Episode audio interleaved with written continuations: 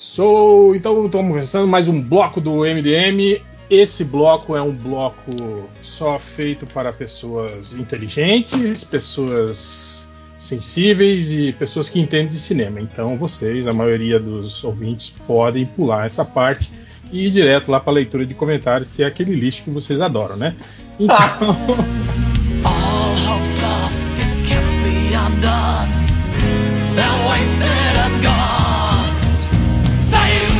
Hoje a gente vai falar sobre um puta filme que saiu aí e pouca gente tá falando, que é o Green Knight, né? O Cavaleiro Verde. E para isso eu trouxe aqui uma equipe de renomados da internet da podosfera brasileira e vou pedir aí que vocês se apresentem aí. Ok? Vamos lá, pode começar. Vai, Caoticamente? vai dar briga. Pode ser, pode ser. Por ordem de.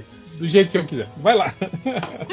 Oi, gente. Meu nome é Tupá Guerra, eu historiadora e podcaster. Minha especialidade é em história antiga, mas eu sou, eu adoro a lendas arturianas e textos da tudo da Távola Redonda do Rei Arthur. Então tô aqui para dar palpite, não necessariamente acadêmico. Ah, era para falar de podcasts, né? Que eu, é... eu participo do Mundo Freak Confidencial e eu gravo também lá no Dragões de Garagem. É um podcast de ciência que abra- abrange tudo que é ciência. Vocês podem me ouvir por lá. Próximo. Sou eu? Pode ser então. É, então, olá, gurizada, meu nome é Heineken. É, falo igual a cerveja mesmo. É, eu, eu tenho muita dificuldade quando eu tenho que me apresentar, porque eu nunca sei exatamente quais são as, as coisas ou as classificações ou o, o termo que eu uso, né? É, eu tenho aí mais ou menos uns 20, 22 anos de carreira nessa área artística, né? As artes cênicas, cinema, teatro, como ator, diretor, palhaço e agora nos últimos seis, sete anos eu tenho trabalhado com edição de filmes.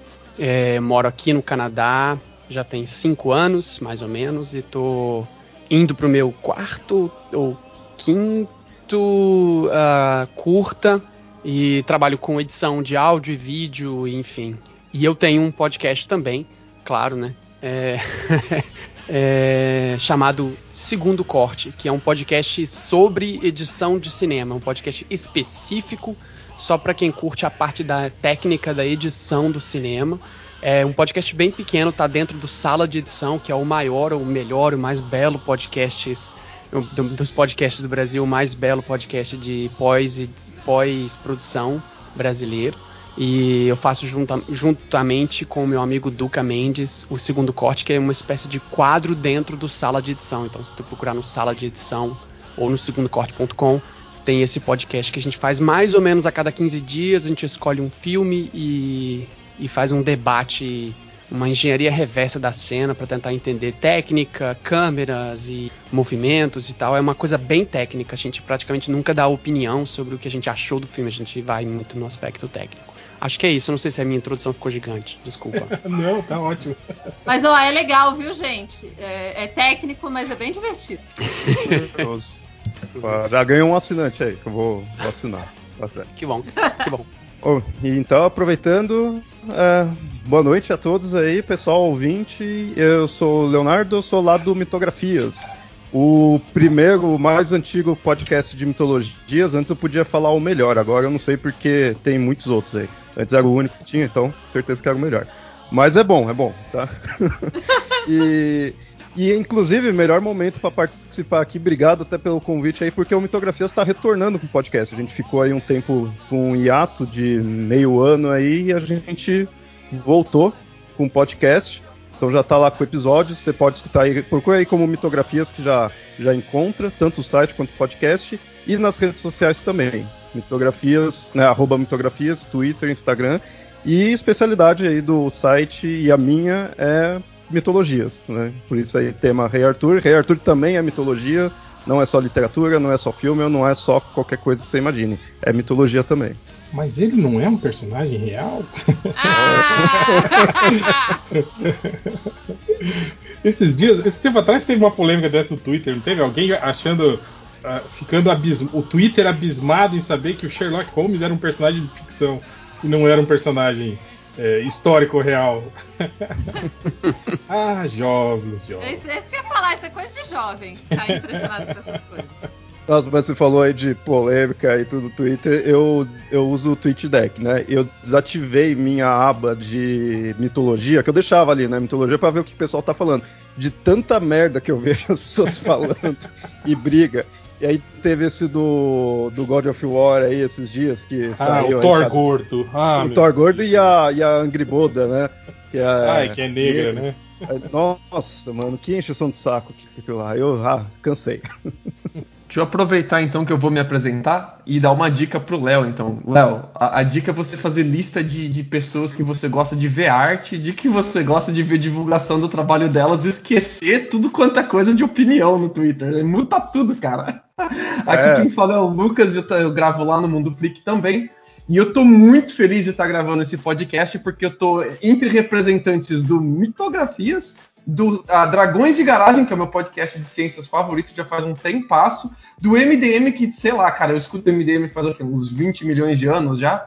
E, e agora o meu novo xodó, porque eu não conhecia o Heineken, que fala que nem é cerveja, e o segundo corte, mas desde que o, o, o Hel colocou a gente lá no grupo pra gente combinar a gravação, eu fui atrás de ouvir o podcast dele, cara. E apesar de ele falar que é muito técnico, é maneiríssimo. E eu que não entendo nada, tava entendendo tudo, cara. Então dá pra encarar tranquilo, é muito bom. Obrigado, cara. Que bom, que bom. Essa é a ideia. O, o segundo corte faz a gente se sentir inteligente. Bom, então vamos lá, vamos começar, né? Bom, o filme foi, foi lançado agora, esse ano, né? Ele, é, ele foi é, dirigido pelo, pelo. Como é que é o nome do cara? É o David. David Lowery, né? E, pô, eu, eu confesso que eu, eu conhecia dele só o, o- a Ghost Story, né? Que aqui eu acho que foi Sombras da Vida, se eu não me engano. Que foi um filme de 2017. E eu fiquei muito impressionado com aquele filme. Eu gostei muito daquele filme, né? E aí depois eu fui atrás de outros filmes, né? Eu vi o, o, o- o meu amigo Dragão também, que ele, que ele que ele dirigiu, e tô atrás desse último filme dele, que é com o, com o Robert Redford, que é o Velho e a Arma, né? O nome, né? Que, Uhum. que saiu já tem um tempo, foi 2018, se eu não me engano. Que eu, que eu também tô, tô, tô, tô atrás pra pra ver esse filme. Mas ele é um diretor que eu, que eu gosto muito, assim, de, de filmes que não fazem muito, muito, muito alarde, assim, mas filmes muito bons, né? eu É, não conhecia o, Hum. esse diretor, né? Eu fui conhecer por esse filme e aí que eu vi também esses outros filmes. Ainda não assisti, tá na lista. O que me chamou a atenção desse filme foi a produtora, né? Ser a, a 24, mas agora também eu tô curioso pelo diretor aí, pelos outros filmes do diretor. Ah, sim, a produtora também tem um histórico também de, de, de ótimos filmes, assim, né? De, de filmes e também que ficam meio que nesse low profile aí, né? Tipo, que é muito conhecido nos circuitos alternativos e tal, né? Que faz bastante sucesso, mas não chega na, na, na- na galera do mainstream, assim, né? É, agora ele tá escapando mais, né? Os filmes da 24 estão chegando mais no mainstream através das plataformas de streaming, né? Que eles não estão mais focando tanto no cinema quanto era antes, estão focando bastante nas plataformas de streaming. E aí eu, teve vários filmes que eu acho que assim, eles ultrapassaram essa bolha de cinema mais alternativo ah, nesses últimos tempos da A24, como Light, ah, The Lighthouse, por exemplo, né? Talvez o uso de atores consagrados, já grandes atores de Hollywood tenham feito isso. Mas eu vou, vou confessar, cara, que Mas- eu mas tô meio o- desapontado. Fale. Mas o, o Farol ficou. Eu achei que o, o Farol ficou, ficou nesse, nesse low profile também. Porque eu, eu vi. eh, eh, eu acho que teve o, o Ex Machina também. Eu acho que foi um filme que, que saiu, saiu um pouquinho, né? O Lady Bird, né? Que foi o que, o que ganhou por causa do Oscar, né? E a Bruxa, E o né? Que teve. O Midsommar também, né? Que saiu bastante, né? Ah, sim, sim, é É verdade. porque, na verdade, bom, posso, posso Não, pode aqui? falar, pode, claro. É, a A24 ela é uma, uma produtora muito caracterizada. Na verdade, o filme, se eu não me engano, ele não é produzido pela A24. Ele é, ele é distribuído por ela. É importante lembrar isso. É, ele é produzido oficialmente por uma empresa é, que, é da, que é do diretor. Tipo, ele deve ter criado um CNPJ que é a Sailor, é a Sailor Bear, se eu não me engano. Eu, vou abrir aqui, vou- pode ir colando, eu vou tentar colar aqui com o MDB. Mas do que eu me lembre, ele, ela é produzida por, por essa empresa, com o nome de umas 50, 30, 20 e tantas pessoas produzidas, né? É um filme feito Uhum. a mais ou menos 300 e tantas pessoas envolvidas, né? Eu, como gosto muito dessa questão técnica, eu vou muito no lance da produção, né? Como que o filme foi elaborado e como que ele foi filmado. E então eles envolveram mais ou menos umas 300 e tantas pessoas para fazer esse filme. A A24 é uma produtora que tende a colocar dinheiro ou às vezes garantir a produção, que é uma parte de você, oh, desculpa, ou às vezes garantir a, a distribuição, que é uma boa parte da grana da produção, né? Que quando você tem que estruturar o seu filme, você tem que pensar na forma como você vai distribuir ele. Se tu está pensando em editais ou valores de dinheiro que você conseguiu com a sua produtora, parte da grana vai ter que ser na, na, na questão da distribuição, na logística da distribuição. Então, às vezes, a, a A24 entra e fala: olha, eu vou distribuir seu filme e não cobro nada. Ou eu entro como produtora. Mas na real o que eu faço é distribuir o teu filme. Produção, é, o, o nome produção, né? Ele é, ele é uma célula de barganha muito grande para fazer cinema. Você pode às vezes emprestar o carro para o filme poder ter uma cena de carro e você entra como produtor, por exemplo. Porque você ajuda a produzir, né? Faz sentido. Você Sim, tipo, ajuda que a coisa aconteça. Ou você oferece a comida. E às vezes você pode entrar como produtor. Eu sempre coloco, às vezes, inclusive acontece da gente entrar com nome de gente. é, De, de apresentação, às vezes. Tipo, ah, eu conheço.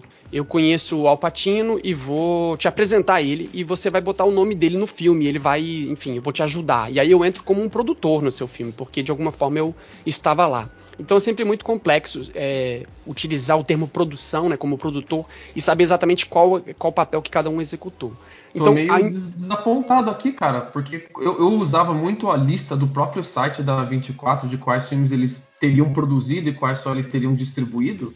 E agora eu tô totalmente decepcionado, porque eu tô olhando por esses créditos de Não, produzido mas- por, produzido por, e Mas pensando, você tem que ter "Hum, consciência, né, que, que eles fazem tipo uma curadoria, né? Eles Ah, É, com certeza. escolhem não, filme, eles né? não, eles não, analisam. é, exato, eles não colocariam o nome deles lá, nem, nem o logo, na- que é muito importante, porque o filme começa com eles, né?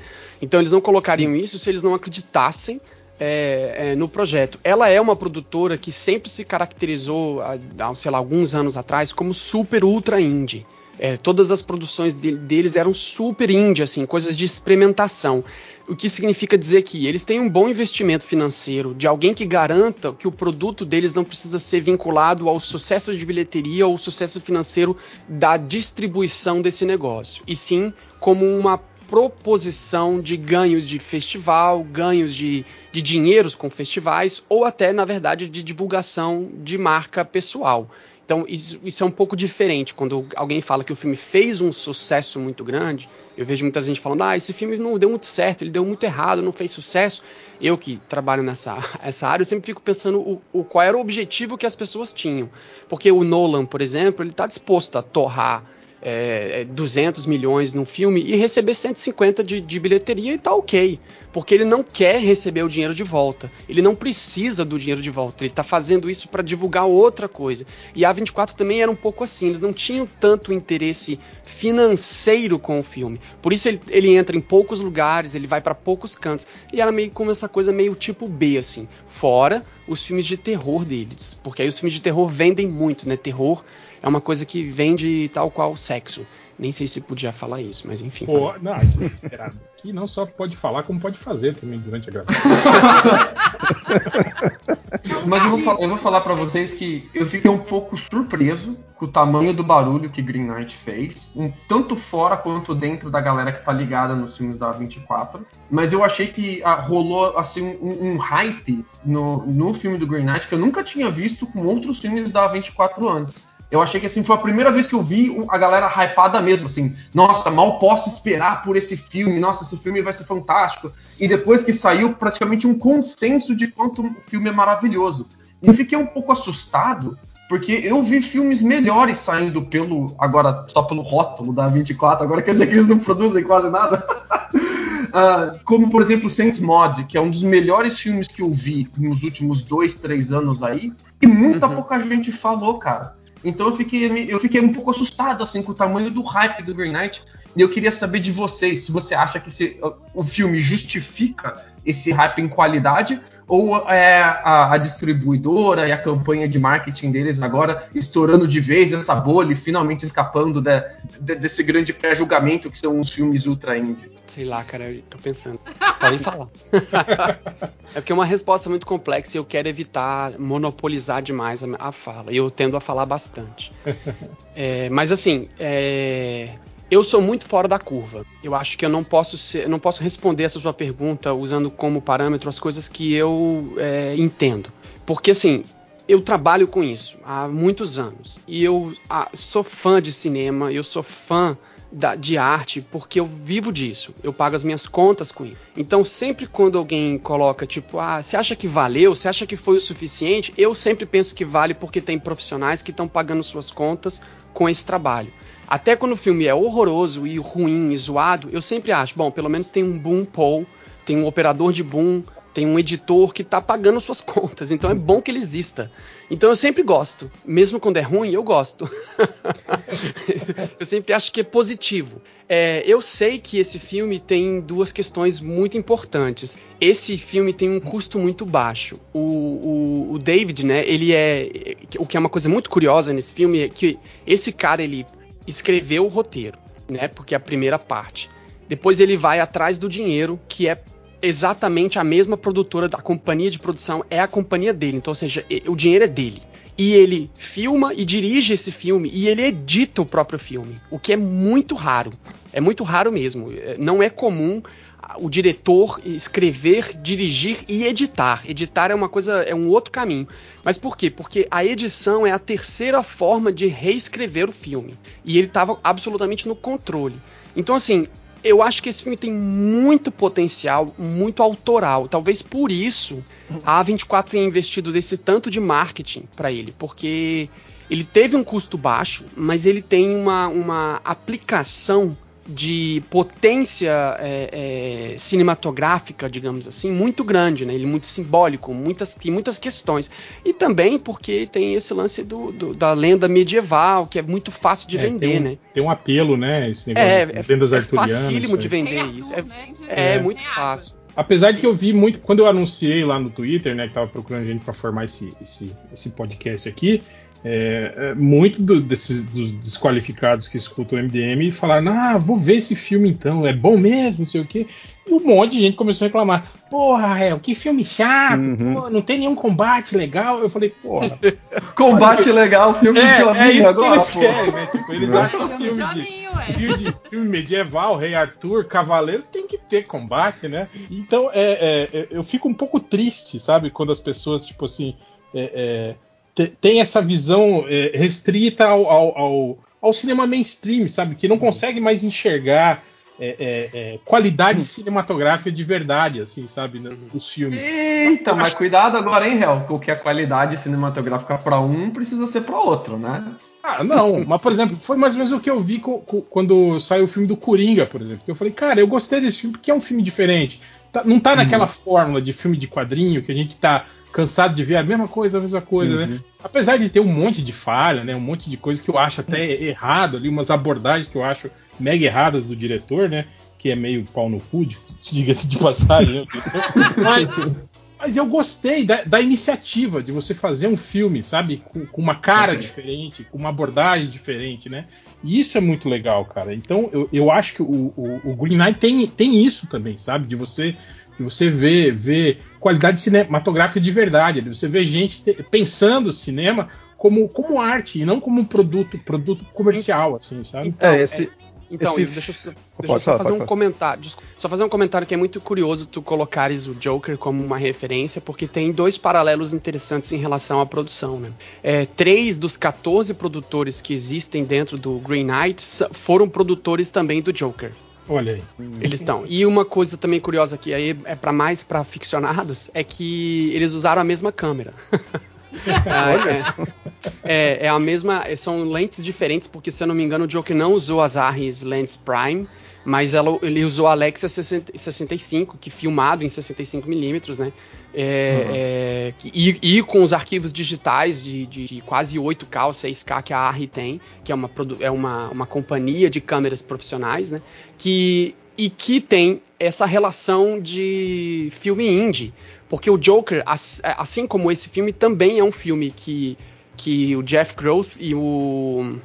Agora me esqueci os outros nomes dos dois produtores. Mas eles pegaram a ideia e levaram para tentar vender o filme na Warner, né? Tipo, olha, a gente tem um filme na cabeça, mas a gente precisa da liberação é, desse material aqui. A gente precisa da liberação desse material da DC. Então, assim, não é um filme da DC, não tem a marca da DC e não é um filme de super-herói, é um filme de uhum. produção in, independente usando a temática da DC, como se eu juntasse vocês e falasse, vamos fazer um filme sobre um, o Conan. Aí a gente fosse atrás dos direitos do Conan, mas a gente escrevesse uma outra história sobre o Conan. E a gente conseguisse, de alguma forma, vender esse filme. É, é, é, vender no sentido de fazer esse filme ser feito, né? Alguém pagar por ele. E a mesma coisa aconteceu com o Joker, né? E, e exatamente o que aconteceu com esse também. Enfim, é, foi só isso. Só, só uma coisa, que você comentou sobre o, o, fato do diretor também editar o filme. Eu tava lendo a respeito do filme e eu vi que ele. Ele, ele, ele com, com, como o filme foi adia, teve aquele processo de adiamento por causa da, da pandemia, uhum. ele, ele re, reeditou o filme completamente, né, do, do, que, da primeira versão que ele, que ele tinha pensado em lançar. Então, é, é, isso é legal também, como você falou. Tá, às vezes tem a questão do amadurecimento do diretor também, né? De ele, de ele é. Tipo, de ter o filme como era naquela época, e daí, como adiou, ele consegue rever e aí fala, não, mas eu acho que é melhor. E aí eu vi comentários dizendo que é, é praticamente um outro filme, assim, que houve um, um, um ganho qualitativo, assim, entre uhum. os dois cortes, assim, imensos. Eu queria saber se você tem alguma informação sobre isso. É, é uma, é uma imensa vantagem, e isso aconteceu também em Nomadland, se eu não me engano. É, também aconteceu em é, Antígona, eu acho que esse é o nome em português também, é, que há diretoras, né, no caso as diretoras desses, desses dois filmes que eu citei, também editam. Porque o que acontece? Na questão técnica, técnica, a pessoa tem um filme, escreve o filme e aí ela mostra o filme para uma produtora, para alguém que tem dinheiro, para um mecenas, ou enfim, fala: olha, esse daqui é o filme que eu tenho, ele vai custar X. Eu preciso do dinheiro e o cara fala: tá, eu pago, eu pago. Só que é, eu quero que você ponha minha sobrinha, eu quero que você faça isso em Los Angeles, eu quero, enfim, começam as barganhas e, os, e as disputas da questão capitalista para a coisa funcionar. E aí vai esses acordos, vai, acordo volta, vai até que você tem um filme pronto. Ok, pronto no sentido de dinheiro, tá pronto, vamos filmar. Aí filma o filme que você escreveu. E aí quando você tá com material bruto, você dá pro, pra editora ou pro editor e você corta o filme, né? faz o corte do filme que é que é o que a gente geralmente chama tipo de assembling ou às vezes chamam de first cut. E aí chama, às vezes, depende do caso, cada caso é um caso, mas às vezes chama a produção, a produção de volta ou o diretor, depende do acordo que foi feito, porque tem diretor que é contratado só para dirigir e acabou e depois ele só vai ver o filme editado lá, lá na frente. E tem diretor que é contratado ou diretoras que são que ficam em cima na ilha de edição o tempo todo com a gente, incomodando. Tipo, os curtas que eu fiz aqui, o, o, o diretor ficava do meu lado com, mexendo no meu mouse. Não, peraí, presta aqui seu mouse. Sabe? Era assim, não, deixa eu mudar isso aqui, sabe? E ficava nesse nível. E tem outros que, tipo, ah, daqui a três meses você me entrega o seu corte e eu te dou os feedbacks. Né? É nesse sentido. Depois que você termina o filme, digamos, o corte final, vem a parte da grana de novo. Aí depende do lugar onde você está falando. Tipo, na Coreia eu sei que é assim, aqui no Canadá, Estados Unidos eu sei que são assim, no Brasil não tanto. Vem a produção, que é quem pagou pelo filme. Ela vai assistir o filme. E ela vai falar: tá, gostei. O filme que eu te paguei, porque é a pessoa que pagou pelo, por ele, né? Então ela uhum. vai falar: eu gostei, só que achei ele triste. Eu quero que ele fique mais alegre. Vamos botar uma música mais animada, ou bota uma cor mais clara. Ou não termina com esse final, não, que eu não gostei. Enfim, aí vai, mexe, pode mexer no filme. Ou pode não, pode deixar pra lá, tá ótimo, né? Funciona. Esse é um privilégio desse cara, desse filme. Por isso que talvez a 24 possa estar tá muito atrelado, porque é muito independente. Porque a pessoa da grana é ele mesmo. A pessoa que escreveu é ele mesmo. A pessoa que dirigiu é ele mesmo. Então quem edita é ele mesmo. Então o filme sai com a cara 100% do que ele quer. Com o lance da pandemia, melhor ainda, porque ele pode terminar o filme e fazer o screening que é o poucos também se tem essa chance, né? ainda mais durante a pandemia, que é apresentar o filme para algumas pessoas antes, para algumas pessoas seletas, e elas assistem e fazem o que a gente está fazendo, debate. Ah, não gostei disso, achei que esse personagem ficou mal escrito, não gostei daquilo e tal, e aí ele pode voltar para a ilha e remontar o filme de novo com esse, com esse feedback, sabe? Então esse filme ele saiu do forno com muita, muito detalhe, muito, muito acabamento, muito acabamento mesmo. Por isso que eu acho que ele é um super filme. Só que ele não tem é, um apelo comercial muito fácil, porque ele não tem uma história linear, ele mistura fantasia com realidade num nível muito aloprado. É, ele tem uma, uma questão poética visual muito grande, porque tem muitas cenas bonitas que ficam horas em takes enormes. Ele tem Horas, interpretações.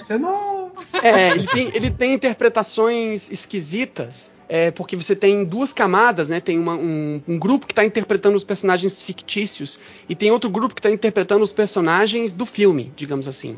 Então, é, é, tem horas que tem gente que tá mal maquiada, entre aspas, porque tá maquiado para mostrar que é fake, né? Que é o lance da representação e da interpretação. É, é, então, ele não é, é, uma- é muito arriscado, entendeu? A tendência é o público não gostar. é, porque, é um, porque é um experimento, entende? Isso eu acho muito curioso. É aquela coisa que é, isso é meio clichê e arrogante sim, mas falar que esse filme não é pra qualquer um. Mas em- em- até vamos, vamos entrar um pouco no, no- no- no lance mitológico e histórico agora. Vou precisar também da, da Tupá e do Léo aí.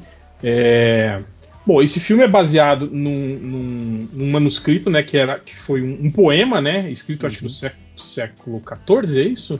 Eu, é, É, acho que é isso. É século XIV e ele e ele é ele não tem não- é de autor desconhecido, né? Tipo é um, é um poema que, que um manuscrito foi encontrado e tem acho que são 250 250 não 2.500 versos eu tô vendo aqui, ó. É gigante. É, em estrofe de tamanho variado, né? Quer dizer, não, É. não, tem, não tem aquela métrica, né, é, poética, né, de, Uhum. organizada, né? Tipo, é uma coisa que provavelmente foi coletada de, de relatos é, é, é, orais, né, e foi, e foi transcrito, né, provavelmente, né? Porque a lenda, Não. né, do, do, do- do Do- Dom Galvão, né? Dom Galvão. gente diz. Caso vocês não soubessem, ah, Sir Gawain, em português é Dom Galvão. então, então o, vai lá, Tupá. o poema ele é normalmente datado ali de 1100, então na verdade é um pouquinho antes, né? É- ah, ou 1300, é difícil, é, o tipo- é difícil. Ele é conhecido como o, do- o manuscrito Cotton MS Nero Ashi, tá Ah, no... Tem, tem esse, esse gap aí de, de 200 anos, assim, de Deixa imprecisão? eu ver Caramba. aqui melhor. Ah, pstra, pstra, pstra. É, não, assim, tá. É porque ele é normalmente datado de 1300, mais 1300, segunda metade de 1300, mas tem alguns autores que colocam ele anterior. Ele foi encontrado nesse manuscrito. Por que, que ele é um manuscrito chamado Cotton MS Nero, não sei o que, não sei o que? Ele, porque Cotton era o nome da pessoa que tinha esse manuscrito na coleção dele. Então é interessante que a gente consegue rastrear a origem desse até 1800 e pouco, né? Então em 1800 e tanto, o Cotton comprou de não sei quem. Ladrãozinho de arte, né? É, tá. e daí a partir daí pra trás daí é um pouco complicado, ninguém sabe exatamente. Ele tem mais de um texto nele, já tiveram vários autores e vários pesquisadores tentando entender se, se é o mesmo autor que, que escreveu os quatro poemas é, que estão presentes nesse nesse texto ou não, né? Quem que, que afinal, né? Qual quem que é o ah, quem que quem que escreveu, qual autoria, existe muito debate do, do qual que seria a autoria desse texto. É, existem algumas teorias sobre alguns autores ingleses que viveram ali mais ou menos no período em que esse texto foi é, lá por 1300 e tanto, né? Mas ninguém, a verdade é que ninguém sabe. O que a gente sabe é que assim, ele ele traz histórias que vêm de lendas do país de Gales, lendas irlandesas e lendas inglesas, e mistura com é, contos de cavalaria franceses. E quando eu falo contos de cavalaria franceses, eu estou falando de um gênero literário específico, né? Talvez as pessoas lembrem quando elas estudaram na escola, tipo, conto, do ami conto de amigo, canção de amigo, canção de não sei o que, que são contos da literatura portuguesa. Então aqui a gente está falando dos contos de cavalaria da França. E a, eu vou falar sempre a maior parte dos pesquisadores, porque é sempre muito difícil, assim, dizer, ah, esse texto fala disso, esse texto fala daquilo. Não sei, a gente não sabe nem quem escreveu, como que a gente vai saber o que, que ele queria falar no texto, né?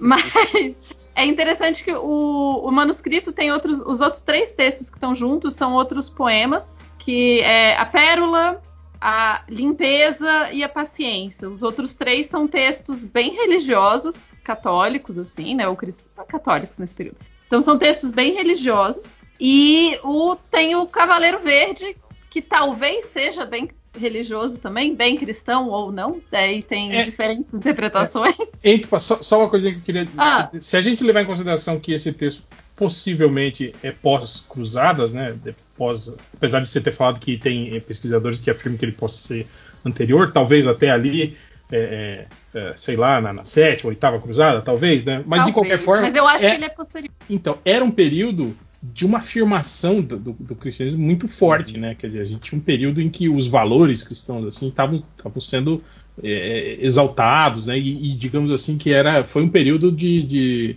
de, de- de crescimento, de expansão, né? Do, do- do cristianismo. Ou estou errado? Ah, é- é, tem isso sim, tem uma, esse momento de reafirmação, né? Se a gente está falando do contexto específico ali da, da Grã-Bretanha, né? Da, da ilha, das ilhas, vamos colocar a Irlanda junto. A, a gente está falando é, ali pelo século. A gente teve ao princípio um momento cristão com os romanos, depois você tem uma invasão dos saxões, que daí vai trazer então outras religiões.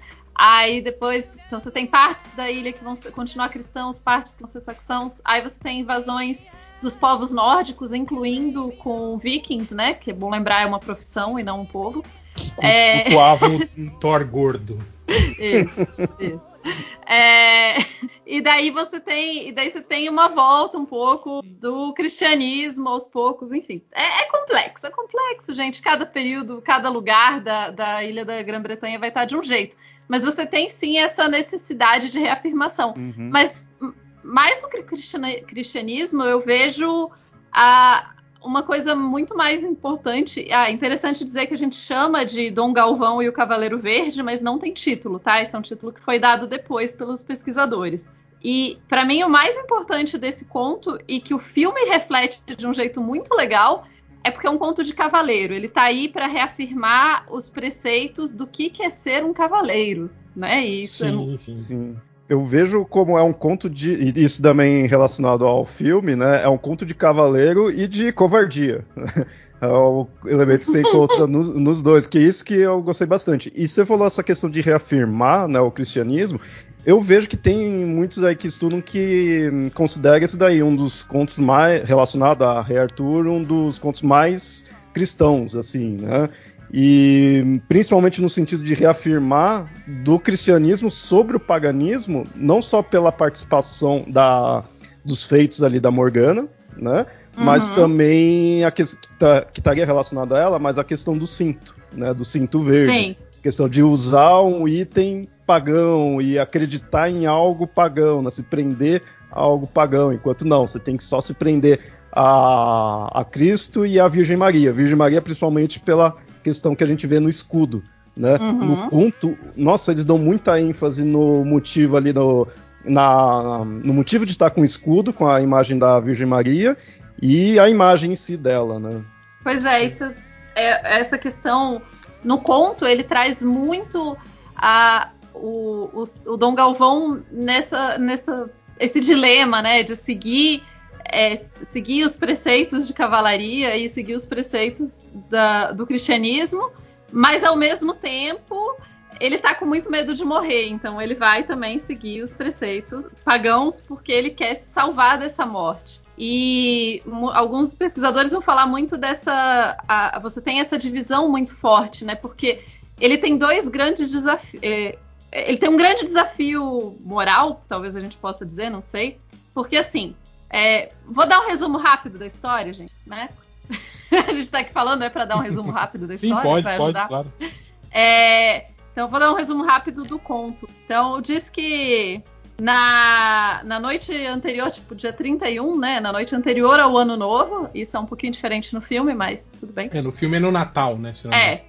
Mas eu acho que é porque a, a- a ideia de trocar presentes no Ano Novo ia fazer menos sentido para as pessoas. Uhum.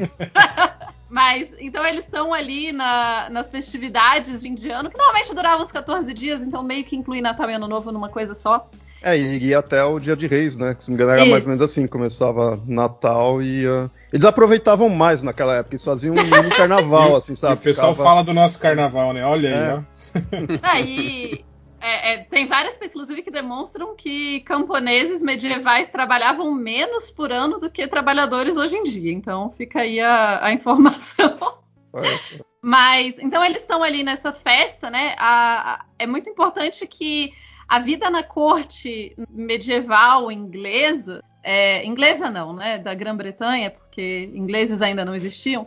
Mas essa vida de corte ela é muito baseada em banquetes. Banquetes são fundamentais porque é onde o, o líder vai mostrar como que ele tem poder por dar uma festa enorme com muita comida e a partir daí, e também vai ter essa troca de presentes. E a troca de presentes é fundamental porque meio que todo o sistema de honra gira em torno da troca de presentes. Então, um bom líder é um- uma pessoa que dá bons presentes. É, pulseiras, armas, enfim, para os seus cavaleiros. Então, quanto mais as pessoas da sua corte são enfeitadas e cheias de coisas, melhor rei é você, porque você está dando muitos presentes. Então, isso é interessante, porque isso perpassa um pouco o que o filme fala, né? E daí eles estão lá nessa nessa festa, tem o Dom Galvão, que é sobrinho do rei Arthur, e o rei tá lá com ele e tal, e ele é o mais jovem dos cavaleiros que tá ali. Só, só uma, uma questão, acho que o Léo deve saber sobre.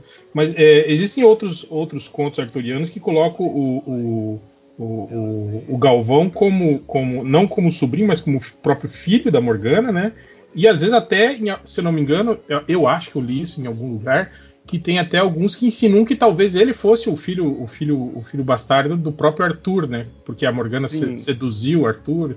Tem isso, É. né? Em, outras. É que essa- essas que se coloca ele como filho de, da Morgana, é, assim, no filme, né, dá a entender que seria, né, não fala o nome dela, mas né, meio que seria a É, Morgana. a- aliás, mas- o filme Hum. faz isso muito bem, né? Ele, ele em nenhum momento fala que aquele rei é o rei Arthur, né? Sim. Não, não- não nomeia ninguém, né? não nomeia nada. É, Só o Galvão mesmo, né, que tem o Sim. nome mesmo. Então, e ali no filme, então, dá-se a entender, né, que seria filho da Morgana, já que mostra que ele é sobrinho ali do rei.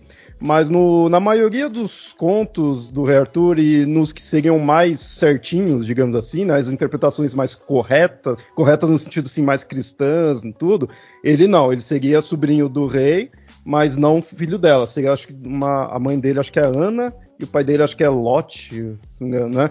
E a An- Ana é o nome da mãe dele, né? Mas tem, muito, tem algumas interpretações, aquelas que colocam aquele que é meio duvidoso, que põe ele como filho da Morgana. E pra piorar, e coloca essa questão da Morgana e do Arthur, né, também. uhum. É.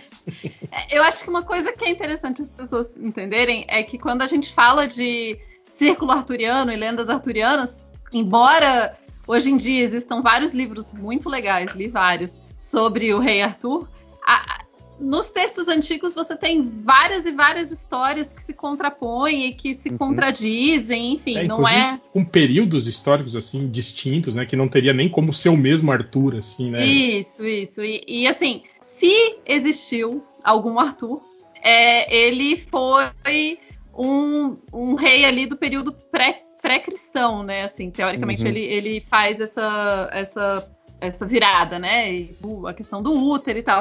Mas ele não teria sido, na verdade, não teria sido bem um rei, porque nessa época a gente não tá falando tanto de reis. Ele não teria comandado todo o reino, porque não existia, tipo, a menos que você considere uma parte pequena. Ele era provavelmente um senhor da guerra, assim, um- Uhum. uma coisa me- menor.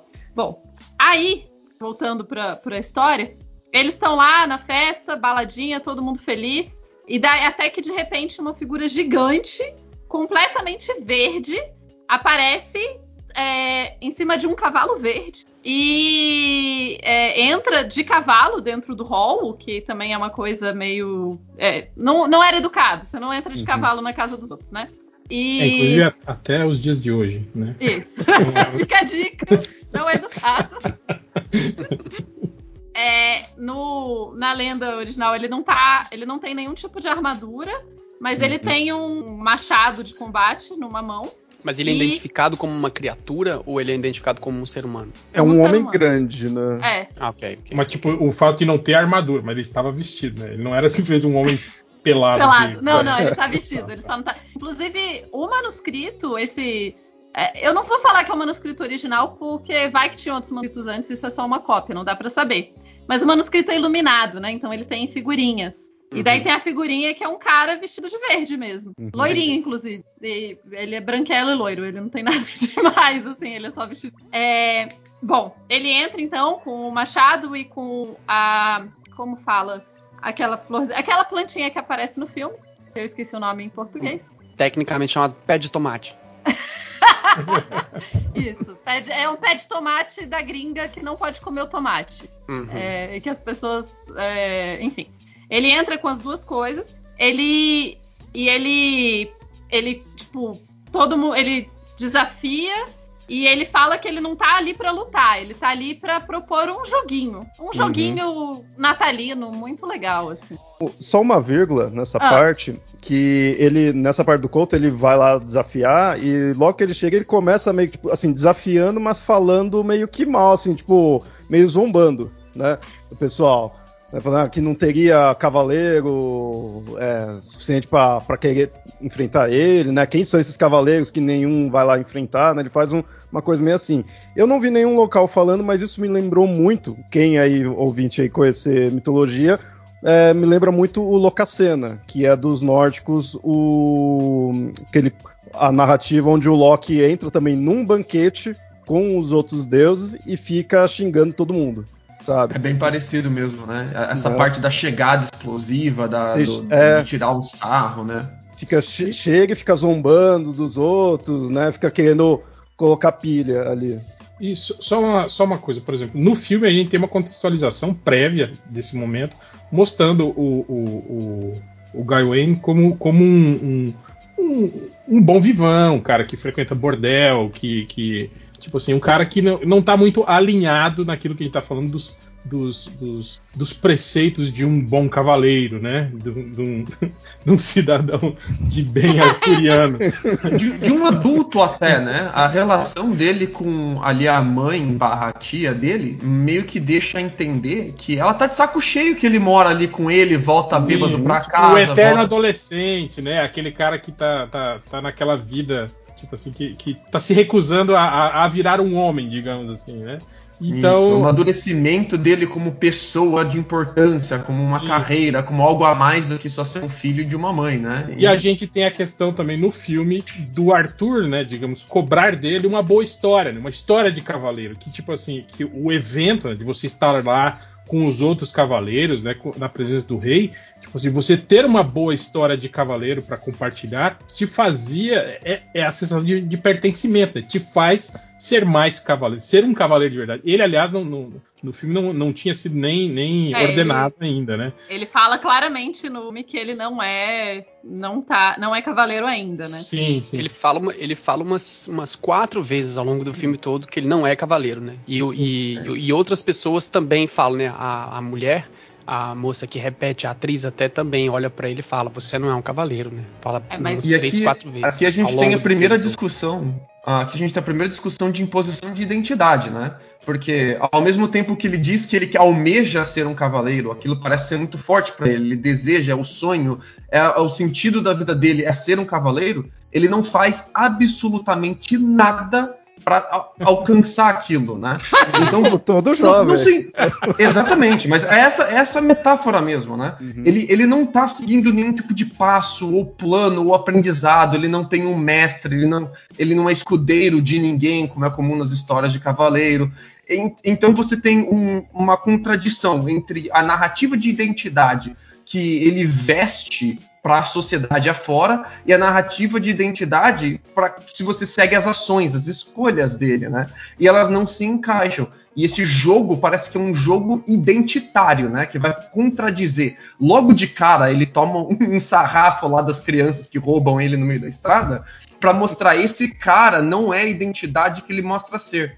E aí o filme vai discutir de três maneiras diferentes, a gente pode falar isso um pouco melhor, detalhar mais pra frente, mas são três maneiras diferentes que o filme vai discutir a questão de você é aquilo que você diz para as outras pessoas ser, ou você é as escolhas que você faz, né? Sim, Ah, sim. E lá pra frente a gente amarra isso com o final. Mas a minha dúvida só Tupá, em relação a isso, quer dizer, no manuscrito não se tem nenhum tipo de con- contextualização do Gawain, né? Tipo, o cavaleiro chega e o, o Gawain é simplesmente o cavaleiro que se propõe a, a- a- a aceitar o desafio. Seria isso? Acho que sim. Eu não, não, eu não lembro de nenhuma. Eu não li Então. o manuscrito todo, Léo. Você que Ah, leu melhor então. o manuscrito. É, lembrando agora de cabeça, é, o problema é que eu assisti uma- um outro filme, né? Então espero não confundir. que inclusive nesse outro filme o Cavaleiro Verde é o Sean Corner. É Uhum. a Olha aí. única coisa interessante do filme. O cabelo, do, o cabelo do Galvão também é interessante, que eu vi É, a foto. sim. Ah, esse filme O- dos anos 50, né? Que, esse que você viu, né? 70. Sete- 70? É, 70 é, só um parênteses aí, desse filme, ele tem duas versões do mesmo diretor, né? E aí nessa versão mais recente, que acho que é 70, é com o Sean Corner e o Ai, agora fugiu o nome do ator e do personagem. O Tarkin do Star Wars, ele trabalha ali. Esqueci o nome dele. Agora. Só curiosidade aí, né, de elenco. É o Ma- Max von Sydow, acho que é isso. Não lembro. Mas o. Então, no conto, é, se não me engano, o, o cavaleiro entra lá, vai falando tudo, aí o rei Arthur. Aí nen- nenhum se levanta, né? Nenhum cavaleiro se levanta. Aí o rei Arthur pega e fala: já que nenhum, né, tá se levantando, então eu que vou é, fazer a- entrar no, no seu jogo, né? Fazer o que você tá solicitando. Aí que o, Ga- o Galvão vem e fala: Não, você é o rei, não precisa, eu sou também seu cavaleiro, ou, tipo, eu né, ajudo você, porque isso seria uma. Isso é uma coisa gloriosa, né? Você vai lá e vai proteger o outro cavaleiro, ou mais ainda, vai proteger o rei, né? Então ele se põe para o rei não precisar fazer nada. Ele que vai lá e tem essa tarefa, né? Aí E- que ele vai. E tem a questão, né, aí, é, essa questão de é, ele, ele se propõe aí e ele pede a honra de fazer isso, né? Uhum. Não é como se ele. É uma honra também. Se o rei Arthur falasse, não, pode deixar que vou eu, assim, ele não falaria porque não se encaixaria dentro das leis de cavalaria, mas assim, ele podia. Aí ele não iria. E Uhum. qual. Eu acho que é interessante o jogo, porque o jogo dele é o seguinte: é o seguinte, alguém vai vir aqui e vai me cortar, certo? E cortar minha cabeça. Aí ano que vem, daqui um ano, essa pessoa vai me encontrar em tal lugar e eu vou cortar a cabeça dessa pessoa. Olha que jogo legal. É, Mas- no, no, no filme ele, ele propõe que tipo assim que a pessoa dê um golpe nele, né? E tipo Sim. assim, e ele vai retribuir esse golpe na mesma intensidade quando eles se encontrarem dali um ano, né? É. O greatest of kings, É, indulge tipo, você- me in this friendly Christmas game. Let whichever of your knights is boldest of blood and wildest of heart step forth, take up arms and try with honor to land a blow against me. He will allow whoever accepts the challenge to strike him with his own axe, and in condition that the challenger find himself to receive a blow in return.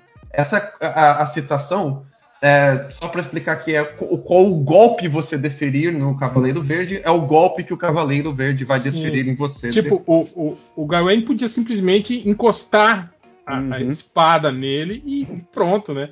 Mas eu acho que ele achou que ele teria ali a grande oportunidade da grande história dele, que seria matar o Cavaleiro Verde que fez, digamos assim, essa afronta, né? É, é, entrou com o cavalo no, no castelo e, e tripudiou de todos os, os cavaleiros. Ele, ele deve ter pensado: eu mato ele com um golpe só. E é óbvio que daqui a um ano, como ele vai estar morto, não, não vai ter, né, a segunda parte do, do jogo, né? E foi Mas- esse o, o grande engano dele, né? É, mas assim, o Cavaleiro ainda meio que tá com o machado e tal. No conto, o Cavaleiro Verde dá o machado dele pro, pro Galvão. Ele não. Ele tá desarmado a hora que. tipo, Sim, sim. Mas no, no filme, no filme também o, o, o cavaleiro bota o machado Bota no o machado chão. no chão, é verdade. antes Sim, mas. É, e ainda que, apesar de que no filme ele tinha aquela aparência, obviamente você vê que ele não é humano, né? Que ele é uma criatura mágica, né? No filme você já, você já tem a impressão disso. No conto dá- não, não, não fala nada disso. E até a ilustração apresenta ele como se ele fosse um homem mesmo, né? Um cavaleiro, simplesmente um homem grande, né? Trajado de verde, né? Talvez mas aqui, isso- aqui a simbologia mais interessante é o, o contrapor direto ali, né? Da narrativa que o Galvão conta para os outros de quem ele é. Eu sou o cavaleiro, eu vou matar o cavaleiro verde. E agora ele vai ter que contrapor isso com as próprias ações. É a primeira vez que a gente vê eh, essa contradição entre a narrativa que eu conto sobre mim e minhas próprias ações, de forma que conflitante, né? E esse é um conflito que ele vai carregar em todos os outros momentos do filme a partir daí. O que eu não gosto nessa cena é que ah, parece que tá todo mundo meio apático. Parece que tá todo mundo, tipo, é, é uma afronta, mas parece que só o Galvão tá sentindo aquilo. Eu não sei se era pra gente interpretar aquilo como todo mundo sabe que isso é um joguete, a galera já tá esperando isso no Natal, alguma coisa assim. Ou foi a. a- eu não entendi direito o que o diretor quis passar assim pra mim. Mas eu fiquei, tipo, todo mundo tava meio que tipo com cara de WTF, sabe? Não tô entendendo muito bem o que tá acontecendo. Não ficou todo mundo muito chocado, nem muito com medo, nem muito temeroso. Ficou, Engraçado. tipo, Pra mim, ficou. Quando eu vi o filme, eu pensei. Ah, todo mundo tá na cara que todo mundo sabe o que tá acontecendo e meio que tão. Eu até achei que eles estavam zoando o Galvão. Eu falei. É, deu, Tá deu essa impressão, né? É, É, eu. Apesar que o, o, o filme também é, é, deixa aquela impressão de que a própria Morgana invocou o Cavaleiro, né? Sim, Porque Não, é- uma, uma aprovação que ela fez pro próprio É como filho. se ela que criasse, na verdade, né? Porque as Sim, cenas, isso. a cena que ela aparece, ela tá tipo compondo ele, né, com traços de Uhum. galho, com um pedaço de dente, com um monte de coisa, ela tá montando e rezando pra essa criatura aparecer, né? Tipo, summonando, como se, sei lá, como se É, fosse isso. todos todos Tem os desafios que ele muito- enfrenta tem o dedo dela, né? Ela É. é. contraposto sempre a cena dela montando o desafio, coordenando o desafio, ou algum símbolo pra representar ela dentro daquele desafio. E ela, e ela antevê as falas, né? Quando, ele, Sim, quando sim. o, o rei fala My brothers, aí ela fala My brothers, aí ele fala assim, junto, né? Tipo, ela. Isso, isso é uma coisa que o filme tem de muito interessante, que são vários. Vários é, é, andar na frente, spoiler de várias cenas o tempo inteiro, ao longo do filme todo, ele, re- ele conta o que vai acontecer daqui a algumas cenas com pequenos detalhes, né? Tem um detalhe muito curioso de um. Aí é uma coisa de corte mesmo, de, de edição. É, lá pros 20 e poucos minutos do filme, 20 e tantos, quando o cavaleiro chega, o, o, o cavaleiro verde chega e vai com um machado pra dentro da, do círculo e o, e o Gawain pega a espada e eles vão, aí tem um corte de mais ou menos uns 3 segundos de um sangue escorrendo. E depois volta pro take. É, um é somente um, um, um insert de super close de uma pedra onde tem um sangue escorrendo, que não significa nada do que a gente viu antes, não tem nada necessariamente acontecendo antes, né? Tipo, só o sangue da, da coisa rolando na pedra, mas são inserts naquele momento, né? Que é pra mostrar que, que, que é isso que vai acontecer, né? E aí entra naquele lance de tipo, o que que, o que, que quer dizer, né? Porque o, o filme, nesse aspecto muito metafórico, ele, ele é mais uma, talvez, né? Uma possibilidade de várias interpretações da história do que propriamente um recontar dessa história, né? Então, é um filme muito assim, se tu não conhece nada sobre as lendas arturianas, tu, tu consegue ver um outro filme. E, tipo, não, tem uma, não tem uma necessidade de se contar uma história específica, né? Porque ele mistura elementos meio modernos com, com elementos é, é, antigos, né? A, a edição do filme tem uma pegada meio YouTube. E, e diferente mesmo, assim, sabe? Quando ele põe os letterings muito curtos, não sei se vocês repararam isso. Tipo, quando tá dizendo o nome dos dia o nome dos lugares ou as nomes, o nome das cenas, é curto o suficiente para muita gente não conseguir ler. Os, os dar- nomes dos capítulos parecem piadas, né? Parece que tá Isso, tirando um é. sarro do próprio filme, como se fosse É, mesmo exato. um youtuber colocando títulos Exato. engraçados, né? Exato. Que é, uma, que é uma coisa que eu acho que é dele, da escrita dele, de tipo deslocar a plateia do filme. De tipo fazer uma camada é, épica no sentido de você avaliar o filme. Quando você tá vendo um lettering e, e de repente você tá começando a ler o, que, o que cena é aquela e corta, tipo no, no, no prólogo é assim, né? Tipo, você nem conseguiu ler o que é e já cortou. E assim que acontece isso, a primeira sensação da plateia, ou a tendência da sensação da plateia, é, é pensar justamente no corte do filme. É pensar, tipo, poxa, foi muito rápido, não deu tempo de eu ler. E isso é um deslocar da fantasia mu- muito interessante, muito inteligente, né? A maneira tipo, direta com, com, que aquele fantasma, aquela menina, primeiro desafio que aparece pra ele, né? Ela fala de uma forma muito direta, como se fosse um personagem de filme moderno, não como se fosse Isso, um personagem exato. de fantasia medieval. né? A interpretação É- é dela muito, é, é muito é- distoante com todo o resto, né? contemporânea. E ao mesmo tempo ela anda como se estivesse em cima de um slide, né? Um slide. E o interessante também pontuar é que isso não está no conto original. Aquilo foi, foi algo que, que foi colocado só no filme. Não tem essa, É- é por- essa é, passagem porque, da cara, Dama do Lago ali. do- Eu, eu acho poema. que o conto original ele é mais uma- um pretexto, uma oportunidade para você Sim, discutir sim. um problema moderno mesmo, e não tanto eu vou dar a minha interpretação do conto original, ou eu vou reinterpretar o conto Uhum. original. É mais um vou usar isso de pretexto pra falar de outra coisa? Apesar que eu não senti tanto, sei lá, acho que tô tanto filme assim que adapta tanta coisa, eu já tô meio acostumado com as mudanças, então eu até que não achei ele tão distante por manter, que nem eu falei, a coisa que eu acho que mais manteve foi essa coisa da covardia, né? Uhum. No conto Uhum. original e no filme você percebe isso daí. E que nem a- esse da, da Santa, da, é, ela é a, eu não lembro se no filme mostra o nome dela, mas é a Santa Mostra. Winifrida, né? Aparece e ela fala também. Ela fala, né? É, se não me engano, ele não tem no conto original. Eu não lembro agora se no conto cita nem que seja o nome dela, no conto. Mas tem-se essa história do, do Galvão ter encontrado com ela. E como no, no conto mesmo original tem uma parte que assim, ele sai pra viagem.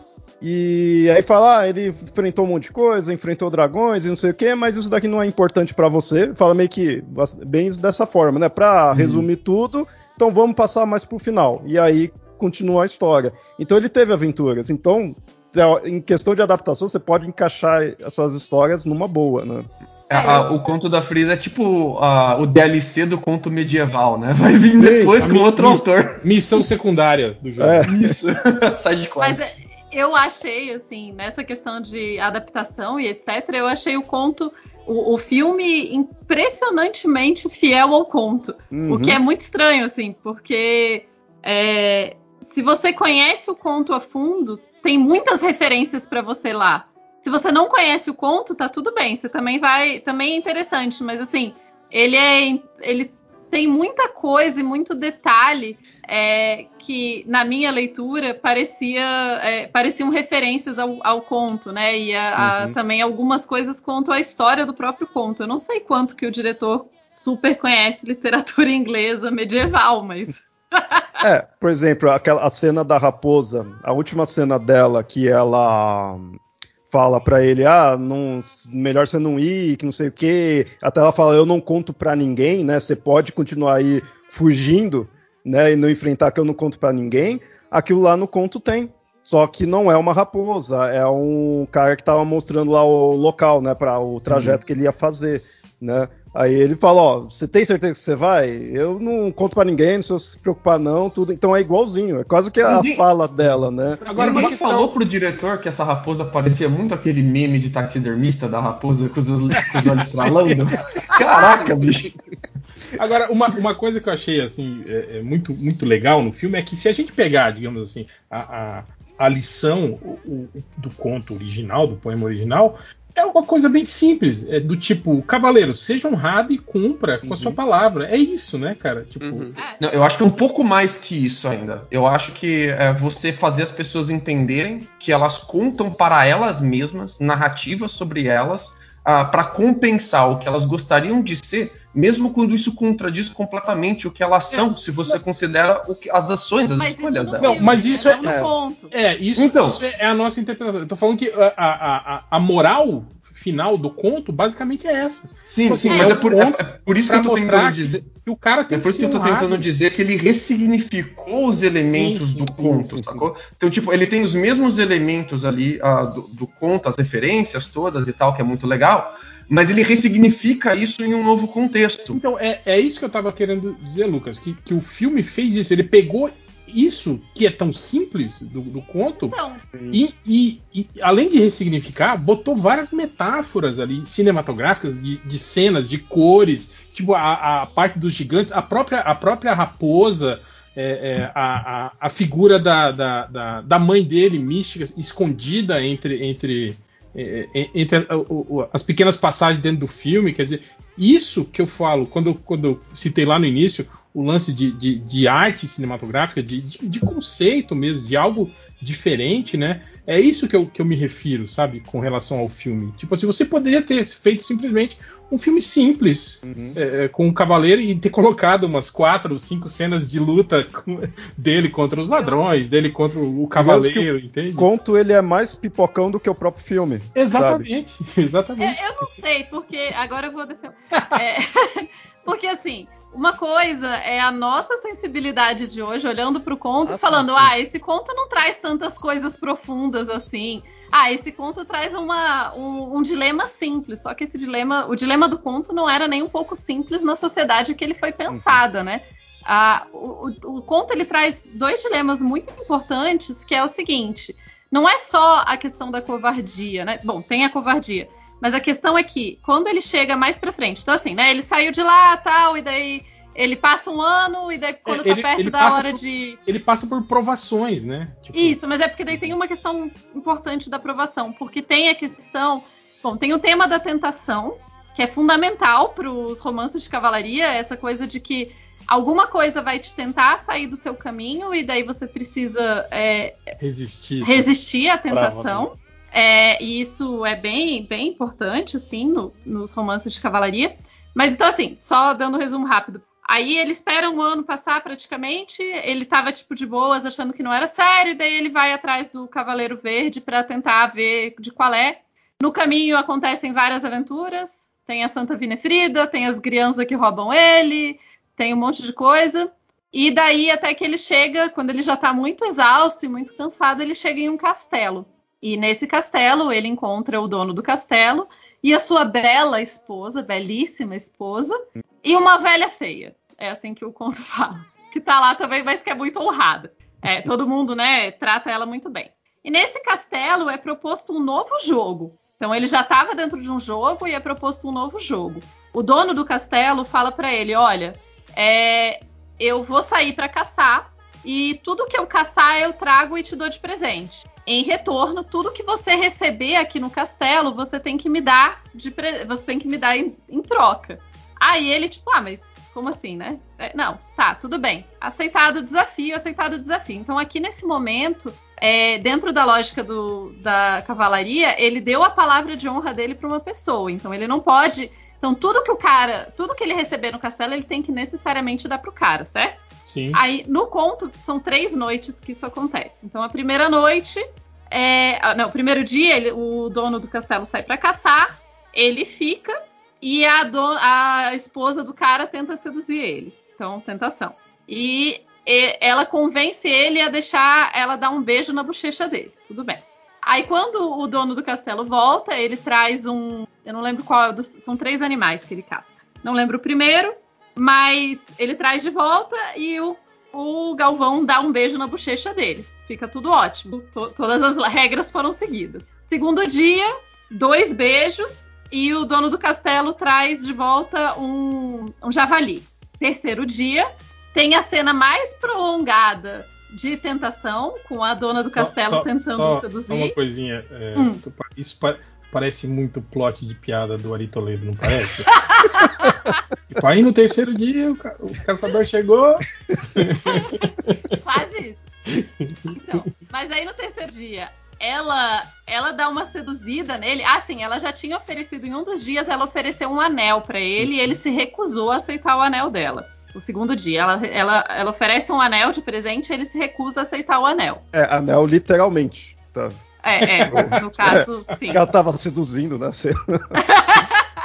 Não, ela oferece tipo um anel mesmo. E ele se recusa. No terceiro dia, é, quando o cara sai, ela oferece pra ele o cinto verde, né? De proteção, que com aquele cinto ele não vai morrer. E três beijos. E daí. E pede pra. Mas assim, ela oferece pra ele e fala pra ele que ele tem que prometer que ele não vai dar o cinto pro marido dela. E aí que tem o grande dilema moral, assim, porque é, dentro do código de cavalaria, ele necessariamente tem que obedecer a palavra dele. Mas ele também necessariamente tem que obedecer o que a mulher fala, o que uma dama solicitou, né? Ela é uma dama. Então, não qualquer mulher, né? Especificamente uma dama que é uma mulher de corte. Então, assim, ele tem esse dilema de que qual dos dois ele vai. Não tem como ele resolver esse dilema se mantendo um cavaleiro honrado. É, Ele e além disso, ainda Quebrar um dos dois. tem, tem a conveniência, né, de você ficar com um aparato que vai lhe dar vantagem na luta, né, que você vai enfrentar Isso. logo mais pra Uhum. frente. E daí que vem a parte da, né, que ele é covarde e fica com o fica com o cinto. E no terceiro dia o dono do, tra- do castelo traz pra ele uma raposa. Isso é mantido no filme. E a, é interessante também porque a cena descrita no poema da caça à raposa é muito parecida com a cena no. É assim, tem vários. Você pode fazer paralelos com a cena da dona do castelo seduzindo ele. Você tem essas duas coisas, assim, acontecendo juntas. Então, assim, parece pra gente simples, porque, tipo, ah, que diferença vai fazer? Você, você mente pra uma pessoa, não, não tem o mesmo peso que tinha numa outra sociedade em outro momento. Então, o dilema lá era muito profundo. A questão, né? Essa questão toda de. É, como que você vai mentir para quem qual qual dos dois, qual das duas promessas é mais importante? A que você fez com, em nome com a sua palavra ou a que você fez ou o pedido da mulher? Porque uma é uma promessa que ele fez, o outro é um pedido de uma dama. Então, qual dessas duas tem a, a precedente? No fim das contas, no conto ele é, ele vai, ele tem um encontro com o Cavaleiro Verde, ele foge do primeiro golpe, é, também tem três golpes, enfim. E o Cavaleiro Verde fala que quando ele consegue ficar parado e aceitar a própria morte, o Cavaleiro Verde fala que ele passa no teste, ele volta pro castelo, volta pra corte. E os outros cavaleiros do Rei Arthur perdoam ele por ele não ter. Por ele ter quebrado a promessa dele com o cara. Então, assim, quando ele volta pro, pra corte do Rei Arthur, ele ainda tá é, desgraçado, digamos assim, né, no conto. Ele não tá necessariamente honrado. Uhum. E daí os outros cavaleiros todos passam a usar um cinto verde Em Como- homenagem ao, Isso, a ele, né? Ao feito dele, né? isso. Uma, uma coisa que eu achei interessante que eu estava lendo a respeito disso, sobre a, a simbologia das cores, né? Que eles falam que o, o, o, o- o verde, né? Tipo assim, a- a- eles buscando, digamos assim, o, a simbologia do verde no, no- no- eh, durante a história, né? Digamos, a história da- da- da- da- das lendas arturianas. Falando que eh, a cor verde, além de estar de, de, de, de estar muito ligada à, à, à- covardia, né? e não ao, ao amarelo, como é hoje em dia, né? mas naquela época o verde simbolizava muita covardia, o verde também era muito associado à, à, à magia e à bruxaria, né? Que eu acho interessante que isso, o filme também meio que mostra um pouco isso, né? Tipo, a gente tem. é, ah, uma coisa também que eu esqueci de falar é que no conto original, quem é o caçador e dono do castelo é o próprio Cavaleiro Verde, né? Ele, ele, Isso, isso, ele- isso é importante. ele diz, né, pro, pro, pro, pro, pro Gawain quando ele chega lá, que ele era o, o, o- disfarçado, né? Ele estava disfarçado como. E isso no, no filme não, não, não, não temos isso, né? Ele tava amaldiçoado, né? Que É. era- No, no filme tem um detalhe interessante que é talvez essa sofisticação de contar a história do at- atualmente, né? Que é você usar a mesma atriz pra fazer as duas personagens. Sim, sim, é Uhum. Que Que a- faz a, a namorada dele de casa e a Lady da, que ele encontra, É, né? É a é. mesma atriz. é a Alicia Vikander, né? Que faz a, É. a, a prostituta com quem ele se, se encontra, né? Com É. a. E só um detalhe sobre o verde: existe muito debate também entre, entre os pesquisadores se a- era o Cavaleiro Verde originalmente ou era o Cavaleiro Cinza originalmente. Porque a palavra é tipo a mesma. Caramba! E daí, assim, você pode ter a mesma palavra usada, né, para cinza ou para verde, dependendo do contexto. Então, teve, tem alguns pesquisadores É, a- que vão dizer que na verdade é o Cavaleiro Cinza. Apesar de que no, no, no- no desenho do manuscrito ele tá pintado de verde, apesar de ter tem uma, É, mas tem uma base amarela ali embaixo, né? Um amarelo e. É, mas e daí Verde. estava pintado de verde há 700 anos quando isso daí foi desenhado? Porque isso é uma questão. Então, e assim, esse é o único, e é o único desenho que foi feito? nesse manuscrito, é, é porque, é, enfim, é difícil. Mas a- além disso, tem mais, tem algumas outras coisas que o verde sim- significa que são mostradas no, no filme, né? É, no filme tem uma fala muito legal sobre é, a coisa de- do verde estar relacionado à, à vida, né? A, a, a vida, a natureza. Então, a, o verde ele também simbolizava, no- especialmente no folclore inglês, ele, ele simboliza a natureza, a fertilidade, o renascimento. Então, você tem é, um pouco esses, ah, esses Você dois, tem- esses tem dois esse- mundos, né? Esse- não, e você tem meio que esses três significados é, é, no, no filme, né? O lance da- do, do renascimento, que é meio que a- o que acontece com ele, né? Tipo, Uhum. ele, renasce cavaleiro quando ele, quando ele aceita a sua condição, né? Tem o lance da magia, né? Que a gente vê. o- Era um item mágico, né? O, o cinto verde, né? Que é da vantagem. E tá, a gente tem o cavaleiro verde, que é um. um- que é mágico também. Se eu não me engano, acho que ele sempre comenta que quando tem algo, digamos assim, é, é, é, sobrenatural no filme, sempre tem uma, uma presença forte do, do- da cor verde né, no filme. Eu não, não- confesso que não me atentei muito para isso, mas eu vi, é, é, acho que se não me engano, um crítico falando sobre isso. E o lance é, que a gente tá falando isso de, de, de natureza, né? O, o- a- a própria. O jeito que o Cavaleiro Verde é, é- é- é mostrado no filme, né? Como sendo como se fosse de madeira, como se fosse uma árvore, né? A, a Uhum. capela em que ele habita também, né? Ele tá lá entre a, é, meio que, que fazendo parte, né? Da, da- da- da- das árvores, né? Que, que nasceram dentro daquela capela, né? Isso é, é- é muito legal isso. Aliás, o filme visualmente, nossa, é, Ah, filme é é muito bonito. E assim, tem essa. E é é bom lembrar que. É é interessante lembrar que o verde tem a coisa do podre, né? Uhum. As coisas podres são verdes e as coisas renascidas são verdes. Então, o verde ele traz essas duas coisas. Tem, sei lá, na tradição celta não se usava verde praticamente porque em roupas, né? Porque era associado com a morte. Já em outros momentos o verde vai associado com a fertilidade e com a vida. A gente tem então aquela pintura muito famosa do casal Arnold que tem que é uma mulher toda vestida de verde, é um casamento, e é um cara e uma mulher, é uma pintura de 1600 e pouco. É, não sei do que vocês sabem do que eu tô falando, mas ela tá com vestido verde, ela tá segurando o vestido verde, parece que ela tá grávida, embora ela não esteja, mas tem essa associação. Então, o fato é que a maior parte dos pesquisadores chega à conclusão que a gente não sabe por que do verde, ou se o verde foi colocado para ter todos esses atributos mesmo e ser uma coisa ambígua, né? Sim.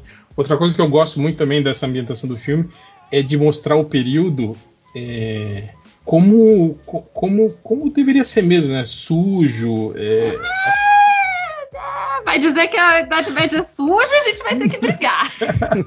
Não, não tô falando na sujeira nesse sentido de, de, de- de- Apesar de que sim, né? Não, as pessoas tomavam banho. O Renascimento é muito mais sujo.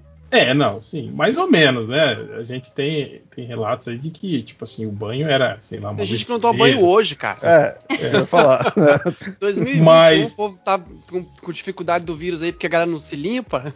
Sim, sim. É, ma- mas eu tô falando da, da, da, da- da ambientação do período histórico. Me lembra muito é, as primeiras vezes que eu vi aqueles filmes dos Três Mosqueteiros do Richard Lester, vocês lembram? Que era um, um clima meio de comédia, mas não mostrava aquele período, digamos assim, histórico antigo, é, é, é, bonito, colorido, limpo. Você via as coisas desgastadas, quebradas. Sim. Sujas, né? Tipo, É, eu acho que tem uma, acho uma questão interessante desse do filme todo, em termos de cores e de representação, eu acho super contraditório.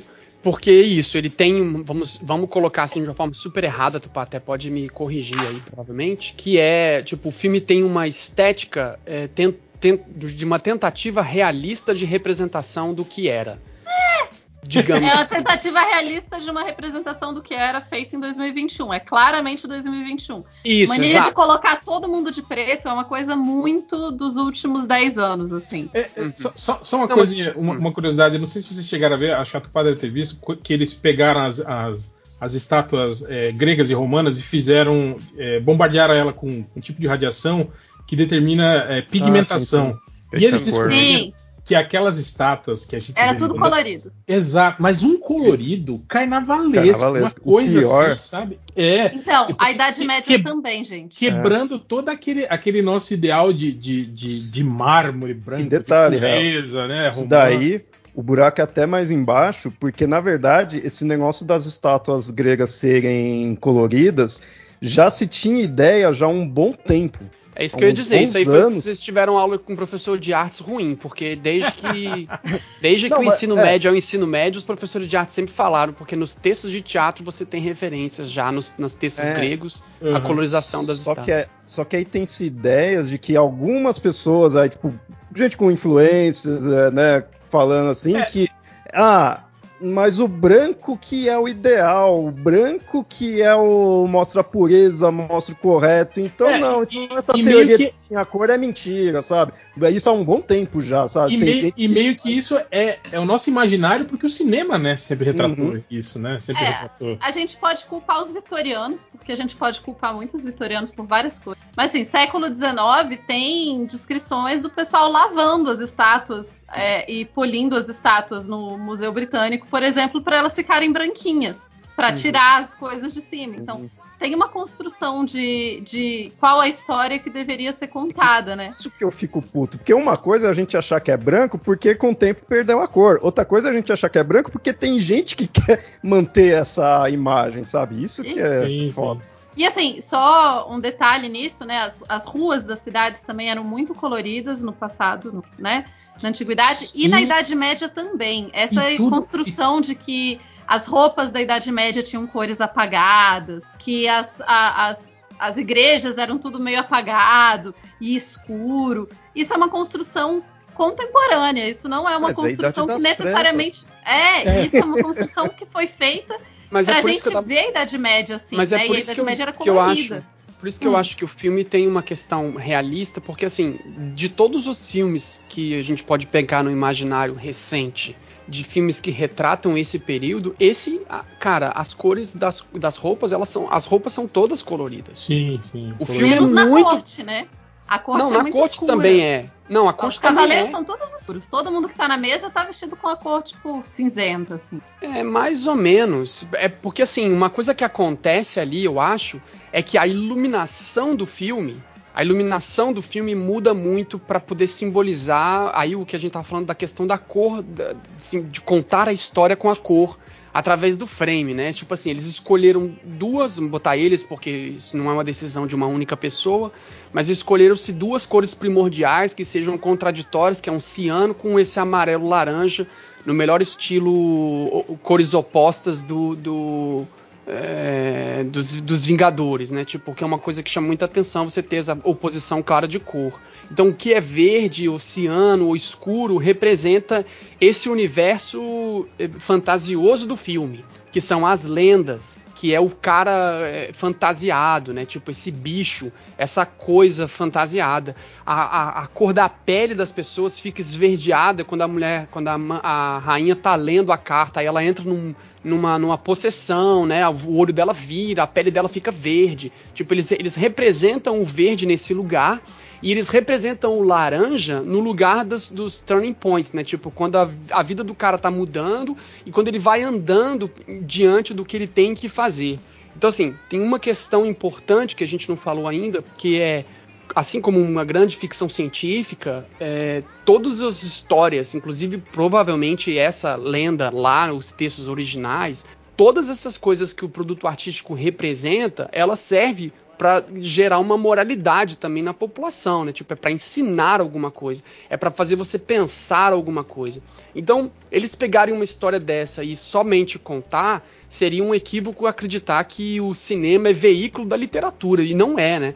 Eles estão querendo contar uma história atual, que, que faz referência com o mundo de hoje. É por isso que ela está sendo contada agora, em 2021, da forma como foi contada, com, do jeito que foi contado. E é claro que existe o, o, o tentar recriar um período histórico, mas ao mesmo tempo não se preocupar que seja uma recriação do período histórico, já que não vai adiantar nunca você ver o período histórico recriado, a não ser que seja uma máquina do tempo. Então, a ideia deles de fazer uma estrutura mais realista, para mim, chega um pouco mais perto do que tinha comum, que é comumente você vê em outros filmes, porque ele realmente representa iluminações de velas, então a, as luzes são todas de rua ou são luzes de cor de vela, o que é uma coisa rara, porque geralmente você vê painéis de LED realmente iluminando para deixar a cena escura. Então as cores das roupas estão refletindo mais a iluminação de velas do que propriamente as cores dos tecidos. Por isso que eu acho que é um pouco mais realista nesse sentido. E ao mesmo tempo, ultra contraditório, porque a edição do filme e a trilha sonora são completamente não é, medievais, digamos assim, é completamente moderno. Né? A trilha sincada com a gota d'água, sincada com barulhos sintéticos, com sons de pad de teclado super esquisitos, né? Então, inclusive as interpretações, né? porque se tu for ver, você tem a, a, o rei tá maquiado de velho, né? Tipo, ele não tá, ele não tá, ele não tá numa estrutura realista, ele tá, ele tá em interpretação de teatro escolar quase. E parecia que Né? tá caindo aos pedaços. É, não, e, e é de propósito, na verdade. É pra, é pra justamente você perceber que a gente não, pelo menos essa é a minha, a minha visão é, como elaborador dessa é, de, de produto artístico, né? Isso aqui não é uma, uma, uma transferência da, do, do tempo, né? Você não está sendo viajado no tempo. Você está analisando uma coisa, uma história antiga para você pensar no agora, para você pensar no hoje, né? Então assim, para mim o filme é muito sobre procrastinação mais do que sobre covardia, um pouco sobre covardia, mas é muito sobre eu tenho que fazer algo e eu evito porque eu arrumo um monte de problema que não é problema, eu arrumo um monte de questão que não são questões de verdade, porque na verdade eu tenho medo de encarar os meus, os, as minhas questões e vou procrastinando elas até elas, elas fazerem isso. Para mim parece muito claro, porque o filme representa o futuro muitas vezes, né? O cara ele é preso pelos, pelo, pelas crianças e aí a gente tem um pan na câmera para dar a volta e a gente vê ele morto. E depois Genial. volta. E depois é volta bom. ele tá vivo. Ou seja, tipo assim, se você não fizer nada, esse aqui é o seu resultado. Aí ele, não, então tá, então eu vou fazer alguma coisa. E aí ele se levanta e vai, né?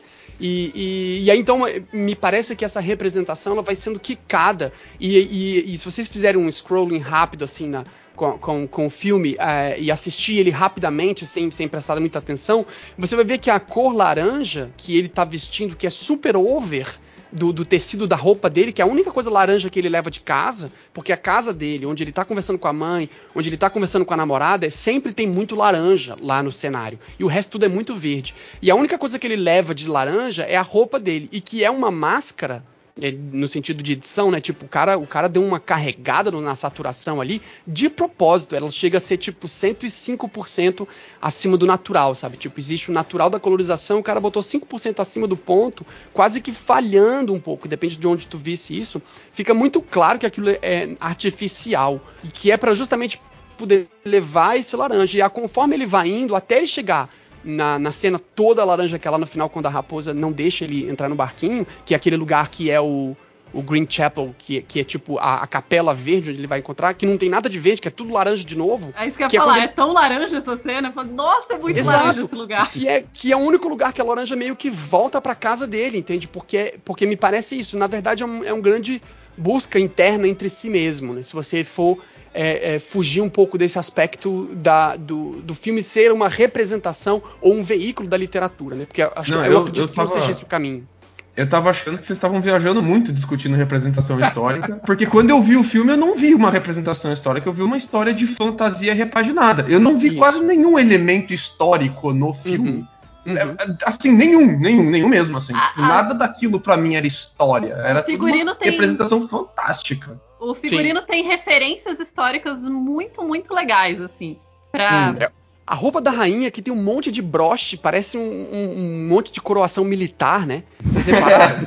A Mas roupa é, da é rainha porque esses, esses é coisinhas aconteciam. Você tem, você tem esse tipo de enfeite, assim, é, é, existia. Não necessariamente daquele jeito, mas você tem referências a enfeites semelhantes. Eu acho o figurino desse filme, por sinal, eu que sou. Eu gosto muito de figurino, assim, eu, eu tava esperando pra falar do figurino mais pra frente, mas é, é genial. E pra mim, uma das coisas mais legais e impressionantes do filme são as coroas. Vocês repararam que a coroa. Simulando o, o halo, né? Isso, o halo, Uhum. o halo como se Uhum. fosse uma coroa, fosse parte da coroa. Porque se você olhar é, moedas medievais e representações medievais de reis, Uhum. desse, assim, de 1300 e tal, você vai ver o rei sentado num troninho e tal, com uma coroinha e um halo atrás. E no filme eles fizeram o halo como se fosse parte da coroa. Parte da...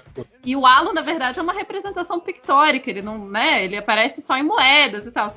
Mas eu achei isso muito genial. Eu achei uma referência à arte medieval e, e, ao mesmo tempo a figura do rei, enfim. A roupa do rei também, com os. uns- eles têm uns, uns retângulos, assim, com, com imagens, né? E a, o fato deles usarem. É interessante eles usarem o pentagrama, porque no, o, pentagrama tá no escudo dele, na, na história, né? No, no conto. Uhum. É, o escudo dele, que é um pentagrama, e não, não as pessoas da corte, mas enfim. É legal ter essa, essa referência ao pentagrama. Tem aquela cena que se fala muito do cinco, né? E isso é uma, é uma referência do conto também. Mas um outro detalhe muito legal do, é, do figurino é o tipo de tecido que eles usam, é, que tem. Se você reparar bem, os tecidos do, das roupas da corte são tecidos mais tipo seda e veludo. E os tecidos dos camponeses, da- das crianças, né, que atacam ele, e a própria roupa de baixo dele e tal, são tecidos é, tipo linho, o que faz todo sentido. Então a roupa da Morgana, ela pode não parecer a roupa mais suntuosa do mundo, mas ela é feita de seda e fazer, fazer um tecido de seda é muito a ver com o período, assim, né? A roupa de gente rica é de seda normalmente Sim. e a roupa não precisa mudar tanto o corte da roupa. E daí a Só gente chega, diga. Não, só o fato de não, não, ver, tipo, todo mundo vestido de cor, igual virou moda agora Nossa, nas representações medievais aí, já foi um alívio pros olhos, né? Nossa, não tá todo mundo, sei lá, a gente não tá vendo o filme BDSM, né? A gente tá é. medieval, que é interessante. E para mim tem uma outra questão que é muito interessante, é porque as roupas, elas, entre aspas, né, elas fazem uma reinterpretação de uma roupa medieval muito fiel, não fiel, mas assim, né? Ela, ela tá muito é, ela, o, quem é que fez esse figurino pensou muito em referências é, de época, ou pelo menos estudou bastante. Menos quando ele chega no outro castelo. E o outro castelo tem a, a, segunda questão, porque eu fui olhar as locações do filme, né? O primeiro castelo ele é um castelo mesmo medieval, e o segundo castelo é um castelo vitoriano, que é uma Idade Média reimaginada. Uhum. E tudo nesse castelo, no segundo castelo, com a Lady que tá de azul, que tá com um decote enorme, que não faz nenhum sentido para uma pra, se fosse uma roupa medieval. A roupa que ele usa no castelo parece um pijama. Olha o recorte da manga. Eu, Mas eu... a ideia é essa mesmo, é uma fantasia medieval futurística. Tanto então, o uso é. da fotografia pela Lady, é essa ideia de retrofuturismo medieval. Sim, olha, isso... olha a inovação tecnológica, olha a inovação de corte e costura. Se você presta atenção no chão, no, na forma com que os pisos são encaixados, eles não são pisos quadrados. Eles são pisos de formas diferentes, que eles fazem o titling, né, o, o encaixe deles ao infinito mas que você não tem como parar eles, por exemplo. A, a, o quadrado, por exemplo, o 4x4 que a gente conhece, ele vai ao infinito, mas você tem como parar ele em um momento que você não precisa cortar ele no meio. Ali dentro do castelo, não. E essa é uma matemática que só vai ser inventada muito depois da Idade Média, né? Então, a então, ideia toda desse segundo castelo é um retrofuturismo muito interessante. Sim, ele é um, e ele é um retrofuturismo do século XIX, né? A, a locação especificamente é um castelo do século XIX e eles usam, então, no figurino desse segundo castelo, e no fato de escolherem esse segundo castelo, ele tem um monte de referência de não ser uma coisa de época. Eu acho muito legal, porque todos os elementos desse segundo castelo não são medievais. É até Eles a fotografia são... que ela faz, né, dele Isso. também. Muito não, e ele fala, ela, ela, fala que é uma coisa contemporânea, né? Quando uhum. ela tira a fotografia, que eu achei genial ela falar isso. Mas então essa coisa da o figurino, ele tem muito a ver, tipo, ele respeita em alguma medida muito o que seria uma estética medieval e ao mesmo tempo ele se reinterpreta. Para mim a, a, costura da manga, olha que absurdo, né? Mas é porque eu me interesso por isso. A costura da manga dele, da roupa dele no segundo castelo, é perfeito, é um pijamão que ele tá usando, assim. Inclusive, é, se eles querem fazer dinheiro, eu compraria aquele pijama muito bonitinho. Mas mas eu acho muito legal, assim, a forma como o figurino foi interpretado. E eu nunca sei se isso é realmente uma escolha, porque eu já aprendi que não necessariamente é uma escolha. Muitas vezes o figurino, é como é uma. Produzir um filme é uma escolha de muitas pessoas e nunca de uma só. E as decisões são de muitas pessoas. E raramente eu acho que o dinheiro do figurino é um dinheiro que, que a galera pode esbanjar. Então, eu duvido que eles efetivamente guardem o dinheiro para figurino.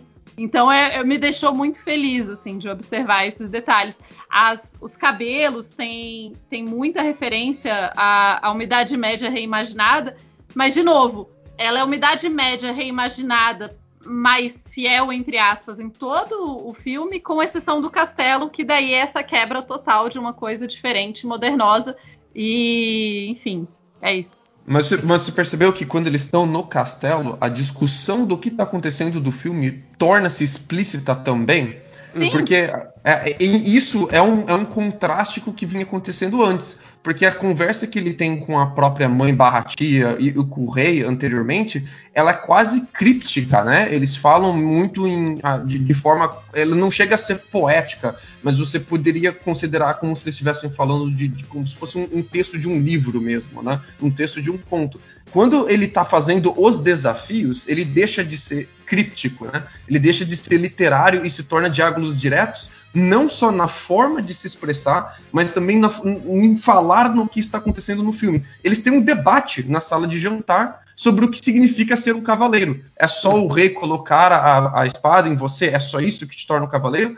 É, é é a história, é a narrativa que você conta para os outros, ou são as suas escolhas que te tornam um cavaleiro? E eu até achei engraçado isso de tanta gente falar tanto de- desse filme ser tão metafórico e tal, porque em vários momentos ele abandona a metáfora e ele parte para a exposição mesmo. Ele deixa as mensagens do filme bem explícitas, assim. É, então o- ele, ele, ele não é um filme desafiador, assim, né? De um muitas momento. É, não, é isso que eu acho. Eu acho que ele tem cenas é, é, contemplativas é, é, que, que, que, que- meio que são misteriosas. A parte dos Uhum. gigantes, por exemplo, é algo que, que você fica. Porra, que porra que é essa, né?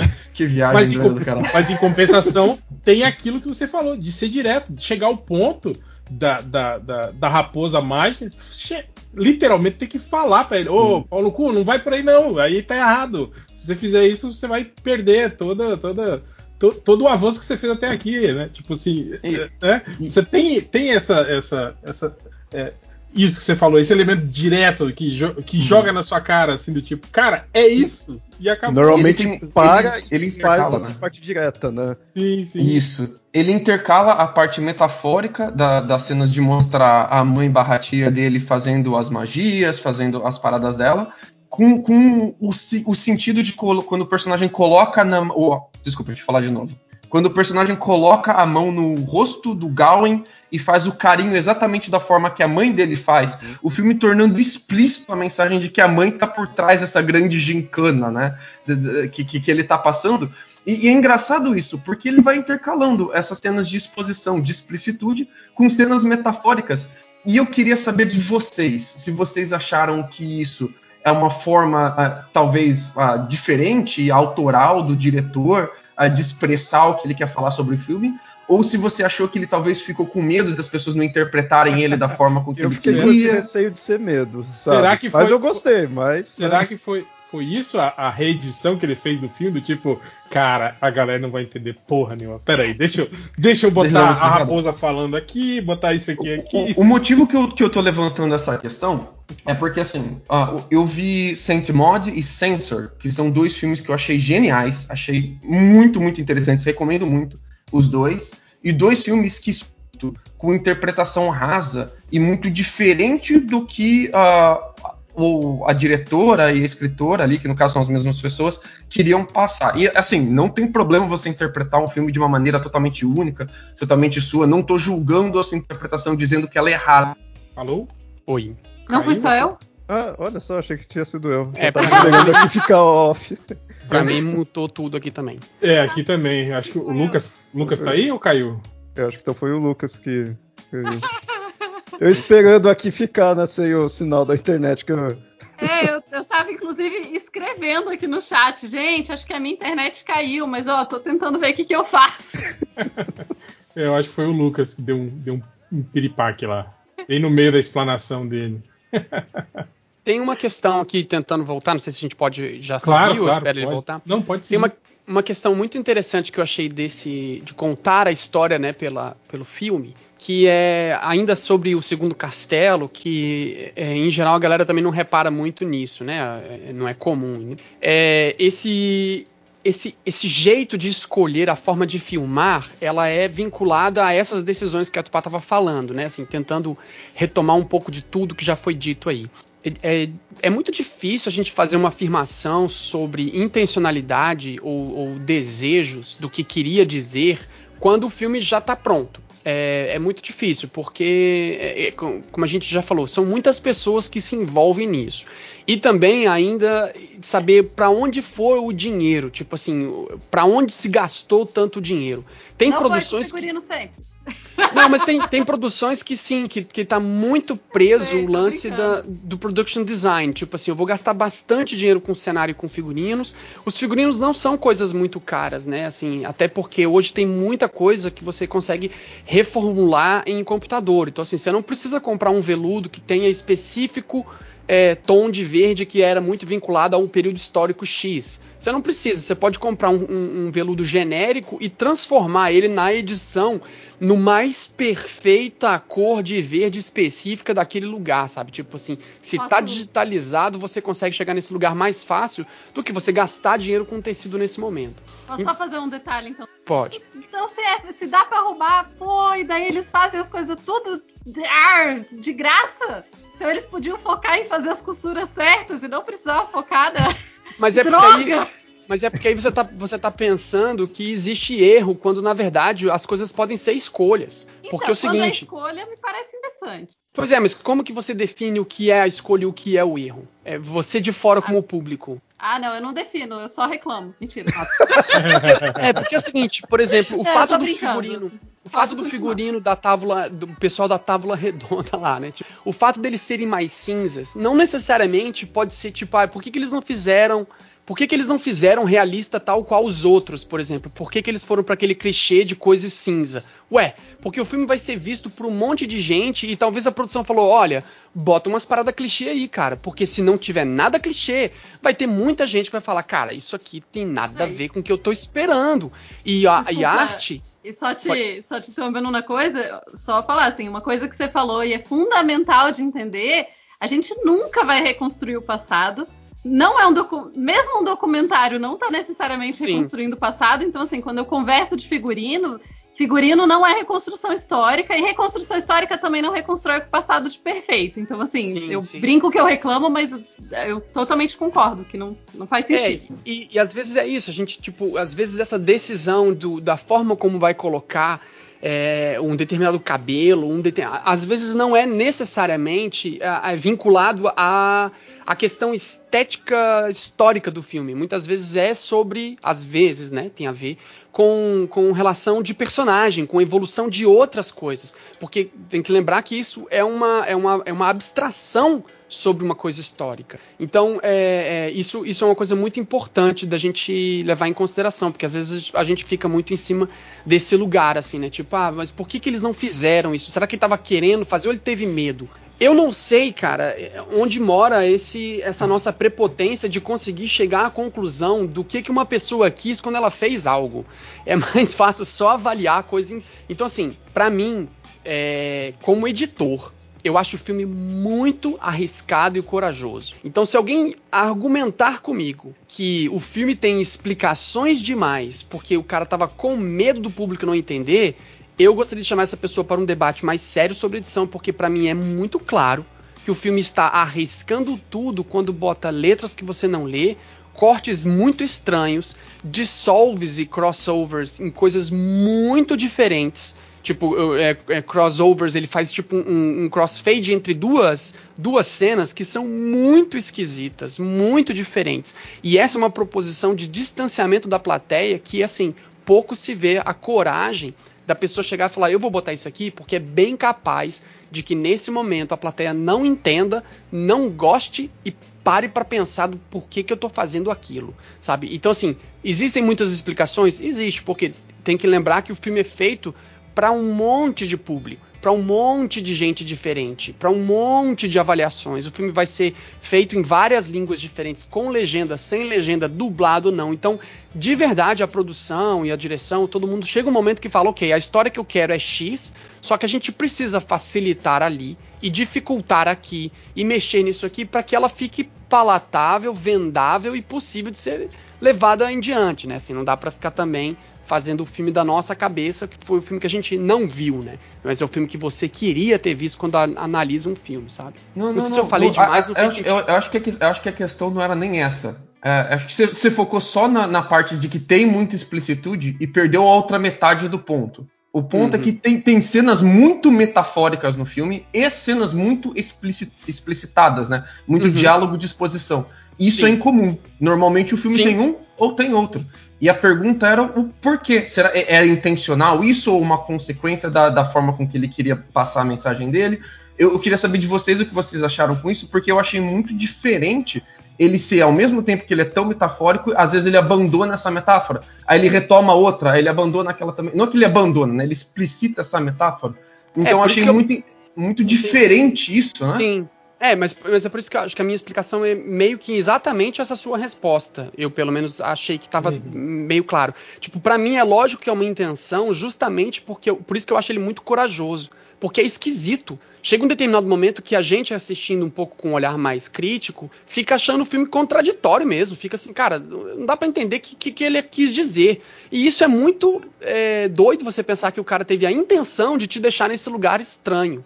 Né? E, e, e, optar por determinadas coisas muito explicitadas e outras coisas muito abstratas, porque a história que ele quer contar, o que ele está contando, porque a história que ele contou, que ela tá lá, ela é contraditória sim. Ela é não, não só é contraditória, como ela é contraditória desde o início. Quando ele está fazendo uma ambientação que tem clichê de medieval, mas a edição é youtuber. Quando ele põe uma atriz para interpretar de um jeito completamente contemporâneo com um ator do lado interpretando uma cena ainda super clichê de medieval. Então, o personagem principal está interpretando a Lady, não sei o quê, e ela está interpretando como se estivesse fazendo um filme cotidiano. Isso é uma intenção, porque isso significa blocking de ator, organização de câmera, ADR, é, Foley, é, microfonação, tipo, é óbvio que isso é intencional. Não é que sobrou, né? É claro que é intencional. É uma elaboração gigantesca para poder fazer um match dessa cena em que a gente vai sentir que ela está interpretando contemporaneamente e ele interpretando medievalmente, digamos assim, né? Tipo, para mim isso tá o tempo inteiro no filme, desde as cores, as interpretações, aos figurinos, ao cenário, tudo, tudo. Tem cenas que você vê o ator maquiado de velho e tem cenas que de fato é um, é um ator velho né? Tipo, é óbvio que é de propósito, não é uma é, é nada no cinema e, e, na TV, ela tá de graça, ou ela sobrou, tipo, ah, não, vai, vai o que deu. Não, isso não existe. Nem em indie filmes, nem em filmes completamente sem dinheiro, sem nada, nada é de graça, tudo é intencional. Isso não é intencional, passa a ser depois, sabe? Tipo, ah, a gente aqui sempre assim deixa, tipo, não é truque, é estética, é, eu, né? Eu, eu lembrei de duas coisas, né? Isso que vocês estão falando. Primeiro, da, da, da, da interpretação subjetiva do filme, né? Que cada, cada uhum. espectador deve ter. Quer dizer, o, o, o, cineasta conta com isso também, né? De que Sim. o filme dele vai significar coisas diferentes para pessoas diferentes. Mas eu lembro de uma, de, uma, de uma entrevista que o David Cronenberg deu uma vez Uhum. Que ele falou que ele, que ele falou que 90% dos simbolismos que o filme dele tinha, ele nunca tinha imaginado em colocar uhum. né, nos filmes dele.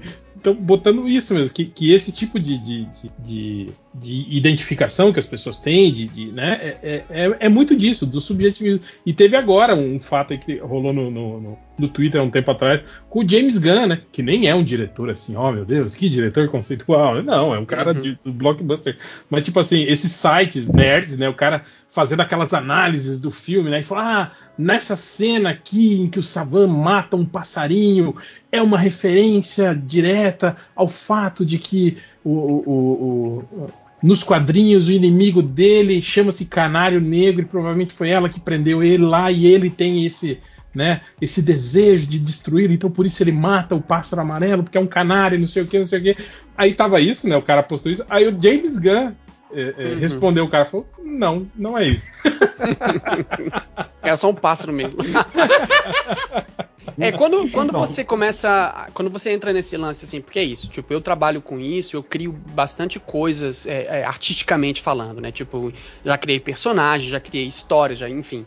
Quando você começa a, a trabalhar com isso, tipo, seriamente, tipo, isso passa a ser é, não algo que eu tô testando, mas algo que seja o seu ganha-pão e você começa a entrar numa linha, uma linha de produção é, significativamente grande, tem um ponto que, se tu for conversar com qualquer artista, eles vão sempre dizer, principalmente artistas, artistas cênicos, e musical também, se eu não me engano, isso também rola muito. Tipo assim, tem hora que o produto artístico ele se escreve por si mesmo. Tipo, a coisa ela meio que acontece sozinha, que você é meio que uma esponja só.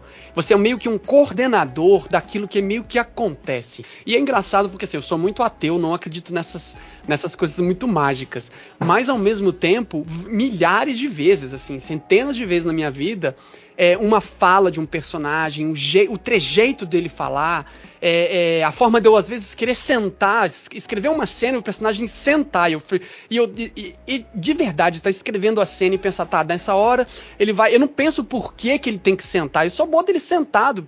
E aí depois alguém olha de fora e fala: Caraca, você reparou que nessa hora ele tá sentando? E tem tudo a ver com a história da mãe dele, tá, tá, tá.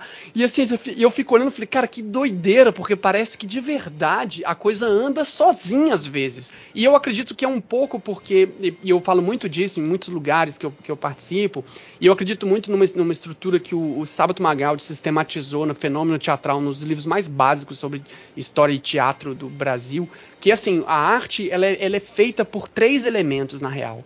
Ela é feita de uma ideia, que um artista faz para um público. E esse tripé é, só, só existe arte quando você tem esse tripé, que é uma coisa que alguém faz para outra pessoa. E no sentido de que você não consegue, só se você só ensaia e não tem ninguém vendo externo ao que você faz, você não tem o fenômeno acontecendo. O fenômeno só acontece quando eu tenho uma ideia e faço para você essa ideia.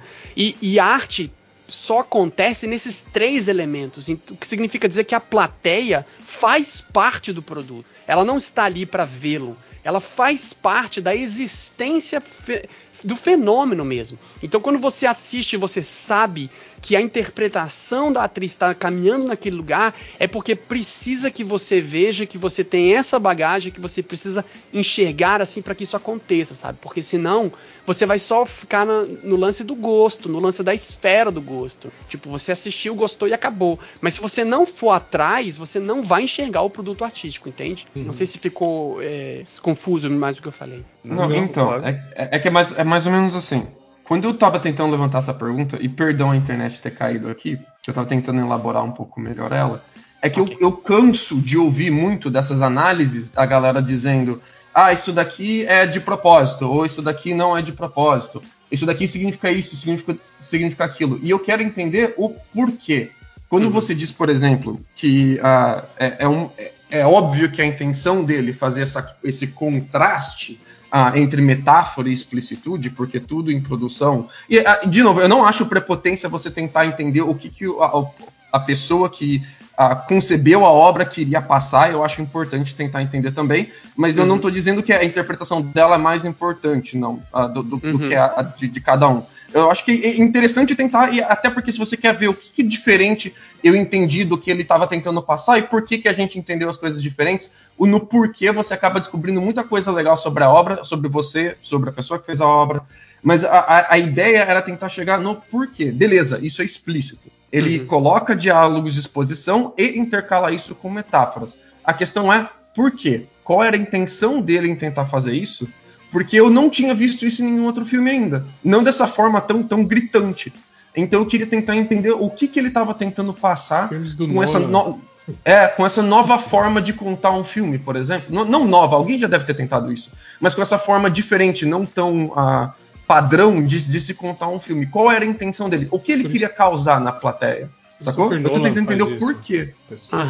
Christopher Nolan faz muito isso. Explica, explica, explica. e põe Mas o do Nolan cena. é só explicação, né? Não, mas ele põe a cena, por exemplo, da cidade dobrando, Ah, tipo, contemplativo, que legal. Mas é que daí depois ele vem e explica, né? Ah, a cidade está dobrando, porque isso, você está no ambiente. Mas é, mas é porque é isso, né? Assim, o, o- tem- a gente tem que lembrar que o filme é feito pra. Assim, a pessoa que faz. O, fi- o filme é um produto financeiro, é um comércio, né? Ela é, antes de qualquer coisa, filme, de qualquer jeito, ela é business. É tipo, eu vivo disso, eu preciso de dinheiro e eu vou ganhar meu dinheiro fazendo esse negócio. Enquanto você vai consumir, você vai me dar o dinheiro, porque se você consumir bastante isso, vai me dar mais dinheiro.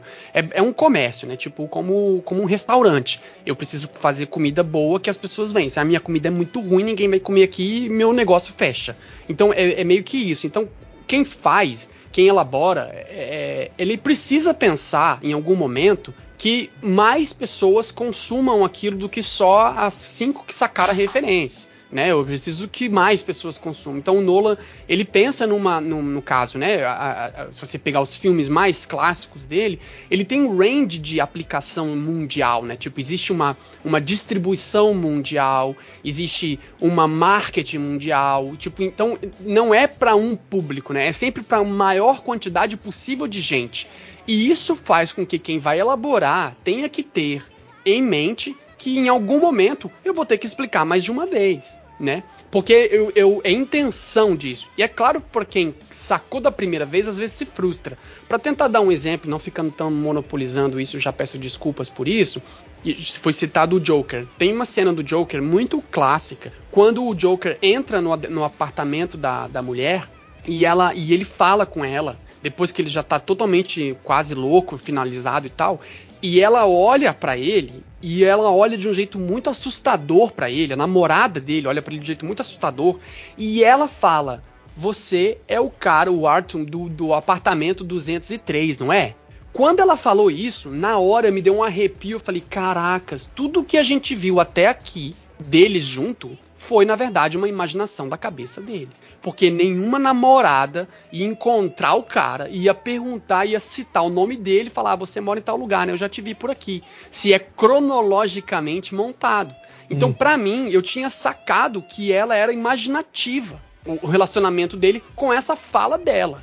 Mas tem gente que não sacou, teve gente que precisou do insert. Então, o que, que o Jeff, que é o editor, fez? Ele botou três inserts dele com ela, dele sem ela, dele com ela, dele sem ela, dele com ela, dele sem ela. Pra mim, Heineken, eu não precisava daqueles três inserts. Eu achei que foi demais. Se eu tivesse com a timeline aberta, eu teria sugerido pro, pro Todd Phillips, que é o diretor, tipo, vamos cortar essas três inserts porque não precisa. Deu pra sacar. Só que ele vai dizer, não, cara, tem gente que não vai sacar da primeira, vamos botar três. Pô, então vamos botar só um. Aí é uma disputa, porque na verdade eu preciso que esse filme seja. Todo mundo precisa entender igual. Então, as- é- é- eu sempre acho que essas coisas são intencionais, justamente porque se quer chegar nesse lugar. E outro aspecto, é, é, também dizendo da, da questão da intenção, aí é uma questão técnica da montagem. É, quando você tem uma, um insert de uma coisa, significa que aquilo passou por uma revisão, que você foi procurar um clipe dentro do, do seu footage. Tipo, você tem, sei lá, 8 terabytes de arquivos, você teve que achar aquele arquivo. Esse arquivo foi colorido por três lugares diferentes e foi colocado um áudio por de fora, aumentando a quantidade de trabalho gerado para todo mundo. O que significa dizer que se tá na cena é porque pelo menos umas, uns cinco departamentos escolheram que aquele lugar, aquele negócio tinha que estar ali. Isso não só falando da questão do set, até da filmagem, que significa toda vez que se tem uma troca de cena, um over the shoulder, você tem uma mudança de tudo que é coisa que está por detrás, porque a gente não vê refletor, microfone, nada dessas coisas estão aparecendo, né? Mas está tudo atrás da câmera. Então, cada vez que a câmera muda de lugar, significa remudar o set inteiro. E isso significa uma opção desde o início. Então, lá no planejamento, eles pensaram: bom, essa menina, ela vai ter que aparecer virando para esse lado, desse jeito. E é, é- é isso que a gente precisa para contar essa história. Então, para mim, é sempre intencional. Agora, a sua questão é tipo, por que que ele quis fazer isso? Eu acho que é para justamente deixar essa pergunta sempre aberta, porque cada um vai chegar no lugar que tem que chegar, ou achar que tem que por quê, achar o seu Eu acho, porquê. eu acho que eu tenho uma pista. E eu queria arriscar essa pista. Queria ver o que vocês acham. Porque normalmente quando a gente tem um diálogo de exposição, ele explica o roteiro do filme. Mas dificilmente você tem diálogo de exposição que explica a mensagem do filme. Uhum. Porque a gente tem o roteiro e a gente tem a mensagem. No caso do, do exemplo do Joker que você trouxe, aquela cena de que, que explicita o Joker com, com a namorada sem a namorada, com a namorada sem a namorada, ele tá te explicitando o roteiro, não a mensagem do filme, né? Ah, e aqui, quando a gente tem o diálogo, o debate praticamente entre o, o- o Dom Galvão e o cara da- do segundo castelo com a esposa dele e tal, ele não é uma cena de explicitude do roteiro, ele é uma cena de explicitude da mensagem do filme. E isso eu, eu achei interessantíssimo, porque é, uma- é um tipo de cena de explicitude que me pegou de surpresa. Ele, ele vai discutir a própria mensagem, chega a ser até meta. Um- tipo, um, um filme fazendo um meta-comentário dele mesmo ali. Sim, sim. E, e eu acho que isso é uma pista importante pra gente entender o porquê. E eu levantei essa pergunta, eh, era mais pra chegar nessa resposta de eu acho que ele quer que a gente se pergunte. Isso é um achismo, eu tô falando acho de eu acho mesmo. Eu tô chutando, é um palpite meu, tá? Uhum. Que ele quer que a gente ah, pergunte pra gente mesmo sobre as nossas próprias narrativas que a gente conta para as outras pessoas e para nós mesmos, versus aquilo que a, que a gente escolhe mesmo, né? Ah, O, o que, quem, quem eu conto para as outras pessoas que eu sou e quem eu sou de verdade. É quase que um convite para você fazer a pró aquele própria eh, discussão com você mesmo. Pra E você, forma- se- você seguir o caminho do, do Dom Galvão junto com ele.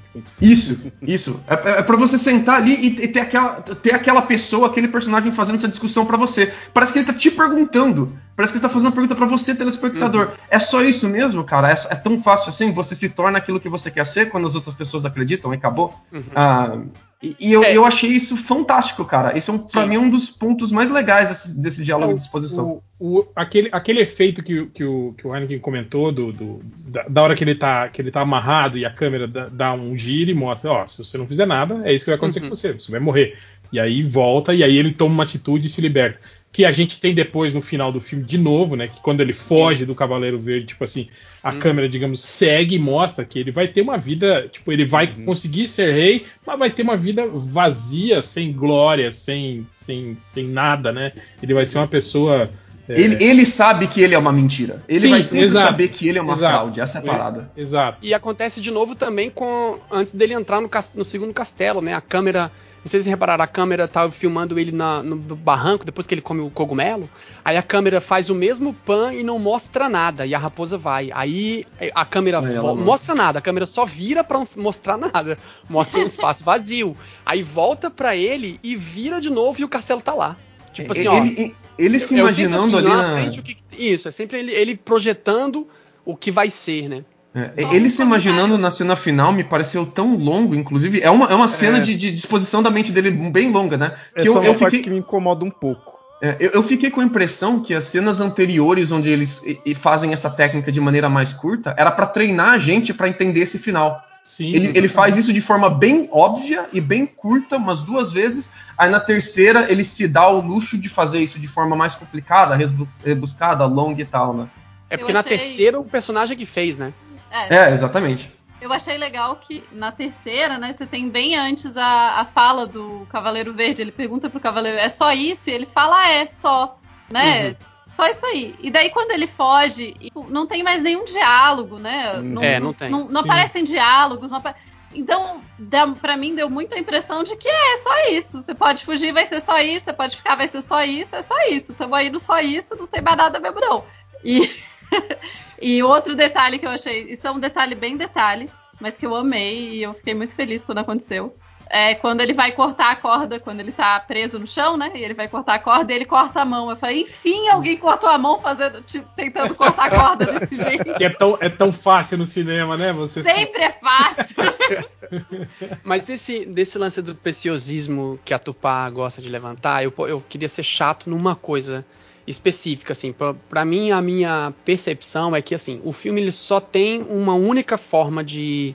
é, de, de- tipo, ele só tem uma história, né? Tipo assim, a gente usa muito o conceito, acho que é, acho que foi o Lucas, né, que falou da ideia, tipo assim, quando é explicit, quando é explicitativo, nem sei se existe essa palavra, quando é explicativo, a gente está contando a mensagem e quando não está contando o roteiro. Mas assim, é- é, sendo muito muito tecnicamente chato, o roteiro em si, o roteiro em si, ele é a história toda. Né? A gente chama de roteiro o que, a o que na real é a mensagem. Porque o roteiro é um pedaço de papel que está escrito tudo, inclusive o ângulo de câmera, inclusive quando tem pausa, inclusive quando tem insert, inclusive quando, quando é voiceover. No roteiro você tem 100% de toda a história. Se você pega um roteiro e lê, você enxerga o mesmo filme. Tipo, é muito curioso fazer esse trabalho com o trabalho com, com, com o segundo corte, que é o podcast que eu faço. Eu faço muito isso. Eu reedito os filmes, né? Eu pego o filme, boto na timeline e reedito ele. Cada vez que a câmera muda, eu faço um corte, mudo ele de lugar e faço um recorte, re-recortar o filme inteiro para poder estudar o que é que se mudou de câmera. E depois eu pego o roteiro e vou ler o filme escrito, quando eles disponibilizam, né? Vou ler o filme escrito, como que o filme era, como que o filme foi cortado e como que o filme ficou, para que eu possa entender o processo do breakdown mesmo, tipo, como que aconteceu. E quando você começa a fazer isso, você percebe que no fim das contas só existe uma única coisa, que é a história. E a história pode ser dupla. Então, combinando com que o, com que o Lucas falou e, e ao mesmo tempo até é, distanciando do que ele falou con- contraditoriamente, eu também enxergo que esse filme tem duas histórias acontecendo. Tem a história medieval, arturiana, é, do cavaleiro e tal, e tem a história moderna que é o atual, que é o que é o momento que você pensa na procrastinação, o que a gente está fazendo com o planeta Terra, sei lá. Aí essa mensagem, essa segunda mensagem, que é tipo o segundo filme, o layer do filme outro, essa é mais abstrata. E para mim ele mostrou isso desde o prólogo, desde o início ele tá te mostrando para você parar de prestar atenção na história do filme e passar a prestar atenção na história representativa que o filme tem sobre a sua forma de enxergar ele. Não sei se fez sentido essa minha frase, fez? Falando da primeira cena, só um detalhe. Vocês não ficaram agoniados que tem a casa pegando fogo? Eu queria saber que casa era aquela que tava pegando fogo na primeira cena, e daí não acontece nada, e eu fiquei muito angustiada com isso. Eu fiquei tipo, caraca, eu tinha certeza, eu falei, deve estar tendo ataque da cidade, será? Ou por que, que tá pegando fogo? Eu fiquei muito tempo pensando. Aí acontecia outras coisas assim, eu falava, mas eles não vão lá na casa que tá pegando fogo? Por que, que ninguém vai ver a casa que tava pegando fogo, gente? Que angústia. Agora, isso que vocês estavam falando sobre, sobre diversas interpretações, eu, eu fui tomado por vários vídeos explicativos falando que o final é, é, é dúbio e não sei o que. Não, Porque- jamais. Pois é, porque as pessoas consideram a tradução da frase final do, do, do Cavaleiro Verde como algo que ele possa dizer, tipo, ok, vamos tirar a sua cabeça aqui, ou tipo, ok, você pode sair com sua cabeça daqui, entende? Tipo, as pessoas estão questionando isso. Se o Cavaleiro cortou a cabeça dele ou não, entende? Eu falei, cara, mas é óbvio que Ah, não. ah, E você ignora todos os sinais da mãe dele tá Exato, atrás da é. gincana, né? E assim- a mãe dele cortou a cabeça dele. É, E assim, tudo bem que é uma adaptação, mas você conhecendo o conto, o desfecho do conto, você vê que não tem porquê de ter, né? Uma. Exatamente. Eu, eu acho que aquela cena final, a, a galera focou tanto no morreu ou não morreu, que eles deixaram o ponto principal daquela cena de fora. Que, pelo que eu entendi da cena, a minha interpretação é que é aquela única vez que ele praticamente toma agência do que tá acontecendo na vida dele. Ele é um personagem que te incomoda, você não gosta dele do começo do filme até aquele ponto, porque ele não tem agência. Uhum. As coisas acontecem para com ele, mas muito pouco ele escolhe, ele age de forma com que ele aconteça para com as coisas ao redor Falta dele. de né? atitude, né? O personagem não tem Isso. atitude, né? A, a- a- a- a brincadeira, a gincana, é imposta a ele. O, o, o rei Arthur fala: Olha, você, eu quero que você conte uma história. E aqui aparece. uma- ah, Você quer que você conte uma lenda sua. E aparece a lenda para ele. As, as brincadeiras acontecem para ele. Os desafios acontecem para ele. A menina. manda ele ir na coisa, porque por ele Isso. ele ia ficar lá em casa, não tinha nada Ele- pra fazer, não. Ele, ele perde o cinturão, ele perde ah, o- os intos, o cinturão, né? O item mágico dele, ele perde tudo dele, aí de repente dão de novo pra ele, olha, tá aqui de novo pra Gincana poder continuar, senão a Gincana não consegue continuar.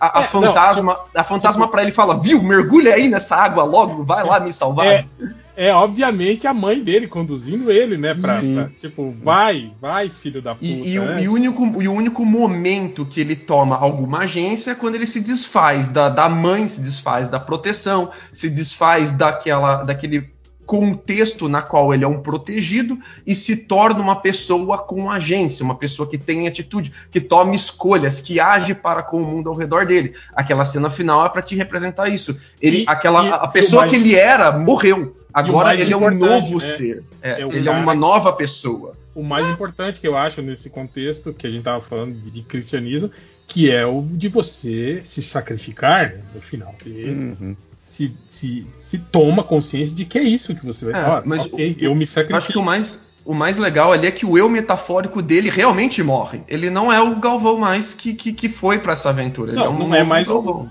O, o, o Galvão procrastinador, o Galvão, né, sem atitude, ele se torna o, o cavaleiro ali, né? Ele volta. Isso. O, o- o É cavaleiro o- realmente cortou a cabeça dele de forma É, metafórica. o procrastinador seria aquele que ia continuar na, na visão que ele teve, né? No Sim, final. eu não sei se vocês viram a cena, a cena pós-crédito, vocês viram? Sim. Sim. Cena pós-crédito? Sim, da, da- filhinha dele, né, que mostra, tipo, como ele, ele- Ah, sim, ele sim. se torna sim. Aí mostra uma criança, uma menina, né, me- mex- brincando com, as, com, a, com a coroa, com as coisas do rei, né, do tipo, é, alterou tanto a história dele que ele não teve mais um filho, né, ele teve uma, uma, uma, uma filha, né, se tornou rei e a filha tá lá brincando com, as, com os apetrechos Eu tô achando. dele. Eu tô gostando de ouvir as interpretações de vocês, porque eu não pensei em nada disso quando eu vi. Inclusive, pra mim, tipo, é, é, procrastinação, nada disso pra mim. Eu, tava- eu acho que eu tava muito também. É porque eu me interesso muito pelo, pelo figurino. Eu fico muito fascinada. Eu fico, olha essa costura, hum, olha como fizeram isso daqui. Qual tecido será que usaram pra tal coisa? Eu fico muito interessada nisso. Ah, e outras coisas, né? Eu fiquei muito. é, eu fiquei muito procurando referências da Idade Média, então, lá, o tipo de pintura do escudo, achei super legal, esse tipo de coisa, a roda do tempo passando, enfim, tudo isso.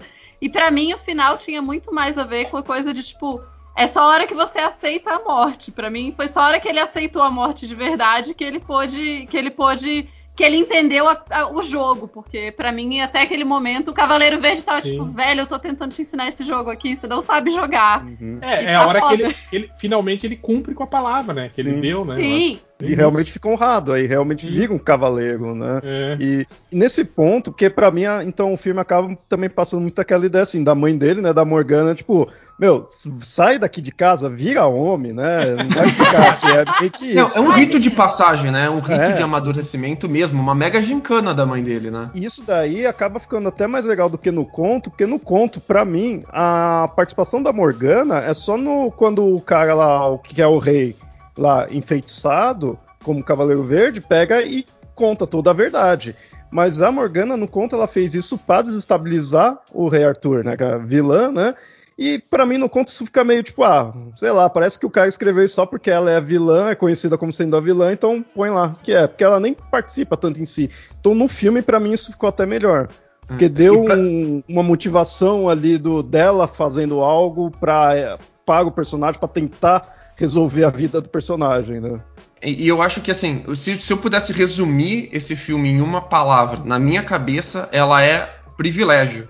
O, o- Galvão ele nasce em uma situação de privilégio, onde ele não tem responsabilidade nenhuma, ele não precisa fazer nada e ele tá com a vida garantida. E essa situação ah, propõe pra ele que a vida dele seja só bem bom, que ele não tenha que ter agência ou responsabilidade com nada, né? Então, pra mim, o filme discute essa camada moderna ah, dele, né? É uma discussão sobre privilégio. É, eu acho, eu acho muito interessante, assim, tipo, eu realmente, eu gostei muito desse filme, eu vi já umas quatro vezes, eu acho.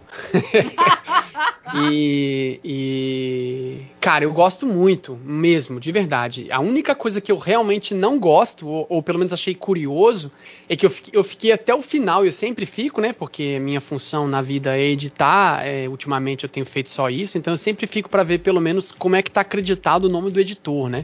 se vão colocar o supervisor junto, se vão botar o pessoal do som primeiro, enfim. E esse filme não tem crédito de edição. não tem, ele, ele simplesmente tirou o crédito dele, ele não botou o crédito de edição. É, e eu achei isso curioso, porque afinal de contas foi ele mesmo que, que editou, né? Então, assim, é, é, eu fiquei muito me perguntando, sabe, por que, que ele não botou. ne- Nem um, tipo escrito, dirigido e editado por. Não, nada? não. A, a- a citação, a citação nos créditos em tela, porque assim, quando a gente fala do MDB ou procura na internet como é que foi o site do Wikipedia e tal, nada disso é oficial, oficial, né? É, assim, são galera que vê e, e põe.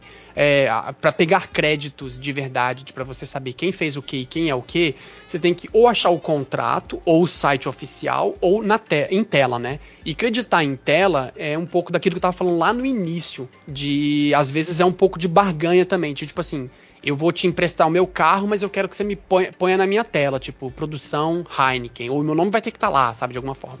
E esse ele só tem, assim, o, o, o escrito e. é, tipo, adaptado que seria, né? Tipo, a escrita e adaptação dirigido pelo, por ele, sabe? Tipo, as únicas, Uhum. os únicos três coisas que ele ganha dele mesmo é, é, a, é a direção escrita e a adaptação, digamos assim. Nem da produção. E, e- e ele, coloca. E, e ele coloca. Ele coloca até os câmeras trainees é, acreditado. Tipo assim, até, até essa galera que ninguém coloca, ele coloca. Aí quando eu vi que ele botou câmera trainee, eu falei, cara, o cara botou até a galera que limpa a lente na tela, mas não botou o nome do editor. Quem foi que editou esse filme? Eu não sabia, né, até- ah, quando eu tinha visto a primeira vez. Aí quando eu vi que era ele, eu falei, cara, é, é muito trabalho, cara, pro cara editar um filme desse tamanho, gigante, nove, é 2 horas e 10. E, e depois, no final do final, quando tem, tá passando a cena pós-crédito, você tem a- os logos, né, a, a contrapartida do logomarca em relação a quem trabalhou no estúdio. E aí eu vi que o filme foi editado no Premiere da Adobe. E aí, cara, me deu uma, uma dor na espinha pensar no cara que, tipo, ter que editar um filme desse porte num software que é o Premiere, porque eu edito no Premiere. E aí eu fiquei pensando, cara, coitado desse cara, bicho. Imagina quanto pau que não deu no arquivo. Imagina no tanto que deu crash nessa máquina. Por isso que ele teve que editar mais de uma vez, velho. Aí eu, aí eu pensei que talvez tenha o sido primeiro por isso. projeto. Teve que fazer um novo. é. Aí eu pensei que talvez tenha sido por isso que ele não botou o nome do editor, sabe? Tipo assim, teve que editar. Porque o, o, o Premiere tá acreditado, inclusive, na, é, na parte de patrocínios, né? Onde entra a ARRI, o, o Skywalker Sound, né? Que, que é aquela companhia do, do Skywalker lá, que, que é da Lightning Magic, que eu acho. A ARRI, enfim, a UETA que é onde entra a galera que fez a, a, os efeitos, enfim, todo mundo, né? E a, Adobe tá lá, marcada, né? Então, assim, de alguma forma é, é também um lance de barganha, assim, tipo, a, a gente vai dar, mas você vai ter que pelo menos dizer que editou ou, ou, editar propriamente. Daí significa que ele vai fazer palestras sobre isso. Quando a Adobe for fazer é, é, masterclass, ele pode ir lá mostrar a timeline aberta, enfim, eu já fiz alguns desses com alguns editores, inclusive do Oscar do ano passado, eu fiz uma, uma, uma, uma aula com os, os, editores do Oscar com os filmes abertos. E, e, é muito interessante, só que isso é um, é, um, é um trabalho comercial mesmo, sabe? Então eu fiquei muito curioso de, de, de, de, pensar por que, que ele não colocou o crédito de editor na tela, sabe? Se é uma das coisas que, tipo assim, tem que estar tá na terceira página ali, no máximo, sabe? Mas enfim, acho que só eu que, que me preocupei com isso. Tudo bem, eu me, eu me, preocupo em ver as coisas do figurino, você se preocupa em ver a coisa da edição, é. cada um se diverte numa. É. é no, no, no, fim das contas, eu gostei muito desse filme, que eu, eu acho que é meio que o que eu tinha comentado no início, que eu, eu para mim, ele, ele é uma, uma, um, uma obra muito, muito boa para mostrar isso como uma mensagem teoricamente simples Uhum. Pode ser pode ser complicado, não sacanagem, né? Pode ser feito do jeito mais complicado possível, não sacanagem. Mas pode ser tipo assim engrandecida, entende? Usando uhum. recurso cinematográfico. Eu acho que o uhum. filme, para mim, foi, te, teve muito dessa experiência e muitas das coisas que fazia tempo que eu não via no cinema, assim, sabe? É também porque eu, eu também tô, tô sou, sou, um cara que tô consumindo muito, muito cinema é, é, mainstream também, né? Eu parei um pouco disso de, de, de, de ir garimpar filmes fora de, de, de circuito. Eu acho que é o mal um pouco que o que o serviço de streaming faz com você, né, cara? Você acaba vendo o que está disponível ali e não, não tem mais curiosidade para ir atrás, né? De, de e, tipo vocês, e vocês assistiram esse filme ah, é, em casa, no computador? É, como, como que vocês ah! viram? É, infelizmente eu fiz isso. Eu, eu fui é, contra isso. o que o diretor falou, que ele, ele disse que esse filme tinha que ser visto numa tela gigantesca e, e vi em casa, infelizmente, por motivos de pandemia, né? Gente? Exatamente sim, onde sim. a gente vai achar uma tela para assistir, não é como se estivesse passando nos cinemas. A gente vê. Ele não, tava, ele não passou no cinema no Brasil? Sei lá. Eu não sei. Andei... Eu não vou eu, no cinema, eu, é fechado lá. Então, posso aproveitar ó, que, você, que, você, comentou de filmes dentro e fora do mainstream e, e, contrapor um pouco o que vocês falaram nesse episódio? Claro, Lucas. Pode, eu, eu só comentar é, uma coisa. É o seu papel aquilo. Só, só, uma coisa muito rápida antes. De, é, eu tava torcendo, em Brasília tem um cine drive-in, e eu tava torcendo pra sair no drive-in e não saiu no drive-in. Por outro lado, os filmes no drive-in ficam muito escuros. O que é. na média não atrapalha, mas assim, nesse filme eu não teria conseguido ver um pedaço do filme. Não, é. Porque é. No computador foi bem difícil. Várias cenas eu falo, caraca, eu não consigo ver o que está acontecendo Ó, tem, nessa cena. Tem uma notícia aqui do, do Porra Clube de agosto de 2021 que fala que Green Knight não será mais lançado nos cinemas brasileiros. Infelizmente. É, ele é um filme, ele é um filme realmente pro cinema no sentido de projeção, né? Ele foi desenhado para isso, as cores eu até botei na nossa pauta que eu mandei, na nossa não, na pauta que eu mandei para vocês, eu fiz um estudo mínimo rápido ali sobre onde estão, que é uma coisa que eu gosto muito, que é onde estão os escuros, né? Tipo, onde ele põe, ele bota o escuro, o ciano, verde em, tu, em tudo que é lugar dark. Em todo lugar da, do frame tem um ponto escuro e esse escuro é verde. Embora seja muito pouco verde, mas não é preto é sempre verde. E isso é muito curioso, assim, né? Essa intencionalidade daí já, já entra uma parte bem técnica de colorização de filme. E isso significa que o filme fica, sei lá, uns 70% da luminosidade que ele deveria ter se você tá vendo é, numa projeção mais ou menos, sabe? Então, assim, pro cinema, ele tá a 98% de claridade. Uhum. Eu vi no cinema aqui e ele tava escuro no cinema, assim. Se eu fosse ver em, numa televisão em casa, ou no computador, ele realmente está escuro. A, a, vantagem é que essa câmera tem um sensor do tamanho de um cartão de crédito. Então ele, ela pega muita informação. Então assim, mesmo lugar mais escuro, talvez até com o codec bem ruim que você conseguiu baixar, se você baixou, mesmo assim ele não está craquelando na parte preta, preta, preta mesmo, sabe? Assim, você ainda uhum. consegue ter é, textura entre a barba dele, é, a barba e um pouco do pescoço, onde está tampado com sombra, porque são lugares que normalmente é, a gente, como editor, fica um pouco neurótico de, de deixar, pelo menos ali, não craquelar, né? Porque se começa a craquelar muito, é, o espectador de alguma forma cansa de ficar vendo aquilo, embora nem repare às vezes, mas cansa, porque é como se fosse você escutar uma coisa com áudio sempre muito ruim o tempo todo, né? Enfim. É, eu assisti falar, uma- gente, eu tô falando muito, desculpa. Eu, eu assisti numa, numa, numa boa qualidade, né? Apesar de ser numa TV consideravelmente grande, né? Mas não. Você ia falar, não- apesar de ser a versão que caiu do caminhão. não, não. É, é, mas não, não, não tive problemas assim de, de, de, de- de achar muito escuro o filme, assim. Acho que tem, tem outros exemplares assim que até me irritavam mais, assim, tipo aqueles filmes de terror que é realmente tudo escuro que você não enxerga nada do que está acontecendo na, na tela, né? E aí você tem que ir lá na TV aumentar o brilho, né, para conseguir Por causa dos streamings, isso deu uma parada, né? Ah, como agora os filmes eles estão pensando tanto em cinema e em streamings, eles estão sendo ah, editados de forma com que você tenha mais facilidade de ver ele em, em, ah, telas menores, telas mais escuras, telas que Uhum. variam de qualidade e tal, né? Porque você vê streaming em casa na TV que você tem, né? Você não- não Sim, sim, sim. É, Mas- eles, eles mas- não são, eles não são editados tecnicamente, desculpa, mas assim, porque o streaming ele tem uma, um delivery específico, né? Pra fazer o render final pro Netflix, eles têm uma, uma ficha técnica, né? Se você vai fazer o filme pra lá, eles te mandam, né? Heineken, tripé, audiência, artista e mensagem, né? Se, se eu, se eu for definir o que é roteiro, o que é edição, a cada vez que eu for falar, vai ser foda pro É. ouvinte. Eu, eu também, eu também trabalhei com produção, eu, ah, eu trabalhei em TV e rádio ah, e caí fora de produção porque acabei ah, me encontrando em análise de dados financeiras, né?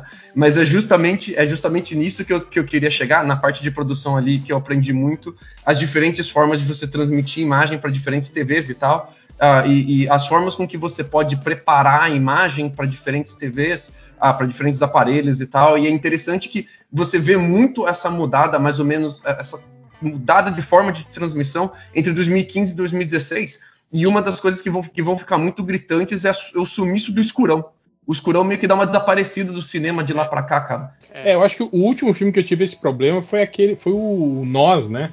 Esse filme, pra você ver em streaming, ele é Uhum. terrível, assim, tipo, ele é completamente escuro, assim, você não consegue identificar muito o que tá acontecendo. Eu também não tive problema com do, do Galvão aí, não, com essa questão da, da, da iluminação. Pra mim foi, foi o contrário até, né? Porque, meu, fotografia desse filme é um dos, pra mim um dos melhores pontos né, cara, aquela chegada dele na Capela Verde, cara, com aquela luz de fundo dourada, Uhum. assim, cara, aquela cena é, pô, é maravilhosa.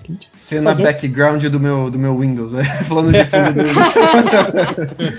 Ah, mas eu, aquele que, eu queria fazer um contraponto aqui, que eu acho que muita gente que acompanha os filmes independentes, ah, filmes da A24, ah, que gosta de um de, não é o cinema mais mainstream, o, o famoso circuitão hollywoodiano, né? Ah, é, entendem esses filmes como não é um filme para todo mundo, é um filme para você parar, para você pensar, para você analisar de diferentes formas, e realmente são. Eles são realmente pensados para serem mais profundos, para às vezes serem mais metafóricos, para terem mensagens mais ambíguas, histórias mais ambíguas, ah, ah, detalhes técnicos para quem gosta de apreciar e tal. Mas eu não acho que isso deveria fazer dos filmes ah, eles serem para um público específico. Eu acho que tem muita gente que tem medo, receio de ver esse tipo de filme, porque todo mundo que fala desse filme fala assim, não é um filme pra qualquer um, não é um filme pra qualquer um. E a pessoa já deixa de lado ou já vai a contragosto ver o filme. Puta, vou ver aquele filme chato, aquele filme lento, aquele filme cheio de fotografia que ninguém faz nada, que não tem uma luta de espadinha. É, E, tipo, mas, mas, e- mas, Hum. mas isso meio que foi, foi condicionado pelo mercado, né, cara? O mercado, Exatamente. o mercado moldou, né, Gosto, o- é, um, é um gosto, é um costume que a gente aprende com o tempo. Que a gente só tinha acesso ao que saía no cinema e, e dependendo de onde você mora, né? A maioria das pessoas não mora em grandes capitais. Você só tem acesso a filme pipocão, a não ser que você vá muito atrás de, de, de filme independente. Isso mudou com a internet. E eu queria convidar as pessoas que não gostam desse tipo de filme a tentar a dar uma chance para eles de uma forma diferente, porque eu acho que eles podem ser para todo mundo sim. Ah, e eu acho que você não tem que se sentir menos inteligente porque você não entende a, a referência histórica, menos inteligente porque você não teve a mesma interpretação do que aquele ah, influencer que analisa os filmes e tal, ou porque eu não sou ah, eu não sou formado e nem trabalho com cinema como o Heineken, então eu não pego nem cento do que ele pegou dos detalhes técnicos do filme, mas eu consegui gostar, eu consegui apreciar o filme. É um tipo de entretenimento diferente, é bem diferente, mas ele, dá- ele é pra ser pra todo mundo também. Ele dá pra ser pra todo mundo também. Tipo, eu- é, um, é um tipo de entretenimento diferente que não era pra ser, né? Diferente, na verdade. Isso, né? isso. É, não, mas é, é tipo ver esporte na TV. Você pode ver futebol, você pode ver patinação no gelo. São esportes muito diferentes. Você não vai apreciar eles da mesma forma, sacou? Mas, mas dentro do próprio futebol, Lucas, você tem aquelas que são, uma, que são umas partidas puta foda e tem aquelas partidas de merda. E, né? tem o Corinthians com o Goiás, cara. É, eu sei, eu sei. Eu faz três anos que eu acompanho futebol feminino porque eu não aguentava mais acompanhar o Corinthians masculino. Ah, Mas, mas, voltando aqui, eu, eu quero convidar vocês a assistir esse tipo de filme e a forma que eu encontrei que tá, tá, tá dando certo, que os meus amigos estão que não gostavam desse tipo de filme, agora estão gostando e estão pedindo cada vez mais, eles estão vindo pra mim. Olha, Lucas, me recomenda algo diferente. Aquele último que você comentou foi legal, que é o seguinte: assiste com alguém e agora na pandemia, assiste com alguém você em um lugar e outro de outro e marca de conversar sobre o filme. Uma pessoa que seja sua amiga. Que, que, que você sabe que você pode falar bosta, que você pode dar risada, que você pode não entender o filme livremente, que você se sente confortável. Marca de assistir e conversar, nem que seja logo depois. Vamos assistir? Vocês dão o play junto, e ah, cada um no seu canto, cada um na sua casa, e depois liga ali o celular e bate papo.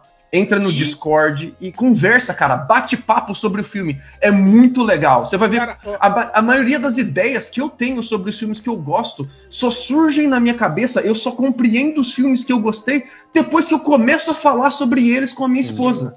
Isso que é legal. Se desinscreve, e se desinscreve dos canais que falam explicando o final de qualquer coisa. Por favor, por Se favor. desinscreve, porque isso não leva ninguém a nada. Ninguém Cara, tem que eu- explicar final de nada. Tem, tem um monte de filme que eu, que, eu, que eu termino de ver eu falo, what the fuck, o que, que foi que eu vi, cara? Não entendi porra nenhuma. Aí eu começo a conversar com a minha esposa e a gente entende um milhão de outras coisas a partir dessa conversa, cara. Marca de conversar com a galera. É muito diferente, é, é muito legal fazer isso. Eu sinto muito falta disso, então, inclusive aqui no próprio podcast. No MDM a gente fazia muito mais isso, sabe? De analisar filmes, assim. Não só os filmes tipo Marvel, super-herói, né? A gente fa- falava sobre filmes diversos, assim. A gente fazia aqueles podcasts de, de, de- de recomendação, né? E acabávamos falando de filmes, assim, né?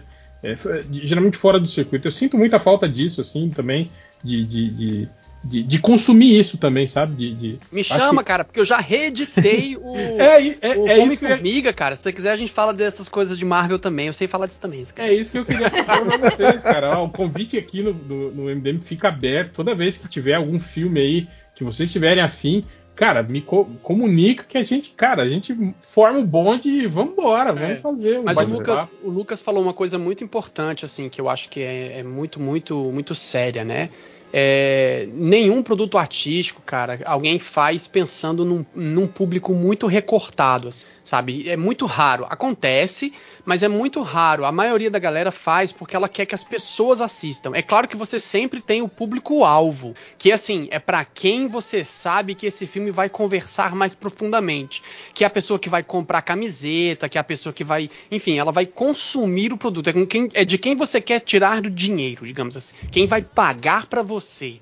Porque gosta do que você faz. É como vocês fazendo podcast e tem os financiadores e vocês continuam fazendo pra eles, mas vocês não estão fazendo só pra eles. Cada vez que vem gente nova, você acha bom que venham gente novas. Tem gente que vem, não gosta e vai embora. Mas vocês não querem limitar o trabalho só pra quem paga, só pra quem já conhece, né? Nunca é assim. Então, isso é muito importante. E esses e, e esses críticos de cinema, muitas vezes, eu sou muito, muito crítico ao crítico de cinema. Eu falo que eu sou a vingança do cinéfilo.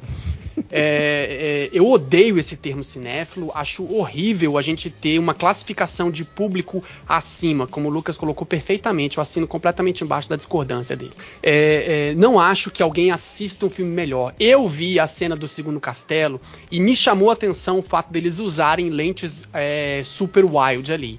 Tipo, eu sei que eles estavam usando lentes de 24mm, de 17mm, eu sei porque eu já faço isso, mas não significa que vocês que não sabiam dessa informação estavam assistindo a cena do castelo e estavam falando que ali tinha uma fotografia diferente ou tinha cara diferente. O castelo parece outra coisa. O Atupá citando o lance dos figurinos.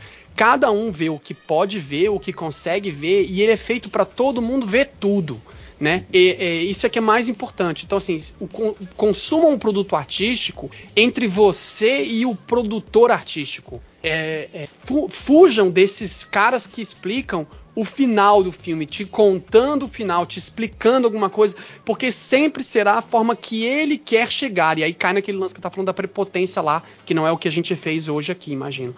Que é muito mais esse lance de você atin- é, tentar ficar no lugar que o produto artístico tentou te colocar. E se você não entendeu, ou pergunta pra alguém, ou conversa com essa outra pessoa, ou também aceita, porque a vida tem essas, né? Tem coisas que a gente não entende mesmo e vai viver assim, cara. Cara, a vida eu- é cheia de coisas que nos dá pra entender. Isso que você tá falando, Ari, eu tiro por base é, a minha própria experiência. Eu, quando devia ter uns, uns 11 ou 12 anos, eu assisti naquelas representações de cinema 2001, Um Odisseia no Espaço. Nossa, tem uma Com- história. com, com 10 ou 11 anos no cinema e fiquei absolutamente maravilhado.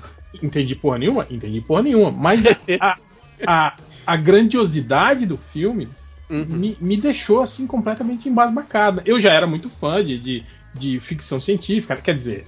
É aquilo, né? Você vê 2001, Odisseia no Espaço, você vai achando que é um filme tipo, sei lá, Star Wars, né? Alguma coisa assim, né? Mas fiquei completamente maravilhado, né? E, e eu revisito esse filme, revisitei esse filme, assim, em diversos momentos da minha vida, e é muito legal isso, você vê é, é, é, o, o- conforme o, o, crescimento, digamos assim, da Uhum. sua bagagem cultural, Uhum. E o entendimento que você vai tendo do filme, né, com o passar dos anos, né, cara?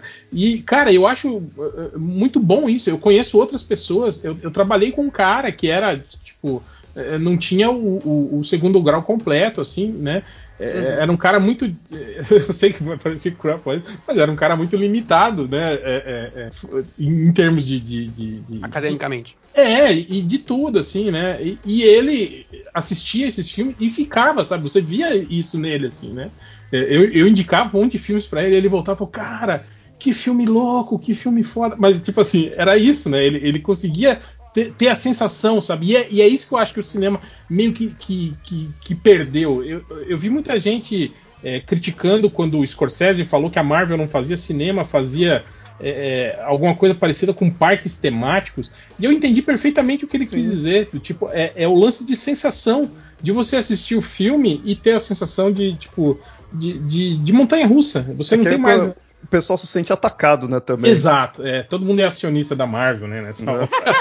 Eu, não, não, eu, eu concordo com o Scorsese e vou continuar assistindo os filmes Sim, da Marvel. exatamente. É, esse que é o lance, né? Mas, tipo assim, eu entendo o ponto dele, né? E entendo que a, a, a, a, regra né, comercial meio que, que tá- levou o cinema para isso, né? Tipo assim, é, antigamente a gente via muito isso, via filmes é, é, de melhor qualidade fazendo sucesso, porque era meio que, que o, o, o cinema ia muito mais no, no feeling, né? Do que hoje não. Hoje você tem pesquisa de mercado, tem é, é, é, é, é, é, é, artifícios eletrônicos, pesquisas de, de algoritmos e, e de, Vamos de- ser velho agora. Vocês lembram quando a gente é, ia no cinema pra descobrir quais outros filmes que iam Sim, lançar pra algum ver o momento? trailer, né? Não, quantas vezes a gente ia no cinema no escuro? Tipo, você ia eh, sem saber praticamente quase nada do filme, assim, né? Qual Eu foi a última vez que você jornal, escolheu o filme baseado no cartaz? Tu viu o cartaz na parede e falou, pô, quero ver esse filme. Qual foi a última vez que você fez isso? O meu foi com Green Knight mesmo. É, também é um, é um cartaz muito legal. E é engraçado que é um cartaz vermelho, né? Escrito em amarelo. sim. E é Green Knight. É, exato. Que me remontou muito às, às escolhas do escudo do Galvão na. Normalmente na tradição ele é vermelho e amarelo. É, enfim, e eu só pra comentar assim, gente, eu falei um monte de coisa da história, do manuscrito original e tal, e não é como se eu soubesse dessas coisas antes de assistir o filme, tá? Você pode, inclusive, pesquisar essas coisas depois e se divertir tanto quanto. Você não precisa. É, eu, é, é porque eu sabia que eu ia gravar um podcast sobre, eu fui me aprofundar mais nesses aspectos. Mas É, assim, sempre assim. É igual, igual o Andrei lá, vou falar mal dele, que abre a, a Wikipédia e fica né, pautando a Wikipédia e fala, nossa, como ele sabe do assunto, né? Mentira, ele tá lendo toda a Todo, pauta. todo podcast. eu- mas é só pra concordar plenamente aí com o que o Lucas falou e vocês reafirmaram assim, o filme ele não precisa, você não precisa ter nenhuma super conhecimento da lenda, do- não, gente, vai só aproveitar, curtir, bater papo com outras pessoas. Eu sempre ter sensações. É isso que eu, que eu sinto falta. assim, Exato. É, tem uma coisa engraçada, assim, uma, uma anedota pessoal. É, eu, em 90 e poucos, sei lá, 92, 93, eu acho, eu. é, meu pai me levou ao cinema pra assistir o, o Jurassic Park, né? O Parque dos Dinossauros, o primeiro. E, enfim, assistir aquilo era mágico, né? As crianças, eu tinha, sei lá, 14, 15 anos. Então aquilo era tipo, caracas, que loucura, né? E tipo, os dinossauros de verdade, né? Tipo, caramba. E aí agora, morando aqui no Canadá e tal, meu pai veio me visitar, né? E meu pai já é um senhor de, de, sei lá, 80 e tantos anos. E aí ele veio me visitar e tava passando é, o Jurassic World. e aí eu falei pra ele, pai, eu vou te levar ao cinema, porque tu me levasse ao cinema quando eu era novo, e agora a gente tá aqui, tá passando o mesmo filme que tava passando naquela época, eu vou te levar ao cinema. E ele achou o filme uma loucura, ele ficou assim, cara, não acredito como, ele- como a tecnologia evoluiu, os, os dinossauros eles são de verdade. E assim, Caramba. a relação que ele teve com o filme foi a mesma que eu tive quando eu tinha 15 É. anos. E eu, e eu saí tão feliz do filme, cara, tão feliz de ter feito, de ter fechado esse ciclo, né? Vinte e tantos anos depois, eu levei, eu paguei a entrada dele pro cinema. Tipo, a gente fechou o filme que eu achei o máximo. Aí quando eu fui procurar na internet, um monte de gente falando: ah, o filme é uma porcaria, o filme todo errado, não sei o quê. Eu falei, cara, vocês perderam a ideia do que significa arte. Vocês, vocês perderam a ideia. Vocês não, vocês não, não entenderam por que, que a gente tá fazendo isso. É pra reconectar as pessoas, que é pra ver a beleza das outras coisas, pra gerar sensações, enfim, é, é para muito mais coisas. Se você fosse limitar a assistir duas horas de uma coisa e você não conseguir extrair nada, cara, ou você é um sociopata, ou você tem um problema seríssimo.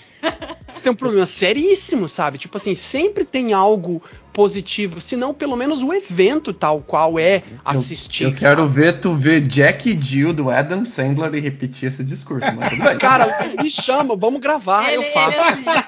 É, não, não duvide. Eu partia desse pressuposto também, de que não existe cultura inútil, que qualquer. Sempre tem algo que você É. extrai, por pior que seja o filme. Eu, eu, tava, eu tava zoando, claro, mas esse foi o único filme na minha vida que eu, que eu levantei no meio do cinema e falei, bicho, vamos, vamos fazer outra coisa? Vamos lá jogar uma sinuca? você já tá errado de ter ido ver no cinema.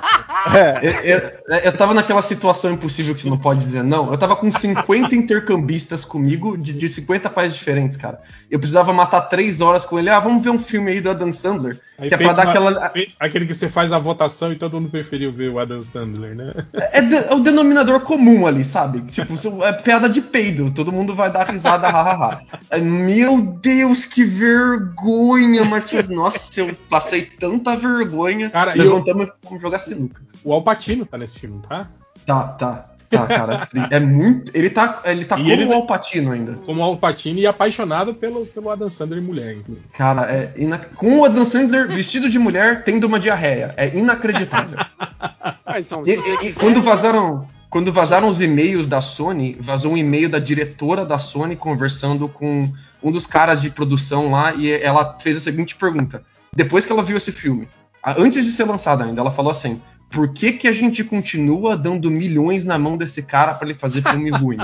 Eu dei tanta risada com esse e-mail, Cara, cara. e incrível que ele, ele fechou um contrato milionário com o Netflix e os filmes dele, por pior que sejam, né? Pior que, que saem na. na- tipo, as críticas são todas péssimas, mas são sempre, tipo assim. É, é, é, É muita os filmes, é, os filmes mais rentáveis do Netflix, assim, os mais assistidos, né? Tal. Tanto que eu acho que, lembrar, né? Que é- eu acho que a Netflix Heineken, até. É dinheiro.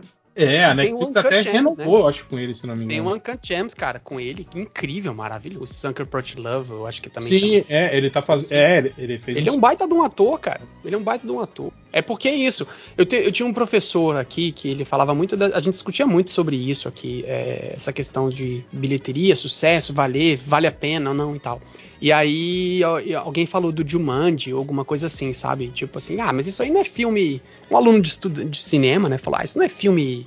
é, isso aí não é filme sério, né? Tipo, isso é de, de- tipo muito zoado, cara. Aí o professor falou: o dia que você fizer qualquer coisa que te dê dinheiro e as pessoas continuem assistindo e as pessoas continuam indo, é, você começa a pensar que na verdade faz sentido pra alguém, né? E, você, e, se, e se você tá querendo viver disso, não faz sentido você achar errado que alguém já esteja vivendo disso. Então, é, cuidado, porque lá na frente você vai querer criar uma história que pode ser que tenha um monte de gente que acha completamente idiota essa sua história. Mas você Mas- tem que ter a chance de poder viver disso também, sabe? Querendo contar essa sua história de qualquer jeito, sabe? O cara quer pagar de alugo de cinema em, filme- em cima de filme pra criança. Pelo amor de Deus, de manhã sessão é. tarde, galera.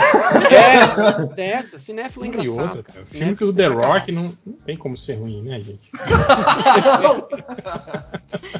É, e vocês estão falando, a gente tava falando assim, né, do ritmo dos filmes e tal. A minha mãe tem, a minha mãe não, assim, eu cresci, né? Minha mãe, a, a gente assistia muito filme junto.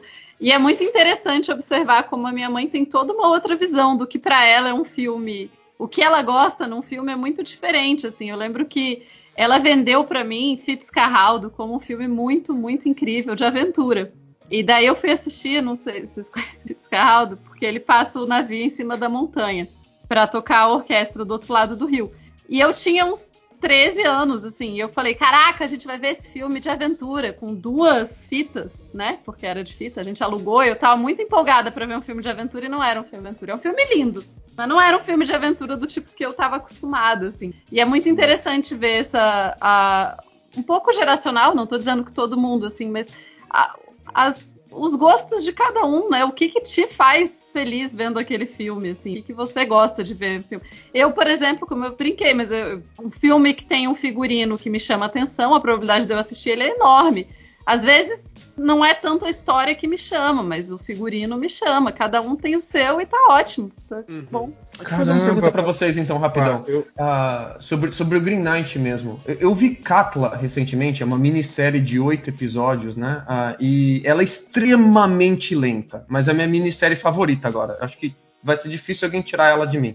É muito, muito foda, achei demais, sensacional. Katla é o do, Extrem- o do vulcão lá? Netflix? Isso. Ah. Extremamente lenta, extremamente lenta, mas muito foda. Achei demais. Minha favorita mesmo, assim, agora.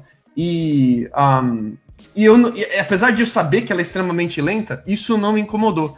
Mas no Green Knight, em alguns momentos, o, o filme me incomodou por causa de lentidão. E eu não consegui entender por que, que eu tive esse incômodo com o Green Knight, que é bem mais rápido que, que Katla, por exemplo. Ah, e não tive com, com o Katla. Eu queria saber se vocês sentiram algo parecido ou não sentiram, como é que foi pra vocês. Faltou umas lutas massa, né? Ó, da quarta vez eu achei meio lento. Eu já tava assim, "Ixi, bora já cima."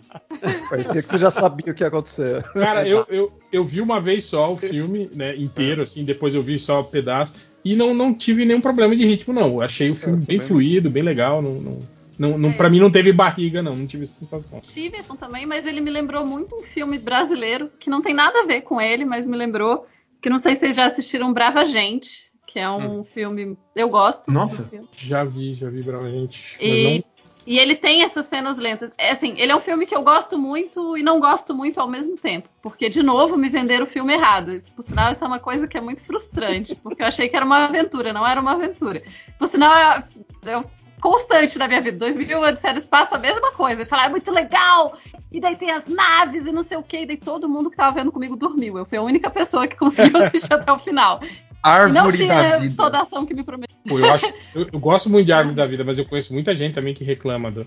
Eu, eu conheço gente que tem problemas pessoais com o diretor, de achar que ele é um cara, um cara que embusteiro, sabe, um cara que, que, que força é, intelectualidade no filme, esse tipo de coisa. Mas eu não, não- eu não tenho esse, esse problema. Mas eu acho que é isso, acho que é a coisa de. Não sei, eu acho que é impossível. É, o tipo de coisa que é, é muito pessoal, assim, né? Que nem o Lucas Sim. comentou. Pra você, teve uma série que você acha que tem cenas mais demoradas e você não acha lenta, e esse te incomodou um pouco. Eu acho que não tem como. Não tem regra, né? É, e quando alguém fala que tem um filme que tem barriga, você fala, gente, pandemia, quem não tá com barriga? Mas acho que, acho que eu devo ter tomado vinho demais, então, quando eu tava assistindo.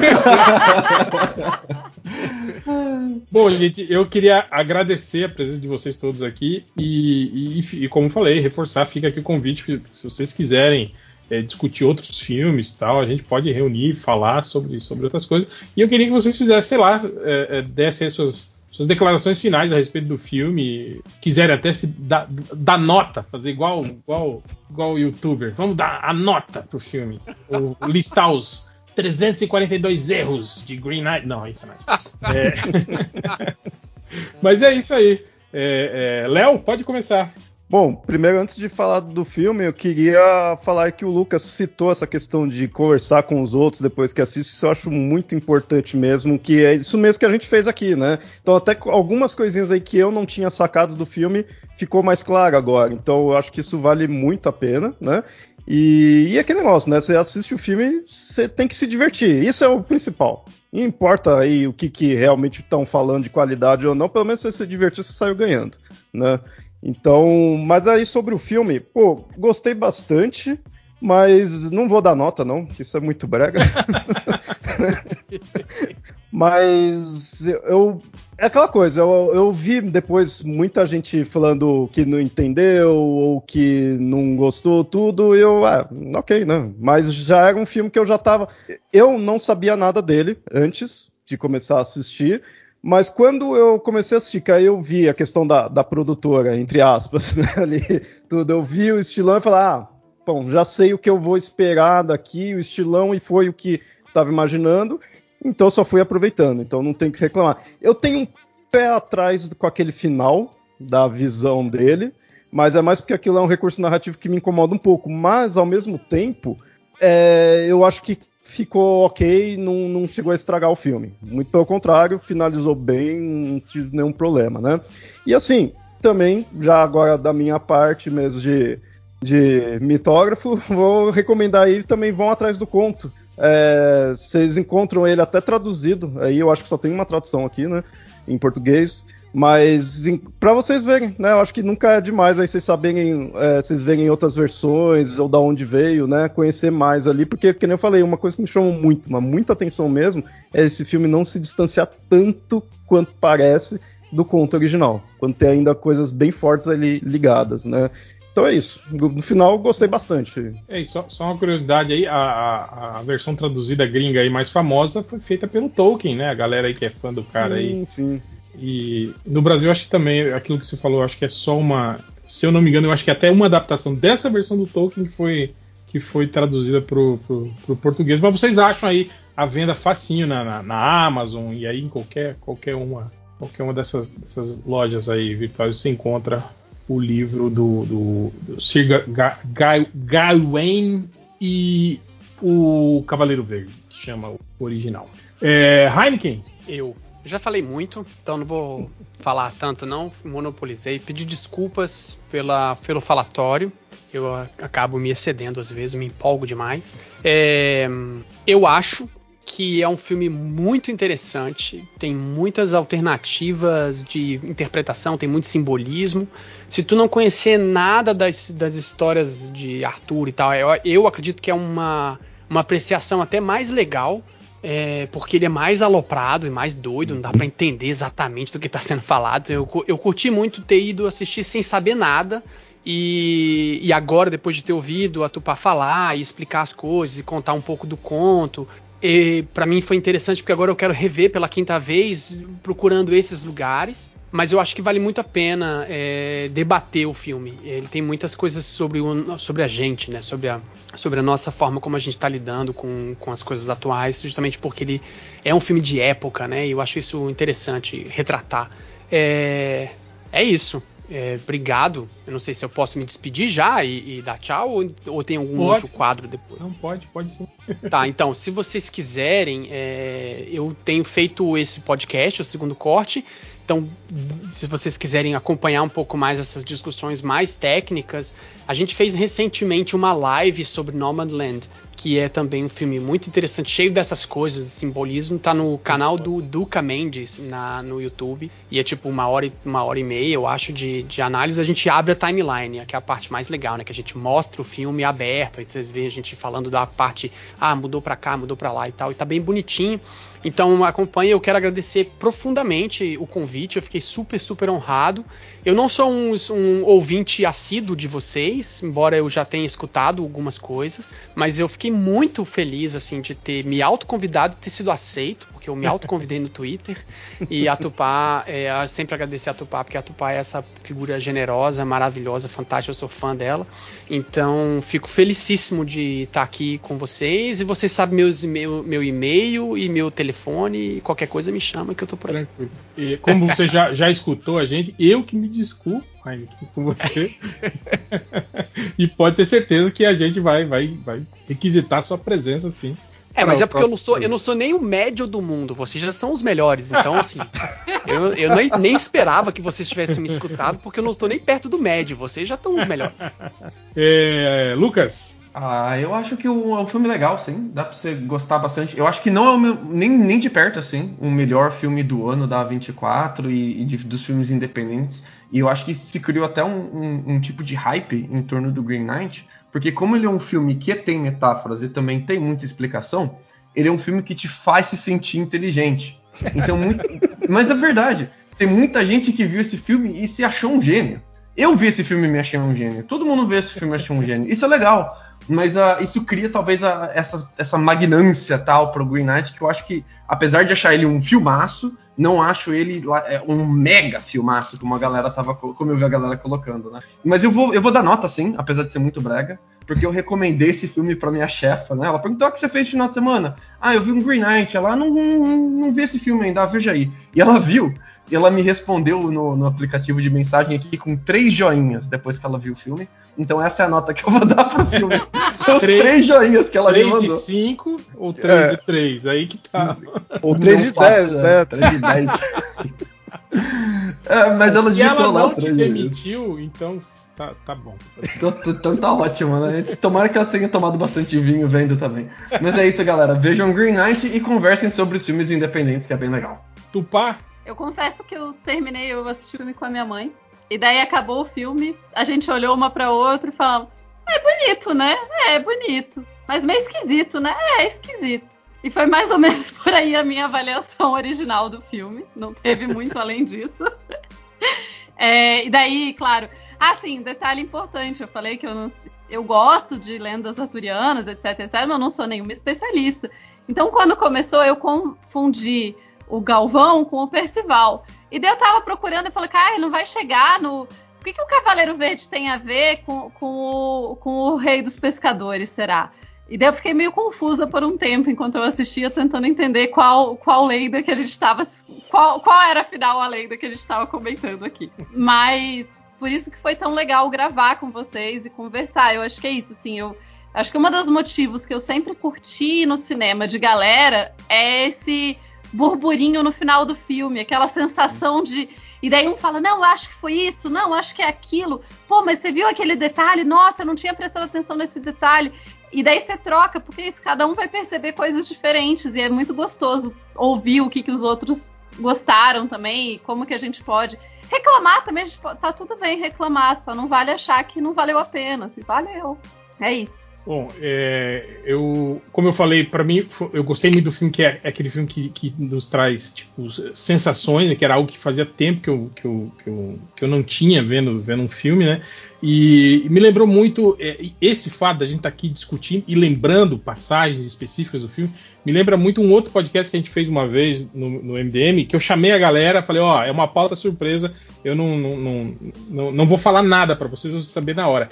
Que era justamente isso, pra gente. A, a pauta era é, o que você lembra dos filmes da Marvel, entende? E, e mostrar, mostrar muito isso, sabe? Como, por exemplo, e aí, é, o Homem-Formiga 1, o- como que era o filme? E a maioria das pessoas não lembrava, sabe? Tipo, você tinha aquela, aquela sensação de que, ah, foi um filme legal, engraçado, né? Mas e aí, como que era? A história falava do quê? Cara, não lembro. Então é isso que eu falo. Essa que é a diferença pra mim, desses dois tipos de cinema, sabe?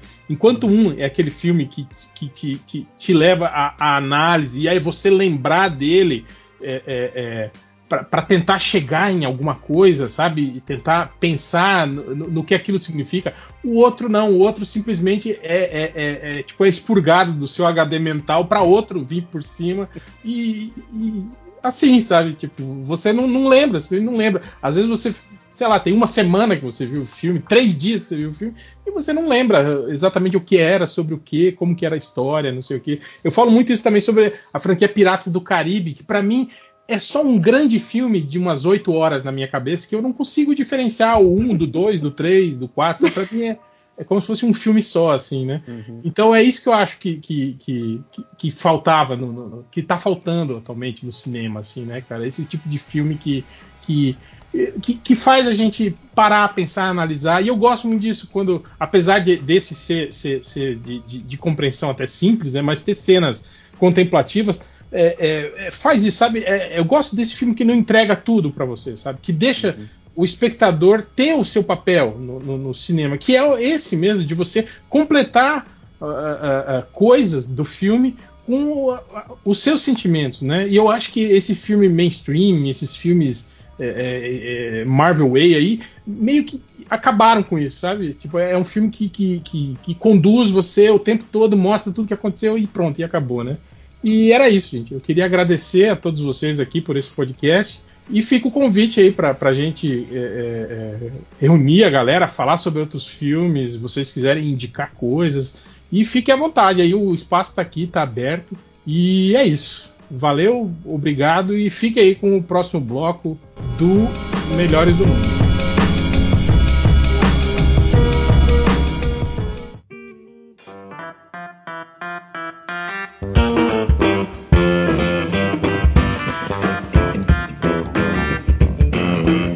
Pessoal, aqui estou eu de volta para mais um MD menos, aonde eu vou continuar com essa maluquice de ler mais 11 páginas do meu livro.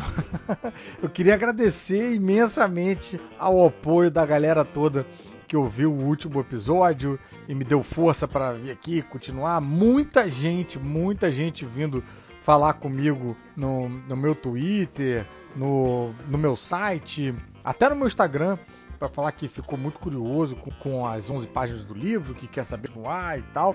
Realmente fizeram um verdadeiro carnaval fora de época na minha timeline.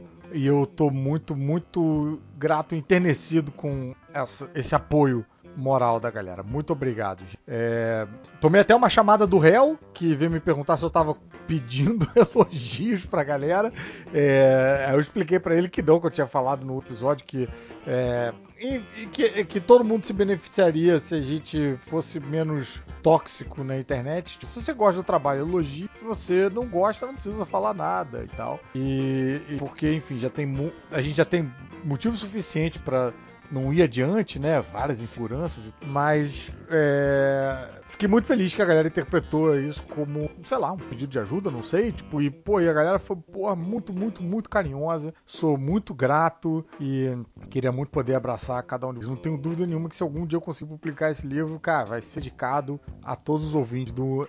Mas, enquanto esse dia não chega, eu quero já fazer um aviso que é o seguinte: eu só escrevi 79 páginas desse livro antes de é, encontrar um bloqueio criativo que eu tava escrevendo até então, tipo umas 5 páginas toda semana. Eu tava avançando. Quando eu encontrei esse bloqueio criativo, eu perdi essa, essa semana, perdi a outra semana, aí parei e aí não, não conseguia voltar e pensava, ah, se eu voltar agora eu tenho que escrever todas as páginas que eu não escrevi nessas semanas, e aí esse número ia aumentando. É, caralho, é um problema isso, né, cara? Quando a gente para, é bem difícil voltar, manter, e, e é, é, importante manter. Mas por que eu tô falando isso? Porque eu não tenho mais livro depois da página 79. Então, quando chegar esse momento, para eu continuar, eu vou ter que escrever do zero um negócio que eu tinha parado, tipo, tem cinco anos que eu parei isso. Então talvez eu é, eu, eu, deixo vocês num hiato de leitura de páginas aqui, então peço por favor a paciência e compreensão de todos desde já. Mas até lá a gente tem pelo menos uns 7 MD menos aí. Se eu, se eu continuar lendo 11 páginas por episódio, né, dá, dá mais ou menos isso até a gente chegar lá no meu, no meu bloqueio criativo na página 7. Muito bem. Para quem não ouviu os outros episódios, essa brincadeira começou no podcastão, no podcastão é, de 28 horas, onde eu li minhas primeiras 11 páginas do livro que eu estava escrevendo. É, se chama O Forasteiro. Enquanto ainda não existe título melhor, o título é esse, O Forasteiro. Nas primeiras 11 páginas, a gente tem a história de um cara que acorda no meio do deserto e, e não sabe como ele parou lá, ele vai migrando e, e, e apagando e, acordando no deserto, o tempo até que ele é resgatado e acorda na tenda de um curandeiro na cidade de Egrela. Ele foi resgatado por uma mulher, né? Ele ouve a voz da mulher, né? Quando ele é resgatado e ele reencontra essa mulher na cabana do curandeiro, é chamada. Sendo que a cidade é grela, todo mundo é louro, alto, bonito, em, em particular os paladinos, que são tipo uma uma guarda real da, dessa cidade, é, de uma galera meio é, meio, meio arrogante. Sejam todos eles meio que nem aqueles, aqueles elfos entojados dos filmes do Senhor dos Anéis. É, e a própria população parece não gostar tanto da, da postura deles, né? que eles acham, eles agem como o forasteiro, ele não tem, ele, ele, ele não tem a mesma aparência dos habitantes de Egrela. Ele tem cara de alguém de fora, isso faz com que ele fique com vergonha de sair e tal, até que o curandeiro, o único amigo dele, conta a lenda do chamate. Isso foi o que aconteceu na leitura do episódio anterior que foi o episódio número, já não sei mais, o podcast passado, né? É, aliás, eu não sei se, essa, se, esse episódio vai entrar nesse aqui ou se vai entrar na sexta-feira que vem, porque acabou luz aqui em casa e aí eu tô gravando isso, porra, uma da madrugada. Não sei se vai dar tempo do, do Lojinha fazer a sua mágica na edição para entrar no episódio, então talvez esse episódio fique sem de páginas. Mas enfim, no, no capítulo anterior, o, o, nas 11 páginas anteriores, o o curandeiro conta a lenda do, do chamate e isso de uma certa maneira incentiva o forasteiro que agora arranjou um trabalho como ferreiro a sair do seu casulo e tentar é, interagir com as pessoas. As primeiras tentativas não são muito boas, porque ele vai descarregar a caldeira, né, esvaziar a água da caldeira na, na calçada, como ele vê os outros, o açougueiro, os outros né, vendedores fazendo a mesma coisa. E aí passa a cavalaria dos paladinos encharca ele. Mais uma troca de olhares com o cara do, da, da loja da frente deixa ele motivado para para continuar a, as incorrências. Ele vai até a praça, pede um docinho e ele nota que o vendedor tá olhando fixo ao longe. Ele ouve uma comoção no meio da praça. É, e é desse ponto que a gente vai retomar a leitura. Então é isso aí. É, de novo, volto a dizer, né? Cinco anos aí sem olhar direito isso, não, não, não revisei nem nada. É, então, porra, sejam, qual é a palavra? Benevolentes. Muito bem. Então, lá vamos nós para a leitura das páginas 22 até 33 de O Forasteiro. Sobe a trilha.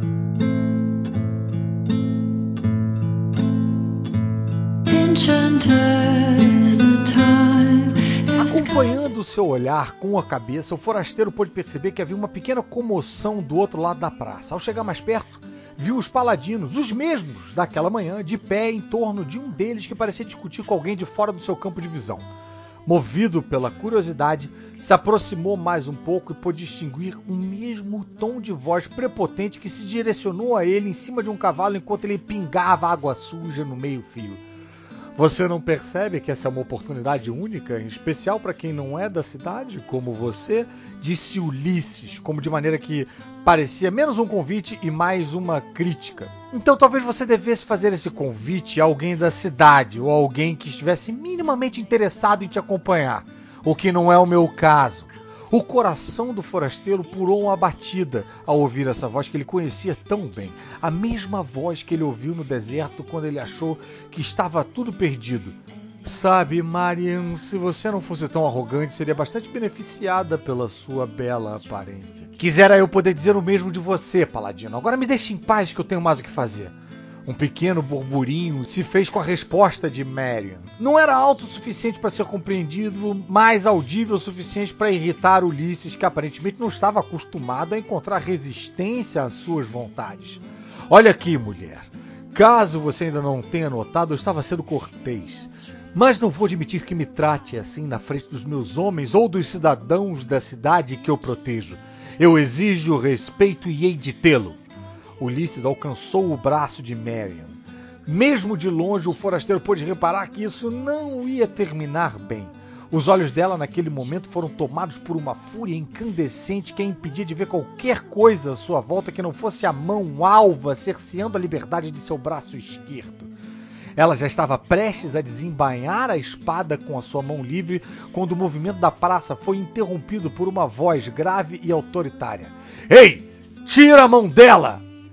Todos olharam na direção da voz. O forasteiro quase procurou pela sua origem também, pois demorou uma fração de segundos para perceber que fora ele mesmo que havia gritado, como se algo tivesse tomado conta do seu corpo e só agora ele voltasse a si. Quando sentiu os olhares de todos na praça queimando as suas orelhas, ele viu o seu doce espatifado no chão quando que ele havia caído. Quase quis voltar atrás no tempo, desejando não ter se envolvido. Mas era tarde demais. Você me ouviu. Tira a mão dela, repetiu o forasteiro, quase que numa tentativa de sanar quaisquer dúvidas de quem estivesse ouvindo e dele mesmo, para assegurar que ele estava mesmo dizendo aquelas palavras. Como uma cobra fitando a sua presa, o paladino travou seu olhar no forasteiro e foi andando em sua direção, esquecendo de todo o resto. Ora, ora, ora, olha quem resolveu sair da sua toca. Veio secar no sol, eu presumo. Os paladinos riram baixinho e se posicionaram formando uma roda em torno dos dois. Logo, todos na praça já sabiam o que iria acontecer e se juntaram para assistir. Como quem se apresenta para uma grande plateia, o paladino começou a falar lentamente, cheio de sadismo em suas pausas. Quer dizer que agora o forasteiro vai dizer como o bom povo de Egrela deve se comportar. É isso mesmo, ferreiro? Você fala como se fosse ruim ter um trabalho. Nem todo mundo aqui pode ganhar vida lustrando a própria armadura e fazendo desfiles de cavalo pela cidade. As pessoas em volta deram um suspiro seco. Os paladinos fecharam a cara. A tensão agora parecia atingir a todo. Você é novo aqui, então eu vou ter a generosidade de te explicar uma coisa. Os paladinos fazem muito mais do que desfilar de cavalo. Nós somos responsáveis por proteger as fronteiras e treinar os candidatos para a Guarda Imperial. Somos o exército mais forte da Confederação dos Estados. Interessante. E qual foi a última vez que você viu algum combate? Eu digo, algum que não tenha sido com um dos seus subalternos em sessões de treinamento. Os olhos do paladino se arregalaram de ódio. Agora as pessoas da cidade começavam a comentar entre si com um pouco mais de volume. Havia concordância entre os sussurros, até mesmo alguns risos contidos. Muito bem.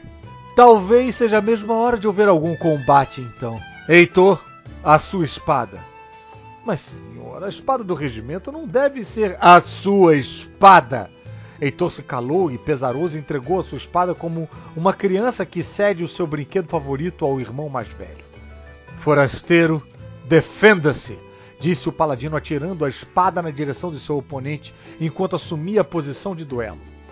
A espada era grande, pesada e cheia de adornos em sua bainha de metal.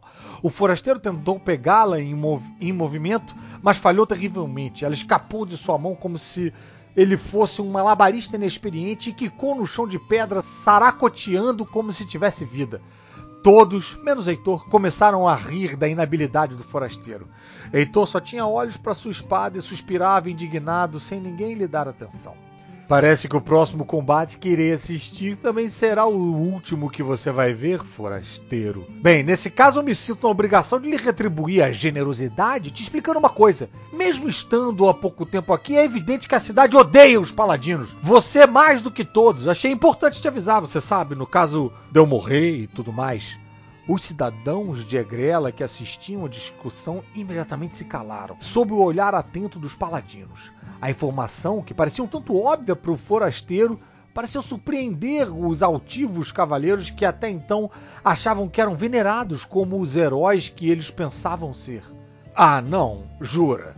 Não é possível que vocês nunca tenham reparado nisso.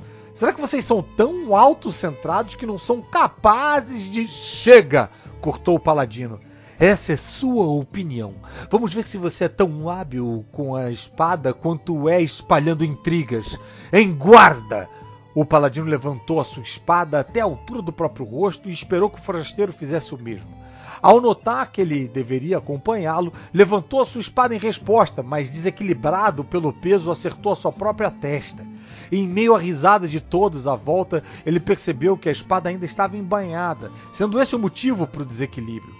Sacou a espada e atirou a pesada bainha cheia de adornos para Heitor, que suspirou aliviado quando conseguiu pegá-la antes que atingisse o chão. Ao ver a lâmina da espada pela primeira vez refletindo a luz do sol, um estranho senso de familiaridade tomou conta do forasteiro.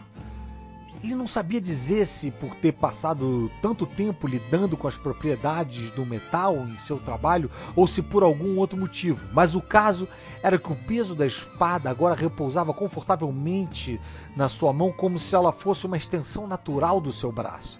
O paladino continuou sua saudação de combate e estendendo o braço com a espada para baixo, o forasteiro acompanhou. Em seguida, girou o punho para que a lâmina tocasse o seu coração, para depois fazer um ângulo reto entre a espada e o seu corpo.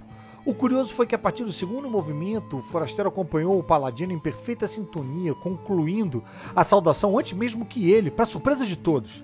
No meio da multidão, a voz de alguém que pareceu notar a mesma coisa se fez soar, cheia de sarcasmo.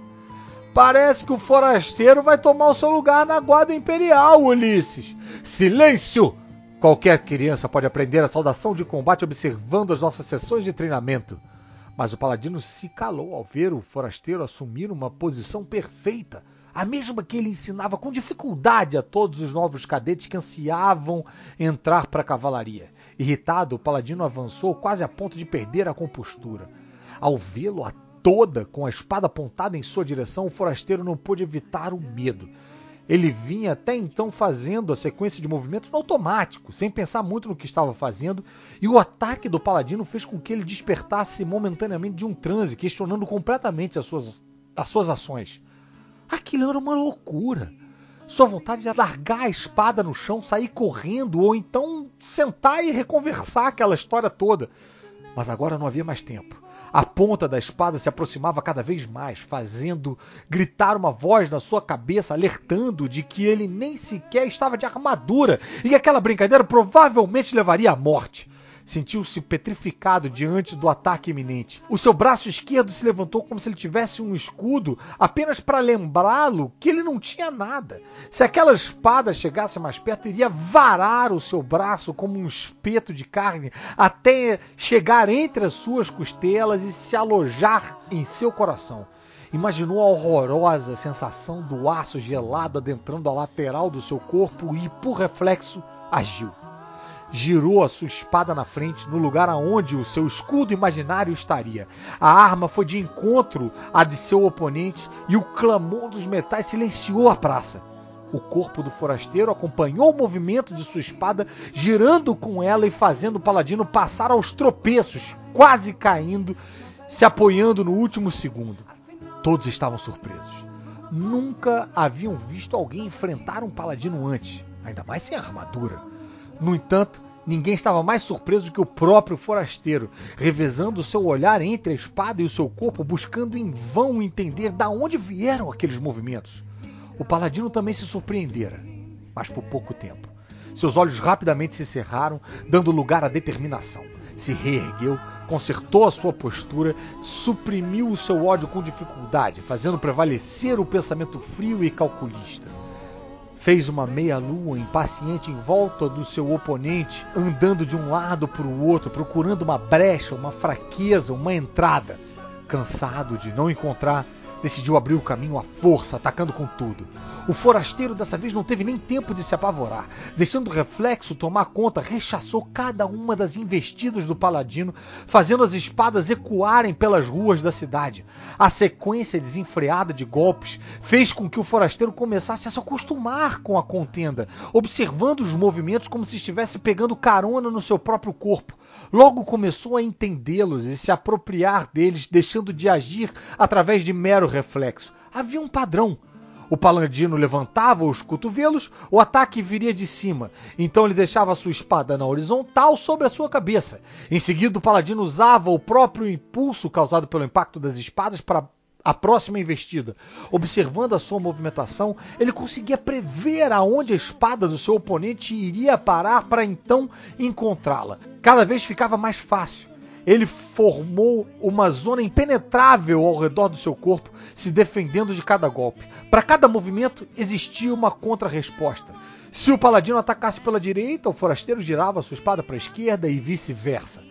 Para quem observava de fora, as espadas pareciam se atrair como imãs, sempre se encontrando aonde quer que fossem. Apesar da habilidade de ambos estarem equiparadas, o paladino parecia ter a vantagem. Como ele liderava os ataques, o forasteiro era obrigado a recuar de pouco em pouco à medida que rechaçava suas investidas. Por olhar destreinado, o simples tamanho do paladino dava a impressão de que era apenas uma questão de tempo para o forasteiro ceder às constantes investidas. Os cavalheiros, no entanto, sabiam que não era essa a verdade. Observavam a luta cada vez mais apreensivos com esse estranho oponente que não deixava uma abertura em sua defesa e parecia conhecer cada movimento da guarda real. E o mais preocupante, não dava sinais de cansaço. Só quando o forasteiro deu o seu último passo para trás, quase encostando no muro de pedra, que os cavaleiros começaram a sorrir. Agora ele estava perdido. A mesma sensação se apossou do forasteiro. Agora sua mobilidade estava reduzida e os braços longos do paladino tinham a vantagem. Ele não sabia até quando conseguiria se defender. Foi quando ele viu uma saída através do seu próprio adversário. O paladino já estava suando, com um leve roseado marcando as suas bochechas alvas, atacando de maneira cada vez mais raivosa. Quando ele abriu os braços para desferir um golpe fatal em seu oponente, o forasteiro decidiu seguir outro rumo: o ataque.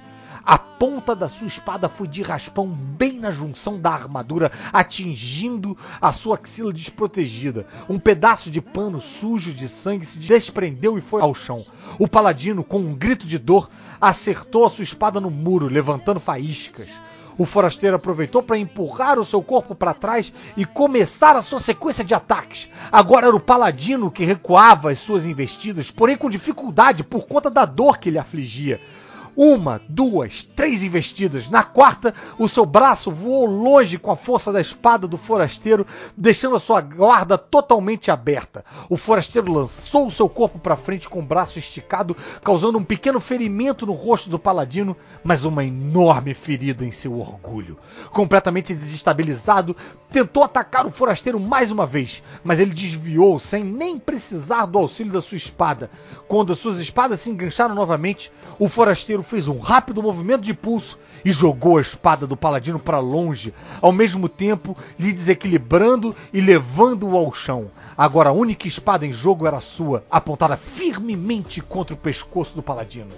Ninguém na praça movia um músculo. A tensão era enorme. O forasteiro olhou para as pessoas chocadas à sua volta. Ninguém olhava para ele, apenas para o paladino estendido no chão, a sua brilhante armadura salpicada pela lama. Os cavaleiros, apoiados em suas espadas, fitavam o chão para esconder a sua vergonha. O silêncio foi quebrado por uma gargalhada. Você é um cara bem mais legal do que eu pensava, disse o forasteiro depois de uma bela risada. Me deixar ganhar a luta assim na frente da cidade inteira é de uma generosidade sem tamanho. Ao notar a expressão confusa do paladino, o forasteiro olhou bem no fundo dos seus olhos. Não é mesmo, amigo? Claro, amigo, respondeu o paladino com um sorriso conivente. Afinal, o que seria de um visitante sem uma mãozinha para lhe ajudar? Ao dizer isso, o paladino, antes mesmo de se levantar, deu uma forte rasteira no forasteiro, derrubando-o rudemente no chão. Em seguida se levantou e estendeu a mão para ilustrar a sua ideia. Todos na praça riram, incluindo os paladinos, que suspiraram aliviados ao entender que a habilidade do seu líder permanecia inquestionada. A risada se tornou aplauso e, enquanto o forasteiro se levantava, Ulisses, o paladino, sussurrou para que só ele pudesse ouvir. Eu não esquecerei disso, forasteiro. Eu não deixarei você esquecer, retrucou o forasteiro no mesmo tom. Subindo à altura da voz, o paladino se dirigiu aos egrelenses à sua volta. Agora, com a vossa licença, os paladinos hão de se retirar para continuar a bateria de treinos de verdade. Mas não sem antes Pagar uma rodada de chamate para todos, concluiu forçosamente o forasteiro. O povo comemorou antes que o paladino pudesse desmenti-lo e acabou por consentir com a cabeça. Todos se dirigiram para a taverna mais próxima e Ulisses voltou a sussurrar no ouvido do seu novo colega: Você me paga. Pode até ser, mas agora parece que hoje quem paga é você. Os dois acabaram sorrindo. O paladino menos. A pequena multidão que assistira tudo começou a arrastar o paladino para a taverna mais próxima, mesmo que ainda sob os seus protestos. Ele teria que acertar a sua dívida antes de retomar com a cavalaria para sua suposta bateria de treinos. O forasteiro notou, ainda que rapidamente, no meio da confusão, que o paladino parecia estar minimamente se divertindo com aquela nova relação estabelecida com as pessoas. E ao pensar nisso, ele começou a procurar por entre elas, no intuito de encontrar um rosto conhecido. Quando estava prestes a desistir da sua busca, uma mão lhe puxou o ombro com força. O que diabos você pensa que está fazendo? Era Marion, seu rosto contorcido de raiva. Marion, eu estava te procurando. Eu, eu pensei que você precisava de ajuda. Ah, pensou? Pois saiba você que eu sou muito bem capaz de me defender sozinha. Ou você pensa o quê?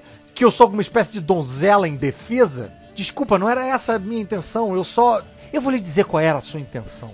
Você achou que poderia mostrar o seu valor para mim lutando as minhas lutas? Que coisa linda! Como se eu fosse ficar encantada vendo dois idiotas se estapeando.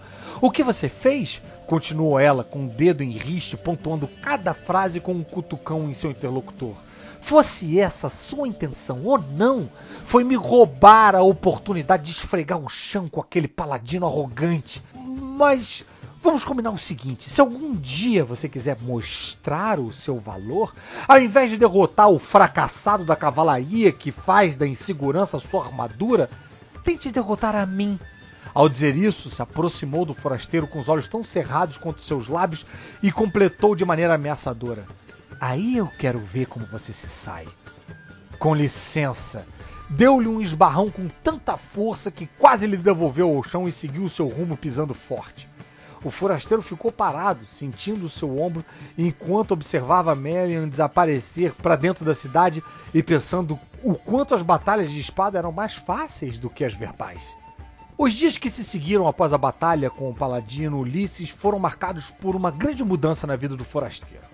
Agora ele se sentia muito mais à vontade para andar ao ar livre, aproveitar o dia e conversar com as pessoas.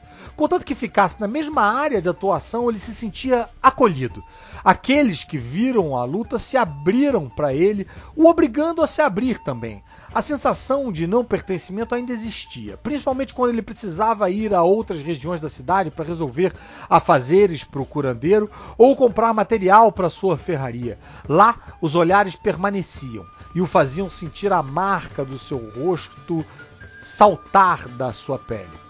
Nessas ocasiões, ele mal via a hora de voltar para sua zona de conforto. Porém, mesmo na sua área, esse novo modelo de relacionamento com as pessoas apresentava um problema. Quando ele abria espaço para conversar, a falta de conhecimento sobre seu próprio passado se tornava mais evidente. Como você pode participar de qualquer conversa sem saber nenhum detalhe sobre a sua origem, cidade natal, seus pais ou qualquer outro assunto por onde norteiam as amenidades? Isso o incomodava cada vez mais e mais, embora não parecesse incomodar as pessoas que conversavam com ele, sempre muito mais interessadas em rememorar o seu momento de glória ou falar de si mesmas, de quem gostavam de quem não gostavam, etc. Mas a sombra projetada sobre o seu passado parecia cada vez mais densa, não importando quantos novos amigos ele fizesse. O velho, o seu primeiro amigo em Egrela, notava. Sempre que percebia que o forasteiro parecia um pouco mais cabisbaixo que o normal, vinha com alguma de suas histórias ou preparava um chá de erva mate, divertindo-o com algumas de suas típicas trapalhadas. Às vezes adiantava, às vezes não. Nessas horas, o forasteiro mergulhava a fundo no seu trabalho e martelava o ferro com força, como se as pancadas fossem capazes de romper a barreira de sua memória. E foi um desses dias que ele conheceu o Gwendolyn. Muito bem, com isso nós chegamos a, ao final da página 32. E aí eu vou deixar aqui uma, uma rabiola dessa página 32 para começar o próximo capítulo aí, indo da 33 até a 44. E é isso, gente. Obrigado por vocês acompanharem até aqui. É, Quem quiser ir atrás dos outros episódios, é só procurar os podcasts do MDM é, passados. Tá lá marcado o que tem MD menos. Sou eu lendo as 11 páginas. E a gente se vê online. Quem quiser conversar comigo, só me procurar na área de comentários da caverna do caruso.com.br, seja lá na aba de podcast do MDM, que sempre tem uma postagem lá com o, o link pro, pro MDM, e lá tem a área de comentários aberta.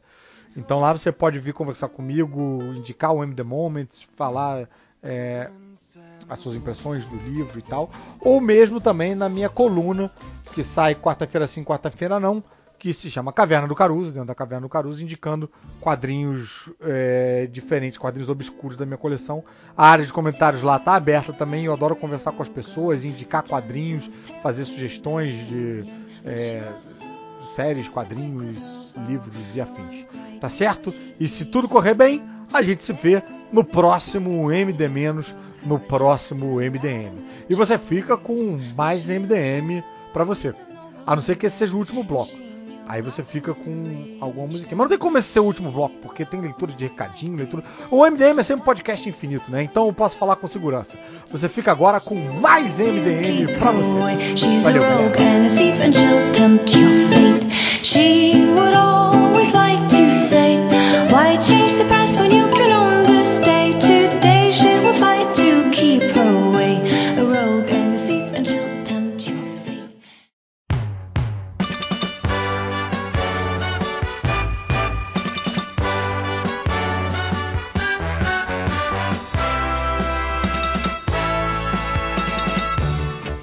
3, 2, 1.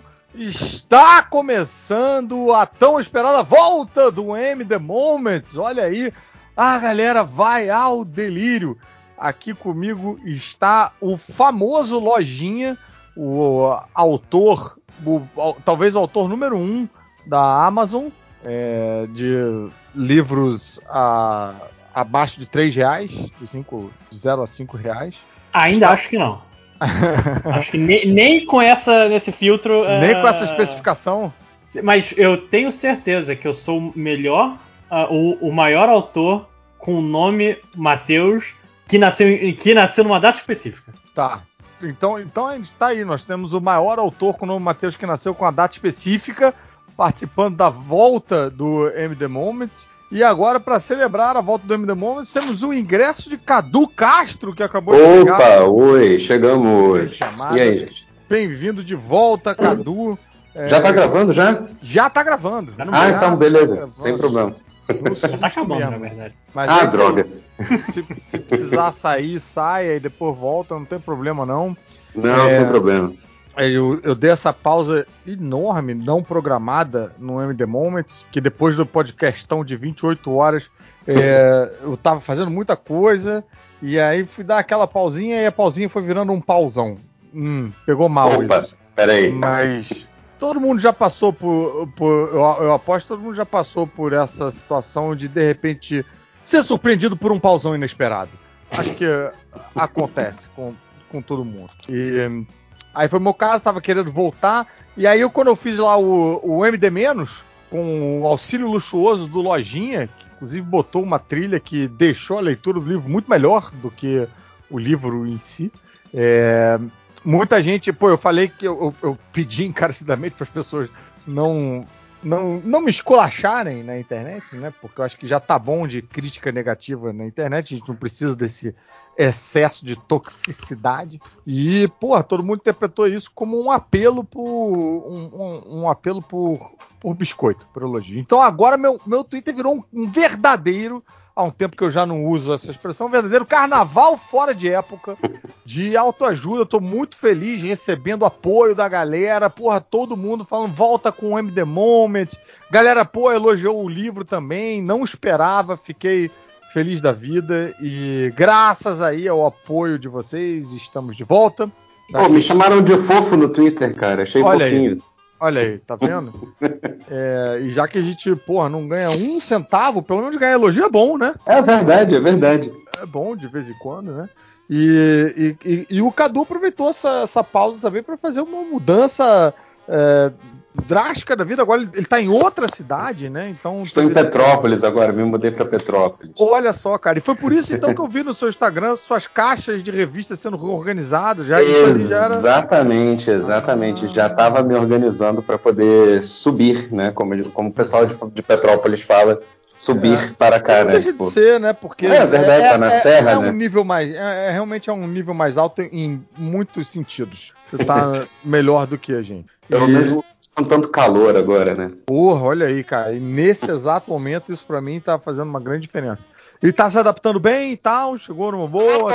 O apartamento é, é bonitinho, é tranquilinho. Já, já, já estamos com todos os móveis no lugar. Ótimo. Já, já, já estamos é, é, assentados, né? Porra, nesse- maravilha. Opa, peraí. É, Não, depois do pausão, acho que assentado está tranquilo. Tá tranquilo. É, Então, assim, vamos, vamos começar. Quatro Beleza. minutinhos já de introdução, já, já caímos começando. Queria aproveitar o lojinha que tá aqui, que tá é, do trabalho, né? Tá diretamente do Não, trabalho. eu, eu Não? tirei. Hoje é dia de folga. Você está Ah. gravando num sábado, Caruso. Claro, isso. sim. Lembra? Deixa eu dizer.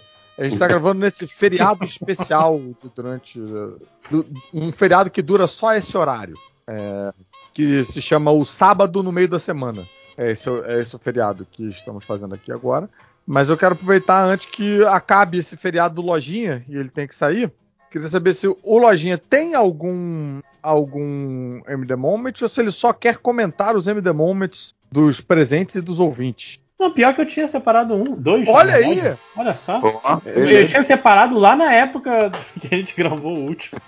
Ó, ah, tá- quando tiver o próximo, eu vou assim. Quase Então, que- então chegou a hora de tirar ele da caixa, dar aquela espanada e vamos descobrir qual é o MD Moments do Lojinha logo depois dos informes comerciais. Como não temos informes comerciais, vamos descobrir o MD Moments do Lojinha agora.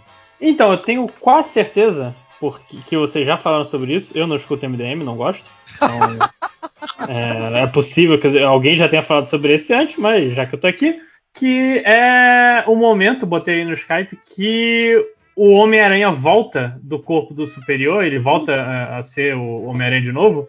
E a primeira coisa, o Duende Verde, a primeira coisa que ele fala, ele fala, ah, Otto, que o Dr. Octopus estava no corpo do Homem-Aranha, ah, você não vai conseguir me vencer, porque não sei o que, blá blá blá blá blá.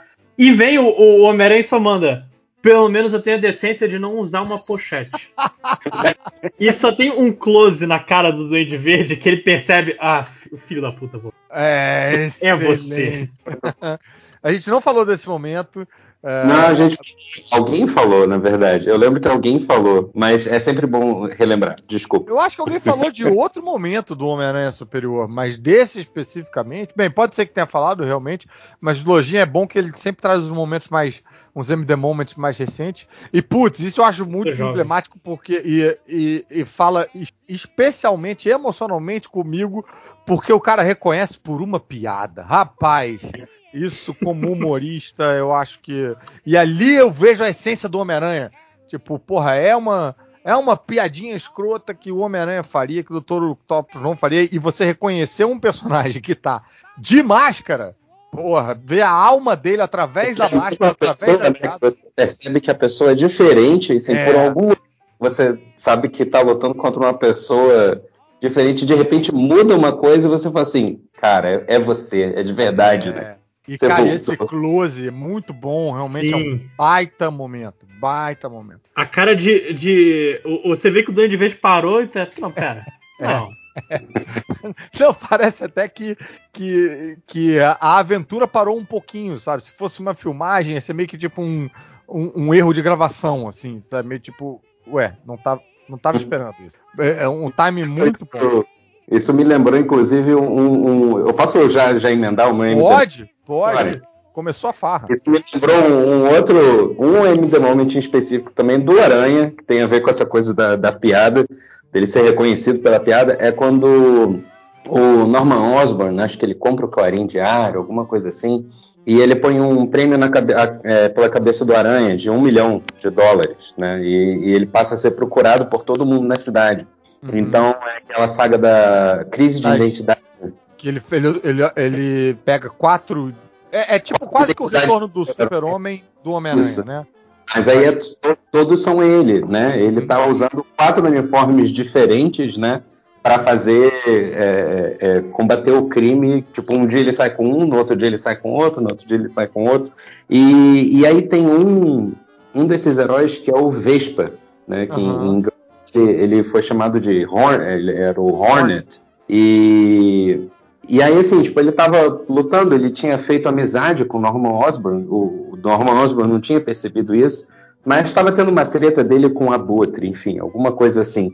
E, e aí o, o Hornet, né, o, o Vespa vai, vai se meter no, no, no meio para salvar o Norman Osborn, porque outras pessoas também estão em perigo. E, e no meio da luta, ele, ele começa a fazer piada, né?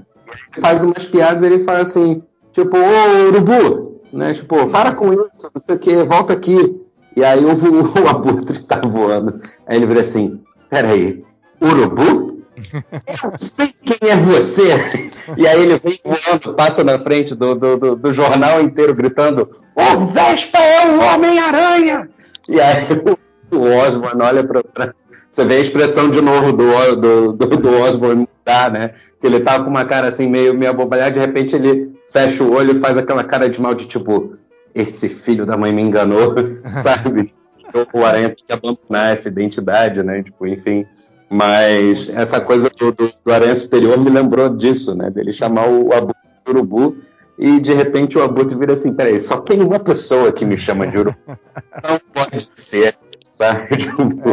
É. E, E- e talvez esse- a coisa menos crível nas histórias do Homem-Aranha é de que, é que só exista uma pessoa que chame o abutre de urubu. Eu acho muito difícil. que- É, Não, o- qualquer pessoa que tem um senso de humor, que o, o, o Abu já chegou. Pera aí, você fez uma piada. Tem que ser Homem-Aranha. É. É, não, Só- e isso mostra como o Abutre tem poucos amigos, né? Realmente, não tem. Só pode ser o Homem-Aranha, não tem mais ninguém pra fazer piada com. conhece piadas, né? Tipo, tadinho, coitado. Mas tá aí, o, o, o senso de humor do Homem-Aranha, mais do que o, o sentido de aranha, é o que acaba entregando ele, né? Coitado, ele não controla. Não controla. Inevitável. Queria aproveitar esse momento que a gente tá falando de piadas e de humor pra falar de um. O, um, o meu MD Moment. Eu vou fazer um MD Moment só pra depois seguir com os MD Moments dos ouvintes, que a gente tem muitos acumulados. Não sei se eu vou conseguir ler todos, mas vou me esforçar aqui. Então vou abrir mão dos meus pra da- ali, dali em diante, é, seguir só com os dos ouvintes. Mas, pô, já que vocês estão no toque do humor, eu queria falar de um que, que me pegou no contrapé, rapaz, que foi Dragon Ball. Lendo o Dragon Ball, é, eu li, não assisti, né? E- O Dragonzinho, né? O, o, o, o, o com Gokuzinho, né? O, Isso, Goku. isso. Ah. Hoje, hoje tá muito bom de, de palavras que significam outras coisas, né? A gente tem pauzão, Gokuzinho, ah, que eu nem notei. mas, enfim, é, ainda bem que o Gokuzinho não veio depois do pauzão, porque senão. Bem, É, mas, sim, exatamente esse, né? Antes de virar Dragon Ball Z, eu li aquele Dragon Ball da edição definitiva da Conrad, um dos últimos suspiros da, da Conrad. E, porra, uma, uma, um- acho que é uma das poucas lembranças que eu tenho de estar nessa situação de chegar na banca procurando alguma coisa para ler, porque eu já tinha lido tudo que eu tinha. Eu nunca mais isso aconteceu comigo. E aí eu procurando a coisa pra ler, vi aquele Dragon Ball número 1 com aquela, pô, fechadinho, carinha de livro. Eu falei, ah, quer saber, vou dar uma chance pra isso aí. Fiquei encantado, achei, pô, o traço do Akira Toriyama incrível, e a história incrível e, e muito é, me fisgou. Mas tem um momento ali que, porra, baita spoiler, quando eles estão tentando, eles estão chamando o, o Shaolong, é o dragão? É o. Shenlong. Shinlong. Ainda bem que eu tenho os universitários aqui comigo. E, e aí, é, o problema todo é que o vilão lá da parada ia usar o Shinlong pra dominar, usar o desejo, né? Porque a gente tá juntando as esferas do dragão, do dragão para fazer um desejo. E, e o vilão ia usar o desejo pra controlar a Terra. Só que aí o porquinho passa na frente, tá brilhante ideia, na hora que o vilão tá puxando o ar pra falar, eu quero o, o porquinho aponta o dedo pra cima e fala: uma calcinha de mulher! E aí o, o Shinlong concede o desejo de uma calcinha de mulher, e aí as, as, as esferas do dragão estão espalhadas de novo e tal. O que que me, o que que me deixou é, MD momentado nesse MD Moment? É, foi o, o uso surpreendente do humor para salvar a situação, porque essa jogada do, do porquinho foi para evitar, né? Do, o porquinho não estava realmente querendo tanto assim uma calcinha de mulher, ele estava querendo evitar que o vilão dominasse o mundo. E ele falou a primeira coisa que veio à cabeça dele para para bloquear o desejo do vilão. Mas o que o que me o, o, o, o que me bateu nesse momento que eu acho que foi bem sintético do funcionamento do Akira Toriyama é como ele consegue misturar bem o humor com a ação, é, com a, a, fantasia, com a jornada. Ele tem todos os elementos ali bem, bem balanceados. E eu não esperava a, a, um, uma utilização de uma ferramenta de humor como uma ferramenta de virada de trama, entendeu? E aquilo me deixou meio tipo, caralho, olha aí, cara, dá pra dá para usar a comédia de um jeito isso. diferente também. Dá para fazer isso também, né? Usar um, um, um, momento cômico num momento que não é cômico, atendendo ao momento tenso, mas sem perder a comicidade. Porra, eu achei. Não, isso desmonta, né? Você tá lendo tanto que virou um MD Moment, né? Tipo, mas isso, isso desmonta, né? O leitor na hora que você tá, tá, tá é. vendo. Eu, eu assisti eu assisti o Dragon Ball a trancos e barrancos pelo SBT, né? Tipo, hum. cada, cada sábado diferente eles passavam no, no, cada sábado eles passavam num horário diferente, né?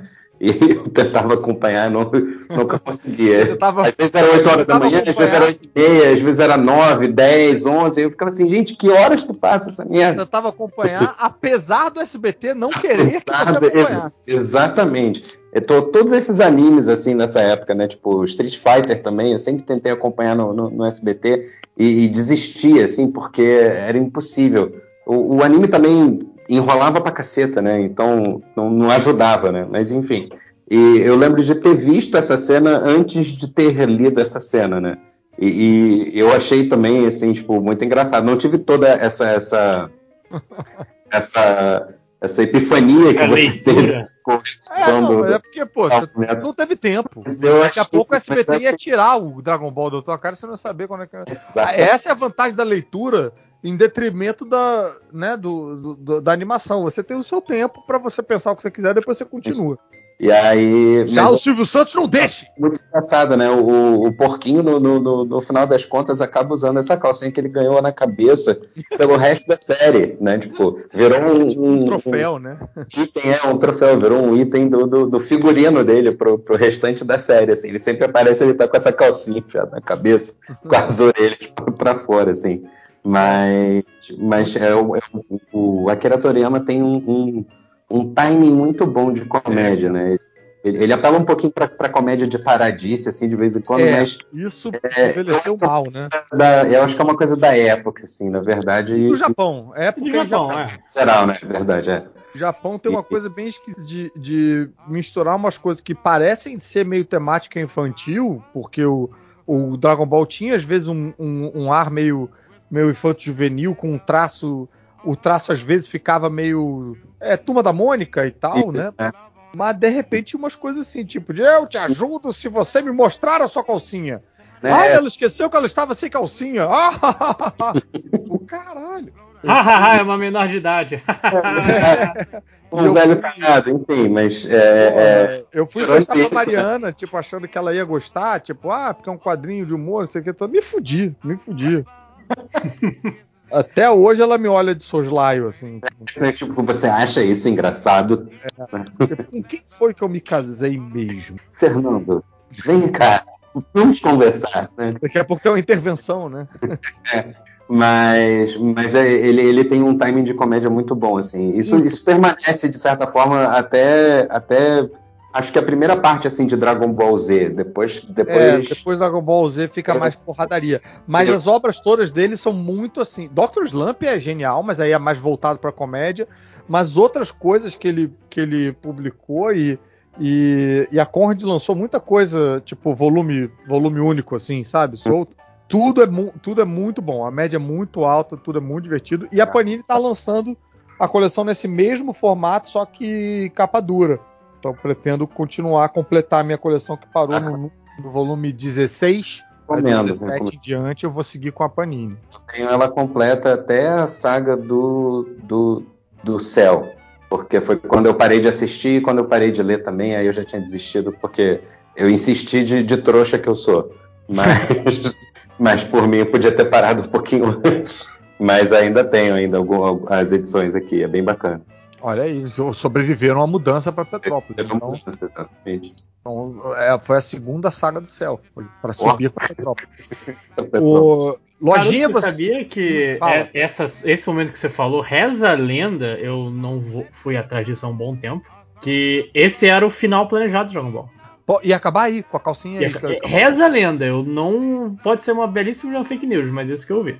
Mas olha, eu vou dizer que faz sentido. Tipo, no stand-up a gente separa a melhor piada pra fechar e aí você não continua, né? Você gastou ali o piadão, acabou, acabou, acabou. Tchau, valeu, galera. A gente se vê semana que vem.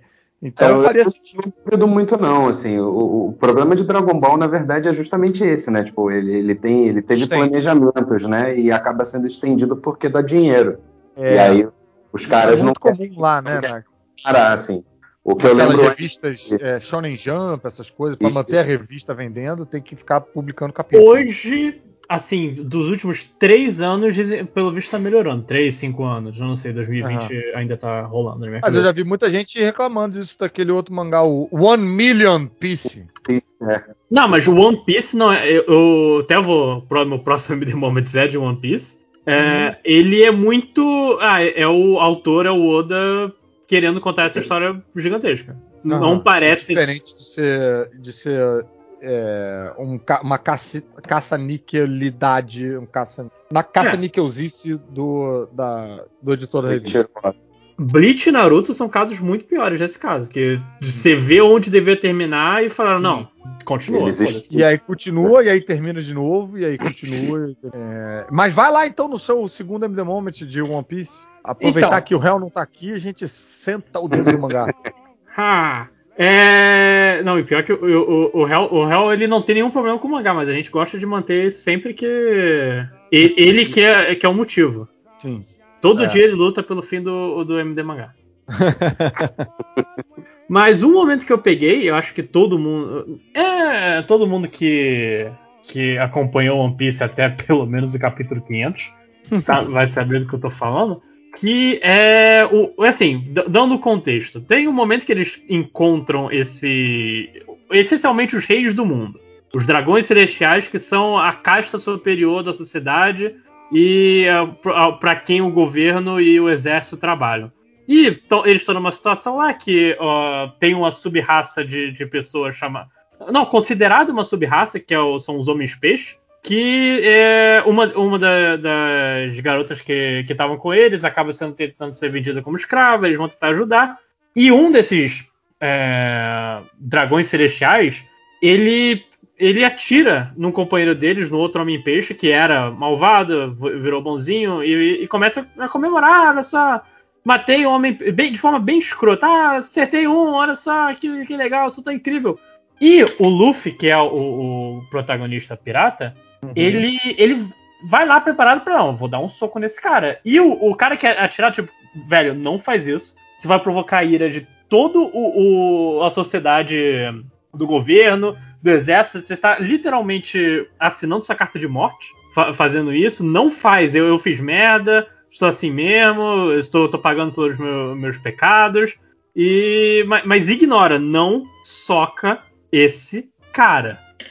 E na página seguinte o Luffy soca o, o dragão celestial com um, um soco, um belíssimo soco, que inclusive já foi referenciado pelo pelo Salimena, no, no gibizinho lá perto de 2018.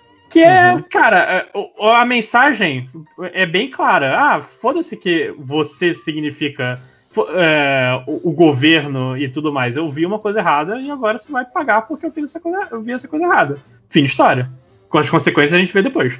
Você botou aí um momento? Botei. Tá Ah. no chat. Eu tava procurando aqui, na verdade. Ah, olha aí, pô, um belo socão.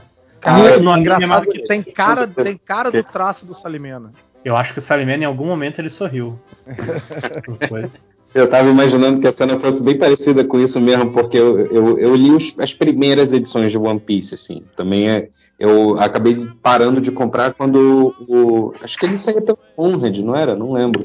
Sim, saía pela Conrad, aí a Panini comprou os direitos. Aí, aí parou de sair, né? E aí eu parei de comprar, e aí quando voltou eu já, já, já não estava mais interessado, assim. E aí, ainda bem, porque senão eu ia estar comprando até hoje, né? Sei lá. não acaba nunca, né? Eu vou estar com 80 anos lá, ai meu Deus, será que vem sair a próxima edição de One Piece? E, dificuldade na sua mudança. é verdade. A mudança ia ser só a coleção de One Piece. Mas o. Cara, esse desenho dele é muito bom, cara. Eu gostava muito disso. Esse, esse socão com a, a cara do, do, do boneco do, do, do cara recebendo soco em primeiro plano é sensacional, assim. Acho muito bom. Então esse momento mexeu contigo, Lojinha. Você tem vontade de abandonar todo o senso comum e dar socões de vez em quando diante da injustiça? Exatamente, só que um nazista. Esse é o uni- essa é a única mensagem que tem. Essa, essa é a mensagem do One Piece. Na verdade, é a mensagem de toda a literatura nerd. Jones, né? Como é que é, Cadu? Sigo, sigo o exemplo de Indiana Jones, né? Tipo, É isso aí. Durante um tempo a, minha, minha, minha foto de capa no Facebook era, o- era o Indiana Jones socando nazista no, no, no filme.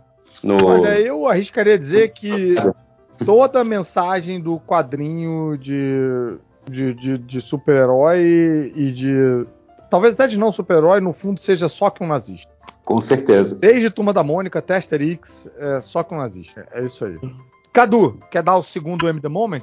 Então, eu vou fugir um pouco do mangá, vou puxar um pouco a sardinha pro, pro, pra Rebobinando essa semana. Boa! É assim que se É. faz. É, eu, eu reli recentemente o, o, o- tudo que saiu de Marvel Zombies até o momento, aparentemente, né?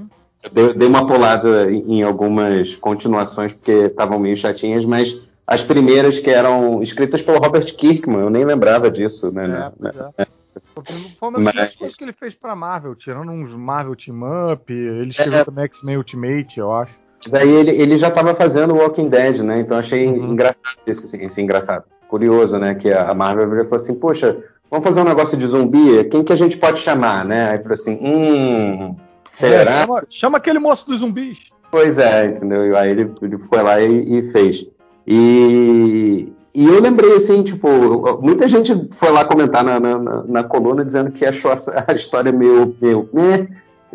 Pô, eu assim, ah, tá, tudo bem, mas, mas... tá- mas a galera foi comentar falando da revista do Kirkman ou foi comentar por conta do What If do, da semana passada? Não, foi por causa da, da, da Da revista, revista mesmo. né? Da revista mesmo. Ah, olha. Então nós temos, a gente não tem bazingueiro comentando lá na Rebobinando. A gente tem raiz. Ela saiu na, na Marvel Max, aqui no Brasil. Sim.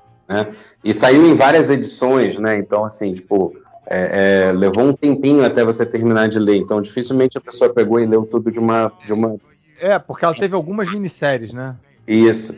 Mas ela teve cinco. Teve cinco Marvel. Zombies e mais uns quatro a cinco é, é, one-shots espalhados, assim. Mas do Kirkman foi Marvel Zombies 1, 2 e um que ele chama de Dias dos Mortos, que é contando a origem. É tipo um prequel, né? Do, do, Uhum.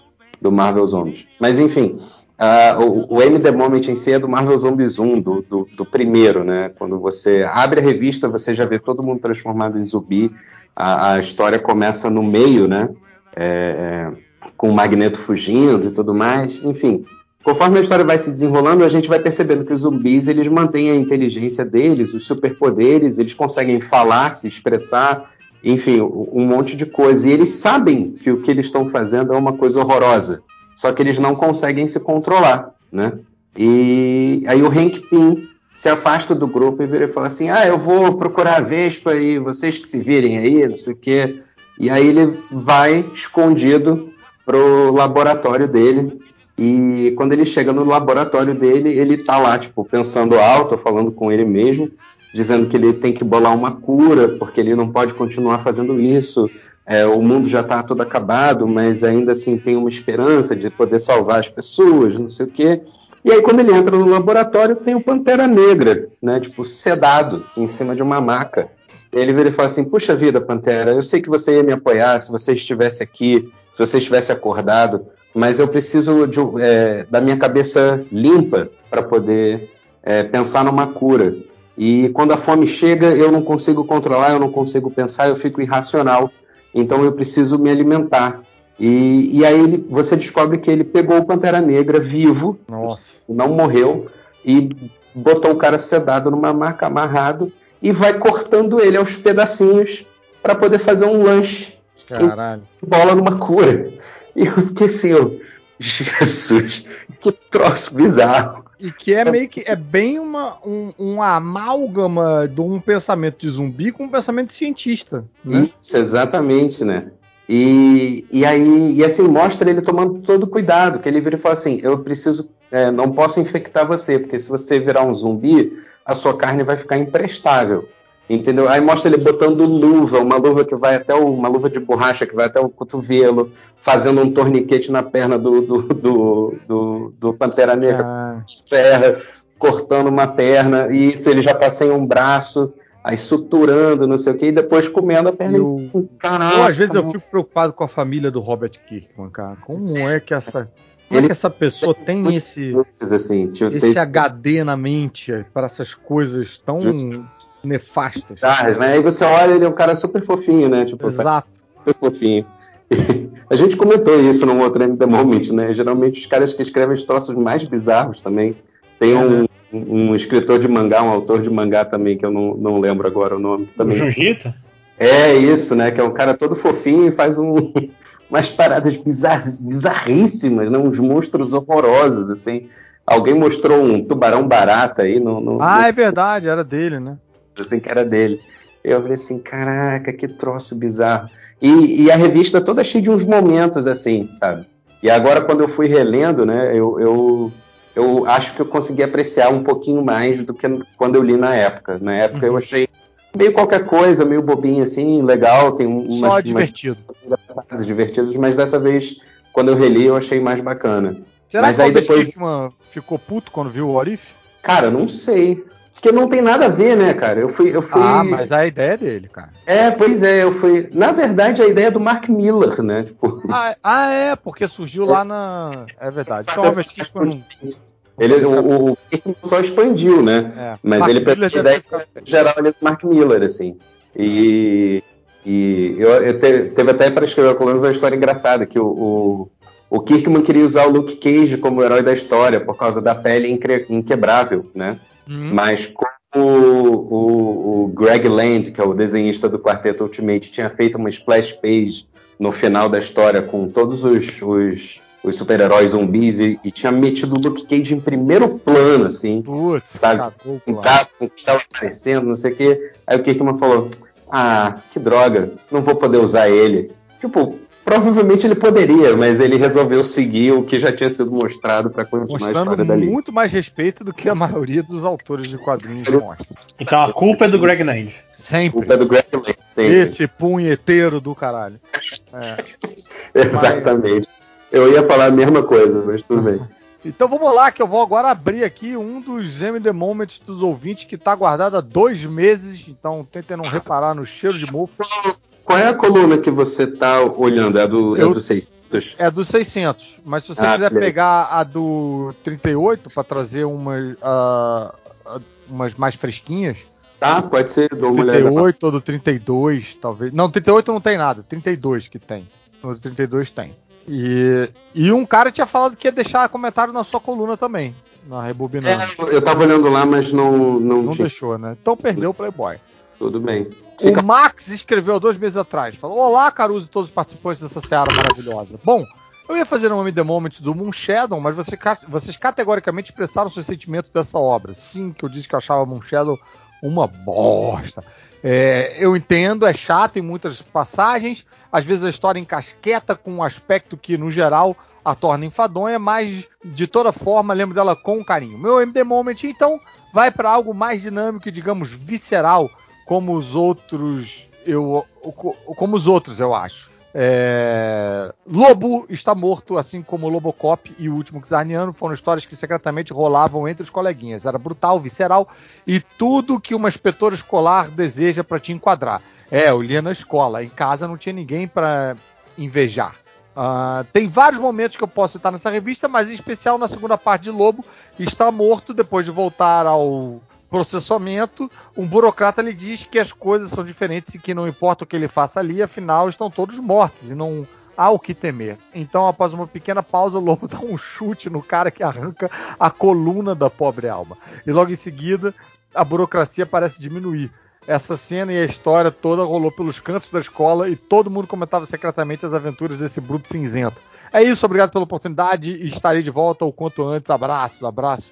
Pra você também, Max, muito obrigado por trazer aí um pouco dos seus estandis. Eu falo, o bom do MD Moments é isso também, né? A gente sempre lembra dessa época do colégio que você levava o gibi pra escola e, e, aí você, ou você ou seu amigo, né? Tipo, era a pessoa, a única pessoa com aquele gibi que tinha uma coisa muito espetacular acontecendo, né? E aí todo mundo queria ver, todo mundo queria saber o que estava acontecendo, e todo mundo queria pegar ali para ler, né? Essa história do lobo tem muito essa cara, assim, né? De tipo, caraca, olha só, ele, o maluco dando um chute, saindo a, a, a, coluna do outro pelo outro lado, não sei o quê.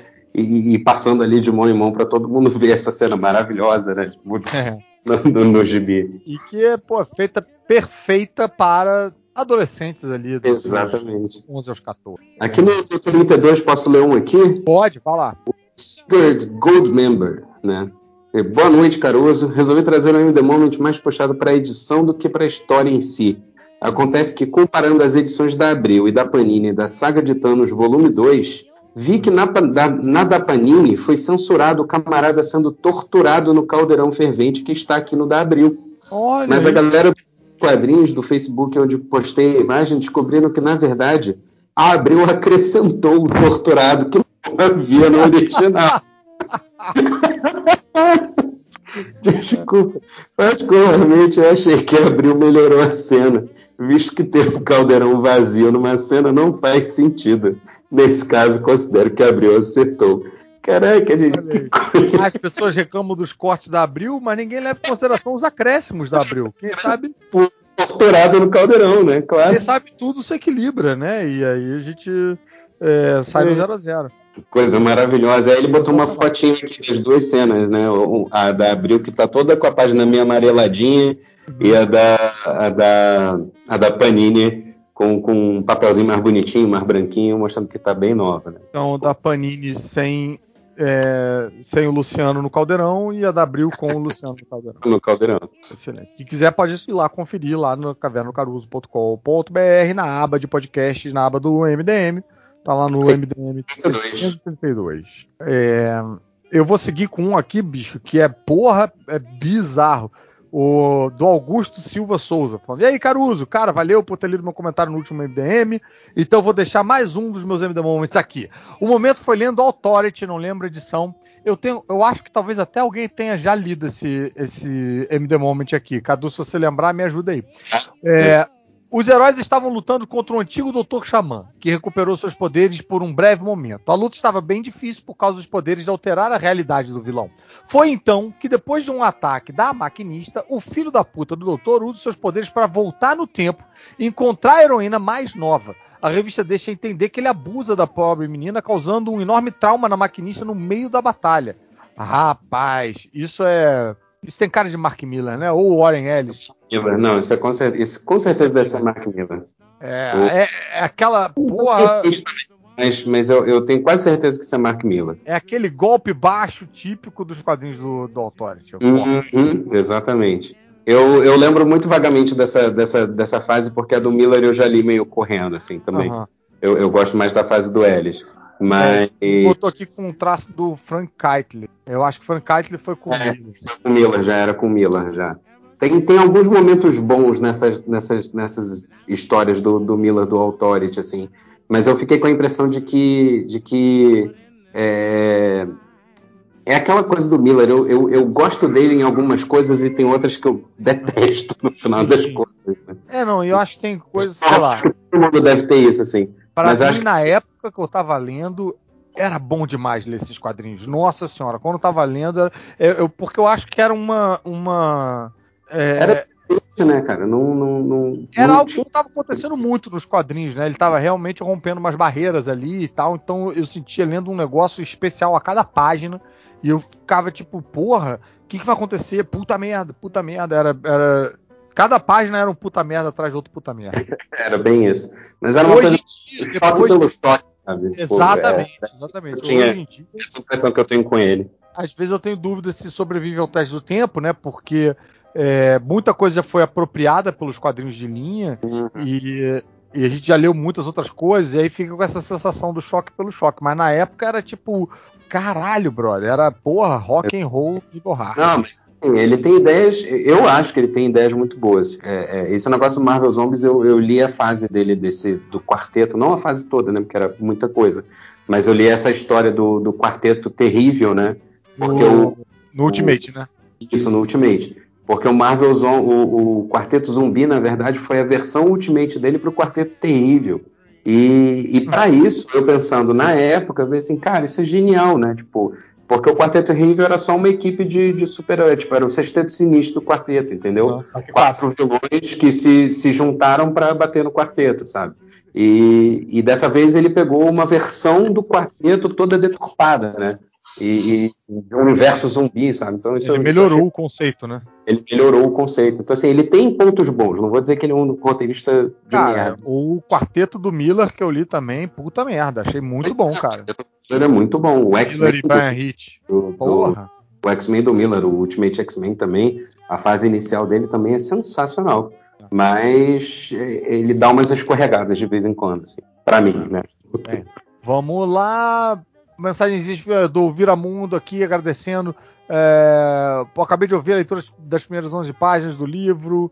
Por favor, continue. MD- e MD Macbeth, além do MD Moments. Valeu até breve. Pô, obrigado, Viramundo, pela força. Pô, o MD Macbeth é difícil de, de, de fazer sempre, porque tem que juntar todo mundo, né? Pegar os amigos todos e tal. Eu, eu tentei apro- apresentar um projeto.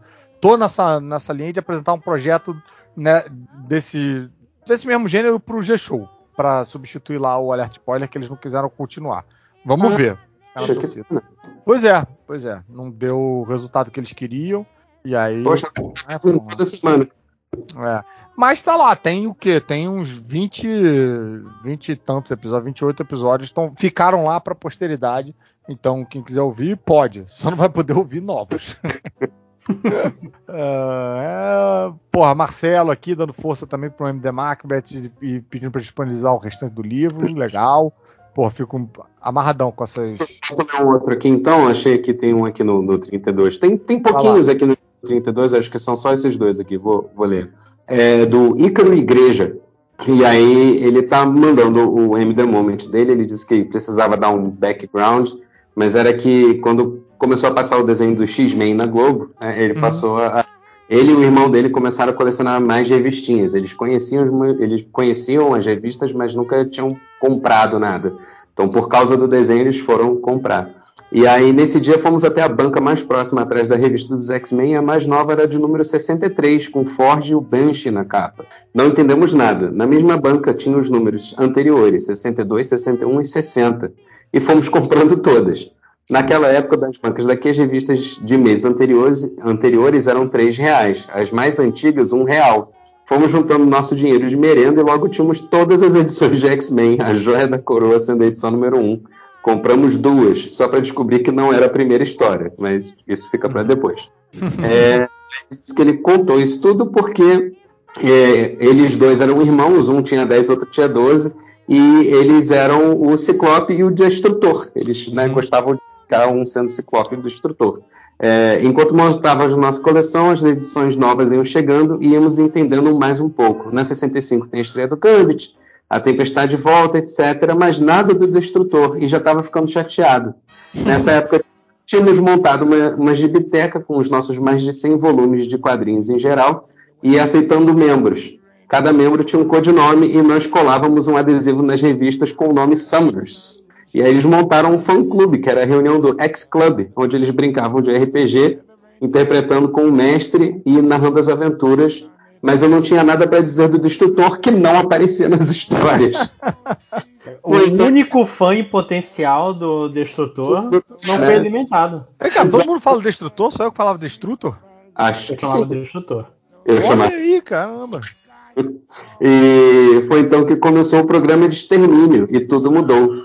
Adorei os desenhos do Jim Lee e do Bogdanov. Aí, Caruso. Eita, rapaz. E mesmo Alex estando do lado dos vilões, ele estava lá. O meu M, gente, então é a página da briga entre Scott e Alex, quando Scott fala para ele: "Você é meu irmão" e traz o Alex de volta. Para mim foi significativo, pois eu adorava o meu irmão, mas ele não é e nunca foi de demonstrar afeto. Que tristeza. É, mas que Mas- bom que pelo menos o irmão dele nos quadrinhos demonstrou. A contraparte dos quadrinhos foi afetuosa. E é, é isso que importa. Então, antes de mim, como sempre, e assim que terminou, veio me entregar e me abraçou. Eu só entendi o abraço depois que terminei de ler com água nos Ah, olhos. olha aí, que fofo, cara. Então o irmão na vida real foi afetuoso também. Afetuoso também por causa da história dos dois irmãos. Olha só que bacana, né? Quadrinhos salvam vidas. E aí a cena é uma cena, eu lembro dessa cena do, do, do programa de extermínio, que o, o Alex ele tá com uma lavagem cerebral trabalhando pro, pro pessoal de Genosha, né? E o Ciclope entrou infiltrado como mutoide, aí ele tá com uma, eu chamo de peruca de careca, né? Ele põe aquela, aquela touquinha assim de careca com um número estampado na testa e um visorzinho todo esquisito, e eles estão brigando e lutando, e, e ele pega o, o destrutor por trás, dá uma chave de braço nele, e fica dizendo, você é meu irmão, cara, volta, volta, você tem que se lembrar do nosso acidente, não sei o que. Aí o, o destrutor chora assim, desce aquela única lagriminha do olho, né, no, desenho. E ele assim, é verdade, eu me lembro, eu me lembro. Né, tipo, mas ah, essa cena é bacana, eu gosto. Eu gosto dessa fase, porque também foi a fase que eu comecei a ler X-Men, assim, né? Eu peguei coisa do, do- do- da equipe depois, mas indo no sebo, muito parecido com, com os dois irmãos aqui. Mas, mas eu gosto bastante dessa saga. Eu gosto mais da cena dos dois irmãos do, do comentário do que dessa aí, do- dos quadrinhos. Mas o X-Men tem essa coisa mágica, né? De quando você finalmente pega uma saga do início, rapaz, você se sente por dentro de tudo. Você se Ah, sente é a pessoa mais, sei lá, a, a fonte de informação do planeta Terra. É, esse momento mágico quando você tá entendendo o X-Men. É raro, acontece. Queria agradecer também o comentário do Cevale, que, pô, elogiou aí a- a- as horas todas lá do, do podcastão. E vou chegar aqui no Renato Santos, falando: o meu momento é na saga é, Segundo Advento dos X-Men, quando Nimrod, Nimrod tá caçando a Hope e tava quase pegando ela. O Noturno aparece entre os dois e acaba sendo atravessado pela mão do vilão. Ele então pede a Deus que o dê forças para o último teleporter para o último teleporte. Na ilha, quando a, X-Force chega, a cara do Ciclope já entrega que houve uma baixa e o Logan na hora sabe de quem estão falando. Como ele soube? Será que ele como ele soube? Será que ele não sentiu o cheiro o cheiro do Wagner? Porra, o cheiro é acho que não precisa nem Não. ser o Logan para sentir, é enxofre, né? Enxofre, né? Hã? É, é isso que eu falo, é enxofre, o cheiro é enxofre. é. né? Ele sentiu, ele sentiu em outro país. Ah, a página dele morrendo, seguida pela tristeza do Logan, foram as coisas que, que me marcaram. Aí ele botou aqui, ah, porra. E eu, eu gosto desse artista, inclusive. É, né? Eu não vi muita coisa desse cara, não. Não, não lembro o que, que ele tá fazendo agora, mas ele desenhou X-23 uma época e eu não sei mais o que, que ele fez. Ele faz umas boquinhas parecidas com Lênio Francis Yu e Mark Teixeira, como se tivesse uma, uma outra arte final por cima de um, de um, de um traço do Lênio Francis. Inclusive, é, essa fase que, que o Nimrod estava caçando a. que eles- era interessante porque a primeira coisa que ele fazia era se livrar de todos os tele- uh, teleportadores. Então ele matou uns dois Ah, teleportadores. então é Nimrod mesmo, não é, Nim, não é Nimrod. Eu, conf- eu confundi com aquele robozão lá que. Ah, mas é. Não, É esse? não é ele. Era outro. Era Ah, outro cara que eu não lembro agora. Era o, o nome da, da história é o Second Coming. Tá. E eu não sei agora. Tô tentando catar o, porque eu quero saber o nome do, do artista. Mas era o Bastion. Tá. Era Bastion, Stephen Lang, Bolívar Trask, William Stryker e Cameron Rod. É um, uma misturinha aqui de Clube de Inferno e. E a Nimrod, o Nimrod também. Eu, é, Esse cara é, É, o Nimrod? é o Nimrod. Eu, não- eu, não, eu não lembro desse. Eu, não, acho que eu não cheguei a ler essa história. É porque acho que o Nimrod Rosinha não é dessa história, mas é o. Nimrod, Tem né? mais de um Nimrod. É, pode ser um- um- uma nova versão, né? Porque eles adoram fazer isso também, né? Tipo, pega um personagem já antigo É, e Nimrod 2.0. exatamente dá O Nimrod Rosa não era só do. do futuro. Futuro esquecido. Dias do futuro. esquecido? Ah, não, mas ele chegou a aparecer, ele, ele voltou no tempo em algum momento. Ele chegou a aparecer em algumas histórias na, na- na- no passado, né? Que seria o nosso presente, assim. Mas eu, eu lembro dele em algumas histórias enfrentando, acho que os X-Men do, do- da Austrália lá. O pessoal que se. Da, da Longshot, Tempestade, Wolverine, Colossus, essa galera. Mas esse aqui eu não conheço, eu acho que eu não cheguei a ler essa história, então não. não. Eu nem lembrava, eu nem sabia que o, que o Noturno tinha morrido já. Morreu, mas tá bem. Morreu, morreu, mas passa bem. Mas tá bem. É, com isso, em mente eu quero ler aqui um comentário do Fer Correia, que não é exatamente um Homem the Moment, mas rapaz. é, bem, ele fala aqui, ó. Quando o citaram, o Spawn no, quando citaram o Spawn no podcast, eu me lembrei imediatamente do meu M The Moment da vida real. Não é um dos quadrinhos, mas é da, da vida dele. O mais louco é, é, é ter o. É que ter os 5 horas participando ainda fez todo sentido. Vocês vão entender já já. Fala, certa vez a revista do Spawn teve uma promoção. As 666 melhores frases sobre algo que eu não lembro ganhariam um hominho do Spawn da McFarlane Toys. E eu fui Ah, eu ganhei! Eu ganhei! Você Desculpa. ganhou também? Eu ganhei também. Era, era dizer o, o, o que, que você faria se, se, é, é, é, se, se você acabasse o poder e voltasse pro inferno. Tipo, o que, que você ia fazer com, com do, do, do inferno? Ah, o que, que você ia eu fazer? fosse- Eu tinha botado alguma coisa do tipo que eu ia derrotar o Malhoboja e ocupar o lugar dele no inferno. O que o- é incrível é que depois acabou acontecendo isso na história mesmo. Olha, e você ganhou um Roubaram. bonequinho. Você devia ganhar Royal. É da né? Exatamente. Mas aí eu ganhei um bonequinho e eu tava todo empolgado porque eu achei que ia ganhar um bonequinho do Spawn e eu ganhei um bonequinho do, do Shadowhawk. Shadowhawk. Ah, É, nossa, não sabia nem que o existia Wolverine, bonequinho. aquele Wolverine, Wolverine prateado da, da Image. Ah, Mas é o nome desse cara? É... Tá, O mas Silvestre? é. Não é o Silvestre, não. pro Will Potassi? Pô, Também não. É... Tá, merda. Vou lembrar. No- Mas a história Lembrei do... aqui do, do autor, é Mike Shoy que, que fazia isso. Sumiu, inclusive, pela Wikipedia. Ah, que desenhou lá o Second Coming. Second É. Coming. Sumiu, Mas, ó- mas, pelo Instagram ele tem uma página não sa- not safe for work. Eita, É. nossa senhora. Então esse aí é do... do... Da escolinha Greg, Greg Land de, de desenho. Não, é- é- não, não a história. é, Porque assim, pelo Instagram parece que ele tá mais em pintura hoje em dia. Ele, ele cresceu, essa coisa de Ah. quadrinho. Largou essa coisa de quadrinhos. Largou essa vida Mas de deixa eu continuar aqui o relato do Fer Corrêa, porque não chegou ainda na, Desculpa, é porque eu, me trouxe memórias, mas vai lá. Não, não, não. Você vai, você vai dar graças a Deus de ter interrompido no momento que você interrompeu. Aí ele fala que ele foi um dos felizes ganhadores, junto com o Cadu. Falta a gente descobrir quem eram os outros 664 ganhadores, mas a gente já tem dois aí. O problema é que logo depois eu tive uma úlcera e quase morri. Fiz cirurgia e a caralha toda. O lado bom é que eu tinha 18 anos e era o meu segundo dia no quartel. Logo, fui dispensado. A parte ruim, a minha mãe atribuiu a minha doença ao tinhoso, ao sete pele, ao esquerdinho, mochila de criança, o manda áudio.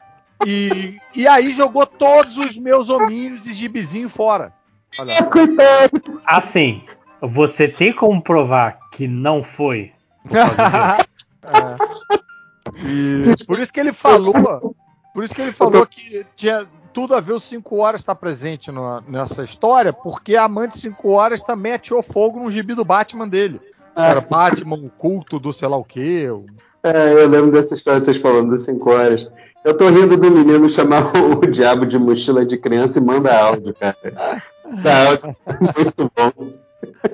Ai, ai. Mas aqui ele, botou uma foto dos bonequinhos, né, cara? É. é. Vi Eu não lembro maneira. é, mas parece que ele se deu melhor do que você na- nesse Esse- ranking aí. Exatamente, né? Ele ganhou um bonequinho mais maneiro, mas a mãe dele jogou fora, então. É, então, ainda no tá final com- das contas, O meu ainda tá guardado aqui, pelo menos. Você provavelmente foi protegido porque a, sua frase e- implicava em derrotar o demônio. Então você tava do lado dos céus.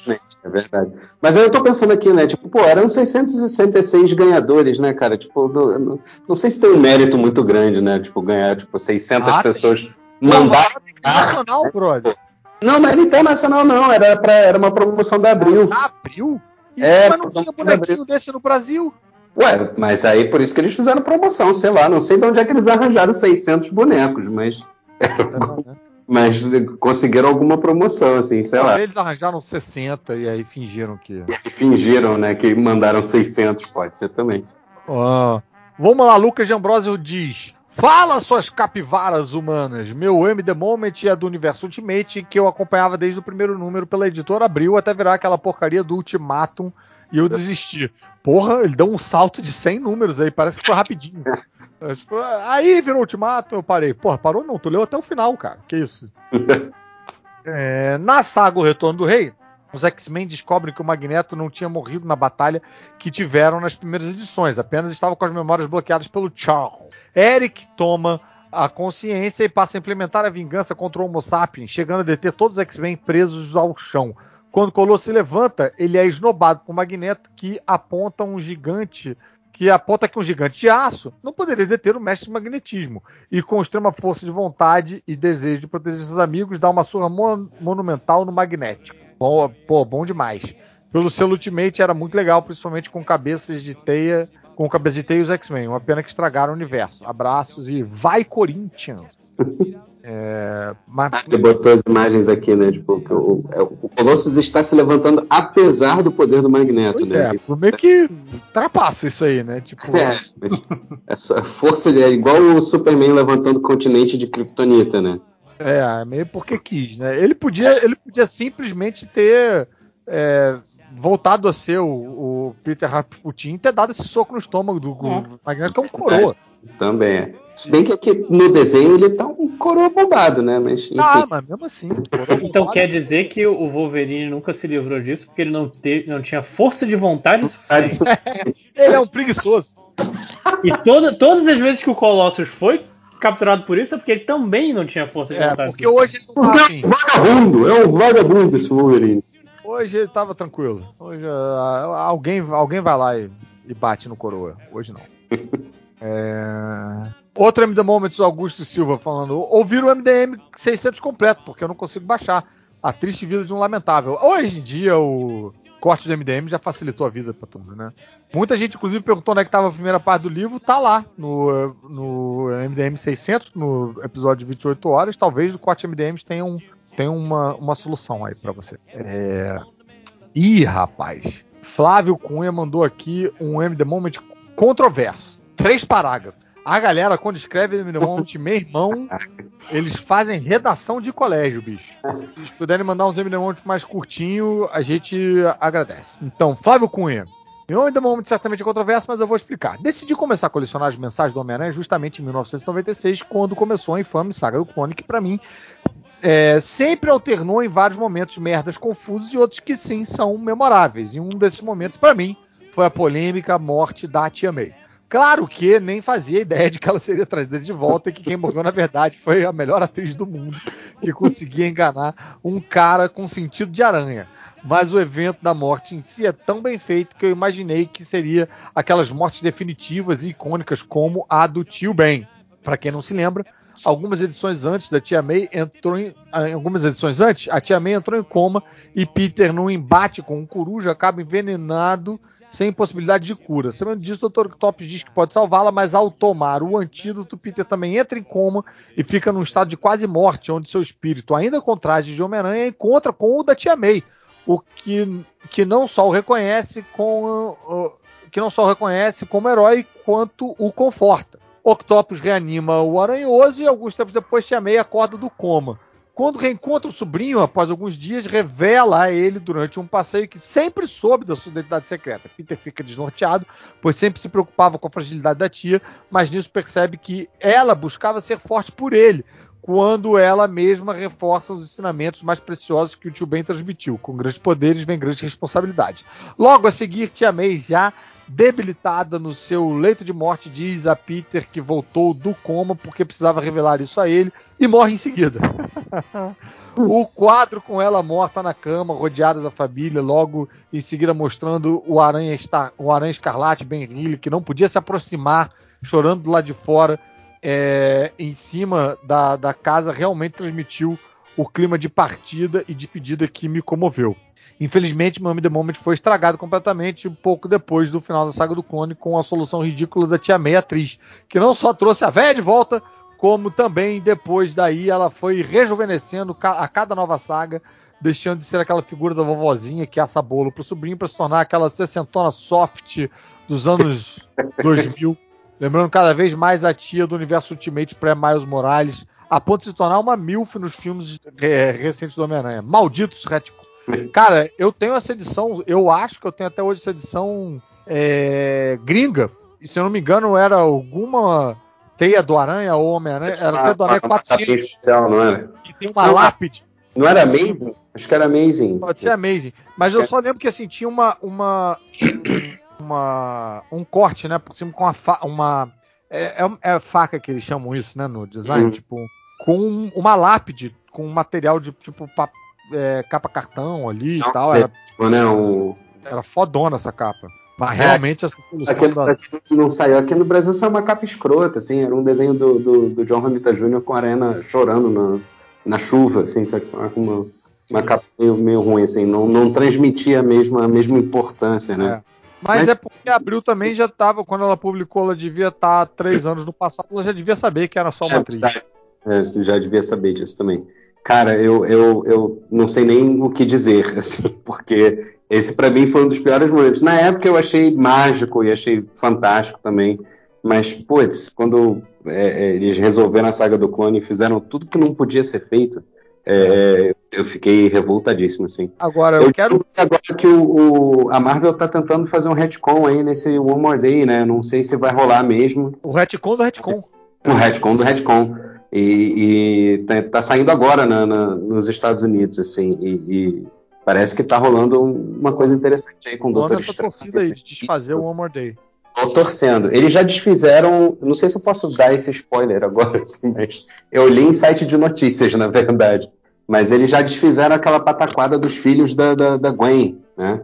Fizeram agora, né? Foi, foi semana passada nesse nível. Semana passada, é. Eles desfizeram agora, assim, e eu fiquei, fiquei muito feliz, porque isso também era uma coisa que era difícil de engolir. É, o retcon, é. retcon utilizado para o bem.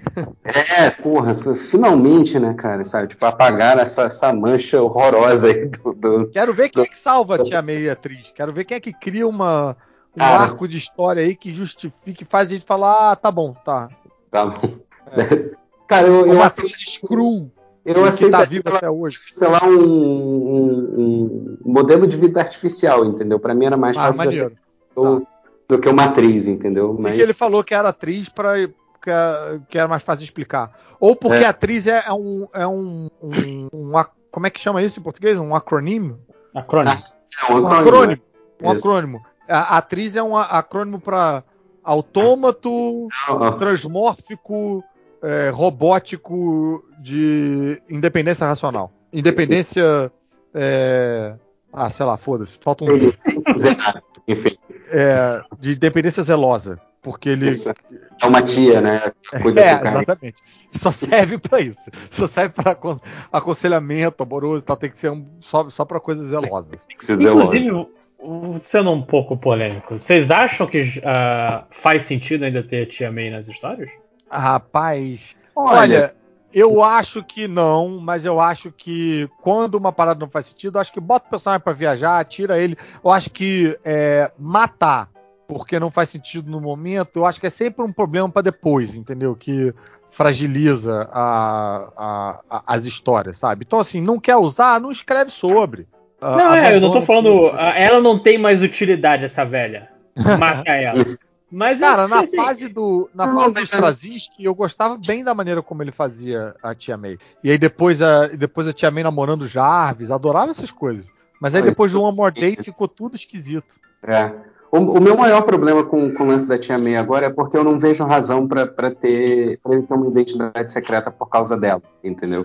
Sabe, eu, eu acho que muitos dos super-heróis hoje em dia, né, tipo, não tem mais muito essa, essa necessidade de uma identidade secreta como havia na época em que eles começaram a ser escritos, assim, entendeu? Aham. O, o Aranha, quando ele revelou a identidade na Guerra Civil, eu achei que aquilo ia dar um, um, um gás nas histórias que, que talvez fosse melhorar muito as coisas, né? E no final eles se acovardaram e desfizeram tudo de um jeito que, que ficou pior, sabe? Mas. É, e é um, eu acho que Mas é, um, coisas assim que são é uma próximas, eu não vejo muito, muita necessidade. É igual o Jonah, né? Tipo, ele, na- nas histórias atuais, o, o Jonah já, já. O Jameson já sabe já sabe. a identidade se- secreta do Peter. Eu acho que a Tia May Inclusive, ele fica muito animado em ajudar o, o Peter sendo mais chato ainda.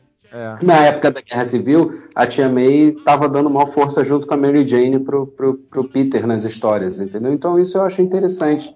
Eu acho que ele não precisa guardar isso dela, entendeu? Ele pode ter uma identidade secreta pro público. Como ele usa uma máscara, ninguém vai eu acho saber. que a identidade secreta é um, é um coeficiente de drama que é- eu acho que ajuda bastante nos roteiristas. Tem que, tem que disfarçar, tem que sair Sim. pra trocar de roupa, tem que.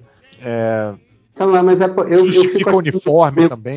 assim, sei lá. Pelo menos pro, pro, pro, pro, pro núcleo do personagem ali, do, É. do, do Peter. Esse é, núcleo uma talvez que, nunca vai mudar, entendeu? Que é Tia May, Mary Jane e Jameson, sabe? isso foi uma coisa É que um eles conseguiram fazer gradativamente com o Demolidor. Eu acho que por ele ser um personagem que tem menos, menos gente querendo meter a mão e que Uhum. aos poucos os personagens no elenco de apoio iam descobrindo a identidade e, e continuava sabendo. E aí isso vai criando também um meio que um, um, um- um circuito de, de, de ajuda ali pro personagem, Uhum. né? De- o, o Fog sabe, aí a namorada sabe, enfim, isso vai, vai deixando também tudo mais interessante, mais realista do que sabe, lavagem cerebral não sabe mais. Sabe, mas é um ator. Não sei o que, sabe? Pô. Então, é. Mas é isso.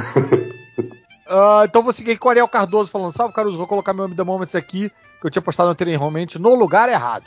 Aconteceu bem recentemente, fiquei acordado até bem tarde lendo Sandman 5, um jogo de você, que termina no velório da Wanda, a mulher trans. Ih, rapaz, eu, eu li isso aqui? Ah, não, eu devo ter lido quando ele botou em outro lugar. É, mulher trans vestida pela família como um homem enterrada com, com seu nome de nascimento. A Barbie, protagonista da edição, testemunha todo o preconceito durante o velório e no fim pinta o nome da sua amiga na lápide com um batom rosa. Terminei de ler bem tarde e fiquei um tempo pensando em como deve ser triste não encontrar aceitação nem na hora da morte. Pouco tempo depois, mamãe me acordou para contar que minha avó tinha falecido. Puta merda. Ela tinha Alzheimer já avançado e a morte veio como um descanso. Durante o velório, não pude deixar de pensar no contraste das situações em como é um privilégio poder encarar esse tipo de situação com paz em vez de revolta. Estranho pensar que se passaram 30 anos desde que o Gaiman escreveu essa história e ainda não avançamos como deveríamos. Obrigado pelo Me The Moment.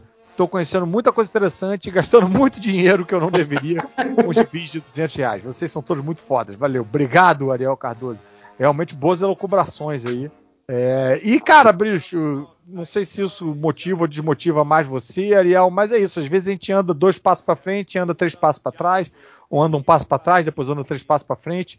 É meio cíclico, assim, né? Então, parado a gente não tá, mas a gente sente esses movimentos todos, é sempre bem sofrido. Mas esse momento realmente é bem foda do. do... E ainda mais se você pensar que isso foi escrito ali, final dos anos 80, anos 90, onde essas coisas não eram, não eram tão discutidas, né? Ai, mas É. política nos meus quadrinhos. É. Ah, agora a Netflix vai querer lacrar quando lançar o Sandman. Caralho, bro, a pessoa nunca leu o Sandman. Ah, né? Tipo, ainda mais com uma história dessa. pois é.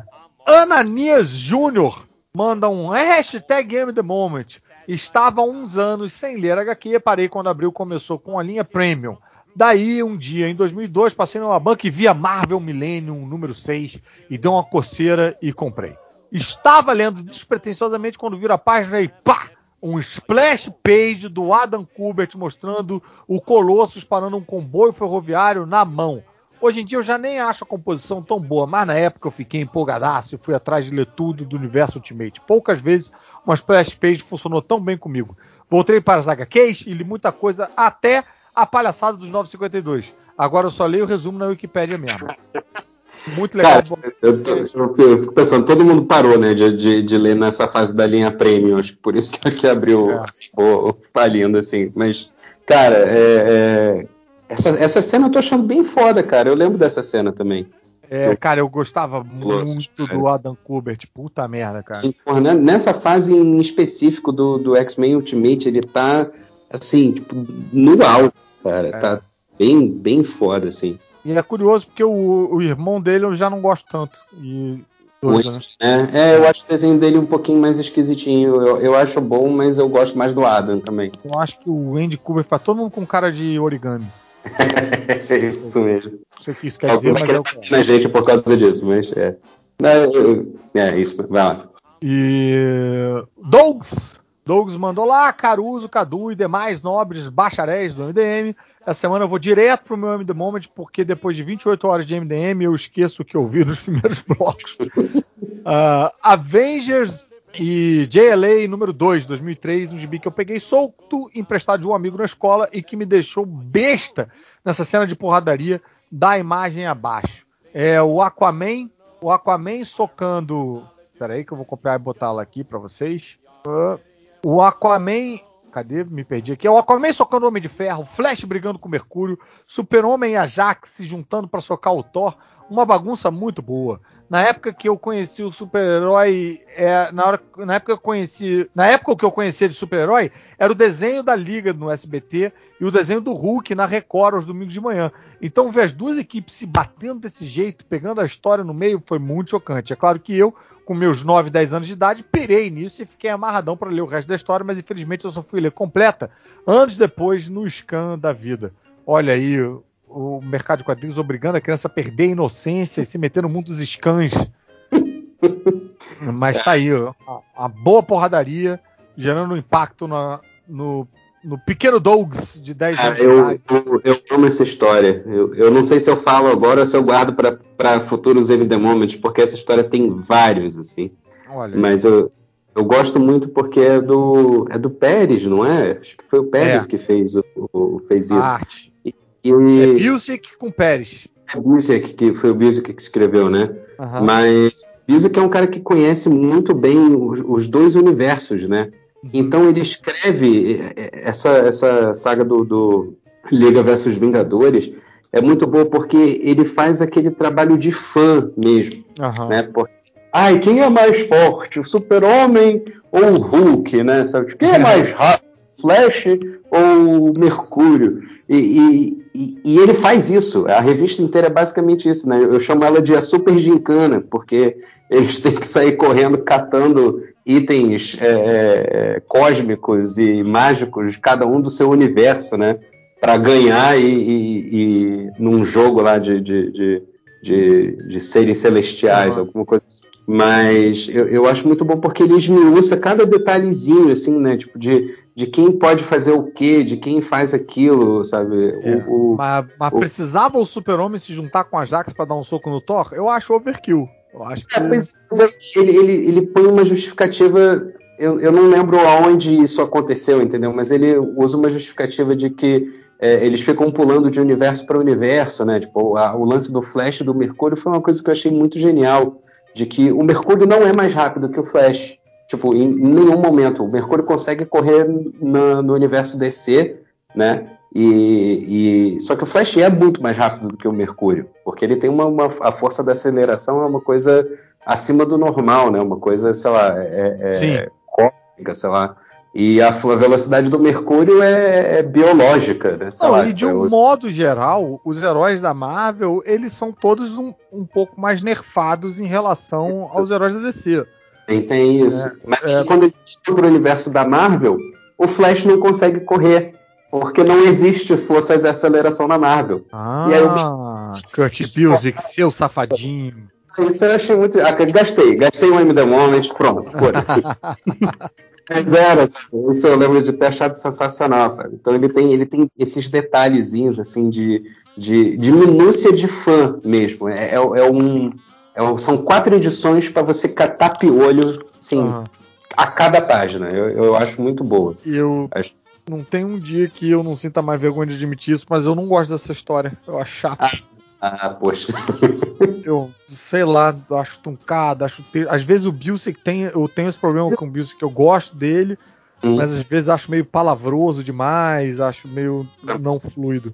É, Ah, mas é isso. A história, no final das contas, ela. Eu, eu, eu, eu dou o braço a torcer nesse caso. A história nem é Uhum. tão maravilhosa assim. Mas eu gosto dessa, dessa, dessa brincadeira dos detalhes, entendeu? Eu acho que, pra mim, o forte dela é isso: é, é- é jogar a lenha na fogueira de discussão de fã, entendeu? Gosto dessa história bem mais do que o Marvel vs DC, por exemplo. Ah, claro, né? Pô, resolver as paradas atrás do bar é foda, né? Atrás do balcão do bar. Sabe? Tipo, jogar uma É. baleia em outra e. Ah, ganhei. Sabe? Mas, Mas com isso eu li todos os MD Moments que estavam acumulados eh, lá no- na caverna do Caruso.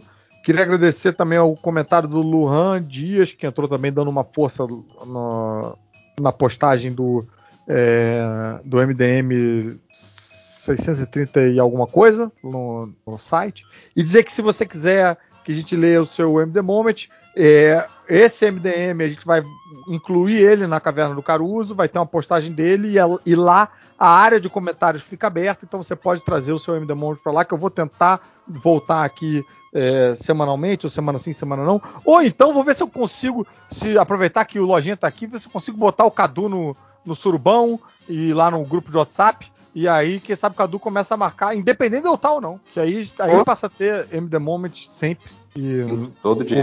acho comigo muito bonito Cadu, você achar que eu tenho só admin daquele grupo. Ah, mas você é o. Você é o, é, o, é o mais MDM de todos nós aqui presentes, então você é o que tá validando. Tá configurando que é Que um. não é nenhuma vantagem, né? Mas então vai ter o post lá na, no- no- na Caverna do Caruso. E aí lá a área de comentários fica aberta. Eu faço aqui, quero reiterar o pedido pra galera acessar o- a, a coluna do Cadu toda segunda-feira, na- rebobinando. Relembrando, basicamente fazendo o MD Moment por escrito lá no, no- Exatamente. na Lá Caverna do Caruso. Deixem comentários lá pra ele também. Sigam o, o Cadu no Instagram, no, no arroba, no arroba Tá. Cadu Castro. Com E no K. Twitter é com K no Cadu, né? Isso. E o que mais que você vai dizer? Acho que é isso aí. Queria mais uma vez agradecer ao apoio da galera toda, a essa comunidade maravilhosa do MDM que faz esse verdadeiro carnaval fora de época aí acontecer a cada postagem. E acho que é isso. Acho que é isso. Estamos de volta, senhoras e senhores. Estamos de volta. E se Deus quiser, semana que vem tem mais. Então, Lojinha quer dar um recado? Você pode. É, eu, eu tenho que guardar os recados. Ah, não, caralho, tem recado importante. Vai lá, vai lá. Semana que vem meus livros estão de graça. De novo.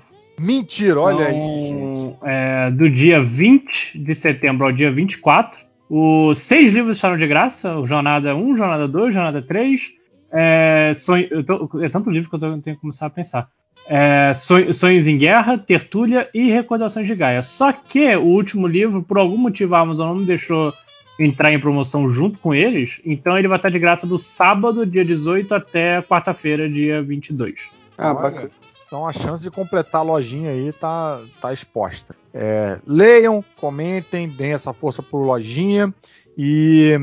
Ah, e dia 20, final de setembro, eu devo fazer uma apresentação de improvisação online. Então quem quiser saber mais, siga o arroba Haroldo Impro, Haroldo com H, tá? Que vai estar tudo avisado lá na- no devido momento. Então é isso, gente. Lojinha, muito obrigado pela participação. Cadu, muito obrigado pela participação internacional aí diretamente de Petrópolis.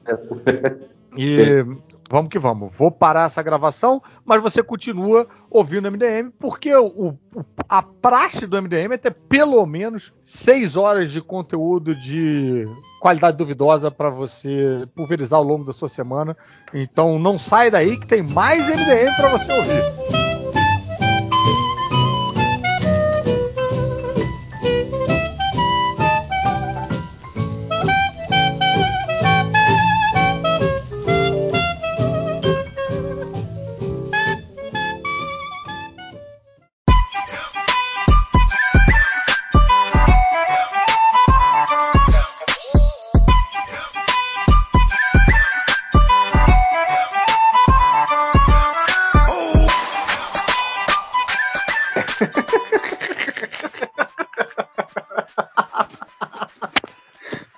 Lembrado, Deus. Não entendi a, a referência. Qual que é? Você, sua mãe falou isso pra você? Hum? Quando tinha visita na sua casa? O que que é? Não entendi. Vem pra sala conversar com as visitas. Hum, Sua mãe nunca falou isso? Você tinha visita e você não queria saber de ficar conversando? Queria brincar com alguma coisa? Geralmente era o contrário. Pediam pra eu sair porque estavam chegando as visitas. Mentiroso. Muito Volte para o seu porão. As visitas estão chegando. E te dava um tapa na cara, era isso? E fique quieto! e não Jogava uive. um... Nossa, que exagerado. Mas já tá gravando, viu? Só pra avisar vocês. Cuidado com o que Eu tô fala. sabendo, eu vi aqui. Já parei de falar mal do, de quem merecia ser falar mal, falado mal. Porra, velho, eu. Eu. Eu tô triste, cara. Fica Tô triste não, depois pior. Tô, tô tristão, como dizia Cacete Planeta. Tô sofrendo, É. É, eu fiz uma thread lá sobre imagens que marcavam a infância. Aí eu botei aquela do quadro do dinossauro na rodovia. E aí eu citei uma outra imagem que marcou muito a minha infância que eu nunca mais consegui encontrar. E aí eu fiz até um rascunhozinho de como ela era, mais ou menos. E nenhum, nenhum filho da puta até agora, tipo, falou, porra, essa imagem é, é essa aqui, ó, sabe? Tipo, porra, velho. Tomar no Sabe, cu. sabe o que isso significa? O quê? Que todas, as Sonhou com pessoas, essa parada. que todas as pessoas que viram essa imagem já morreram. Pode ser Ou também, isso. ou você sonhou. Não, cara, não sonhei. Era um- uma revista que tinha na minha casa, que tinha essa ilustração em página dupla, assim. Só que eu Aí não é lembro tipo- que, eu não lembro que revista que era. Era aquelas ilustrações bacanas, tipo, tipo arte sessentista, assim, tá ligado? Aquelas, aquelas coisas que os caras, os ilustradores imaginavam como era o, como seria o espaço no futuro, só que baseado com a tecnologia que tem na época, assim, né? Aham, aham. Mas você não ajudou não sabendo qual era a revista, né? Ah, mas pô, eu tinha Bom, Quatro, essa aí o cara tá, quatro, meio, cinco tá meio anos, né? apertado, né, nesse foguetinho. Pô, maluco, É, se, então, se eu te perguntar. Era, era exatamente assim, lojinha. Era um tubo com o cara apertadinho lá dentro, assim, como se fosse um- uma nave para uma pessoa só. Dá assim. nem pra coçar a mão ou coçar o rosto. É tipo um jetpack, mano. É, exatamente. Cara, já Mas, procurei. réu, Diga. não, não manda esse caô de que você tinha 4, 5 anos, não. Se eu te perguntar o que aconteceu no Super as Aventuras Marvel número 2, do quadrinho 5 da história de sei lá quem, você sabe. É, não. Eu sei porque eu tenho a revista até hoje e eu reli várias vezes, né? No decorrer da minha vida. Agora, se eu só tivesse, só tivesse lido ela em 1982 e nunca mais, eu acho que eu não lembraria, né? 4 anos, 1982. Que mentiroso. Não, em 82 não. Em 80 eu tinha 4. Não, em 78 eu tinha 4. Você é um novão, né? Eu sou um garoto. Até o Lojinha é velho, cara. Lojinha já passou dos 30 anos, velho. 28. Lojinha, com 15 anos ele vestia igual o meu tio se veste, mano. Tem isso? Sapatênis. Você usa sapatênis, né, Lojinha? não, não, quando, quando eu me mudei. Mas, é, não, com a- pior. com a Você usa moca, não. mocassim, não é mocassim que você usa? Não, a É. agora, agora eu tô com. Esse nome da parada Agora, agora que eu divido, agora que eu divido apartamento, é, por algum motivo sumiu. Esse, esse mocassim, não entendi o motivo. Mas você tá brincando que agora você tá usando sapato social, cara. Não, assim, em, primeiro lugar, eu muito tempo não uso sapato. Porque a pandemia realmente me, me deixou. Tô, devo ter, eu tô com aqueles pés já, já sem forma. Mas eu tenho um, um- um sapato uma- da Mr. Cat. Não sei se vocês é, vão julgar, mas eu, não- eu só sei o formato dele assim. É aquele que Caraca, tem, já tem. Tem franjinha na frente, o sapato? Não, tem. Com certeza. tipo cowboy. Não, é que todo, às vezes- todo podcast eu falo que é melhor julgar do que ser julgado. Então eu vou julgar, não importa qual sapato você falar. O que eu comprei foi um, um- um tênis de corrida, já, já me preparando pra en- entrar num parque de novo. Caraca, vai no Ibirapuera, tá cheião de gente lá. Eu não, tá maluco? Ibirapuera não, vou, entrar- vou no parque aqui perto que, é, que vem duas pessoas e um periquito. Cara, esses dias que eu fui, eu botei o tênis que eu tive que ia até um, uma, tipo, um, um mini mercado que tem aqui perto de casa. Mas tá ligado aqueles tênis que faz, sei lá, dois anos que eu não, que eu não coloco? Os caras soltou a sola todinha. do- Eu voltei com a sola na mão. Cara, eu acho bizarro isso, né, cara? Esses tênis. E, tipo assim, é um tênis de marca boa, é Timberland, tá ligado? Mas eu acho Uhum. engraçado isso, que se você usar ele durante dois anos, ele fica de boa. Agora, se você deixar ele parado durante dois anos, começa a zoar, né, cara? Tipo, solta, descola as paradas, né? Descostura Sim. sozinho. Cara, é muito bizarro isso, velho. Que, que, que magia Não negra será que é essa que eles usam na confecção dos sapatos, cara? Porque não tem lógica. Tipo, você usar ele durante dois anos devia desgastar muito mais do que você deixar ele dois anos guardado, entende, cara? Eu não entendo isso, velho. Pô, esse lance de sola me lembra que é uns. Em do- em 2019 ainda eu torci o pé e não melhorava. Eu, eu fiquei, fiz fisioterapia e ainda tava sentindo dor. E aí eu descobri que meu pé é torto. Até aí.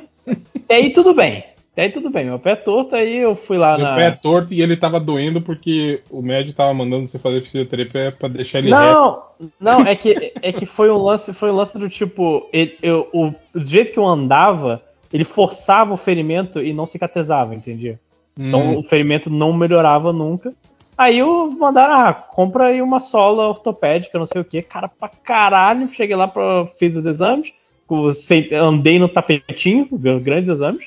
E a mulher chegou, pô, é, ca- cada um era mil reais, era uma parada nesse nível de caro. É, Era caro pra caralho. Ela falou: ah, tem quatro modelos aqui: É, de tênis de corrida, ta- sapato normal, sapato social e chinelo pra ficar em casa. Aí eu, isso, final de 2019. Eu olhei, pô, sapato normal, eu só posso comprar mais um porque eu só tenho dinheiro pra mais um. Eu, pô, eu não fico em casa. Vou comprar o de sapato de corrida que eu tô andando no parque. Vai ser mó ideia inteligente. Dois meses depois veio a pandemia. E eu nunca mais andei o sapato. Então, quando você for usar, vai soltar a sola, viu, cara? Vai, vai quebrar meu pé. Usa ele de vez em quando em casa mesmo, cara. Sim, eu sei, eu só que aí quando vim eu esqueci a sola no corpo, foi uma merda. Mas agora eu acho que eu tô. É tipo a, ca- a casa do meu sogro, que fica aqui ao lado, né? Tipo, que eles ficam no, no- no Pantanal lá, né? Mora no Pantanal. Só eventualmente que eles vêm pra cá. E aí, tipo, no período de cheio, eles ficam, sei lá, quatro meses sem vir pra cá, né? Aí, esse tempo, ele voltou agora, esses dias aqui, e tá quente pra caralho, né? E aí o ar-condicionado pifou. Justamente nos dias mais quentes, assim, né? Porque, porra, três meses parado, né? O ar-condicionado, né? Sem, sem funcionar. Dá aquelas merda, tipo, o gás vai embora, né? essas paradas assim. Porra, foi mó perrengue aí no meio de, de pandemia, não se achar nego pra consertar, não sei o que, e o caralho é quatro. Aí acabou que ele comprou um, um ar novo aqui e os caras vieram instalar. Mas, É. cara, eu fico puto com isso, com coisas que você não usa e quando você vai usar elas estão quebradas. Sozinhas, do nada, que ficaram guardadas. Não existe isso. Isso Tinha, vai contra as Tinha leis uma da natureza. tinha comunidade no Orkut que era a maldade do ser inanimado. Era um negócio desse, não. É isso, isso. Tipo aquelas paradas, tipo, a caneta ficou, sei lá, cinco meses virada de cabeça com a bundinha pra um- de onde. sem- Com a tinta caindo pra. É. pro, pro lado contrário, né? Dentro da- da- do seu armário e no acondicionado. Aí quando você põe ela no seu bolso, em três minutos ela vaza e caga toda a sua roupa, né? Exato. É a maldade. O, o, o objeto inanimado, ele é mal por natureza. É, tá a história. Essas são as suas energias, suas baixas vibrações, suas, suas bad vibes que ativam nos objetos. Pô, mas eu vou te dizer, melhor do que eu quando quebra uma parada que você tá usando o dia inteiro. Tipo, essa TV aqui Meu- que eu tô esperando ser trocada. Teve uma pior comigo, Lojinha. Foi a minha máquina de cortar cabelo. Ela quebrou, ela queimou na minha mão quando eu tinha cortado metade do meu cabelo. Aí é foda. Aí eu fiquei aí uns, uns três dias parecendo um maluco com o cabelo metade falou cortado. que foi o trabalho, assim, né? Uhum. e as pessoas, as pessoas ficavam me olhando na rua. é legal porque elas, tipo assim, sabe? A pessoa pensa duas, três vezes antes de vir conversar com você, sabe? tipo, só falam com você o estritamente o necessário. Então, aconselho, viu? Vocês que não gostam muito de lidar com pessoas, cortem só metade do cabelo. Caraca, se eu ver alguém na rua assim, eu vou, eu vou pensar, é, esse ouviu o conselho do El. E aí é é mais um motivo pra se afastar. Ouvinte do MDM. Vocês têm recados? O Lojinha eu sei que tem. Eu tenho. Essa semana. ah, na verdade, esse podcast sai na sexta, se tudo der certo. E sábado começa meus livros de graça de novo. Cara, pandemia ainda está rolando, então o contrato é claro, óbvio, a regra é clara. Vou colocar os livros de graça sempre que der. Só que é, deu, eu não sei o que aconteceu na Amazon, ela não deixou colocar os seis de uma vez. Então, o meu novo livro, Os Sonhos de Guerra, vai estar de graça de sábado, dia 18, até quarta-feira, dia 22. E os restantes livros vai estar de graça no dia 20 de segunda-feira até sexta-feira. Simples assim. E é, livro de graça. Vai lá, vai lá, lê, vai lá. Não devia ser o contrário. Lojinha. Você botar pr- primeiro de graça os primeiros livros e deixar pra última semana um livro novo? Não, é que, eu, eu- é que eu fui. Eu fui colocando, fui colocando, fui colocando. Aí no último que tava na lista, ele não deixou por algum motivo. Eu não tinha como voltar atrás nos outros. Eu, ah, Ah, pô, foi a Amazon que trollou você. foi a Amazon que me sacaneou. Claramente um, um- um ataque. Nem o- Vocês viram a live hoje do, do Bolsonaro? Não? Caraca, ninguém. Não, mano. Ele, não, mas vocês ouviram Claramente o Jeff falar da, da do live do Bolsonaro? falou, lojinha. Toma. É, seu otário. Mas o lance que, que teve hoje, o, o, o, Bolsonaro, ele tava falando de remédio pra Covid e caiu misteriosamente a live. Só que caiu ao mesmo tempo no Facebook e no YouTube. Que não são, assim, não é uma questão de censura se essa porra acontece ao mesmo tempo em duas plataformas diferentes. Mas já estão falando que não, olha só, fui, fui, fui censurado. Caiu. Eles devem ter tirado essa merda e estão vendendo que foram censurados. Hum, mas, tipo, tava falando merda, tava falando de remédio que Ah, não tem tava. como falar. Tava tentando vender remédio anti-Covid. Que agora a gente viu que foi testado pelo novo Dr. Mengele do Brasil, né? Cara da Prevent Senior. Então, cara, tinha que tirar mesmo a live do ar. Não, mas caíram os dois ao mesmo tempo. Então o pessoal não É, tá. provavelmente a cagada foi dele, né, cara? Da, trans- da linha de transmissão dele. A internet dele que caiu, alguma coisa É, não pagou a internet do Palácio do Planalto, esse otário. Caloteiro, safado. Ele tá usando net, É, cancelou, Gatonete. cancelou a É, aquelas, aquelas que a milícia vende, né? No... Vou botar lá no do Planalto. Mandou chamar direto do Rio das Pedras. Mas e você, Léo, tem algum recado? É, eu tenho um recadinho aqui. Eu tenho um recado muito importante. Está em pré-venda na Amazon o quadrinho Teocrasília do meu amigo Denis Mello. Um quadrinho muito bom. Eu já li a primeira parte. Acho que vão ser seis partes. Tá? A primeira e a segunda parte estão, estão em pré-venda na Amazon. É, o, o quadrinho é sobre uma distopia no Brasil. Olha só, o Denis previu o futuro. Uma distopia no Brasil em que a bancada da palavra, que seria a bancada da Bíblia, o semelhante, né? Para não dizer o mesmo nome, meio que vence as eleições e aí o Brasil vira um, um inferno com uma ditadura religiosa, sabe? Não, não consigo É. imaginar esse tipo de coisa, não. É, isso é impossível de acontecer nos dias de hoje. É, exato. Então, mas o Denis começou a fazer essa parada em 2013, sabe? E ele já lançou, já tinha lançado antes a primeira parte, tal, no, no Catarse, e agora o Universo Guará pegou, vai publicar todas as partes. Então tá aí pré-venda na Amazon, Teocrasília, e aí, pô, vale muito a pena. O quadrinho é muito maneiro. Bom, eu lembrei do. Do Cadu, né? Que tem o Acelera também, né? Ele era São Paulo, É, não é? também tinha meio que essa temática aí. Aham. Foi na época da eleição do Dória para prefeito, eu acho. É, e deu, mó- deu um perrenguezinho pra ele, não, não rolou um, um- uma tentativa? Sério? Eu acho que sim. É porque o Acelera era o slogan do, do Dória, né? Ele fazia um. A vitória deitado e falava acelera. É. Mas enfim, é isso. O 5 horas tem algum recado? Tem recado, Teocrasília, é um livro do nosso colega Denis Mello. Alguém já falou sobre isso? Seu meu amigo pessoal. Ninguém importante. Outro recado, os livrinhos do Lojinha, gente, não percam de graça. Meus Ah, amigos, lembrou, Eu, lembrando. eu, é. eu, eu tuitei sobre os seus livros de graça, né? E veio gente lá da, falando, tipo, mas você já leu algum desses livros? É, tipo, sabe aquela. do Tipo, você não vai se posicionar a respeito disso, né? O cara o veio, veio. silêncio Ai, do ai. réu é O silêncio do réu.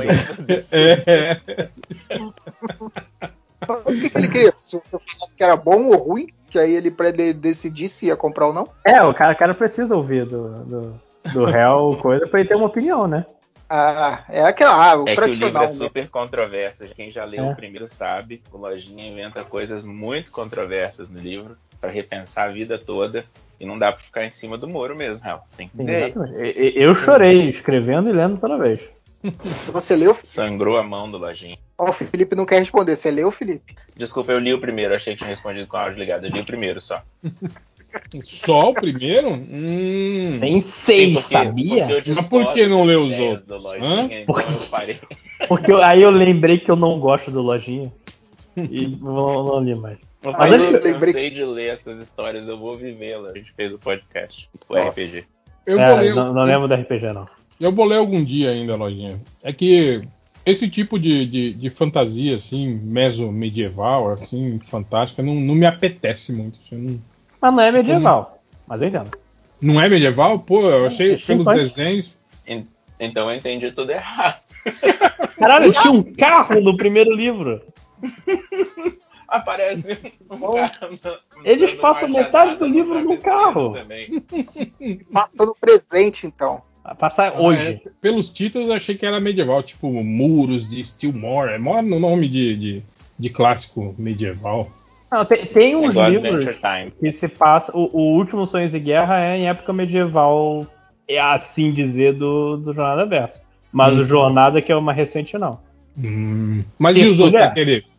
O, o, o, o, o de Gaia lá, como é que era o nome? O- Ah, ah, alguns contos são, outros contos não. Ah, então eu não tô errado totalmente. Não, não tá errado totalmente, não. A jornada especificamente. Inclusive, antes que eu esqueça, é porque o pessoal fala qual é o livro que eu tenho ordem que ler?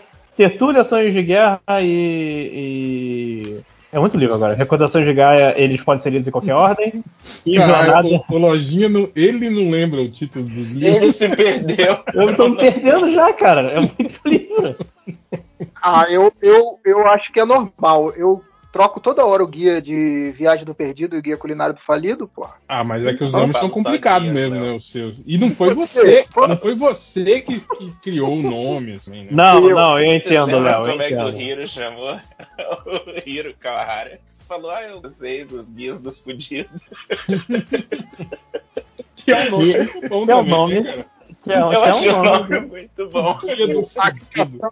Criação, a criação do guia culinário do falido foi assim. Eu não lembro quem escreveu no grupo que sugeriu guia culinário do faminto. E eu falei, aí eu escrevi, pô, ficou muito bom esse nome, guia culinário do falido. E aí tanto que o título vem cortado, vem riscado faminto e falido, não é isso, ô, ô Felipe? Mas você falou porque é você isso foi, foi burro e, e leu errado ou foi tipo coisa do corretor? assim?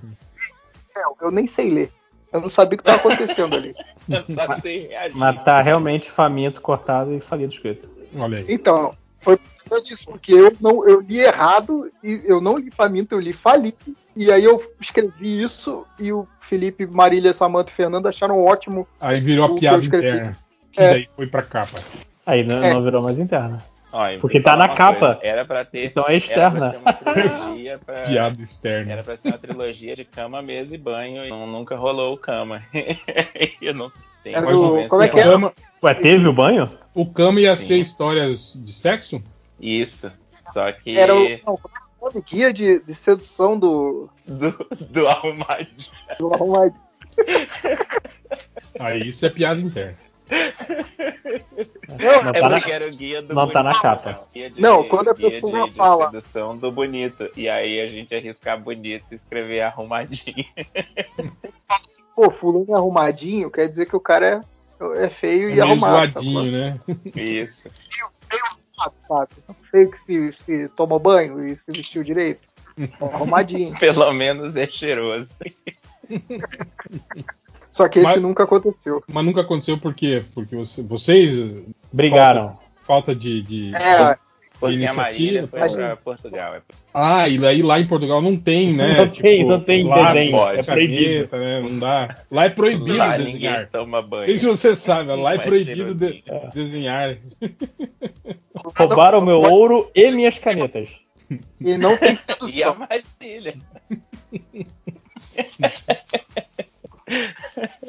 É, também vocês tinham, iam ter que tomar cuidado pra não, não, não soar aquelas histórias escrotas machistas, né? De vocês, assim, né? Sobre sedução, essas paradas assim, né? Aquelas histórias malucas de vocês, né? Então,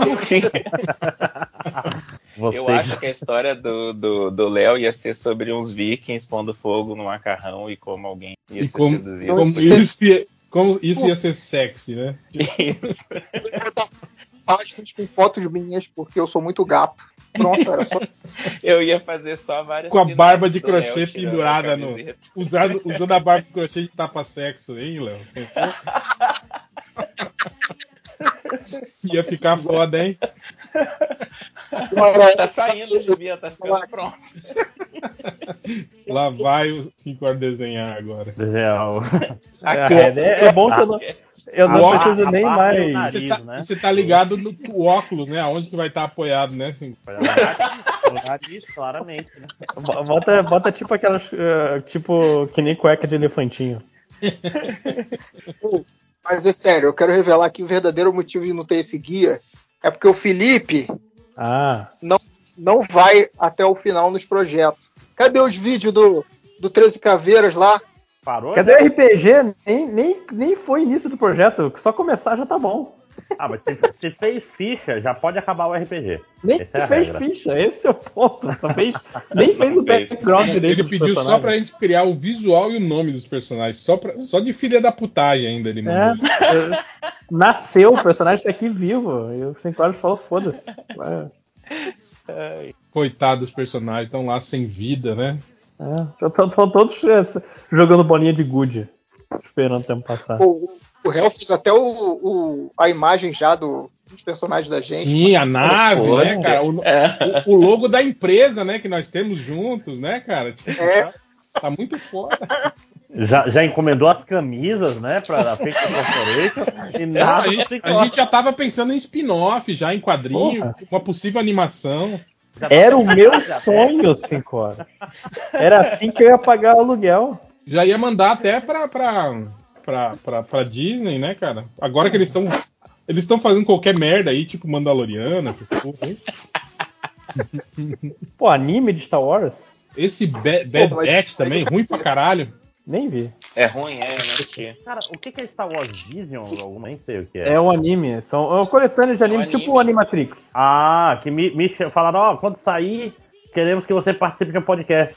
Eu, caralho, quando sair o quê, gente? Eu nem sei o que é isso. Star Wars Vision. É, é o Animatrix do Star Wars.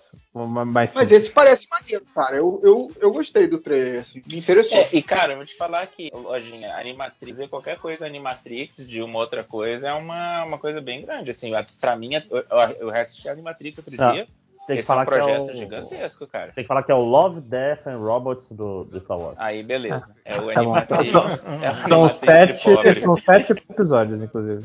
É, mas no um Eu Animatrix também tem, tem, Robots, tem, mas nem se compara Animatrix. tem coisa boa e tem coisa ruim também no Animatrix. Tem umas coisinhas É, mais ou menos ali também, cara. Não é, não é assim. também. É porque os dois não primeiros são muito bons, cara.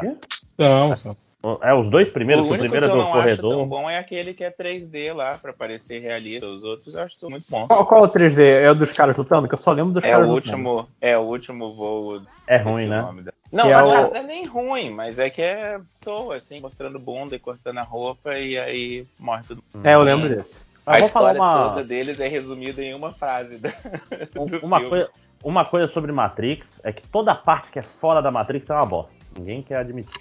É, é tudo uma bosta. Inclusive a Rave no, no coisa. Inclusive a Rave. Nossa, mas a Race talvez seja a pior parte. Pô, a invasão Eu lá de, de. Zion. Eu acho horrorosa, cara. Horroroso aquele cara só. Tipo, tipo CG de videogame, saca? Só fica. Não, eu achava engraçado aquele lance dos sentinelas ficarem todos agrupados pra, pra, pra levarem tiros juntos, né, cara? Em vez de, de se De espalharem. espalhar, né?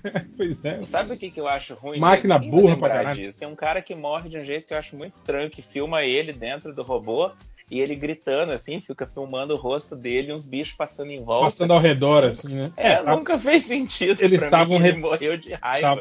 Estavam retalhando ele. Tanto que aparece ele, no- ele todo ensanguentado, caído depois, todo É. retalhado. Quer dizer, tá inteiro ainda do jeito Era- que tava, parecia. Como é que era? Mifune, não era o nome desse cara? Toshiro Homena- Mifune, né? Homena- Homenagem ao Toshiro Mifune. Era, era- ele era japonês. Referência, Mas né? Quando então- ainda não era modinha. É. Mas, mas é, é, eu nunca entendi muito também aquela parada da- da- da invasão a Zion. Agora o que eu achava engraçado é que no primeiro filme, Zion era traduzido na, na, na- Como Sião, Sião, né? como Sião, é. Acho, acho Eu acho bom. Eu acho certo. Sei. É, mas Então- então, Matrix massa. Oh, tem, lembrei de outro do cabelo branco, sabe? Gigante. Quem que fez? É o cara que fez o meu. Meu Animatrix. Eu já acho. Mas, ó, Ah, tá ligado só- no que eu tô falando? Enquanto ele, tá, enquanto ele tá procurando, eu só queria falar que Zion como Sião é melhor. E eu espero que no Green Knight, dublado, chame ele de Galvão e não de Gawain. Que eu achei a tradução maravilhosa. É, é que, é que parou isso, né, cara? Aliás, isso que a gente tava comentando no, no grupo paralelo lá, que foi justamente as a, a- a- popularização dos livros das lendas arturianas que, que parou esse, esse rolê de traduzir nome.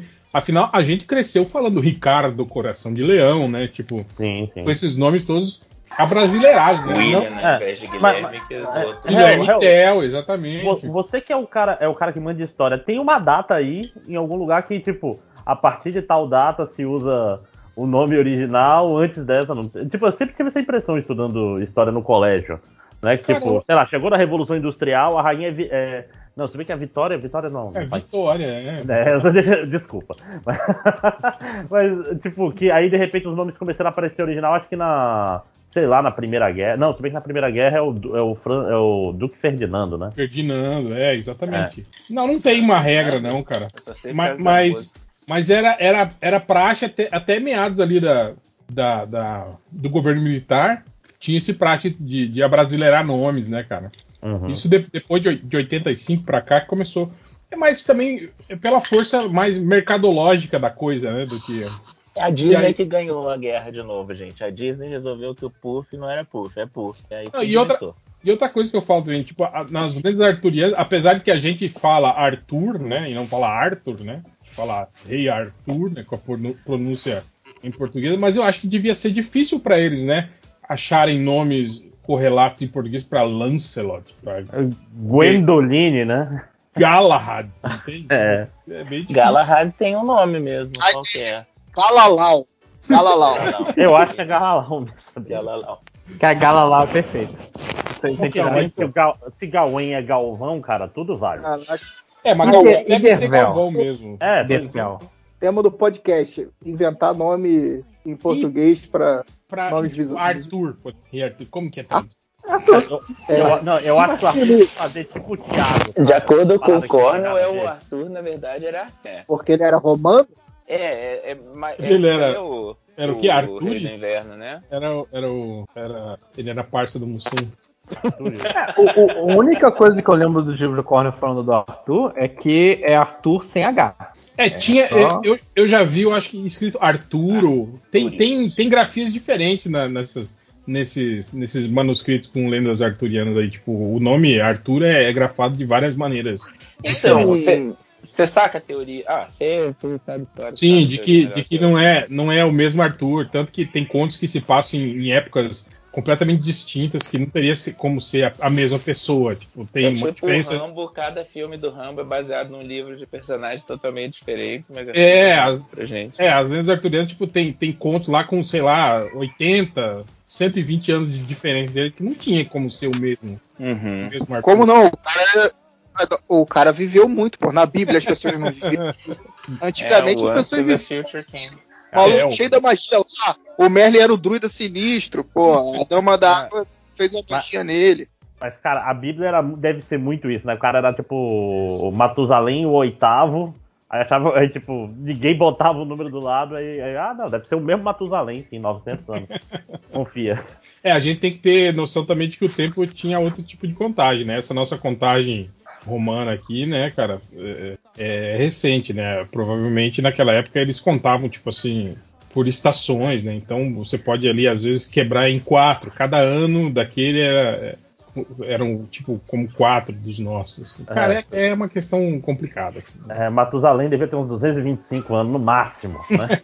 Esse negócio, esse negócio que você falou, Máximos, do do lado. Outro dia um aluno meu falou uma parada, devia estar devia tá muito alto. Porque ele falou, mas você já parou pra parar que talvez abacaxi, na verdade, o nome era só abacá? Mas ele era tipo o décimo, O décimo primeiro, primeiro abacate. abacaxi. E aí que ele, a gente chama de abacaxi. Eu fiquei, cara, esse cara tá muito drogado. Rimos muito e reprovei-o. Rimos muito, liguei pra Proerd. Denunciei-o. Chega aqui no Leãozinho. Liguei para o conselho tutelar e ele está no reformatório. Mas. Vocês querem o quê? Estatística primeiro ou, ou não? Pra mim tanto faz. Então vamos nas estatísticas, né? Estatísticas. É, cadê o, o surubão? Tá aqui. É, opa, o filho Que do. lasanha fogueira. Pequenininho assim mesmo? É só, é só para duas pessoas, né? É, o primeiro que é pra duas pessoas. Segundo, eu tenho um forninho elétrico só, cara. Não tenho. Eu não... A travessa maior não cabe. Você não tem micro-ondas? Ah, não faço lasanha. Hum, porque. Ai, porque fica radioativo. Porra. Tem radiação. Aqui- Hel, ele, ele- ele fez a massa da lasanha, não tá entendendo? Não, fe- não Não fez, é, ele falou que ele, Não, ele já, já que falou que comprei. comprou. Pô, você comprou, faz no micro-ondas que é melhor até. Então vai, vai tostar fora e dentro vai estar fria. Faz no forninho. É tudo que eu quero de uma lasanha. É, pois é. É, Aliás, quando- fica eu, eu gosto quando o meio tá, tá frio, Tá. porque dá- é mais fácil de comer, porque, pô, um troço que. Cara, lasanha é outra coisa também. Vai, vai, vai contra as leis da física, porque é, é impossível. Cara, como pode algo levar tanto tempo para esfriar do que lasanha, assim, cara? Não tem lógica, assim. Tipo, você. Você põe ela no prato, você destrincha ela, espera 15 minutos, você vai comer, ela tá quente ainda, ela queima na sua boca. Cara, é, é foda, cara. Mas, Mas- isso é aí no, no Mato Grosso. Aqui ela fica. Ela, ela congela, né? Muito- tira do É. micro-ondas e ela tá congelada. Você come ela dentro do micro-ondas com o micro-ondas ligado, inclusive. Colé, né? mas, mas- mas uma, uma dica aí, é, eu comprei. é, a minha esposa comprou, não vou. é, comprou aquele. É tipo uma, uma estantezinha pra você botar no micro-ondas pra você esquentar dois pratos ao mesmo tempo. Que coisa maravilhosa. Que é, é- é Decora- tipo um, um degrau? É tipo, é tipo uma, uma estante, é tipo uma laje. Tipo uma, uma estante. É uma laje, tem três. tipo uma laje tem mesmo. três, tem três é, suportes. Qual a diferença de esquentar dois pratos em vez de um? Como Cara, tem muito pa- mais coisa, ela não queima a borda antes de queimar. Ela esquenta mais devagar tudo, entendeu? Aqui em casa não ia dar certo, porque, tipo, a minha mulher esquenta a, a comida dois minutos e eu 30 segundos, tá ligado? Pô, eu, eu- eu tô vendo aqui um. um qual é o nome? Um padrão, né? Que você você não gosta de comida muito quente. Nossa, a comida tem que estar pelando pra mim, cara. ah, eu não gosto porque, tipo, você não sente o gosto, né? Assim, gosto. você tem que engolir rápido, né? É, mas é, é o segredo quando você faz comida Ah. ruim. é isso e pimenta, meu amigo. Mentira, minha cozinha é mó boa, cara. Eu gosto das pessoas. Eu não curto comida muito quente, não. Tanto que pra mim é 30 segundinhos só, já, só pra tirar o, o geladinho, assim, já. É, eu, eu só não gosto quando eu tô comendo comida quente, eu coloco, coloquei errado no micro-ondas pouco tempo. E você tá dando aquela mastigada de comida quente, aí tu acha o, o cerne frio do aquele arroz. meio, aí. meio do feijão Puta ali, né? Ah, mas é por isso que o lance é misturar, lojinha. Mas aquele tirou, você, de abrir, você mistura ele, assim. É. Mas faz um buraquinho, tá ligado? Esquenta Eu tô tudo. falando, elevador, é, a lajezinha de micro-ondas, meu irmão. Se for duas pessoas comerem, ela acaba com esses problemas. Me dá um nome melhor do que laje de micro-ondas. Eu não, Outra- acho que eu não vou achar é, é essa merda. estante, cara. É, é, Eu é um- acho laje de micro-ondas. Outra coisa Não, que eu eu acho achar. sacanagem no micro-ondas é que quando você tem comidas diferentes e tem aquela que tem mais calor que a outra. Aí conforme você, você Uhum. tipo, testa o prato e fala, não, o prato tá frio, né? Aí quando você põe a mão assim, tipo, ela encosta na parte daquele alimento que, que retém mais calor, e aí você tem que sair correndo com o prato queimando sua mão pra você jogar ele em cima da mesa. É. E aqui o micro-ondas é um pouco mais alto, então é sempre a chance do micro-ondas cair. Quando você percebe. Caralho. Cara, Quando a Lojinha, galera o nome é água, é Suporte para assim, dois né? pratos. Não a laje é muito melhor. Caralho, né? O nome mais óbvio, suporte para dois pratos de Micro-ondas. erro. Microlaje. Laje onda. Caraca, e é uma laje. Ah, não. De longe parecia que a laje estava decorada. Eu, Peraí, mas é de porra metal, cara? E não dá chabu, não? Isso aqui não, Dá não, dá não. explode, De cara? dentro? Ah, Até agora não. Olha lá, hein, cara. Ah, Mas acho que é de alumínio. Vê que acho que é alumínio que é o problema, né? Eu acho que não, cara. Qualquer metal. Tanto que se, se você botar talher dentro do, do- Fode tudo, né? Ah, bom, já usei Sim. Uma vez, dezenas André, de vezes. a gente já sabe o que aconteceu. André, André, tá Inclusive, ligado ó, aqueles- eu tenho, eu tenho uma aqueles manha pra pratos- você fazer ovo cozido no micro-ondas. Quem tá ouvindo aí, não, sacanagem. Você bota o ovo dentro da água, fica, dá certo. Mentira, não faça isso não. O ovo explode? Explode, ovo explode no micro-ondas, se botar cru. Tem que É, eu- furar, cara- tem que furar a gema. Boa noite, gente. Entrei Boa noite. Tudo bem? Eu já vi um bizarro que é, é, semente de uva. Você já viu? Ela vira plasma, cara. Tipo, faz umas Ah. labaredas Uhum. sinistras dentro do. do... Caralho. Semente de uva é mesmo? Sim, Caraca. sim, sim.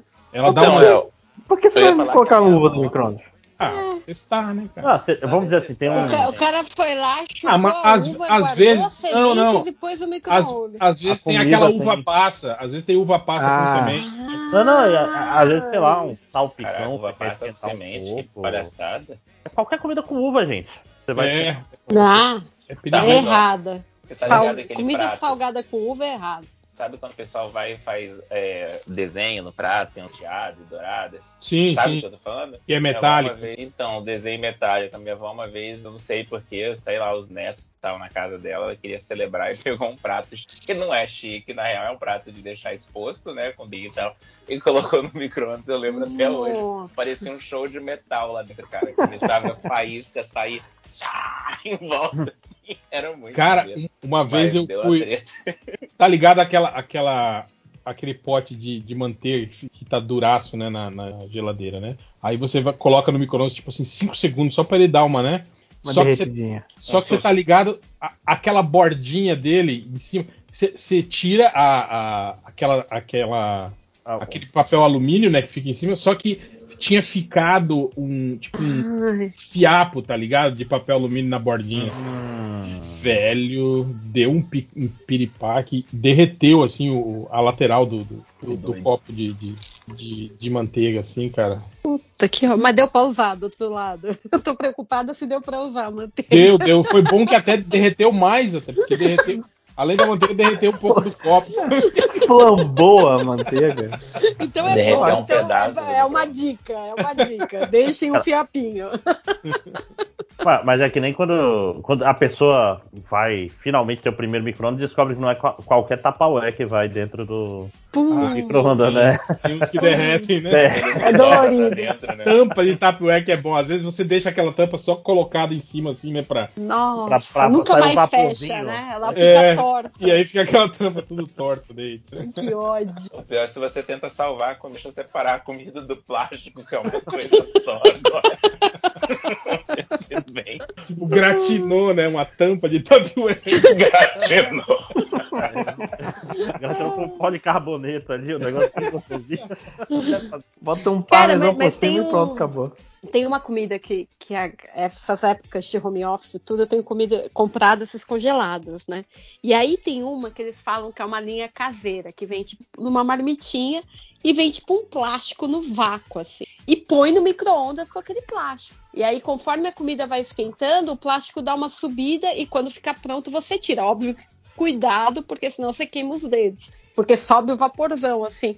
Mas eu achei muito louco, tipo, o plástico não, não grudar, né? Não ficar aquele gratinado de plástico, igual vi. da tampa. Eu já vi aqueles, aqueles life hack que o cara fala que é só você botar a pipoca com água dentro de uma tigela e cobrir com plástico filme e botar no micro-ondas que a pipoca estoura. Aí eu vi o cara fazendo. Era uma página no YouTube do cara que reproduzia essas paradas, né? Aí ele botou, né? Aí ficou olhando o plástico derretendo e caindo pra dentro da tigela, assim, tá ligado? Hum, em cima da pipoca, assim. e não estourando nenhuma. Mas, parece que tem, tem. Eu não sei se é um plástico específico, mas me falaram que dá pra fazer sim, Uhum. esse cima da pipoca. Mas eu não sei se tem um plástico que é pra. Mas não é toda pipoca que estoura em micro-ondas, né? Não- Cara, não é engraçado. todo mundo quer dizer que estoura. Então, então, cara, é, essa essa pipoca que não é preparada pra micro-ondas, tá ligado? Que é, que é para fazer na panela. Eu tenho aqui em casa um baldinho que parece de borracha, assim, você já viu? Que tem uma tampa. E você coloca essa pipoca comum dentro desse baldinho. E ele tem, ele tem uma tampa que você encaixa e você coloca no micro-ondas e ela estoura, sem precisar de nada. Não precisa de água, nem óleo, nem nada. Olha, É só magia, calor mesmo. magia negra, é. Ponto do exatamente. ódio. Eu vou até fotografar ele um dia e vou mandar pra vocês lá. Ah, eu vou fazer um favor, vídeo porque- pra vocês verem que é verdade. Eu não estou. Eu quero achar isso em Vocês São viram? Paulo. Vocês lembram a primeira vez na vida que vocês viram micro-ondas? Na vida real, assim? Eu queria saber quando que foi. Não Não, não foi um evento tão Essas incrível. coisas não são mais vida. Sério, Lojinha? Caralho, cara. Nossa, na minha casa. Mano, você não sabe o que eu vi, mano. Micro-ondas, cara. Pô, botou a comida. fria e sai quente, cara. Mas é, é, É tipo eu um forno? tipo, Não. Tem, tem umas coisas que, que, que, que, que foram normatizadas. Eu, por exemplo, eu não lembro muito da vida antes do celular, assim, tipo, de, de como você encontrava as pessoas, né? Essas Ah, eu paradas lembro. assim, né? Como Não, era eu lembro, eu lembro vagamente. Você ligava na casa das pessoas, mas tipo assim, não é algo marcante, sabe? Você, Uhum. né? Mas, mas eu lembro Mas que era. o micro-ondas eu lembro bem, cara. Eu lembro do, do Ah. dia que a gente ligou em casa a primeira vez. Eu lembro de ter visto em A casa família dos inteira outros. reuniu. E você botou Não- o pra- não a prato família dourado inteira, da mas- sua avó. É, né? o- eu e meu irmão, Foi meu marcante. pegando a radiação direto no nariz, encostado na, na cara, assim. Você sabe que a radiação não sai, né, cara? Essa É, se, fala que é se perigoso. saísse, já. É, teria torrado o nariz do Simão. Ah, né? então eu ficar sentado nesse. Não tem problema. Sério, não adianta. Não é, não é, aqui faz tempo. é radiação eletromagnética e ela fica contida dentro do. Você não tá levando dentro da sua casa uma bomba atômica. E eu acho engraçado isso, as pessoas. Não, é radiação, é- faz mal isso aí, porque a- fica radiação na comida. Eu falo, Não, mas a, não, a radiação não sai enquanto tiver aquela peliculazinha que fica do lado, não sei se já viram, que é tipo um plásticozinho, que sempre é a primeira coisa queimar no micro-ondas, velho. Você arranca, né? É, você arranca- aí, quando você arranca aí sim, você tá pegando radiação e vai morrer. Não fala isso, cara, que os 5 horas é deslumbrado. Ele vai, ele vai achar que é verdade mesmo. Não, mas essa vez eu. Ele vai ligar pro irmão dele, você vai morrer. Mas todos, todos vamos, gente. Mas deixa eu voltar para as estatísticas, né? Que nem começou, na verdade. É, o cara chegou no MDM procurando por sou punheteiro, fotos de hentai. Ele, ele se apresenta pro Google. Sou punheteiro. Foto de hentai. É porque não quer assim, foto de hentai pra, é, sei lá, referência. Não, é pra punheta mesmo. Tá bem claro. Depois teve outro cara que procurou por como ganha 4 mil, mil para gasta em jogos celular. Ah, essa fui eu. Tava meio desesperado. 4 mil é tipo. Outro cara que procurou por 245 fotos de homem metendo. Caralho, sempre os números, bicho. 245. Não, não, mais que isso não, porra. Aí, é- você acha que eu sou o quê? Não sou punheteiro. Não disse que eu sou o, punheteiro. site, aparece o site 260 fotos de homem pelado e fala, vixe, quero não. Depois teve outro cara que procurou por sem censura, censura com S, pênis saindo pela causa. Calça, eu acho que deveria falar. Ah, Isso. Sem censura, pênis saindo pela causa. Saindo pela causa, ele foi lutar pela causa social. Cara, Já volto. mas será que o cara quer, tipo, saindo pela calça comprida, pela perna? Ou... Ah, não, deve ser pela braguilha. Ah, não, não, sei lá, né? Depois teve outro cara que procurou por pica, pinto, pau. Qual mães nomes com P? Qual mais, acho que é. Qual mais nomes com P? Ele tá procurando, tipo, Tá nomes, é, nomes que significam pênis com P, né? É isso, tipo né? pênis, que ele não colocou. Ele não- Aí aquele pênis ele já sabe, né? Provavelmente. Eu- é, Qual mães nomes com P? às vezes era aula de português de aliteração, ele tinha uma tarefa, aí ele tava fazendo uma poesia. Depois tem outro cara que procurou. Isso é aqueles que acham, né? Que ele escreveu assim: "C- cenas com SC, cenas 1984 com Mulete Maravinha pelada, corre, pula e balança as tetas. Cara, cheio de sensa- e balança as Balança. Meu Deus do céu. E ele- Depois, Que eles acham mesmo que, que fizeram, né? Tipo, o diretor falou: boa cena, Galgador, que agora vamos repetir nua, por favor. Boa cena, jogador. Agora, agora dessa vez coloca o sutiã. Eu, eu curto que é sempre maravilha. Maravilha. Maravilha, Maravilha. é maravilha. Mulete. Eu gostei desse que é mulete. Mulete Playboy. Eu gostei do cenas com SC. O cara quis meter em inglês, aí esqueceu. Cenas. E não sabia o resto da, da palavra. Depois teve, Não foi. teve outro. Esse também é o cara que procurou por Qual, com U, Qual, Olanze, da Buda do Capetai América. Qual o lance da bunda do Capitão América? Mas uma é por causa do bunda, só filme? Acho que é por causa das piadas que eles fazem no filme, não é? Eles fazem piadinha com a bunda. Faz a bunda do. A bunda da América, não é que o. É. That's America's ass. É. Esse eu vou deixar pra depois.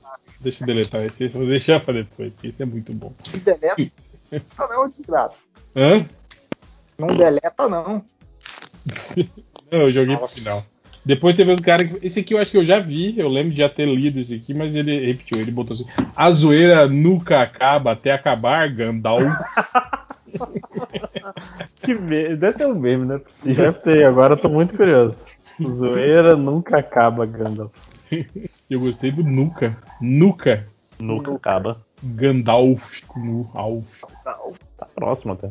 Depois teve outro cara que procurou por sua, mãe, sua mãe, aquela velha boqueteira. WhatsApp. Boqueteira com K. Acho, acho, Aquela também com K.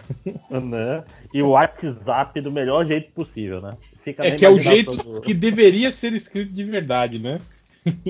É. Não deveria ser UA, né? Não WA. Não, É. mas é que tem que ser com um W porque é inglês. Ah, tá. Cadê o professor aí? Mais. É, depois teve outro cara que chegou no Enem procurando por Antônio Bandeira de cueca larga. Cueca larga. Que diabo é isso? Eu não sei se Cara, deve ser uma foto conhecida? Que eu não, não quis procurar. É, depois chegou um cara que procurou por as 10 primeiras mais gostosas da bundona. Mostra aí. Mostra aí. As 10 primeiras. Não vai, a décima primeira eu não quero. É, Agora, os dois últimos. Esse cara aqui, ele procurou por Pega bem no meu pau e diz rimar, por favor. Pro Google completar a rima. tipo, pega bem no meu pau e diz é, rimar, por favor, Google. e pra terminar, um cara, um cristão que procurou por a lenda do demônio. Amém. Sou de Jesus, perdoa.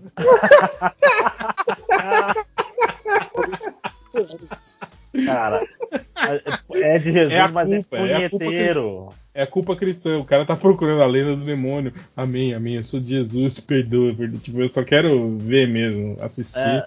Mas eu sou de Bater- Jesus. Bater uma punhetinha, porque pra quem não sabe, a Lenda do Demônio é um. É um hentai, né? Tá, que passou na Band, né? Porque o Brasil não tem limites. o Brasil não tá nem aí com nada. Mas Ah, é que ele, ele tem uma pega de terrorzão mesmo, né, cara? Tem, tem, mas ele é, ele é bem. É, tem as cenas de sexo ali e tal. Ele é, é um dos precursores dos tentáculos no, no Japão pra essas coisas bizarras, fora o, as artes ah, antigas e blá blá blá. Mas é bizarro, é bem bizarro. Não recomendo. Mas eu, não, não recomendo. sem mais, sem mais, Não. inclusive. É, bom, a pergunta que foi feita no Twitter foi: e aí, seus copia e cola, mandem suas dúvidas, jabases, perguntas do garotinho, piadas de trocadilho e questionamentos filosóficos aos membros do MDM. Hoje tem gravação e leremos suas mensagens com muito carinho. Tá, essa última parte é mentira. A O, vontade. é, o. O réu, esse que vos fala, falou: réu do passado, vindo aqui para lembrar o réu do futuro, para começar a gravação falando bem de Scorsese, Villeneuve e mal da Marvel. E eu esqueci, né, de comentar de começar a gravação com isso. Mas, ah, pô, de novo, né, cara, aquela coisa do Villeneuve reclamando da, da, da Fórmula Marvel, né, do que o cinema tá se transformando em tudo. Ai, esse cara não pode falar isso nos meus filmes, esse invejoso e não sei o que, blá blá blá. Pô, galera, calma. Né? Ninguém mais pode ter opinião contrária hoje em dia, né, que vira um invejoso, um cara sem talento, um cara que, né, tipo, A- a- ao mesmo tempo é meio batido, né? Vamos, vamos falar, tipo assim, nossa, a Marvel só faz filme formulaico. Sim, acho que, acho que sim. Né? Acho que ninguém discorda. É, a gente já sabia disso no primeiro Vingadores. Né? É, mais, mais ou menos, né, cara? Dentro do grupo do MDM tem vários que brigam, né? E discordam e brigam. Mas ninguém que importa, né? né? Acionistas da Marvel, né? Essas coisas assim, né, cara? Mas, mas é, é que a crítica não é pessoal, ele não tá falando mal dos seus super-heróis que respondiam sua cartinha, ele tá falando mal do, de uma regra mercadológica, né, cara? Que realmente tá deixando o cinema mais pobrinho, né, gente? Infelizmente, né? É, é isso, na verdade. É, o Change falou assim: aproveita e reclama também do episódio de zumbi de What If, o pior de todos até agora. Se bem que todos são piores. Cara, Cara, o falou mal dele no episódio passado. A gente falou desse específico, eu não lembro. específico, que tinha Dá acabado tempo? de sair. Cara, é o que eu falei. Pra mim, legal mesmo foi só o primeiro, cara, da Capitã Carter. O resto foi. O, o de hoje eu nem vi. Mais ou menos. Cara, Cara, o de hoje, do, do, do Killmonger, Ontem. Eu não vi, não. o de ontem, cara, é, é tipo, as coisas vão acontecendo numa velocidade que é inconcebível, Foi o assim, que eu sabe? eu também. Tipo, Nossa, fo- mas é, o cara, ele. é- essa história do Killmonger é muito mais trabalho do que ele teve no filme do Pantera Negra. Sim, exatamente. Era muito mais fácil ele só chegar lá e falar, ó, eu tenho direito ao trono e quero lutar com esse cara aí. Pronto, né, cara? Do que, Aproveita que tá velho. do que ele ter feito dá aquele uma volta. Mas, mas uma coisa sobre o, o Arif, eu só vi que dois também. É que a internet está cagando loucamente, né? Ninguém liga pra o Arif, porque. Porque não tem o, o, o ator mesmo. Todo mundo. Não, não. Ah, é eu- porque é eu não é animação, por causa né? disso. Não, eu não acho que é por causa disso, não. Acho que é porque não tem, não tem nada graça. demais, né? Se tivesse alguma coisa demais, talvez tivesse mais burburinho. Cara, mas um monte de coisa da Marvel que não tem nada demais É. ganha status aí. de- Não, ah, não, sei lá, mas. Mas Não, eu, eu digo o assim. que- uma das coisas que, que ajuda é o fato de que nada disso aí vai pro. Hum, também não Universo acho que é isso, não. principal Eu também. acho isso único e exclusivamente porque é animação. Eu acho que é por isso que ele não. Também é. Eu acho que se fossem animações foda, a gente tava ouvindo pelo menos dos nerds, mas ninguém tá comentando. Ninguém comenta o Arif. Você está comentando. Mas Não, é, eu que, não- eu não é, que, assisti. é que tem nerds e nerds, entende, cara? Tipo assim, essa galera que, que, que virou nerd por causa dos filmes, é, ela pilha em filme, né, cara? Filme, série, é aquilo que o Lojinha falou, tem que ter o ator, entende, cara? Não, eu, Tipo, con- se- eu se é- concordo. eu Se é um concordo, mas- desenho, ele não, não assiste, cara. Mas digo até na minha bolha do Twitter tem um pessoal mais. Assim, mais sommelier de Marvel, vamos dizer assim, né? O pessoal, tipo, comentava é, série animada de Star Wars, série animada de qualquer coisa, comentava She-Ra, mas ninguém fala de Warif, cara. Ninguém fala de Warif, cara. Tipo assim, quando saía Falcão e o, e o Soldado Invernal, eu sabia quando saía porque eu vi um monte de tweet falando a respeito todos os dias, entendeu? Eu não sei que dia sai o sacou? Quarta-feira. É, bom pra você que assiste. Mas eu não sei. Eu não, agora eu sei, no caso. Eu- não sabia. Tipo, se eu não sei, quer dizer que ninguém sabe, Isso. ninguém É. está falando a, a, a, a, vi- a visão, a visão do mundo é do meu ponto de vista, porque vocês são construtos da minha mente. né? Mas falando É uma- sério, não tem, não tem nenhum hype, não tem nada. Eu não sei o assunto do Arif da semana, nunca sei. É. Pelo, É. pelo Twitter. O aspirador de pó reverso e depressivo falou: Alguém já perguntou aos nobres bacharéis a simples questão qual o sentido da vida nerd? Aí ele fala assim: ele já responde: ser amado por cultivar obsessões em torno Não. de coisas peculiares Não. e usar esse conhecimento para marginalizar e atacar outras pessoas. Agora entendi o, o Ah. sentido da, da, da pergunta. É. É Lembrei a mas piada do. Mas eu acho engraçado, tipo assim, você marginaliza e ataca outras pessoas que não se importam com isso, né? Então, tipo, é, é, é algo muito triste, né, cara? É, faltou, é, é. ele, faltou ah, morrer virgem. Ah, É, é a parada do elitismo, né, cara? Só que sem ninguém ligar. É a única diferença. É, mas, mas então, eu acho que tem até nerds que tem esse, esse modus operandi, mas eu acho que isso funciona mais entre o próprio meio nerd, que é tipo assim, que é o nerd que quer dar carteirada em cima de nerd. Mas eu acho que o que leva a gente a esse modo de vida, nerd normal, não nerd dodói babaca, pra mim, por exemplo, não teve nenhuma motivação, assim, sabe, de, de, de me sentir especial, de me sentir mais Não, não. mais do que. Tipo, era simplesmente me divertir, assim, sabe? Algo que, que Real, distraía, né? muito, muito pelo contrário, eu sempre fui um nerd enrustido, que tem vergonha de falar isso com pessoas que não são nerds, saca? Eu até Hum. finjo. Se perguntaram se você tem um podcast, tenho sim, aí já mudo de assunto, saca? Quero, não quero conversar a respeito com você, te odeio. Não, mentira. É. Mas é, é, tipo, sempre, eu sempre fui um adolescente com muita vergonha na cara e jamais admitiria que, que sou um nerd. É, Até, até tem um pouco de arrependimento disso. É, eu não sei, eu acho que eu, por, por ter sido um bully, né, e não sofrer bullying, eu acho que eu não tinha essa necessidade de esconder, né, cara? Porque É. Tipo, não. Ah, Quem vai me bater?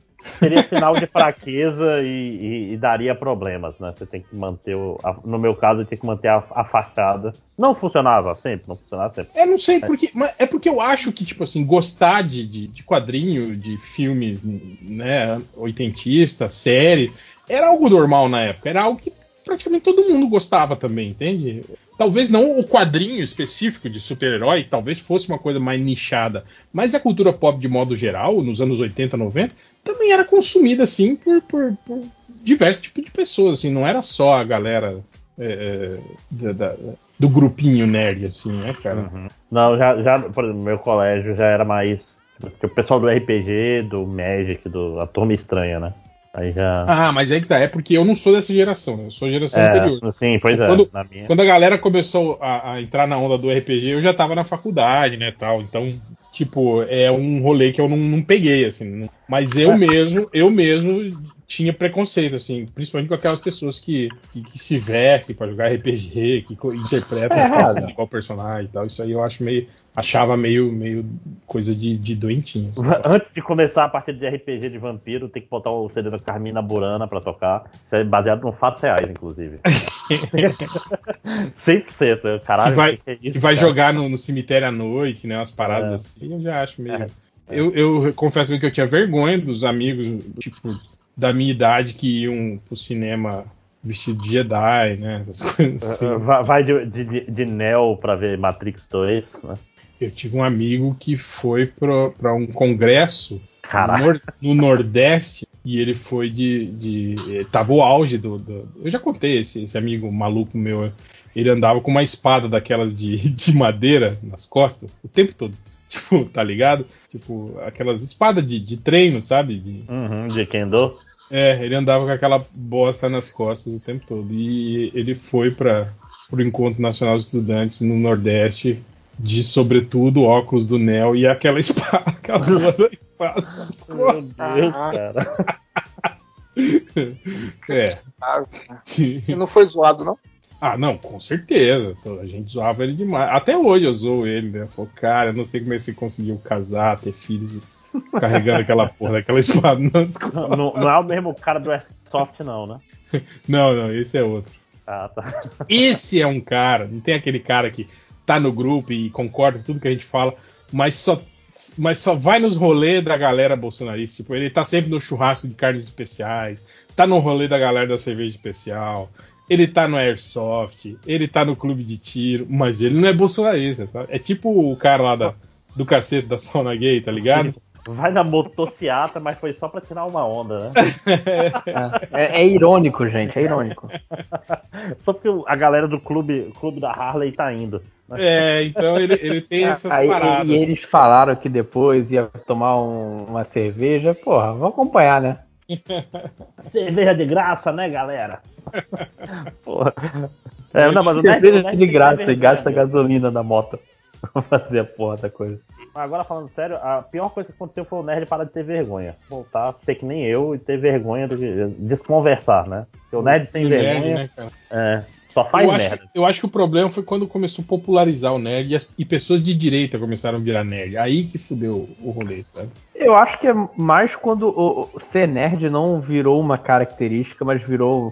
Olha como eu sou especial. Eu sei o nome de cinco personagens de Star Wars. Mas, mas isso sempre teve, só que era mais nicho antes. Sempre tinha, sempre tinha o cara que queria mostrar, ó, meu pau nerd, no sentido figurado. no sentido real, mas tipo, olha só, eu já li todos. Eu falei, pô, terminei o Senhor dos Anéis. Ixi, eu já li o Silmarillion mil vezes. Vou recitar aqui a canção do Tom Bambam. Não. Não, não, ô André. Eu, eu acabei de ler O Senhor dos Anéis. Ah, eu já li todos os livros, eu falo, eu falo elfo. Fala élfico. é. Eu li com, 8 anos de idade, né? Aqueles caras assim. Ah, você está jogando, jogando Vampiro? Não, eu estou jogando Changeling, que acabou de sair e eu não leio inglês, mas eu estou jogando. Porra, bicho. É, é, parando pra pensar, sempre teve filho da puta. Não tem que acabar o nerd mesmo. É. É, O, de novo, o aspirador de pó reserva de princípio pergunta: qual série em quadrinhos daria uma boa animação pra vocês? Aí ele fala, nos seus termos, né? Ele fala: eu queria muito que a série da liguinha do Kate Giffen dublada pelo elenco do The Office. Imagine Steve Carell dublando o Besouro Azul e fazendo boahaha.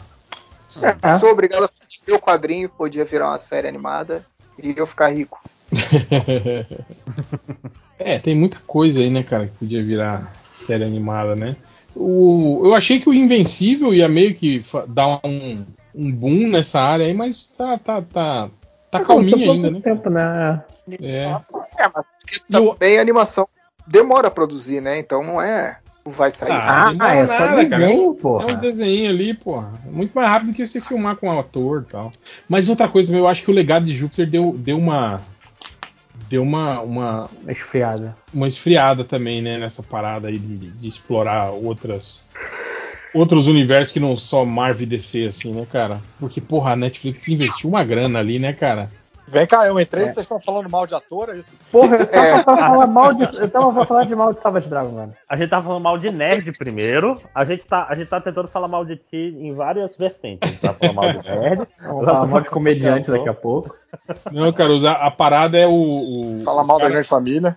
o cara perguntou que série e quadrinhos daria uma boa animação pra gente. Aí ele fala que ele gostaria de ver a, a- a Liga Cômica, né? E aí a gente tava falando sobre isso, que depois de Invencível, a, gente achou que ia dar uma, uma bombada, né, nessa, nessa, nessa área, mas ainda tá meio comedido o negócio, assim, né? E aí a gente tava analisando que talvez o, o, o legado de Júpiter lá do Netflix possa ser um, um dos motivos, né, de, É. da galera tá indo Outro mais devagar. assim. também é que você pede uma animação de 3 minutos por Pinóquio e demora 3 pra entregar, né? Ih, É, né? Outro, outro trabalho. Mas ó, mas, mas falando em Invencível e animação, eu sempre achei que o Irredeemable, que eu não sei como é que sai em português, Irremediável, que é do Mark Wade, daria uma animação fodida também. Não, caralho, eu lembro o nome disso, eu só não lembro agora. Não é o incorruptível. É irreversível. Irreversível.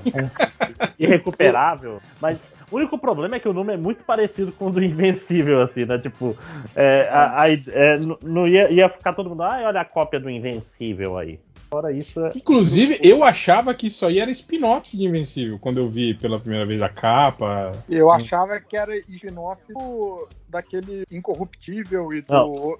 O Incorruptível é spin-off do. É, é, que é o vilão do cara. Mas o... tem, um, tem um terceiro que eu achei que era spin-off que fala da relação de sidekick. Tipo uma relação de Batman e Robin. E Uhum. esse é outra editora, não tem nada a ver. Eita, porra. Não, porque o Irredeemable é o, é o batidaço hoje em dia. E se o Super-Homem ficasse mal, né? Isso, isso. É. E o, o Incorruptível é o, é o do vilão do, mesmo? do coisa.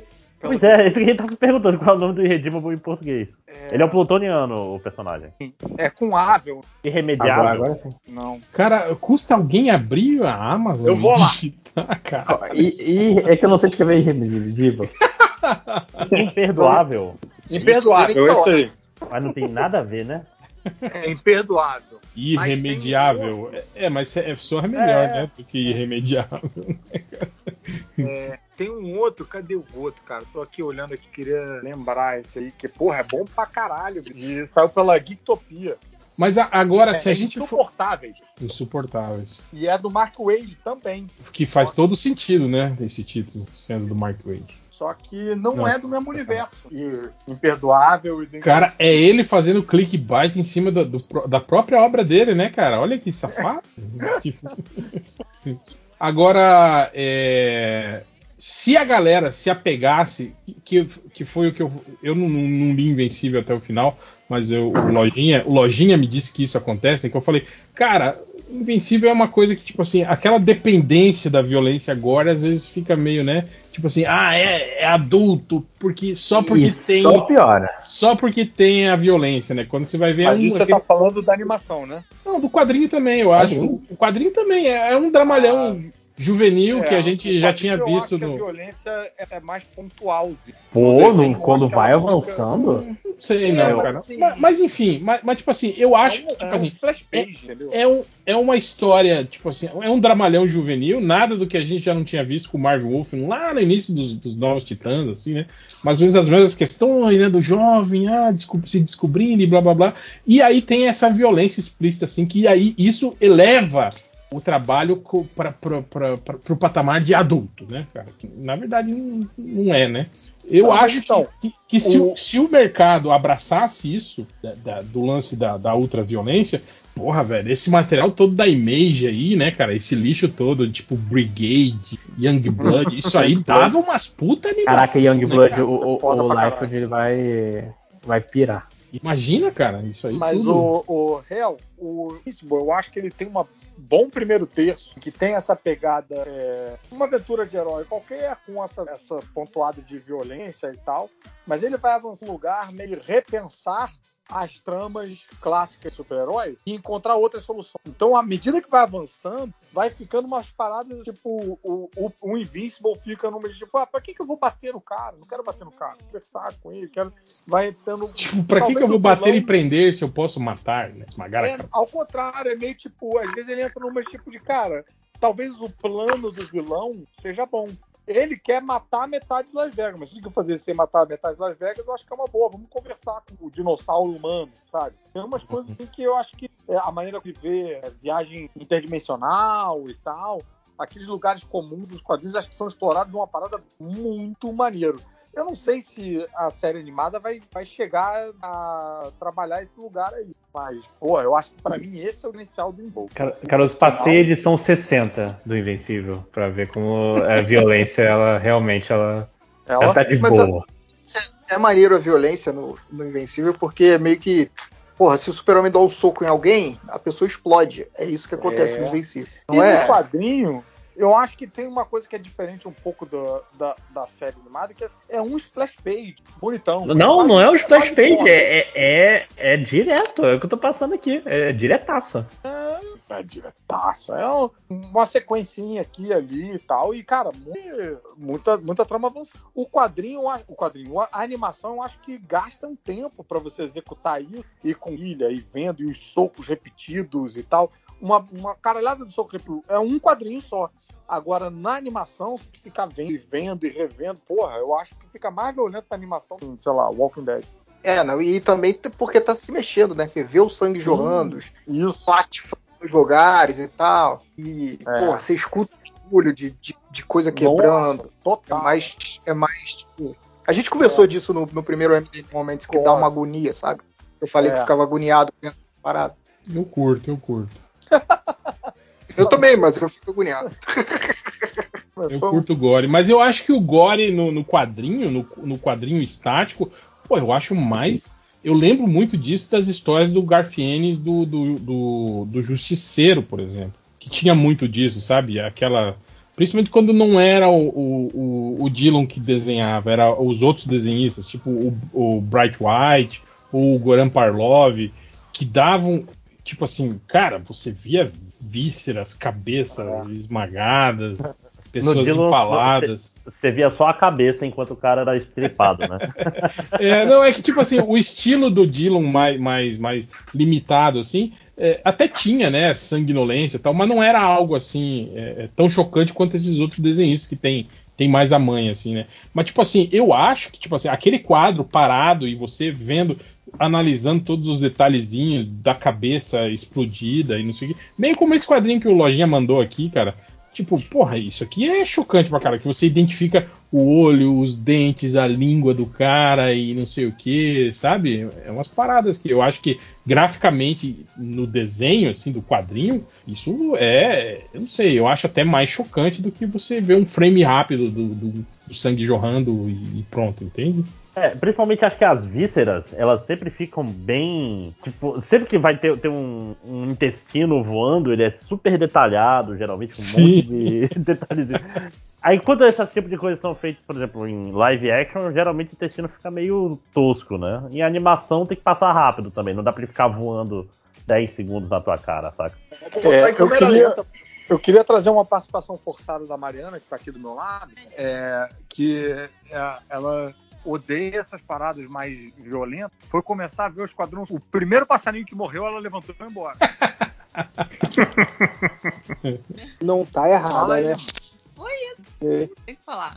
Horrível. Cara, é. Mas, O foi, foi quebrando o pescoço, né? mas o Esquadrão Suicida tem muito disso também, cara, de, de, de, de- de se alicerçar ali na, numa violência gratuita, assim, meio. É, fazer parece comédia meio nisso. adolescente, meio- É. Esse não é, né? É complicado. Parece que apela bem pra esse público, assim, né? De... É a galera gamer, né? Que gosta de. e da headshot! É, né? É o, é o público do novo programa do Caruso lá, o 01. Olha aí, hein, Caruso, é sua chance, hein, cara. A Boa. maldição do MDM, finalmente. Nação MDM, vamos fazer isso acontecer, galera. Me bota lá. Eu não sei, mas o, o 01 ainda tava rolando ainda esse Cara, programa? menor ideia. Acho que não, sabia? Acho que não também, né? Porra, é um nome ruim, né, cara? Ainda mais hoje em, em tempos de Bolsonaro, não é um nome legal, né? Porra. Foda. Então o Caruso vai apresentar o Big Brother mesmo. Máximos acabou de estragar o meu. Caruso, você tem que transformar em Caverna do Caruso. Ah, Mas esse já tá na TV já. Eu tô pegando Ah, aqui umas edições futuras do Invencível, tem até canibalismo, cara. TV Walter Abrão. Assim, sem futura? O quadrinho já acabou, maluco. Não, futuro em relação do que eu te passei. o Lojinha tá muito impressionável com. Boa saída, hein, Lojinha? Ele é criança ainda. Ele é, ele é criança. Ele desmaia quando vê sangue. Não, porra, a mensagem do Invincible é super D no final. Confia. Não, é no... não, não, é novela do Manuel Carlos, é final de novela Sim. do Leblon lá. Estão mundo casando, casado né? É, porra, é lindo. Você foi até o final, Finoc? Não sabia. Que... Fui, pô. Eu confesso que eu, eu li até, sei lá, acho que a edição 40 e poucos, aí pulei pro final. Fui lá ler, ler a, a edição final. Do cara de fala, né, cara? Eu gosto de spoiler. Eu A gosto de Mari spoiler. leu também e achou tranquilo, né? Eu tô vejando. É. Invincible. Eu achei, achei, mas o, o desenho é bizarro, né? De violento. A animação. Mas o quadrinho. O, o Lojinha é fresco? Desculpa, eu não ouvi o que, que ele é freio. Porque ele tá dizendo que é muito violento e que. No, Ah, que o desenho. quadrinho tá Não, tá se, ape- tem- se apega muito a isso. Não, não, não. O quadrinho. Vamos no quadrinho. Conversa com Até hoje.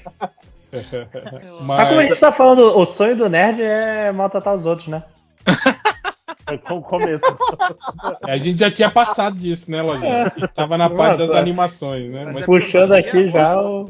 você- gostei que você puxou isso só pra, só pra, pra, pra humilhar o o, Caruso. Exatamente. Mas- Agora é minha vez. O comentário aqui, o Min, o arquiteto do Surubão, ele falou assim: ó, eu já fiz a torre Surubão Tower e o boteco do MDM 66. Qual outro lugar da- do, do, do cânone do MDM que pode ser o próximo? Ele- a gente lembra que esse cara é, o, é o- ele é arquiteto mesmo e ele desenvolve né, as, as, as maquetes digitais lá do MDM. Ele já fez o, a torre Porra, não Tower. tem, não tem aquele buraco no teto na casa do, do réu que leva Aí pra foi isso. As pessoas falaram aqui, ó, deram como sugestão para ele fazer o puteiro da Ravena, o, o banheiro com o sapão do réu e a caixa de papelão do Superman. Eu ia sugerir também que tem o cabaré da Dona Nena, né? Também, que a gente sempre citava, né? Mas. Tem o bar, bar do Simões, né? O bar... Mas então, o Bar dos Simões meio que foi o boteco que ele fez, né? Do, do MD66, assim. né? Lembra muito E o Bar fato se existe, né? Não- ele não precisa inventar. É, exatamente. Mas é, fica aí a, a, a dica aí pro, pro, pro mim. O, o Jota, ele fala assim: o MDM não gosta de elogios, mas o, o Super Caruso gosta. Então eu gostaria de parabenizá-lo pelo livro. Gostei muito dessas primeiras 22 páginas e com certeza leria a obra completa. Espero que logo seja publicada. Aí, Caruso. Porra, muito obrigado, cara. Aliás, muito obrigado todo do MDM que virou tipo, porra, uma- a nuvem dos ursinhos carinhosos. É só amor. É, mensagens bonitas de autoajuda. E Eu- Furry, né? Foi, eu, porra, eu ia, eu tava indo gravar as 11 páginas a mais pra, pra esse episódio e hoje acabou a luz. Então não sei, não sei quando é que vocês vão editar isso aí. Vou tentar ver se eu consigo gravar amanhã cedo ou hoje de madrugada pra se consegue, consegue entrar nesse episódio ainda, mas não sei se vai dar. Mas se não entrar nesse, vai entrar no outro. Eu fiquei muito empolgado com a mensagem. Eu vou botar isso em prática. O Jeff Silva ele pergunta: qual MDM iria com a roupa mais estranha para o Met Gala? Fora o Change, todo mundo sabe que seria o Change. Não É, tem né? a história do JP com é, bermuda jeans É, e coturno? Shortinho, jeans e coturno, dançando lamba aeróbica na praia. Na praia. Seria instrutor de lambada. Ele dava aula de lamba aeróbica. É o professor. E é, e é verdade isso, eu, eu ouvi isso da boca dele. To- Todas as partes são verdadeiras. Não, a parte do lamba aeróbica na praia, sim. A parte do, do coturno com shortinho a gente inventou. Mas ele usava shortinho e coturno, que ele falou. É, Talvez não, não, não ao mesmo tempo e enquanto dançava lamba aeróbica. Mas aí jun- juntar tudo é, Militar, né? é, é uma colagem, né, de melhores momentos do JP. É tipo o Joey usando todas as roupas. É. Mas, cara, eu vou te falar que o meu, o meu guarda-roupa é meio turma da Mônica, assim, cara. Porque eu só. Eu atualmente só tenho camisas pretas e, e- e bermudas. Cara, eu, eu, eu. Eu usei calça, acho que, sei lá, nesses últimos dois anos de pandemia, umas três vezes só. Pô, assim. mas aí no sul não é Mas- frio pra caralho?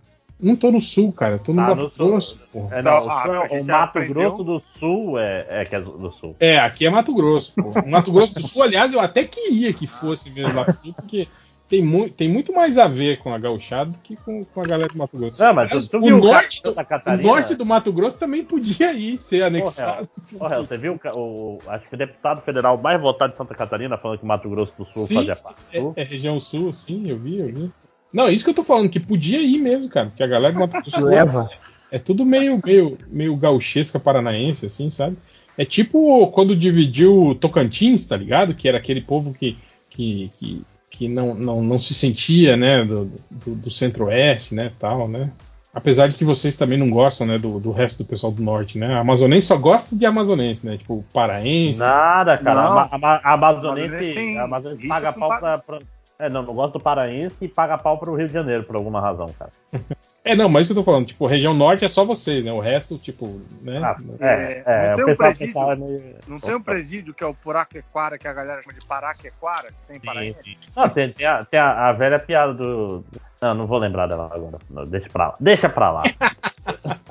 É, é, não- até lembra, mas deixa, deixa pra lá. Mas, mas tem esse negócio do para, paraense é tudo bandido, não sei o que. Isso é bem. A xenofobia é assim, gente. Não façam isso. Uhum. Mas, cara, isso se repete no Brasil todo, né? Porque a galera de Uberaba odeia a galera de Uberlândia. Toda cidade do lado. Tem o paulista que, que fala Cara, do baiano, né? A coisa E de- tem, Na Paulista é Caruso, carioca, né? Caruso, Paulista tem, tem um briefing de stand-up, tipo, ó, quando você chegar nessa cidade, Tem? te- tipo, todo mundo usa o mesmo, sonho, tem um inclusive, wiki, era né? escrever esse guia quatro rodas da comédia aí, que você chega e você, para cada cidade você tem quem é o comediante mais famoso da local e tal, uma figura tipo, sei lá, em Curitiba tem o Oil Man, aí uma figura que você pode zoar, qual é a cidade liga e tal.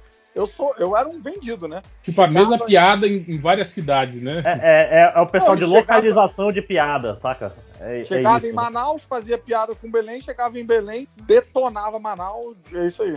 Mas a verdade é que eu gosto de todos os lugares igualmente. Se fossem, é, Tipo a música do Legião Urbana, né? É- é- Uhum. Mas, cara, tem muito isso. Você chega no lugar e aí você pega uma referência e tal. Na improvisação, quando eu fazia o espetáculo de improvisação, era mais a gente tinha que usar meio ali na hora, então eu pegava vários golpes baixos. Chegava, eu fazia literalmente assim, tipo, uma, uma lista de qual é o bairro pobre, qual é o bairro, qual é o puteiro famoso, qual é o, a área de maconha, e a gente ficava meio que fazendo entre a gente para decorar, para no meio de uma, se precisasse, no meio de uma improvisação, encaixar uma parada, uma referência, usar.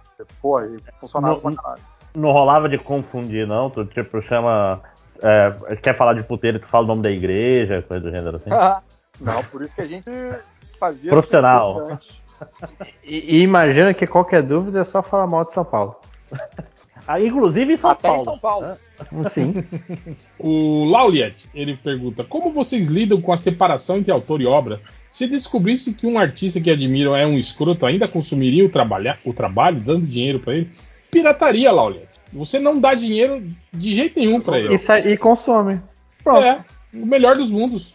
E fala pra ele no Twitter que você tá consumindo pirata, que é a melhor coisa que você faz. Pra ele dormir mal. Você fa- chega lá, ah, piratei aqui o destro e taquei fogo. E é uma merda. né? Ainda É fala mal. não, não vale, não vale o dinheiro que eu gastei pra piratear. Não, não- não vale o- os megas uma- que eu baixei. Eu tenho uma separação entre filho da puta e bolsonarista. Filho da puta, eu ainda penso em consumir. Bolsonarista, não. Bolsonarista, não, não quero. Não quero nem pirata. Complexo. Ok. Porque tem uns filhos da puta que são complexos mesmo, né? É, Não, tem, é. Existe o filho da puta e existe o filho da puta. Né? Mas, mas é difícil. Eu, pre- eu prefiro não não saber nada sobre os autores de- das coisas que. Sempre a decepção, cara. Esse pessoal que é artista é tudo filho da puta. Sacou? É, ele, elitismo, assim, rola muito, né, cara, nesse, nesse meio. Nesse Uhum. meio artístico, assim, né, cara? Tipo, por, por mais. Bom, o elitismo rola até ali entre, entre, entre nós, né, progressistas do surubão, né, cara? É, acabei de dar um show de elitismo aqui, É. falando da Ah, cidade. Mas réu é porque a gente é melhor que os outros. Não mentira. Mas- mas- mas, ah, o cara que morreu agora, lá, o Norm McDowell, também já fez um monte de merda aí, rapaz. Cara, eu, pra mim esse cara era só o substituto do Michael Keaton nos filmes que saíam assim. Mas ele não fez tanto filme. Mas todo filme que eu vi era sempre, tipo assim, uma continuação de um filme que o Michael Keaton tinha feito. Aí eu- tinha eu- o. Eu e Eu os veria, clones. eu veria o Batman do Norm MacDonald tranquilamente. Mas Pois é, mas não tava aí um negócio que ele, ele apalpou a menina aí, meio. Aí! É, uma parada meio escrota. Que merda. É, não, tipo, meteu a mão dentro da calça, uma parada meio escrota, assim. Isso que eu tô falando. Cara, a melhor coisa é você não ter ídolo. Porque aí você não vai se decepcionar com ninguém. Odeie todas as pessoas. Por igual. Faz igual- é, tem que fazer igual o Sérgio Moro, que fala que você gosta muito de ler biografia. e Fala, e qual que é o último que você leu? Ah.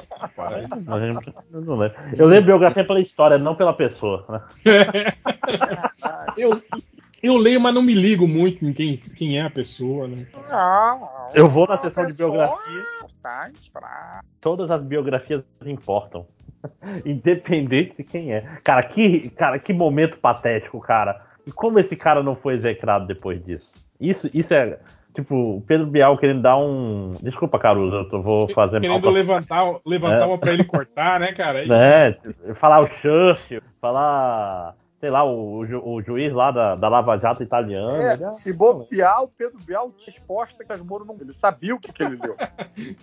Porque rola Na- uma naquela, naquela entrevista prévia que eles fazem, né? É. Tipo, a assessoria do, do, do Moro passou tudo, né? Tipo, pesquisou no Google ali. É, É.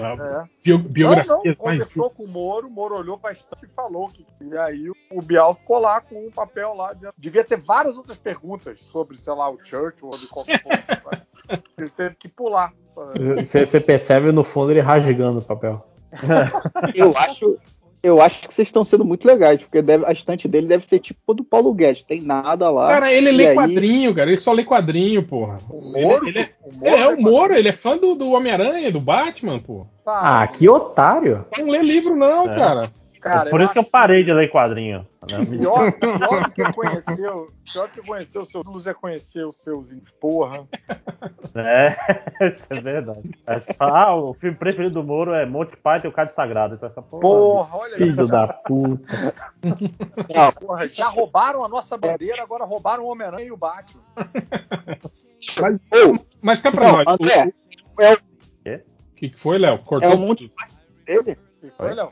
O filme predileto dele é o Monty Python mesmo? Não, não, Não, não, não. Não, não, é o pô. O ficou preocupado. Porra, eu ia jogar meu DVD fora aqui, mas. É o Hell No que ele gosta. Agora, apesar de que o, É- Não é filme. Ah, o, o. Batman, o Batman já foi ressignificado aí pro, pro protofascismo tem um tempo já, né, cara? Até, o- até antes do, do, do, do Bolsonaro aí, né? De- Desde Já o tinha Leblon ali, né? É, já tinha esse questionamento aí do, do Batman, né? Alguém botou lá no grupo de quadrinhos uma piada dessa aí do Batman, que é um ricaço que fica batendo um pobre fudido, e aí veio um cara que veio defender, veio dar uma passada de bonito. Falou, Não, mas, porra, essa pessoa que fala isso, obviamente, nunca leu nenhum Batman, porque não sabe que todos os vilões, a grande maioria dos vilões do Batman são milionários. Só, são, só tem. É... Vem aí, Puguinho. Não, o Pinguim, não. o. Não, Acabou, né? Cara, qualquer gibi do Batman padrão de- dele detetive, menos super-herói, ele vai estar lá andando nas ruas, fazendo que nem o Demolidor também. Sempre, sempre tem ele descendo os rafos em, em algum, algum punguistazinho, assim, É. na rua, O, né? o- o Demolidor fazia ter só o tuco pra tu sentir menos mal, né? Era Cara, sempre- toda vez que toda vez que, que falam Batman Detetive, eu lembro da, da, daquela tirinha dele com o megafone perguntando: alguém viu o Coringa? ah, mas é, é o estilo Diogo Mainardi, né? Eu acho, eu acho justo. Você pede Por pelo favor, amor de me Deus. mandem provas do Coringa. Eu imploro. Mas aí esse cara, fiquei mandando imagens, né, do, do Batman cobrindo gente de porrada em beco. E aí deu uns dois, três. Foi. Ele saiu do armário como Bolsominion e saiu do grupo. Xingou todo mundo de esquerdalha e tal. Foi rápido, né? Foi mó drama. O que desenho legal? Ele pergunta: qual personagem fictício mais aborreceu vocês? Aí ele fala: quando eu era moleque, odiava o Pinóquio do anime que rolava no SBT, que falava paizinho, paizinho. Chato pra caralho. Porra, esse, esse Pinóquio do anime era chato mesmo, cara, eu lembro. E ele só fazia merda, né, cara? Era um Pinóquio assim, tipo, porra. Os desenhos todos era isso, era ele fazendo alguma merda e aí o desenho girava em torno disso. Ele mentiu, ele fez alguma coisa errada e tinha que resolver por causa desse filho da puta. Cara, mas o- o os anos personagem- 80, né? O Era, personagem era- fictício que, eu, o que mais me irrita é o Moro. Ó, eu vou falar pra vocês que a Uni do, do Caverna do Dragão Uni era, é é- me irritava. E o Daniel San, cara, do Karate Kid, eu, eu, eu ficava. Um Mas, pouco mas o. Daniel San, a dublagem deixa ele duas vezes mais chato, né, cara? Sim, sim. Ele tem aquela voz do filho do Falcão. Não, não é a mesma voz. Ele tem a- É o filho do Falcão, puta que pariu. Vai, vai, vai, Ah. vai. Falcão, o campeão dos campeões, A especificamente. Mariana tinha, a Mariana tinha crush no Daniel, então vou obrigar ela a participar de novo momento aqui. Cara, eu achava muito engraçado o jeito que o, que o, que o Ralph Mac- Macchio anda. Que ele, tipo, parece que ele tem um amortecedor no pé. Ele anda dando um- uns, uns pulinhos assim, cara. É muito estranho, cara, o jeito que ele anda. É pra É, treinar, é uma lista de final. personagens que mais irritaram. E parece que o Daniel, Daniel San irritou uma galera aí. Mocinha, maravilhoso. Cara, eu confesso. Vocês estão Eu vendo por que confesso, ela tá casada comigo. eu confesso que quando eu assisti o filme Sem Corte a primeira vez e vi o Daniel San eh, molhando a maconha do, do Johnny Lawrence, a partir dali eu mudei, cara. Eu, eu, eu virei Team Cobra Kai desde aquela época. Porque, cara, não se molha a maconha. gente. Você faz tudo, né? Menos. Sim, aí- é, isso é imperdoável, cara. O babaca? Não, não. Não, não, tem, tem Mas o. Dan- o Daniel também era babaca, não sei se você. A maconha é o cachumbo da paz.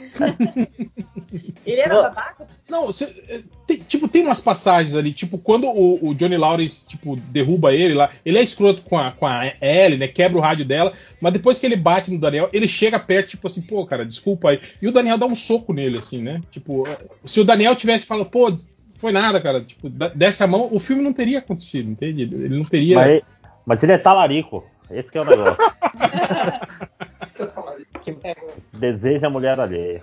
Mas, ó, um, um personagem que, que eu odiava. Você é comedor de casadas, Era, amigo? o- era o Glomer do, do desenho da Punk, cara. Da Punk Booster. Nossa, que horror. Na verdade, nos anos 80 era cheio desses personagens.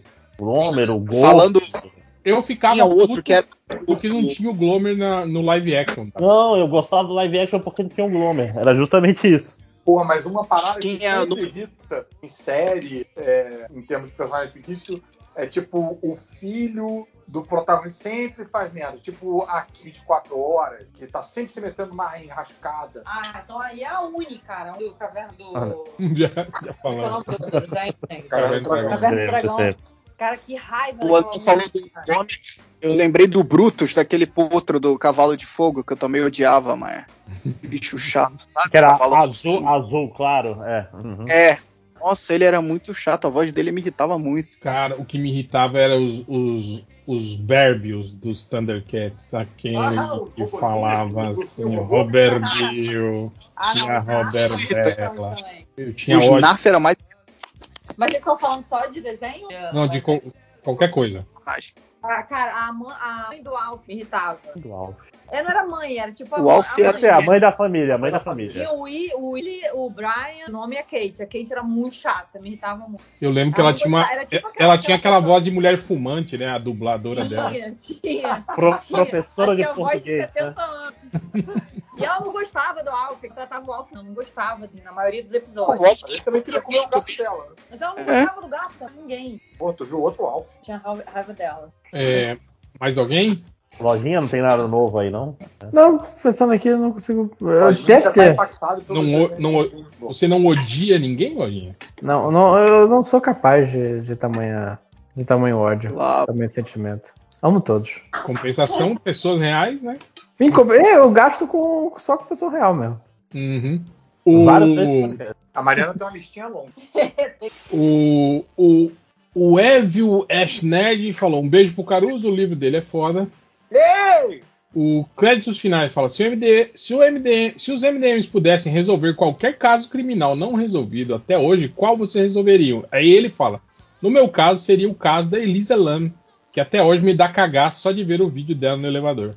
Ah, Créditos: tem um, um documentário na Netflix sobre o caso da Elisa Lam que, que tira muito dessa mística, assim, que, que a gente vê que, que tudo, todo aquele, aquele ar sobrenatural de mistério que a gente fantasiou durante esse tempo todo, não tem nada daquilo. Tipo, foi só uma, uma, uma pobre garota que tinha problemas mentais, parou de tomar seus remédios, teve uma crise, subiu no telhado e pulou dentro da caixa d'água. Foi só isso que aconteceu, infelizmente. É, Inclusive gasta- eu plugo. com- Eu plugo o. com um DB Cooper, gente. Muito mais interessante.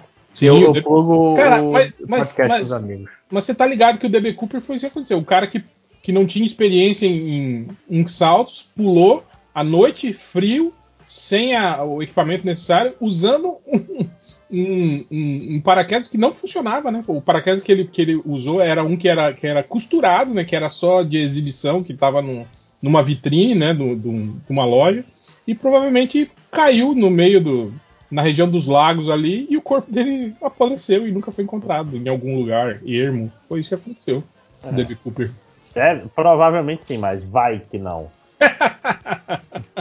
Tanto que o pessoal fala que, tipo assim, se ele tivesse sobrevivido à queda, tipo, conseguiu abrir o, paraquedas e caiu num lugar, não ficou enroscado em árvores, nada, tipo, não tinha absolutamente nada ali. Tipo, ele teria que caminhar, sei lá, 12 horas pela floresta pra chegar em algum lugar, entende?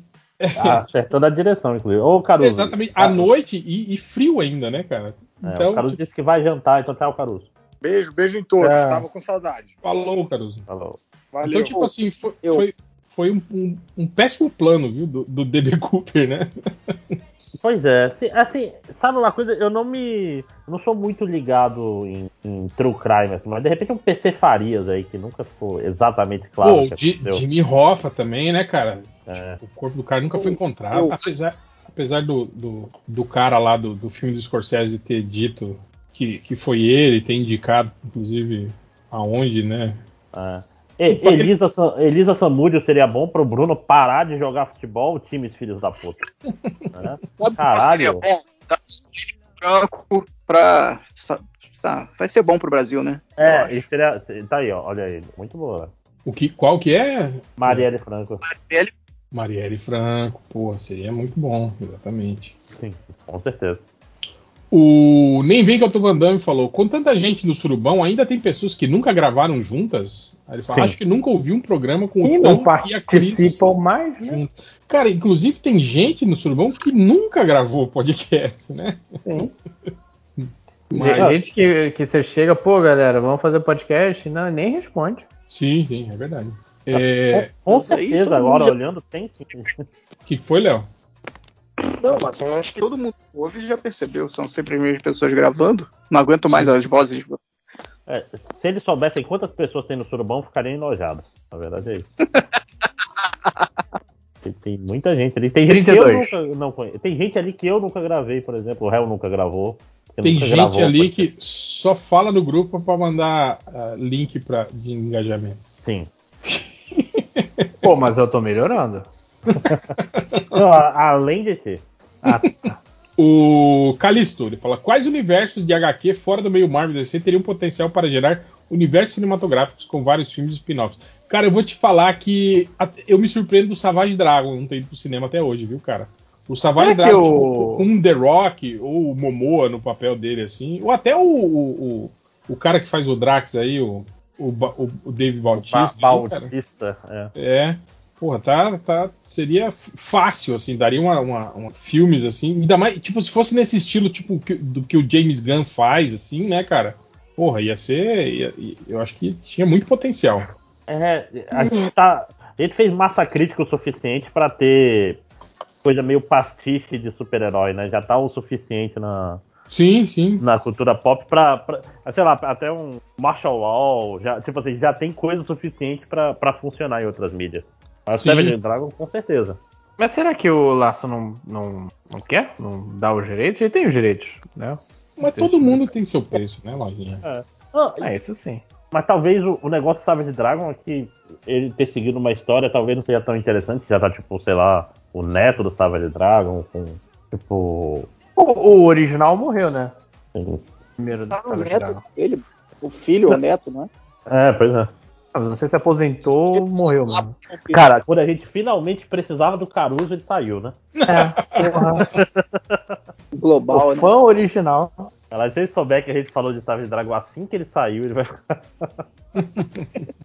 O pior é que ele não vai ouvir, né? Com certeza. certo. Ah, Alguém tem que contar pra ele se sentir mal. Mas o que mais além de Savage- Dragon? Que... Não, eu que pergunto isso pra vocês, porque fui eu que falei Eu- disso. eu- Dragon. É, Eu, fora do eixo Marvel DC, pensando aqui. hum, Tem o, o Jornada Verso também. tem, tem. Tem, porra, spin-off pra caralho. Recomendo. Seu Mark, Mark Miller verso, não, mentira, não faça isso não. É meio chato. Agora, agora, Star Wars é uma coisa que também que me deixa um pouco do tipo é, essa parada deles deles fazerem spin-offs assim, live actions, meio que das mesmas coisas e nos mesmos períodos assim. Você não acha isso meio cansativo? Tipo, pô, tem tanta coisa que eles podiam explorar assim, né? Falta Tipo, um Arif no Star Wars. não o Arif, mas tipo assim, explorar outros períodos que não, que não apareceram até agora, não, não ficar nessa porra de- de Mas, mas é, porque, é porque o lore é fraco, assim, tipo, nada, não é muito coeso, né, o- os universos expandidos.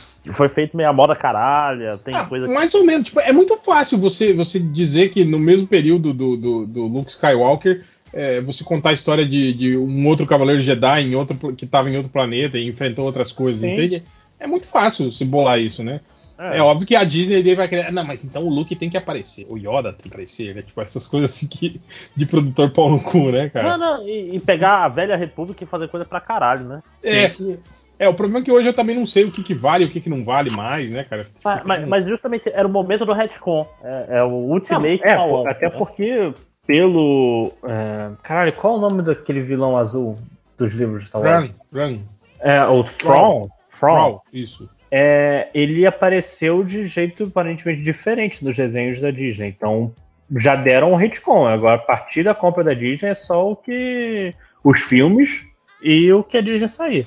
É, não, Você- tipo, é- era até muito mais fácil hoje, né, cara? Você não, não precisa se preocupar com, aque- com aquele, aquele universo expandido todo, né, cara? Com aquelas regras todas, né? Você Até porque se fosse com- universo expandido não tinha como sair o, sete- o filme 789, né? É. Não, o problema Sim, de Star sim. Wars é que não tem um cabeça, né? Que é, o- é É. toda a cagada. Tem que ter um cara que, que o universo vai ser sobre isso, vai fazer o world building. Cara, você já pensou o nisso, cara? A gente sempre achou que, que o, o George Lucas era o cara que estragava Star Wars, né? É, Não, mas, assim, essas coisas aconteceram, o, o universo expandido foi uma bagunça na batuta dele.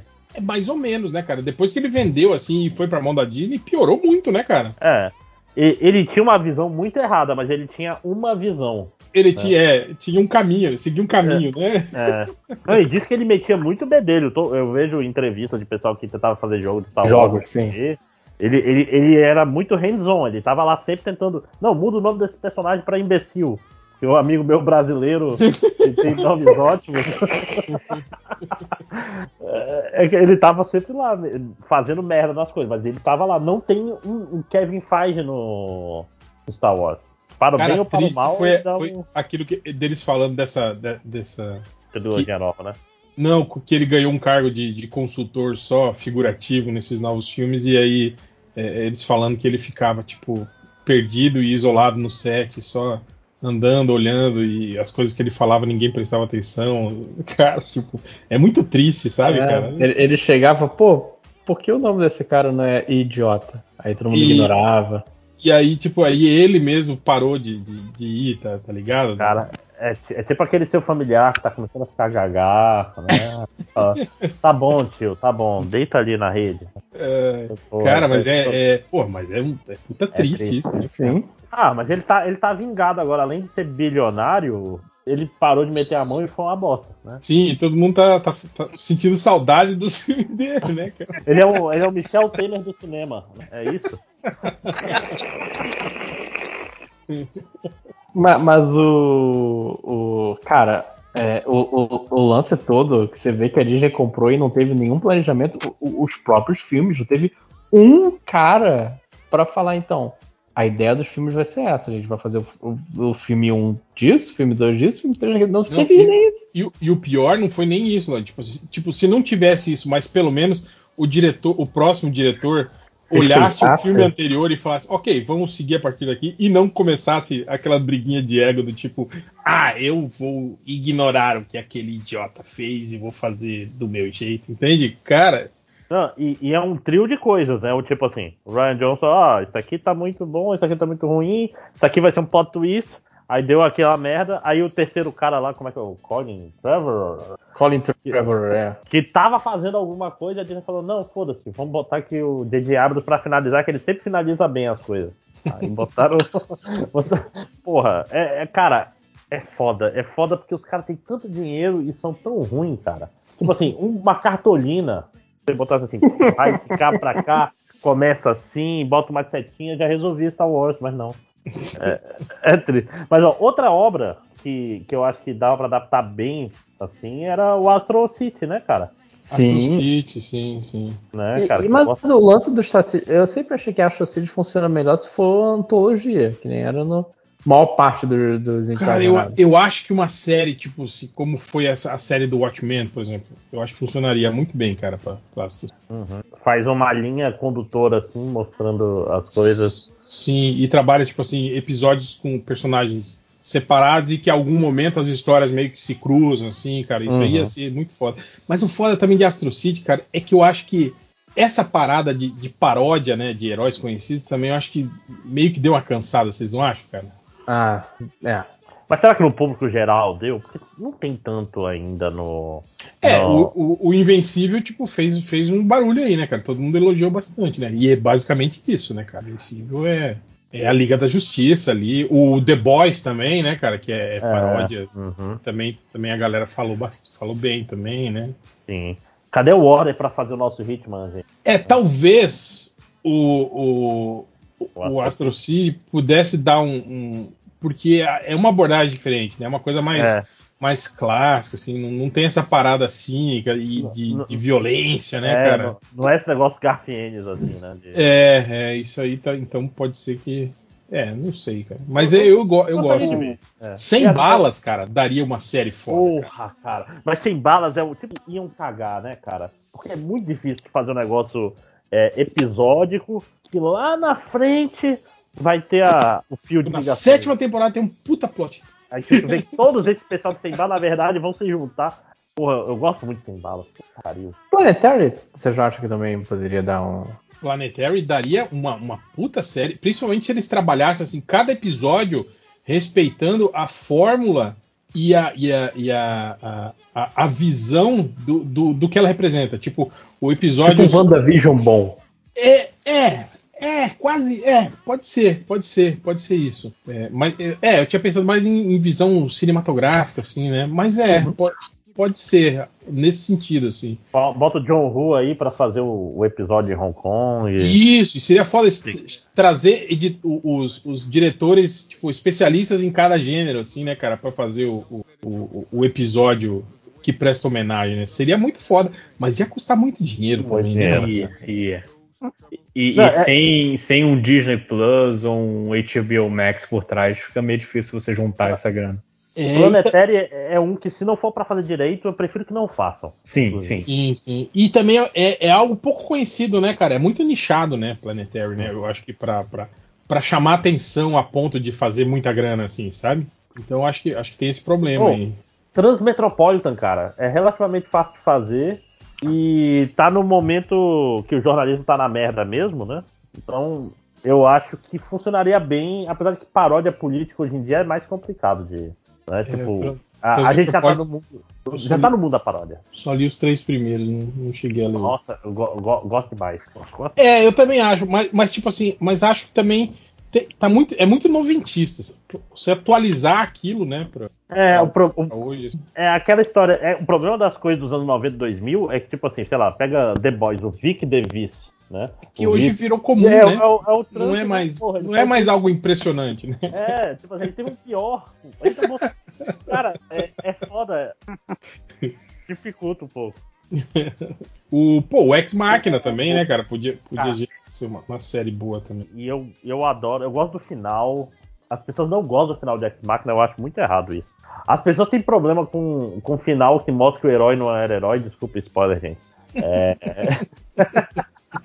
Mas o pessoal fica puto, se sente traído, sei lá. É bom, é bom. É um Eu ia final que uma série. Foi mal. Pode falar. Não, eu ia achar maneiro uma série do BRPD, mas os filmes do Hellboy não ajudaram. É, o último filme, principalmente, que ele é meio que um- uma série do. Porque é um monte de história É uma que série, é, mi- mini episódios, né? fosse- É, se fosse tudo separado ia ser maneiro, sacou? Mas eu acho que. Mas eu, eu queria ver com, com, com Abe Sapien, sabe? O, o Sim. Golem lá que eu esqueci. Tipo, sem, sem o, o Hellboy, assim, né? Só, só com os personagens É, não. secundários mesmo. Exato, exato. Só com o resto da galera do, do piloto. Podia fazer o Hellboy, tipo, aparecer como, como aquela revista do- dos policiais de Gotham, ele sendo Batman. Ele só tá ali, de vez em quando aparece, opa.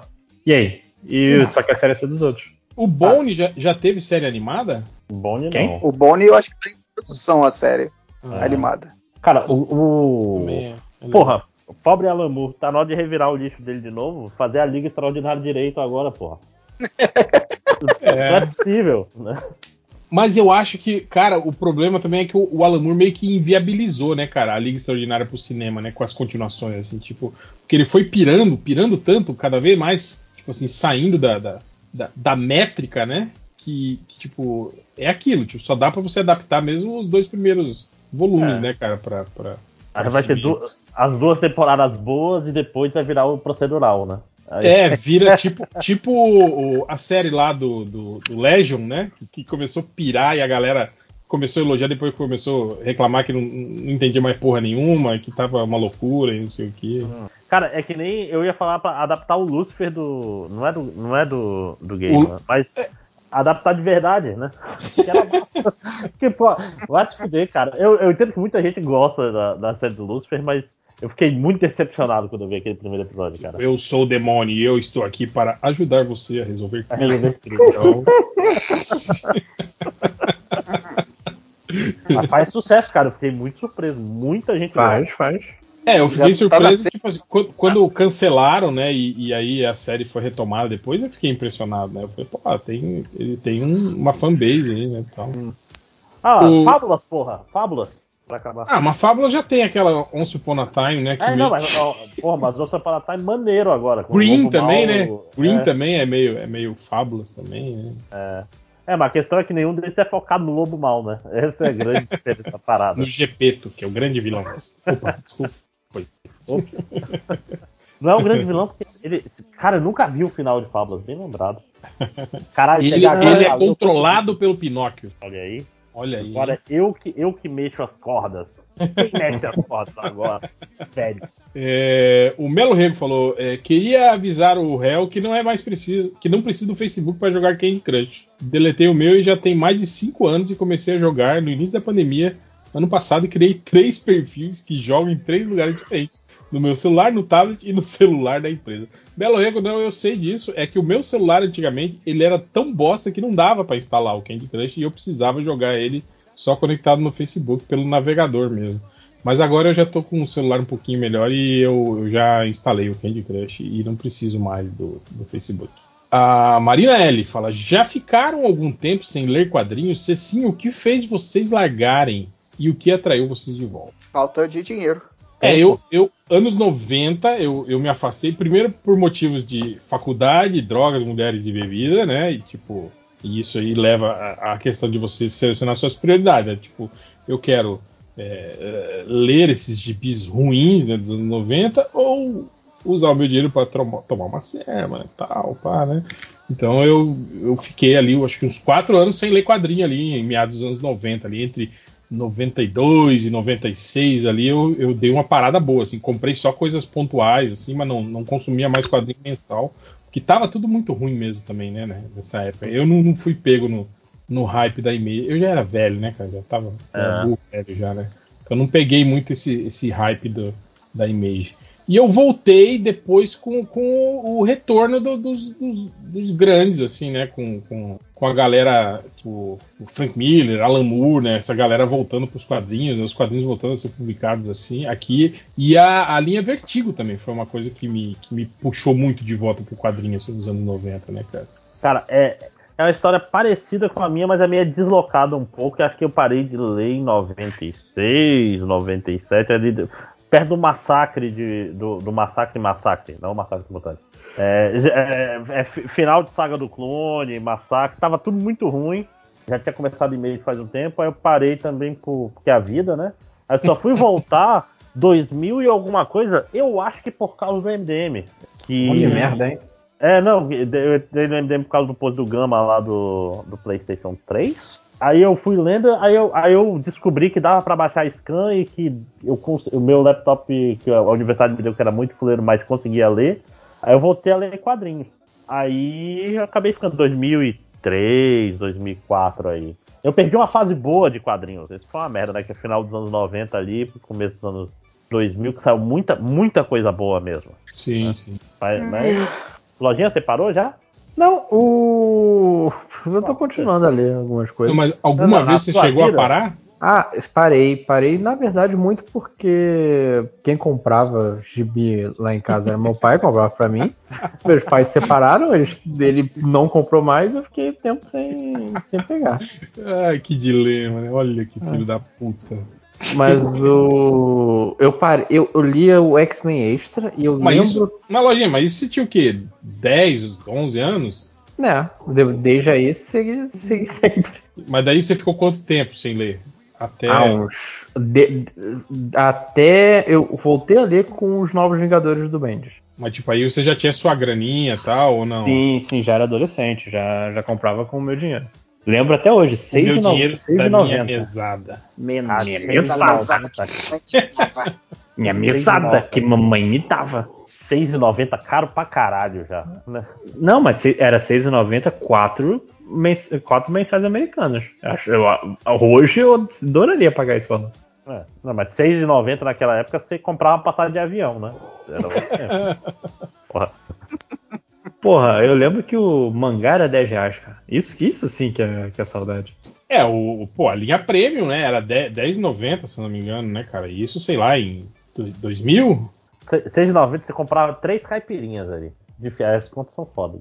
É, Tô vendo né? no guia dos quadrinhos do tempo. A, a cerveja custava 2,50 nessa época, né? É, uhum, é, sei lá, de 600 comprar 3, 3,50 É. no máximo, no bar já.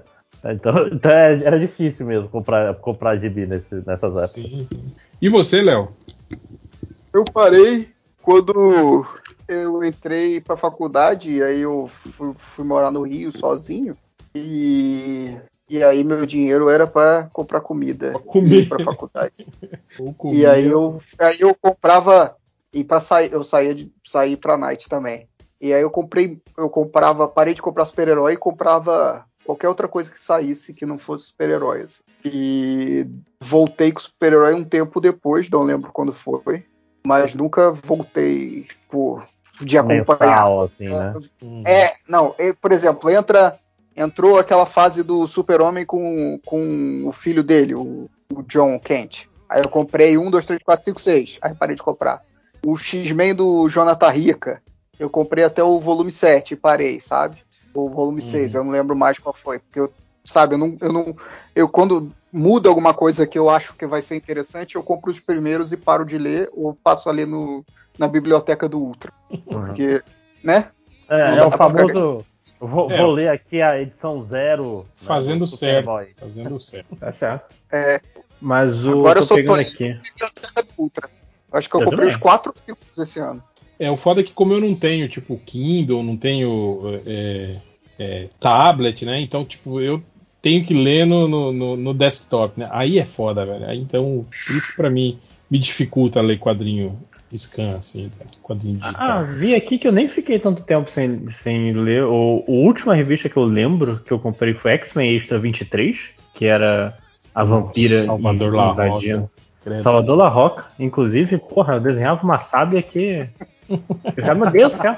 Teve, teve inclusive, um- um- uma, uma- uma, uma, uma, cena da sábia que eu jurava que eh, o Salvador da Roca desenhou os mamilos dela. Vou catar isso aqui.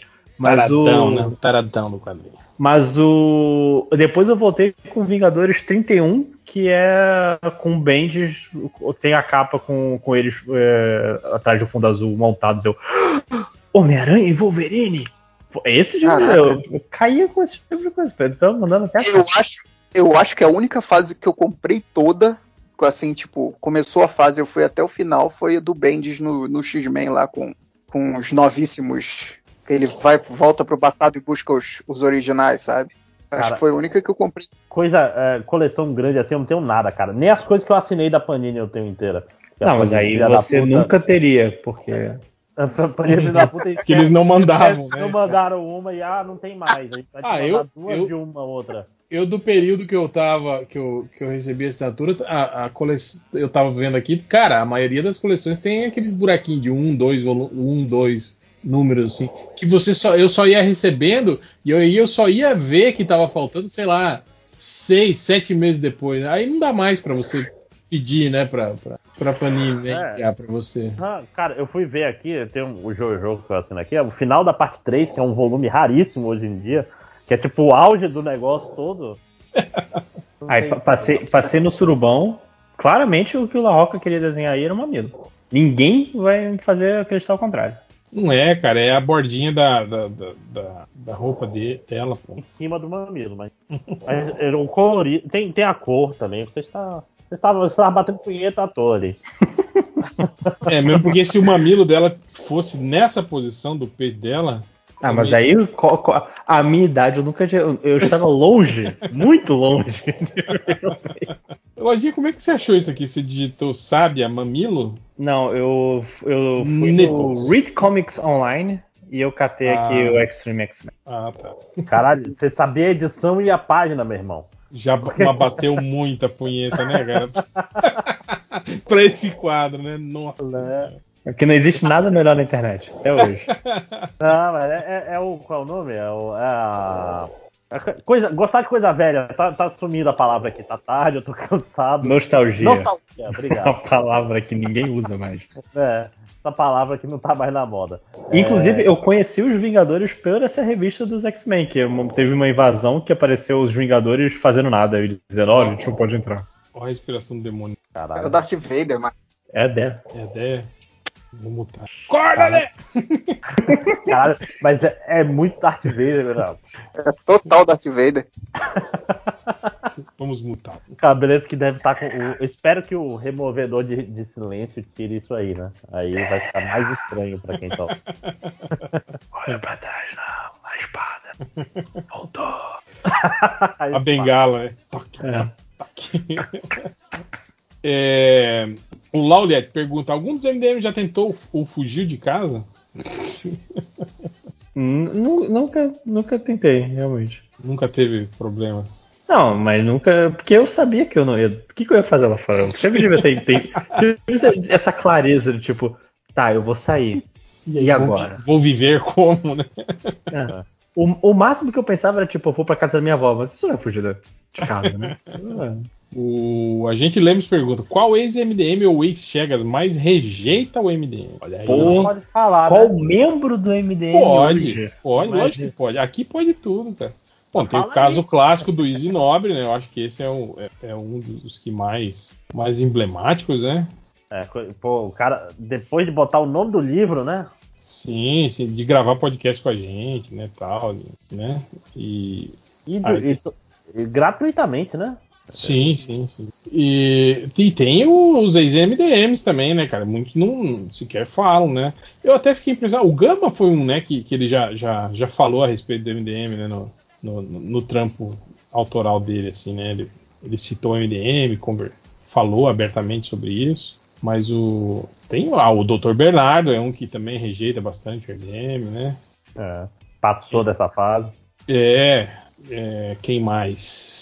Tem vários que estão no MDM ainda, né? É E- falar. Dependendo das circunstâncias, também renegam né, o MDM, né? Quando, quando são convidados, né? Pra, pra compor mesas, né? eventos. Mas, mas é, é- é porque a pessoa, a pessoa é muito facetada. Aí ela não, não é apenas um MDM, ela é várias coisas.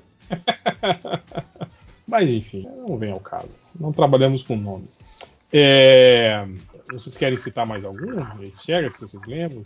Rejeita. Eu acho que tá bom. Eu, eu acho que agora as pessoas têm que tentar descobrir quem são os que a gente não falou o nome, né? E quem é que ainda tá no surubão. É. É Mas que existe, sur- eu existe o surubom e participar da MDM, são duas coisas diferentes. É, Isso é verdade. O Álvaro, ele fala assim: qual é o melhor filme estilo Karate Kid na opinião de vocês? Aí ele fala: o meu é o Whiplash, que é o Karate Kid de bateria. É, e com um senhor Miyagi muito escuro, né? Abusivo, né? É. Tipo, é um, é um cara tem que ir mais realista, né? Que o, o, o, o teu CC é escroto mesmo e tava só se aproveitando pra tu pintar a porra do, do, do muro. Não tinha nenhum treinamento ali, né? Mas eu sempre falo do Discurso do Rei, né? Que também é um filme, é um Karate Kid do- do- contra a gagueira, né? Também é um, é um filme sobre isso. Tô pensando, mas tá difícil. É difícil mesmo. Que eu, eu, eu ia falar Whiplash também. É, você ia falar o Whiplash também, igual o cara falou, né? Exatamente. Eu ia falar discurso do rei também, então. E eu, eu quero falar Karate Kid com o Jack Chan. Olha aí. O? Cara, aquele filme do Karate Kid do Jack Chan, pra ser foda mesmo, só tinha que ter tido uma coisa, que era o, o, o Jaden Smith jogando videogame com os, os bonequinhos fazendo golpes, ele mostrando pro, pro Jack Chan isso, sabe? E o Jack Chan, tipo, tentando jogar videogame também, fazer uma parada mais assim, sabe? Tipo, dos dois mundos, assim, é, se misturando. E aí mostrar ele tentando trein- treinando aquele golpe que ele deu no final ser igual do personagem que ele jogava no game. Aí sim ia, ia ser justificável da onde que ele tirou aquela pirueta giratória com chute na cabeça que ele não treinou em momento nenhum do filme, né, cara? Tipo, ele, ele não treinava golpes acrobáticos no filme, né? E fez aquilo no, no final, né, que, nada, não- né? que não É. tem sentido nenhum, né? Cara, é foda. Esse filme, eu até gosto desse filme. Assim, filme simpático, não faz É, mal a eu- ninguém. é, mas eu acho problemático também a idade das crianças e a, e a, e a violência em que elas são expostas, assim, naquele torneio, né, cara? Ficou meio irreal, assim. Apesar que, não, na China é assim, né? Tipo, ficou meio pau no cu pra caralho, né? Se você quisesse, né, justificar assim, né? Mas eu achei meio, você não achou meio irreal, assim? Tipo, Ah. crianças de, de 10 anos lutando daquele jeito. O Jack Chan vai pra porrada com criança, meu irmão. Esse filme é meio.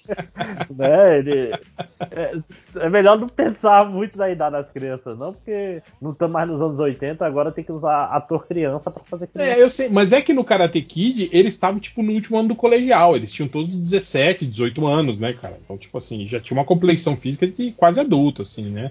Agora, no filme do Jackie Chan, eles são crianças mesmo, né, cara? É umas crianças de, de, de 11, 12 anos, é, né, cara? Tipo, tudo uns, uns molequinhos magrelinhos, né, tal, né?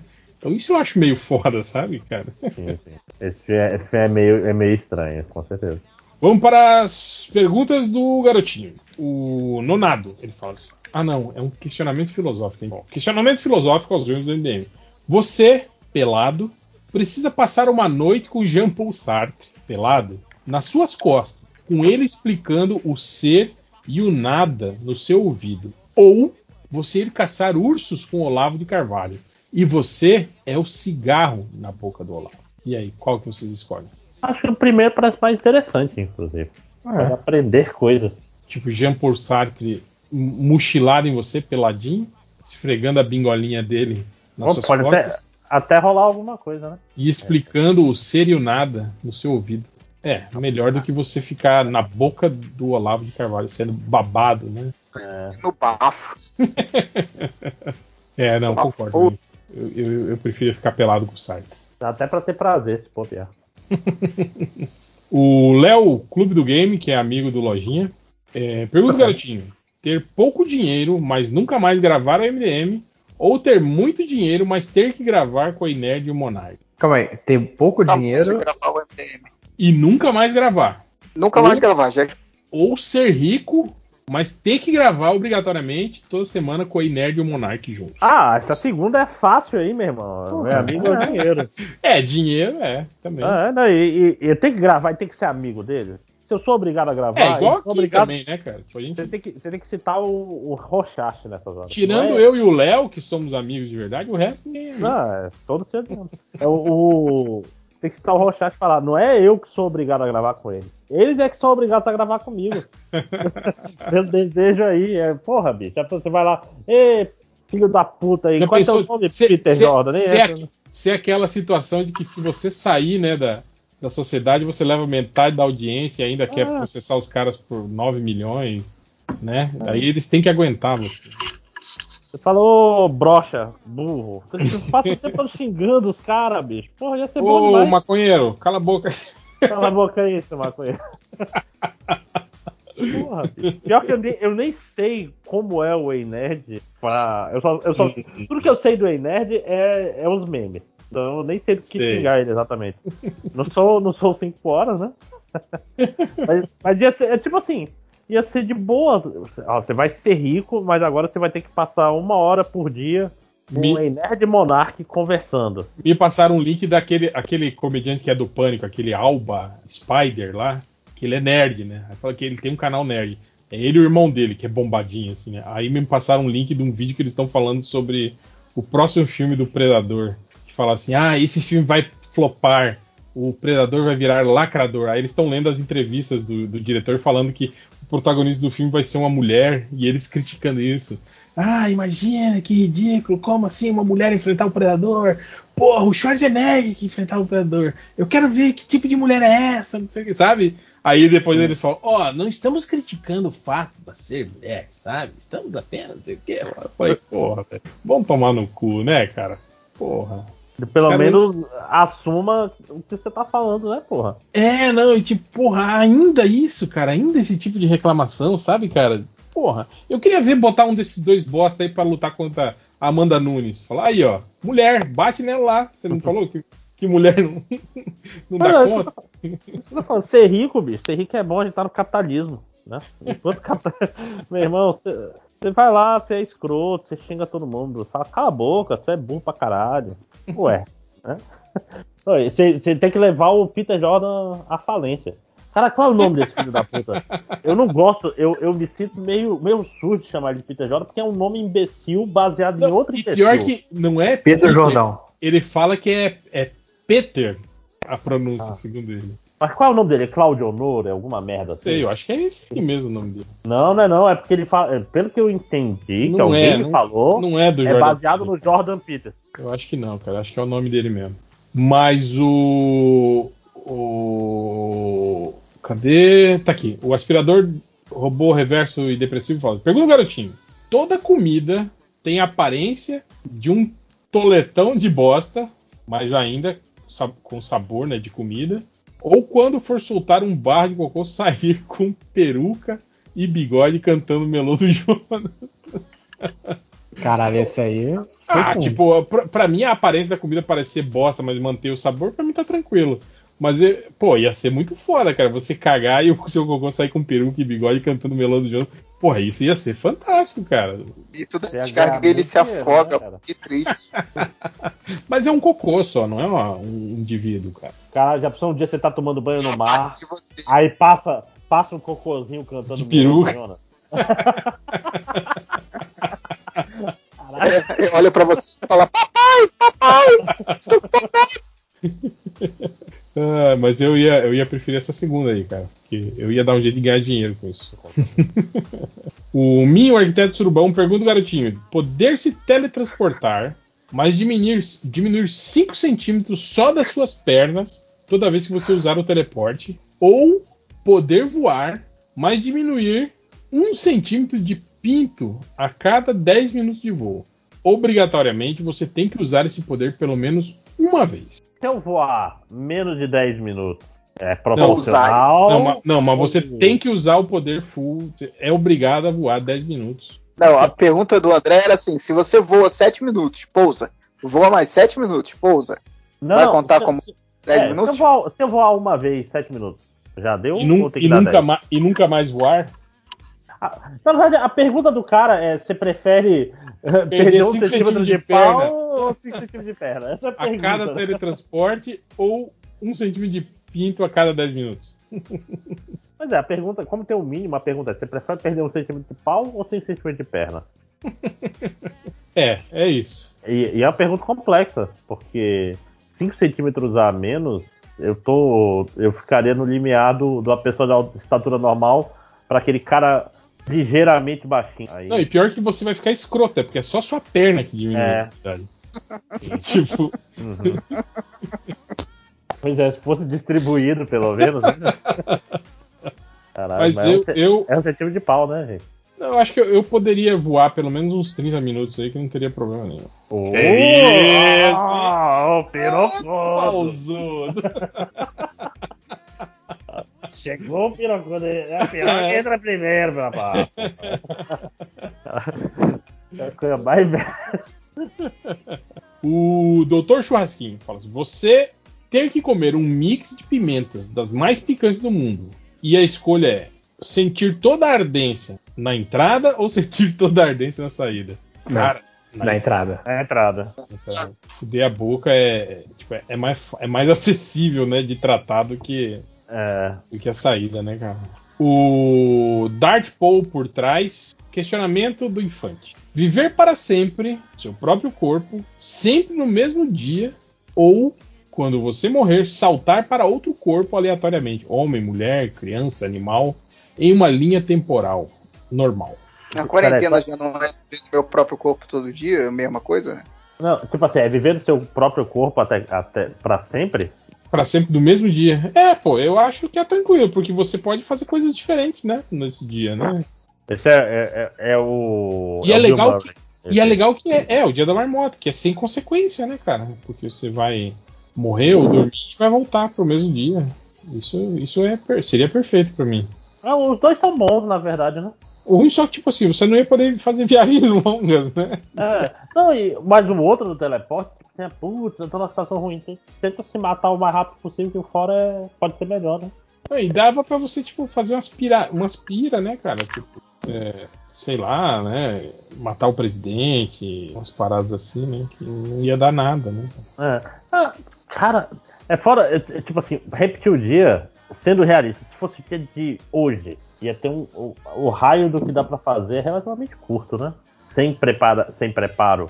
Né? Não, sim, mas tipo assim, quando você se conscientizasse disso, você pode simplesmente gastar todo o seu dinheiro das suas economias hoje, entende? Tipo, não tem limites. Mas você consegue. Uma semana com você fazendo isso, mês, um ano. Pra sempre. É, não, eu tô, eu tô falando, a questão é o, o esgotamento pode ser rápido, né? Não, mas foda-se, é melhor. Você prefere é, saltar para corpos aleatórios e, tipo, acredito eu, manter a sua consciência? Imagina que. É, não, é, eu assumo que a consciência se mantém. Eu acho que seria mais interessante, porque pensa assim, como é que você vai gastar todo o seu dinheiro hoje? Você vai comprar o quê? Vai na Amazon comprar coisa? Não vai chegar. Não, mas eu tô falando, tipo, de comida, sair, querer fazer. Você vai com uma passagem de avião pra algum lugar e vai, algum lugar perto, né? Que não seja. É, pois é, mas é, é tipo assim, vai no Google, vê quantas passagens de avião você tem pra amanhã, bicho. Não é tanto assim não. É, o raio é curto, tem que ter, tem que ter os voos que tem vaga. Eu falo, pular de corpo em corpo para a eternidade, em linhas Ah, temporais você- diferentes, você é o What If. É melhor Essas que a Marvel. perguntas, de, essas perguntas de vida aí, o André sempre viaja muito, mas. Mas, mas André, imagina você reencarnou num, num cachorro de rua. Aí eu morro e no dia seguinte eu sou outra pessoa, cara. É, Acabou, sacou? Essa que é a beleza do negócio. E eu vou ter que ter a experiência de ser um cachorro de rua. Tipo, você vai se matar toda vez que você estiver no corpo, num corpo que não te agrada. É, ué. Por que não? Mas e se que você estiver num, num corpo que não, não consegue fazer? Tipo, num corpo de um cara que tá em estado vegetativo no, no, no Mas não é, não é de 24 em 24 horas? Não, você te- vai ficar nesse corpo até ele morrer. Ah, beleza. Você, re- 24, 24 horas é quando repete o dia. você E é reencarna, no. Ah. Não, mas você reencarna no Schumacher. Bora, pô, pelo menos eu vou ser um vegetal rico. Cara, não tem pressa, né? Você tem a eternidade pela frente. É, mas no outro também. É, Mas se é- você só pode encarnar uma vez nesse esquema, ou pode ficar pulando várias vezes. Aí a pergunta é: você prefere viver a sua vida agora e ter mais uma? Ou você prefere morrer amanhã? Né? Porque se os dois só faz uma vez ou não? Como é que é? Ou só no segundo? Não. A gente viaja. Não, não tem nada de uma vez só, é pra sempre, os dois. É, pois é, não, eu prefiro o segundo. Não, eu prefiro o Dia da Marmota. Até o, até o Bill Murray não aguentava mais o dia da marmota perto do final. É, mas é porque ele é. Aquilo é um filme, né, cara? Você não me conhece. Real, Eu- real, Eu, ia adorar ficar em casa. Imagina, eu poder Imagina, ficar. Quando você, de- você já zerou o YouTube, tipo, você já viu todos os vídeos do YouTube, já fez todas. Cara, assim, se você viu todos os vídeos do YouTube, você vai esquecer dos primeiros que você viu. Uma hora você vai decorar, né? Tipo, pensa, pensa no, no infinito, gente. É muito grande. É, cara, Falou é- é- Humberto Guedes, isso parece frase do Engenheiro do Havaí. Olha, já compôs as músicas. É, esse tipo de pergunta sempre é a minha especialidade, gente. A crise existencial chegando aí. né? O pessoal chama de crise existencial porque é burro, porque não é crise, cara. Eu sei exatamente o que eu quero. Mas eu, eu, eu, eu preferia ficar sendo eu mesmo por toda a eternidade do que ficar sendo pessoas diferentes. É, é justo. Eu discordo, porém respeito. Eu topo pra variar. Dá uma variada. É, o créditos finais, pergunta do garotinho: ter o poder de enriquecer qualquer pessoa, porém você não, ou ter o poder de curar qualquer pessoa, menos você. Aí ele fala que não é possível ganhar dinheiro indiretamente ou diretamente nos dois casos, sendo assim, impossível qualquer tipo de trapaça envolvendo o lucro. Não, mas peraí, mas se eu, se eu fizer um, um brother meu rico e ficar na aba dele. Não, mas eu não pode. Eu não, eu não tô sem- enriquecendo. Ele que continua rico, ele só. Vocês não estão pensando direito. Você cobra pra curar as pessoas e você fica rico. Mas você não, pode. Mas não pode, isso não pode. Ah, então eu não quero nada. Não, não, eu, eu, eu vou enriquecer as pessoas e vou enri- enriquecer as pessoas a esmo. Vou destruir o sistema capitalista. E destruir a humanidade junto, vai acabar com as cadeias. Todo mundo vai ser rico. É, e ninguém vai ser rico. Né? Porque a riqueza é relativa. Né? Ou não, né? Tipo, como o seu poder é mágico, você pode transformar isso em realidade, né? É. Ah, se- Imagina, se- todo mundo é rico e aí, ai, mas e aí, quem vai produzir? É, robôs, todos nós somos ricos, podemos financiar aí, né? Caralho, manter, e- manter as linhas de produção de robóticas em tudo, né? Eu ia ser o deus da humanidade, né, cara? Sim. Mas pobre, o Você único que- pobre do mundo. Você que levou a humanidade à autossuficiência e viver e viver no hedonismo. Sim, sim. Porra, cara, tudo que eu quero na minha vida. Esse, é, é, pode, pode botar meu nome. O The Ninja. é, falar cantando como num musical ou falar gemendo igual o Bane no filme do Batman. Caralho. No, you have my permission to die. É, É eu, que acho, é, eu acho que eu ia preferir falar como o Bane, porque falar cantando deve ser mu- muito, Deve ser irritante. muito irritante. É. Cara, eu sou professor, nem. Eu tô fudindo dos dois, né? Se bem que tem, tem, tem pro- aqueles professores de cursinho que dá aula musical que faz um puta sucesso, né, André? É, né? Ia virar youtuber. Né? É, É, é, música dos sistemas operacionais, ia ser bom. Ia ficar rico, né, cara? Já pensou? Uhum. Diferente da pergunta anterior. Fazendo musiquinhas, né? O Bivi, pergunta do garotinho: poder materializar qualquer comida na sua frente, mas sempre que comer ter dor de barriga, ou materializar qualquer bebida, mas sempre que beber vomitar depois de 10 minutos. Ah, bebida e vomitar, né, cara? Que é mais tranquilo do que ter dor de barriga, né? Não envolve dor, né, cara? E sem falar que bebida geralmente, né, é, é comum, né? Você vomitar depois de beber. Já época que, que acontecia. Bastante. Dia, Comida não. você tem que comer o tempo inteiro, né? Beber não necessariamente. Mas será que dor de barriga aí não é só barrear? Não, ele falou dor de barriga, senão ele falou ter que ter diarreia, ele ia falar, mas sempre que comer ter diarreia. Não, não, pois Não, é, mas eu é- digo- eu digo no sentido, dá a vontade de dar uma cagada forte. Não, ele tá falando dor. Dor envolve doer, terminações nervosas e. Mas quando, eu- quando você leu dor de barriga, eu imaginei aquela pontada na barriga e você tem que ir pro banheiro e vai sair É. o diarreia sinistra. Mas Você tá sempre que você comer, qualquer coisa que você põe na boca vai, vai doer a sua barriga, cara. É isso que eu tô falando que é foda. Então, por isso que eu, eu prefiro a bebida, porque você come café da manhã, almoço, jantar, mais uns negocinhos Sim, aí, ia sim. ser um inferno sua vida. Você beber, Não, não, não. não necessariamente você vai E é só- toda hora. É só o que você materializa, né? É isso mesmo? Eu entendi errado. Não, você pode materializar qualquer comida e qualquer bebida. Você materializa a comida que você quiser e a bebida que você quiser, entende? Não, mas, Você mas vai como é uma coisa fazer- que não materializou, não dá problema. Não, mas aí a gente tá saindo do escopo da Não, pergunta. não, é só a ideia saber. é você comer o que você materializa, entende? Não, não, não, não. A pergunta é, por exemplo, tudo, toda bebida que materializa eu vou Mas André, se é assim, ah, então eu, eu, eu, não, vou, eu não vou materializar Não, nada pra comer calma, e pra beber eu, e eu pronto. Estou, eu estou vendo uma vantagem. Pensa assim, você tá no fim da noitada, tá meio mal, quero vomitar, e você materializa ali um, um negócio pra te ajudar a vomitar, inclusive. Entendeu? Tô pensando no, nos usos práticos. né? É, não, mas é isso que eu tô falando. Tipo, você, você bebeu a noite inteira e vai vomitar. Aí, aí você aproveita E faz um. né? manda- uma última vodka materializada só pra, Só pra dar. É, pô, é só útil, pra cumprir cara. o protocolo. Né? Olha aí, ó.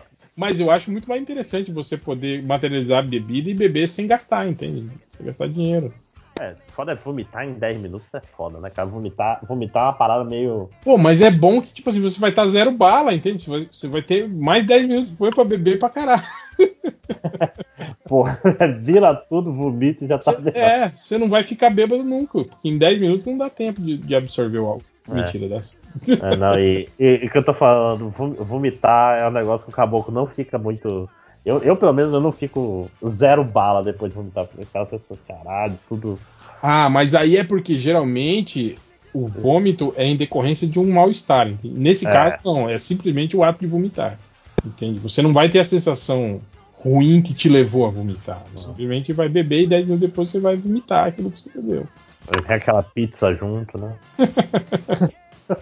O Laulier, pergunta o garotinho: sempre cheirar como Cheetos, o Cheetos mais pedido, ou sempre ter os dedos e dentes sujos, como se tivesse acabado de comer um pacotão de Cheetos? Putz, o. o, o- Hum. É, eu acho que eu, eu ia preferir o dente, porque você feder a Cheetos é foda, né, cara? Tipo, Cheetos é, é, é muito merda. Cara, Cheetos tem cheiro de, de meia molhada, assim, né, cara? De, né? Tipo, eu fico pensando no convívio, entende? Tipo, dente sujo, ai, dedo também, né? Ok, é uma coisa que tá com você, entende? Se você não ficar baforando na cara das pessoas, não vai fazer diferença, entende? Ainda mais hoje em dia que todo mundo usa máscara, então ia ser tranquilo. Mas você feder a Cheetos, né, cara? Porra, aí é foda. Eu acho que o, o, o, o lance dos dedos me incomoda toda vez que eu como cheetos. Aquele, aquele dedo gorduroso de salgadinho. É. E é foda que quando o pacote vai ficando no final e você tem que enfiar a mão inteira e aí você lambreca a mão toda, tipo as costas da mão, tá ligado? No, no pacote, assim, né, cara? O psicólogo dos 5 horas curando curando zero absoluto, ele botou cu em, em, em maiúsculo, curando. Pergunta o garotinho, você conseguiu o date dos seus sonhos, mas só vai rolar um final feliz se você tiver experiências gastronômicas tipo o Army Hammer. O quê? O Army Hammer, aquele lance de querer beber o sangue da, da, da mulher e essas paradas. Ou Ah. se tiver as práticas sexuais fora de controle com risco de morte, quase certo, como o David Carradine, aquele que, que morreu asfixiado enquanto batia uma punheta. Ah, o aí. Aí me pegou. É, cara. É, e- esse, esse, foi, esse foi bem no, no quesito opções merdas da pergunta do garotinho. Eu acho que eu ia preferir o Carradine porque é algo que põe em risco a minha vida, né, cara, do que o Army Hammer. Sei lá, né, cara, você pedir pra, pra dizer que você quer beber o sangue Não, da- do seu date não, não é uma coisa muito agradável, né? não pega bem. Você, você- geralmente você não, não pode dizer isso no primeiro encontro. Apesar de que, Aí- tipo assim, eu acho que o Army Tom. Hammer pode falar, né?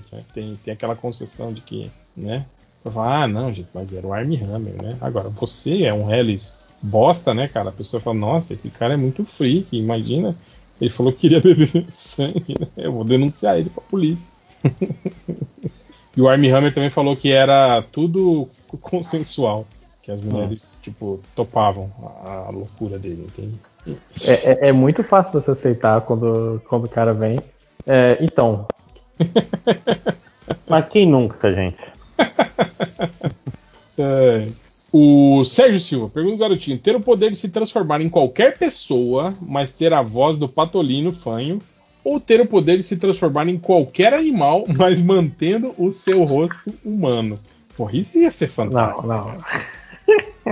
Eu- Defina fantástico, né? essa é a segunda, cara. Imagina você poder virar qualquer animal e manter o seu rosto no animal. Imagina, você vira um, um eu- tiranossauro eu quero- eu Rex quero- A sua cara.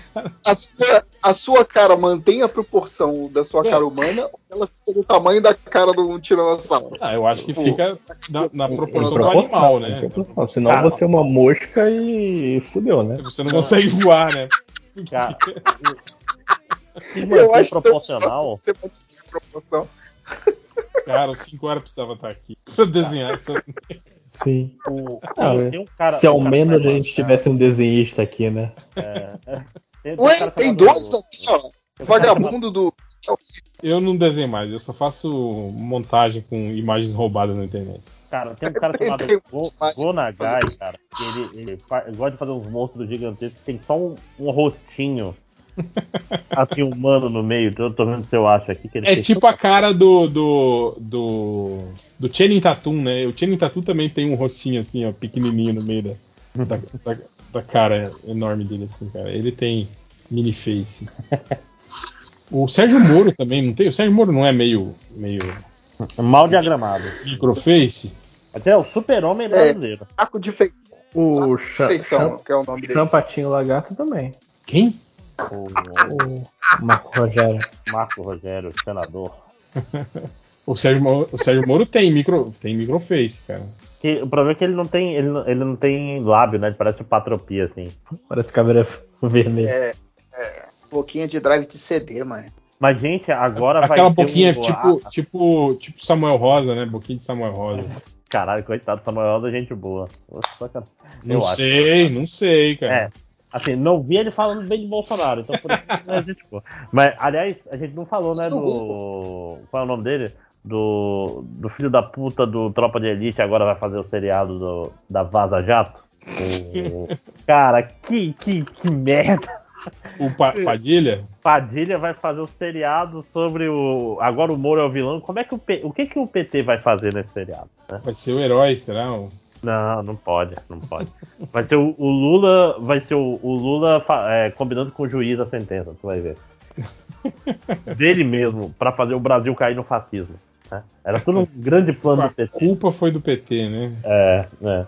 Que é, É, mas, ah, a- foi o que a, a Janaína Pascoal e a Sherazade falaram aí, né? ah, Vera Magalhães, Pedro Dória, todo esse pessoal fala assim: ah, a culpa é do PT que eu tive que votar no Bolsonaro. É, agora é essa, né? Agora é essa que é a, a, a nova onda do imperador, né? Você falar que. Não, mas o bolsonarismo só existe por causa do PT, né? É, eu mesmo só votei no primeiro turno do Bolsonaro por causa do PT. Porra, vai tomar no cu, filho da. Ah, tô puto já. Mas era, era isso, galera. Esse foi o último Perguntas do Garotinho. Não sei se vocês têm mais alguma coisa pra pra comentar aí. Mas se tiver, também foda-se, porque eu não vou ouvir. Quero que vocês vão tudo tomar no cu. Acho que tá, tá bem, tá bom. E vamos embora então, né? Então, tchau e até semana que vem.